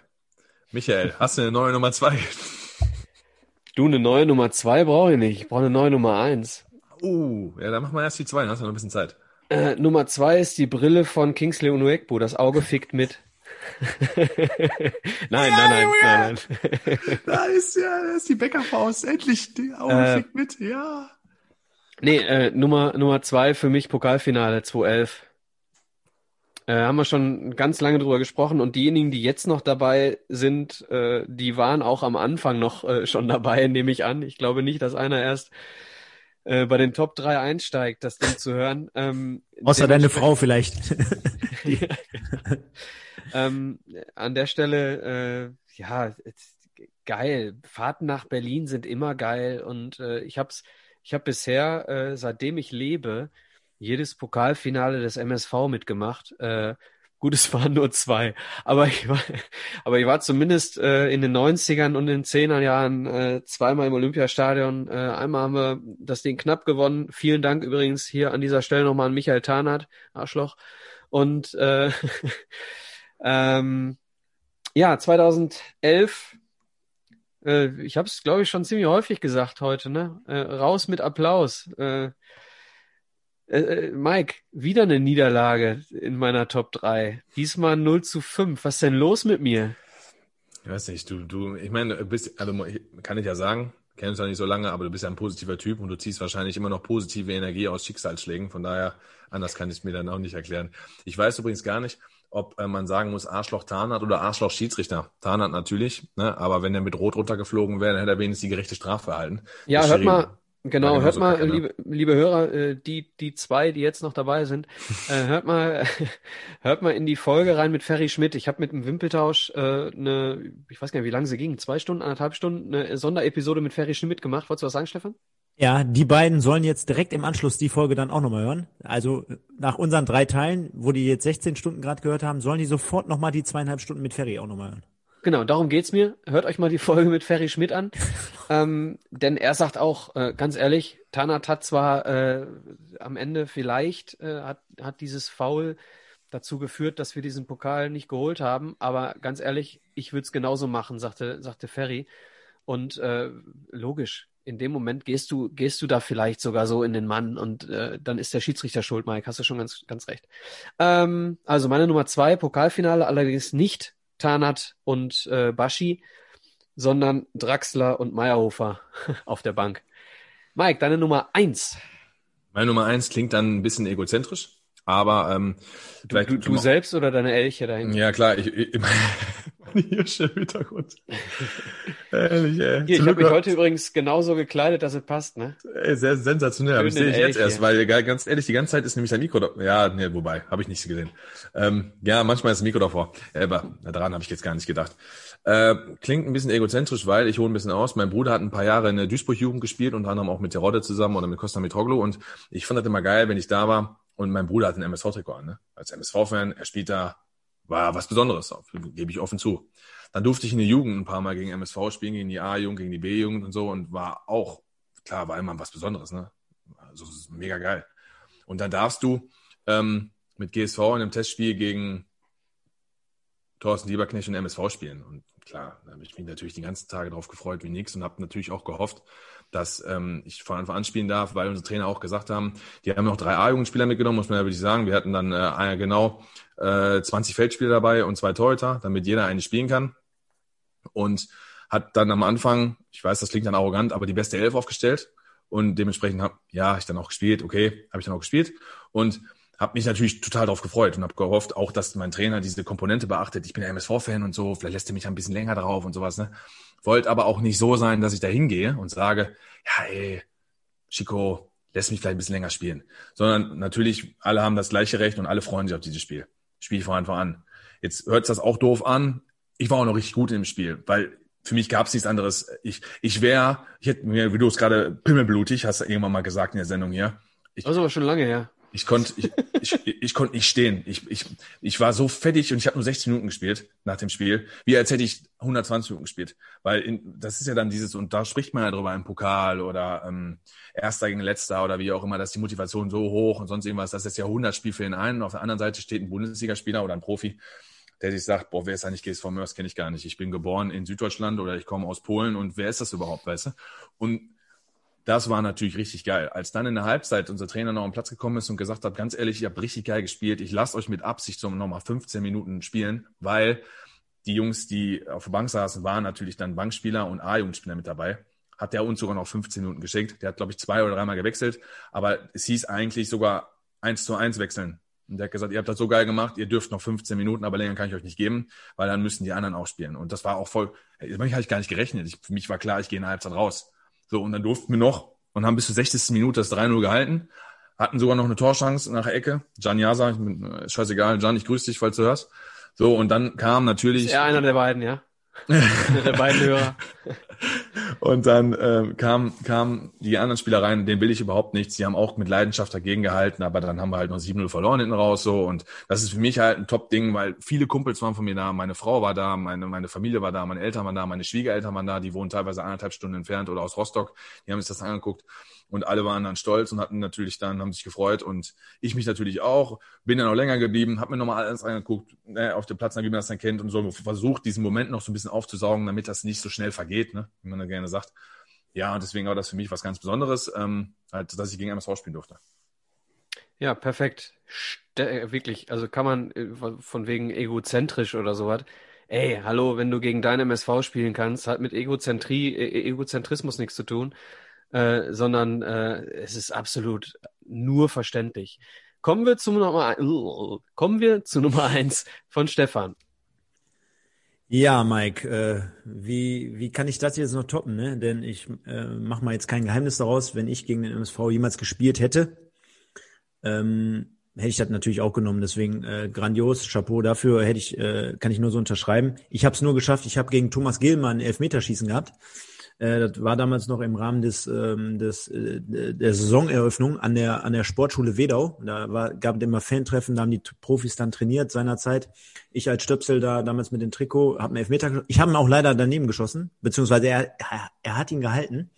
Das ist so meine Erinnerung im 1 zu 1 oder beziehungsweise auf Feld gegen die MSV-Kicker damals.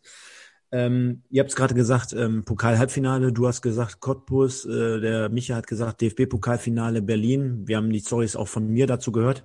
Ich gehe jetzt mal einen Schritt weiter, nachdem ich eure Top äh, 3 schon jetzt teilweise gehört habe. Ich sage einfach insgesamt der MSV an sich, der MSV. Denn ich glaube, ähm, kann ja der eine oder andere so sehen, aber das hat das aus mir einfach gemacht, weil was ich jetzt bin oder wer ich bin. Der eine oder andere wird sagen, ja, du Arschloch. Äh, der andere wird sagen, ja, doch ganz feiner Kerl und äh, kann man machen mit dem, äh, gerade über Fußball sprechen, zum MSV gehen, Fanfreundschaften knüpfen, Fanclub, Auswärtsfahrten bestreiten, DFB-Pokalfinale zusammen eine Tour gestalten, Fußballspiele am Fernsehen einfach nur gucken, diskutieren, schreiben, bla bla bla. Am Ende des Tages ist der MSV für mich einfach ich will jetzt nicht sagen wie eine zweite Familie, aber natürlich, äh, man geht durchs Höllental manchmal mit vielen Auf, mit vielen Ups und ich glaube, das prägt einen Menschen, also dieses Fan-Dasein, so wie mein Vater, haben wir ja alle gehört in den 90er Jahren, wie mein Vater mich zum MSV gebracht hat, äh, wirkt sich dann letztendlich auch auf, auf dein Leben so ein wenig, zumindest auf, auf dieses Hobby letztendlich aus. Du gehst, du, du könntest manchmal heulen, wie jetzt beim verpassten Aufstieg. Du feierst dich und säufst dich ins Koma, ins Delirium, manchmal, wenn du aussteigst. Und das alles in allem würde ich sagen, würde ich einfach meine, mein Top 1, ohne jetzt mal ein Abschlussresümee zu ziehen. Ich denke, das wird der Micha gleich noch charmant moderieren, das war vielleicht noch einen kleinen Ausblick geben. Würde ich einfach sagen, insgesamt der MSV, ähm, der hat mich so ein bisschen geprägt, der hat mich bei der Stange gehalten und der ist immer für eine Überraschung gut. In guten wie in schlechten Zeiten, sagt man ja auch, ne, in der, in der Ehe. Von daher, Stefan.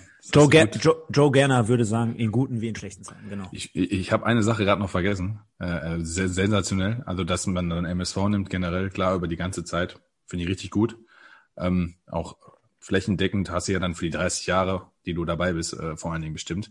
Ich muss nochmal, auch wenn er es wahrscheinlich nicht hört, äh, Carsten Plafki dafür danken, weil der hat das Spiel gegen MSV nämlich ähm, angeleiert. Sonst hätte ich in meinen alten Tagen das nicht mehr erlebt, weil habe mittlerweile aufgehört und so. Wirklich auf der letzten Rille, Carsten, hast du sehr gut gemacht.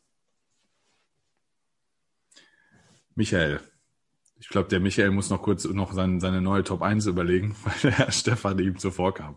Nee, ich habe euch nur schon mal ein Foto in die Gruppe geschickt. Ähm, meine, meine Nummer eins, äh, boah, ich, ich könnte ich könnt so vieles erzählen an der Stelle. Ähm, dann erzähl doch einfach nur die Top 1, wenn du so vieles erzählen könntest. Ja, ich, ich könnte jetzt hier, wo ihr gerade gesagt habt, ich habe mal gegen Thomas Gill Elfmeterschießen gemacht, der andere hat gegen den MSV gespielt. Ähm, ich habe als Kind mal am Strand gegen Michael Rummenigge Fußball gespielt. Eine Geschichte, die ich gerade vergessen habe zu erzählen, ähm, ist äh, zu meinem 40. Äh, im September 2000, äh, nee, 19, genau, September 2019, zu meinem 40. hat meine Freundin ähm, Lukas Daschner angeschrieben und äh, hat ihn gebeten, wie es denn aussieht, so mal mit dem Trikot zum 40. von ihrem Freund. Und hat mich dann an meinem Geburtstag äh, nach Duisburg gelotst. Und dann sind wir da und äh, hat er mir zumindest ein Trainingstrikot unterschrieben, überreicht, war doch ganz nett. Da habe ich noch zu ihm gesagt, äh, geil, dass so ein Typ wie du äh, endlich mal wieder hier beim MSV ist, erfolgreich. Äh, ja, Punkt, Punkt, Punkt am Ende äh, dann doch nicht geblieben. Schade, ich habe Verständnis dafür, aber das ist auch nicht meine Top 1. Äh, meine Top 1 äh, habe ich auch nicht neu überlegt, äh, sondern meine Top 1 ist und bleibt dieser Podcast. So, und das ist, äh, ich kann jetzt nicht eine neue Nummer 1 nennen, nur weil Stefan die auf, auf, auf, auf zwei gesetzt hat, äh, da jetzt irgendwie eine, eine neue Nummer 1 draus machen. Ähm, für mich äh, und ich, klar ist für mich im ersten Lockdown äh, im April 2020 die Idee entstanden, einen Fußball-Podcast zu machen mit dem Wimpeltausch. Ähm, klar ist das eine geile Sache und ist auch für mich äh, absolut bereichernd in dieser, in dieser äh, sehr tristen Zeit, die mich auch beruflich an meine Grenzen bringt, die mich auch äh, echt fordert emotional. Äh, aber wir sind hier in der Folge äh, die Zehnerjahre, beziehungsweise wir sind hier in einer MSV-Sonderfolge und deswegen ist meine Nummer eins nicht äh, Podcast allgemein, sondern meine Nummer eins aus diesen 30 Jahren, würde ich jetzt mal sagen, ist, äh, sind die 16 Stunden mit euch. Würde ich einfach mal so, äh, äh, Mike jubelt schon. Er ist auch zum zweiten Mal äh, äh, partizipierend in der, in der Nummer eins. Einmal selber als Spieler und einmal als äh, Kompagnon äh, in einem Podcast.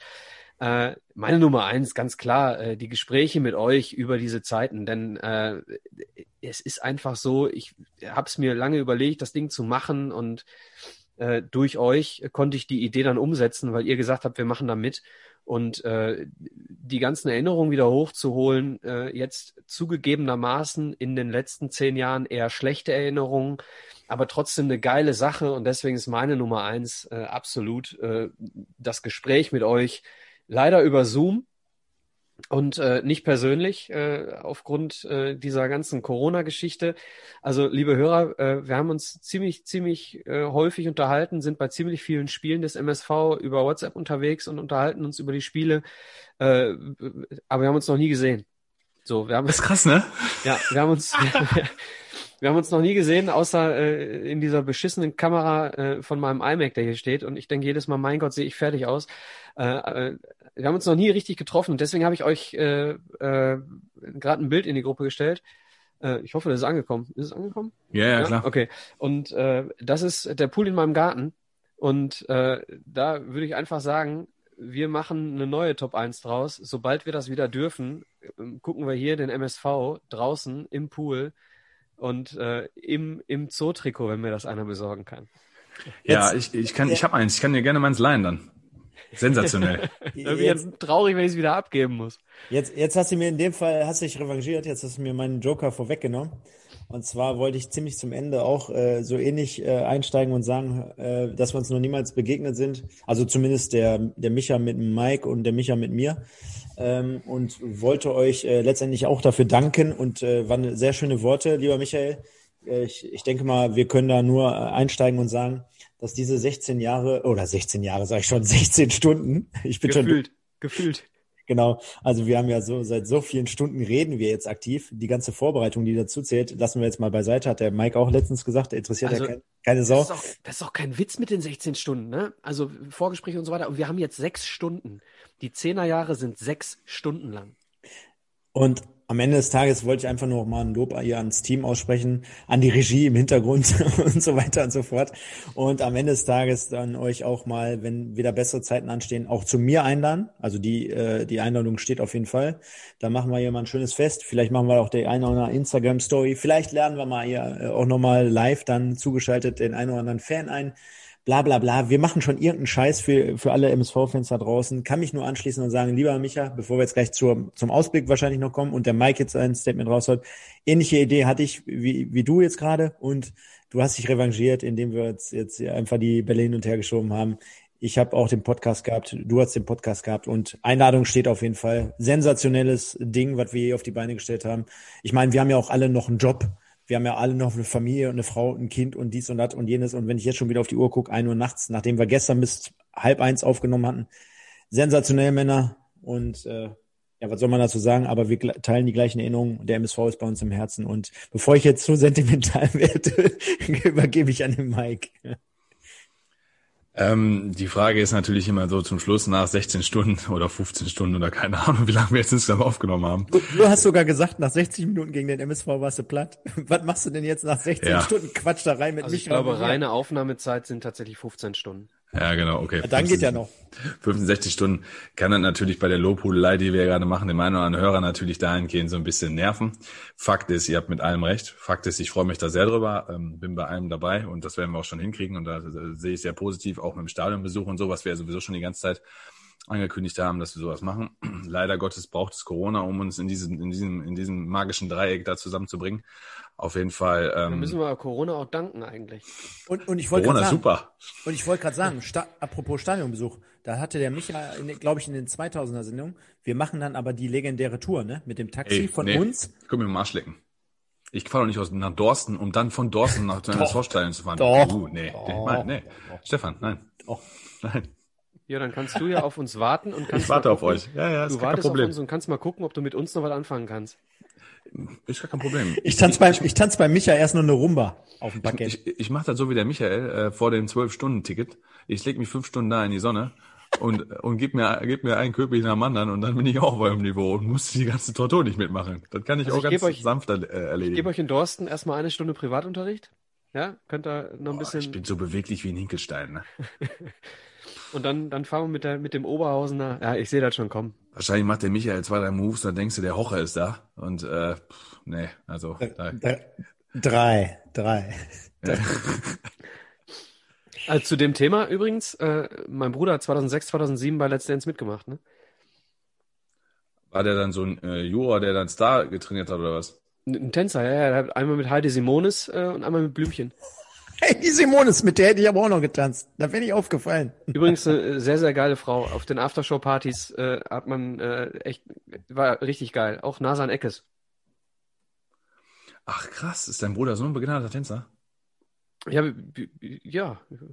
Also, ja. Habe ich, das- ja. hab ich das jetzt richtig verstanden? Ist also bei dir die Top 1 Heidi Simonis, ja? Erstens heißt die Heide, du Heide Politikbanause. Nein. Und Heide zweitens Sim- ist meine Nummer eins. Mach's nicht kaputt. Eigentlich warst du meine Nummer eins. Aber ich kann auch gerne Heide Simonis nehmen. Sollen wir, sollen wir zum kurzen Ausblick noch irgendwie kommen? Ähm, weil, weiß ich nicht. Wollen wir lange drüber sprechen? Wahrscheinlich nicht. Also vieles ist ja jetzt, ich fange einfach mal an, ein bisschen spekulativ. Aktuell sind wir halt Ist-Zustand. Ähm, wir stehen vor dem wegweisenden Heimspiel gegen SV Meppen. Wir sind äh, an Spieltag 19, sind wir ähm, 20. Wir haben weniger Punkte als Spiele. Äh, Es ist sehr, sehr trist. Wir haben viele Abgänge. Finanziell sieht's äh, sehr, sehr schlecht aus. Das klingt ein bisschen wie, ich bin im äh, Weltall unterwegs mit irgendeinem, mit irgendeinem Raumschiff und äh, habe keinen Treibstoff mehr, schwebe so in der Atmosphäre und mach schon hier so ein ähm, ähm, Abgesang, so nach dem Motto, äh, in Tag 41 sterbe ich. So klingt das gerade beim MSV. Also alles schlecht, alles Kacke, alles dunkel, alles Tristesse. Wie seht ihr es? Stefan. Ja, ich sehe es so ähnlich und deswegen ist es auf jeden Fall ein Privileg gewesen, jetzt hier mit euch auch nochmal diese ähm, drei Teile auf den Weg zu bringen, um dann natürlich auch an schöne Zeiten zu erinnern. Denn ich glaube, machen wir uns alle nichts vor. Wir haben uns jetzt in, durch viele Jahre auch geschlängelt und dann hatten wir mal da ein bisschen Glück und hatten wir hier ein bisschen Pech und dies und das und jenes. Und am Ende des Tages werfen wir jetzt einfach den Blick auf den 16.01. Wir stehen einen Tag vor dem Spiel gegen Meppen, hast du gerade gesagt.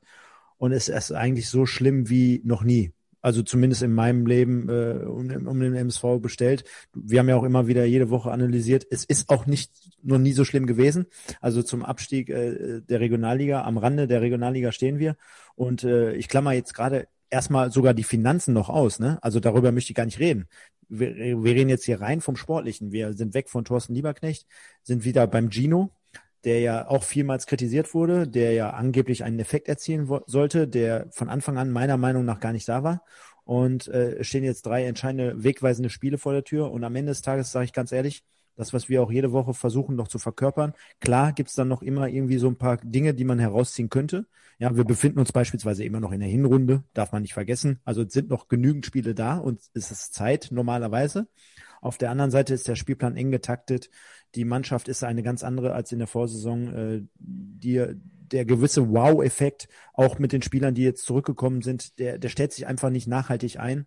Und am Ende des Tages äh, bin ich einfach nur froh, äh, die Zeit aktiv mitgemacht haben, mitgemacht zu haben als MSV-Fan, denn mir ist mittlerweile wirklich Angst und Bange und ich sehe da sehr, sehr harte Zeiten auf uns zukommen, ohne jetzt hier dem einen oder anderen hier den Teufel an die Wand malen zu wollen. Ne? Also von daher schauen wir mal, sagen wir mal so, das ist das Positivste, was ich jetzt aktuell sagen kann. Schauen wir mal. Es ist äh, äh, gerade geisterte irgendwie ein, ein neuer Titel irgendwie durch meinen Kopf, wo ihr so erzählt habt. Ich habe echt Angst davor, äh, dass wir den Podcast irgendwann umbenennen müssen in die letzten 30 Jahre des MSV. Ähm, also ich, besitze eine Fananleihe seit 2014, äh, habe die nie zurückgegeben. Äh, gab ja irgendwann, ich weiß gar nicht, wann das war, wann man die hätte auszahlen lassen können. Habe ich nie gemacht. Ähm, und die hängt immer noch bei mir im Kaminzimmer und äh, ich werde die halten und werde von mir aus eine neue dazu kaufen. Ähm, ja, ich sehe auch keine, sehe auch keine rosigen Zeiten. Ich habe auch tatsächlich riesige Existenzängste, äh, die in Zeiten von Corona äh, grundsätzlich sowieso vorhanden sind, aber ich habe in Bezug auf den MSV extreme Existenzängste. Aber um das mal ins Positive zu drehen, ich halte das, wie ich das damals in der Elf Freunde geschrieben habe, egal ob äh, im Wattenscheider Lorheide Stadion, einmal MSV, immer MSV. Wenn wir jetzt schon vom Wattenscheider Lohheider Stadion sprechen, da reden wir ja schon über, über die Oberliga. Liga. Oberliga. Da reden wir nämlich schon über Oberliga. Den hat, die hat es ja auch irgendwann erwischt. Also ganz klar ist, ähm, geht es in die Regionalliga. Ähm, hast du natürlich A, das Problem, dass du vom Kader sehr wahrscheinlich gut, gut wie keinen halten kannst. Du wirst dann dementsprechend wahrscheinlich auch keinen Trainer haben. Es werden sicherlich dann auch der eine oder andere Kopf rollen müssen, wo wir gerade drüber gesprochen haben, äh, oder nicht drüber gesprochen haben, sondern in den Podcast-Folgen drüber gesprochen haben, dass ja auch die Verantwortlichen im sportlichen Bereich, die Trainer, Mannschaftsstaff und so zusammengestellt haben, vielleicht dann auch irgendwann gehen müssen. Dann ist aber die Frage, wer macht den Job eher dann? Also du kannst ja nicht sagen, alle müssen weg, wenn du keinen hast. Ja, wer macht's denn dann? Und im, im schlimmsten Fall bleibt es sogar so. Das heißt, die Verantwortlichen bleiben, machen weiter und versuchen dann äh, einen Karren, der so tief im Dreck war wie noch nie zuvor, ohne Mannschaft und ohne Trainer und ohne Budget wahrscheinlich, ähm, mit einem und lustigerweise, wer den Audiobeweis hört, die machen sich aber Kaiserslautern lustig, dass ja da seit Jahren nichts mehr im Stadion gemacht wird. Äh, Fahrstühle bleiben stehen, Treppen sind kaputt, gewisse Abteile im Stadion sind gesperrt, da kannst du nicht langlaufen ja, wo man sich denkt, was ist denn da los? Rasen, der aussieht wie ein, wie ein Meteorhagel. So, und über solche Dinge wird dann der MSV auch sprechen. Wir haben so Fakten, die sind nicht wichtig, aber das Stadiondach ist an manchen Dingen äh, so zusammengeflickt und kaputt, weil da nichts gemacht werden kann. Und dann redest du irgendwann vielleicht sogar, ich meine, das übertreibe ich, aber die Grotenburg ist auch stillgelegt und da kannst du nicht drin arbeiten. Also wenn es irgendwann, und Michael meinte, vielleicht reden wir irgendwann über die letzten 30 Jahre des MSV, weil dann kommen nämlich solche Sachen und die fressen dich dann natürlich auf, ne? Und dann weißt du nicht genau, wie du da die Kohle aufbringen sollst. Dann kommen noch weniger Zuschauer, Auswärtsfans werden nicht mitgebracht, Fernsehgeld ist überhaupt nicht mehr da.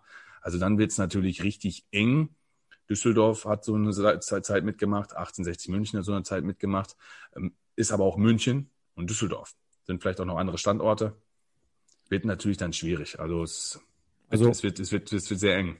Also, also mir, mir tut's in der Seele weh, wenn ich den Mike da so sprechen höre und ich bin da gar nicht so weit äh, von der, von der, von der, von der, ja, wie soll ich sagen, von meiner von meiner Abwicklung her, dass ich sagen würde, ich kann mich jetzt so gerade so aktiv mit den ganzen Themen befassen, so wie er das jetzt gerade macht. Ist alles richtig zusammengefasst, keine Frage.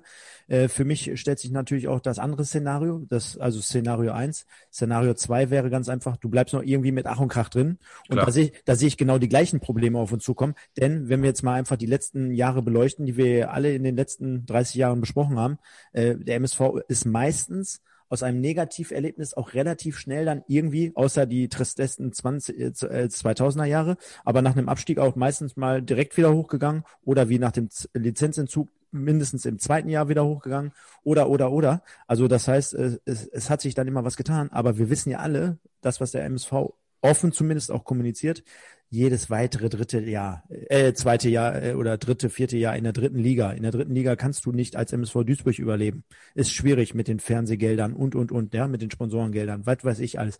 So, dann sehe ich aber auch das weitere auf uns zukommen. Ein Stoppelkamp. Was ist mit dem nächsten Saison, selbst wenn du in der dritten Liga bleibst? Der ist dann 35, 36. Äh, was ist mit den paar Leuten, die dann trotzdem noch auf sich aufmerksam machen? Ich sag, ich sag mal so, wir haben immer gesagt, hier, mich hat die Außenverteidiger gefeiert. Können die nicht eventuell in der zweiten Liga spielen? Können die nicht ambitioniert bei einem ambitionierten Drittligisten spielen, mit welchem Trainer gehst du dann in die Saison? Willst du, selbst wenn du mit Ach und Krach hältst, willst du dann mit Gino in die nächste Saison gehen? Willst du Ivo Grilic die 38. Chance geben, wieder irgendeinen Kader da zusammenzustellen, der vielleicht nicht Hand und Fuß hat? Also wo setzt du da den Rotstift an? Selbst wenn du die, die Schulnote 5 und die, die Klassenversetzung äh, vermeidest, äh, sag ich mal, wo setzt du da an, wo hörst du da auf? Ja, du musst ja kämpfen, auch letztendlich, wenn du sportlich wieder schaffst, und da sind wir wieder bei den Finanzen, selbst wenn du sportlich schaffen würdest, ja, wer garantiert dir, dass du aufgrund der Finanzlage dann auf einmal die Lizenz für die kommende Saison kriegst? Da, da spielen ja noch weitere Gedankenspiele im Hintergrund rum. Und dann kommen wir wieder zum, wieder zum Sportlichen. Dann äh, qualifizierst du dich auf jeden Fall nicht für den DFB-Pokal. Dann fehlen dir da wieder die Kohle. Also das sind ja alles so Sachen. Es ist ja wie ein Damoklesschwert, was über dem MSV drüber schwebt. Und äh, aus dieser Schlinge sich hier herauszuziehen, die war noch nie so eng, wie sie jetzt gerade ist. Das möchte ich mal sehen und ich drücke dem MSV alle Daumen. Ich werde, ich bin der Erste, der sofort im Stadion ist. Ich kaufe mir ein Trikot. Ich mache auch vieles mit. Ich fahre da und da und dahin. Wenn es nachher an die Kohle geht, hm, bin ich geteilter Meinung, weil ich kann mich auch als Fan ein bisschen anders definieren. Äh, das habe ich, glaube ich, 30 Jahre und jeder, der unsere Podcast ge gehört hat, der wird das wissen. Habe ich auch meines, also ich habe mein Päckchen getragen, glaube ich, kann ich mit Fug und Recht behaupten. Ähm, wie die da rauskommen sollen, welch, wo, wo, wohin sie sich aber auch teilweise zum, zum Teil zumindest selber hi hineinmanövriert haben. Wir haben es gehört. Das möchte ich da mal sehen. Ich wünsche natürlich uns allen eine Menge Glück. Ja. Was willst du jetzt noch sagen, ne? Was willst du jetzt so, noch sagen? So ein, so ein Ende habe ich ja gar keinen Bock drauf. Lass uns, äh, lass uns einen Strich drunter machen. Äh, über den Ausblick des MSV und lass uns mal was Positives als letzten. Äh, äh, ja, jeder nochmal, jeder, jeder nochmal Schluss. Äh, jeder nochmal eine Top 3. nee, lass uns, lass uns einen positiven Ausblick noch als letztes Kapitel hinten dranhängen, denn äh, liebe Hörer, äh, es wird nicht das letzte Mal sein, dass ihr uns zu dritt irgendwo hört. Ähm, wir haben schon drüber gesprochen, irgendwann mal wird es äh, eine Zwangsabstiegsfolge geben. Gut, die ist zugegebenermaßen da jetzt auch nicht wirklich Positiv. Äh, hum humorig. Ähm, aber äh, ihr habt äh, auf dem Kanal der Pottbolzer äh, auch das Quiz äh, schon gehört, wahrscheinlich äh, das Quiz äh, zwischen dem RWE und dem MSV ähm, mit den Schiedsrichtern aus Liverpool und Duisburg. Und ähm, da wird's auch, korrigiert mich, ihr beiden, auch wenn du deine, wenn du deine, deine Köpi-Kronkorken dir mal aus dem Auge genommen hast, Stefan, korrigiert mich, äh, wird's wahrscheinlich sogar schon im Januar eine äh, Revanche geben, beziehungsweise eine zweite Episode. Ja, müssen wir, müssen wir noch drüber sprechen, genau. 20 von 26 Fragen stehen bereits. Wo, wo äh, Stefan und Mike dann die Schiedsrichter sind und ich dann ins Spielgeschehen eingreife. Ähm, das dann zu hören auf dem äh, Kanal der Pottbolzer. Bei den Pottbolzern hört ihr jede Woche sehr analytisch und sehr emotional, beides äh, wunderbar. Die Spieltagsanalyse zu den Spielen des MSV. Auf dem Kanal des Wimpeltausch hört ihr dieses Jahr noch das ein oder andere interessante Interview. Unter anderem haben wir schon drüber gesprochen, ähm, dass Georg Koch zu Gast sein wird. Äh, wir arbeiten momentan an vielen spannenden äh, Projekten, der Alex und ich äh, führen jetzt noch, in zwei Wochen werdet ihr es hören, äh, die Weltmeisterschaftsserie zu Ende. Wir befinden uns dann heute in zwei Wochen bei der WM 2014, wo wir trotz Jogi Löw Weltmeister geworden sind. Und das ein oder andere äh, spannende Format auf dem Kanal der Pottbolzer und auf dem Kanal von Wimpeltausch wird mit Sicherheit auch in 2021 noch auf euch zukommen. Vielleicht wird es auch hier mit uns dreien noch ein Quiz geben. Äh, haben wir schon äh, drüber gesprochen, dass wir vielleicht äh, irgendwas Quizmäßiges zum Thema MSV auf die Beine stellen. Bleibt gespannt auf das, was da noch kommt. Ich denke mal, das war jetzt wahrscheinlich schon ein Schlusswort. Ähm, richtig, alle, was soll ich sagen? Also bin ich jetzt, bin ich jetzt voll dabei mit den ganzen Sachen, die du gesagt hast. MSV-Quiz, es gibt ja auch ein, ähm, äh, sag schnell, ein, ein, ein Fanclub, ich glaube die Zebraherde ist es sogar, die immer so ein äh, MSV-Quiz macht an verschiedenen Standorten. Ähm, sowas aber dann mal vielleicht flächendeckend für alle. Werden wir dann irgendwie mal auf Bein stellen, wir haben da schon ein paar Ideen. Ja, was soll ich sagen? Ähm, wir haben wieder mitten in der Nacht und ich freue mich, dass wir, dass wir so lange ähm, zusammen ausgeharrt haben, dass wir so geile, geile Szenarien auf die Beine gestellt haben. Ich freue mich auf das, was kommt ähm, untereinander.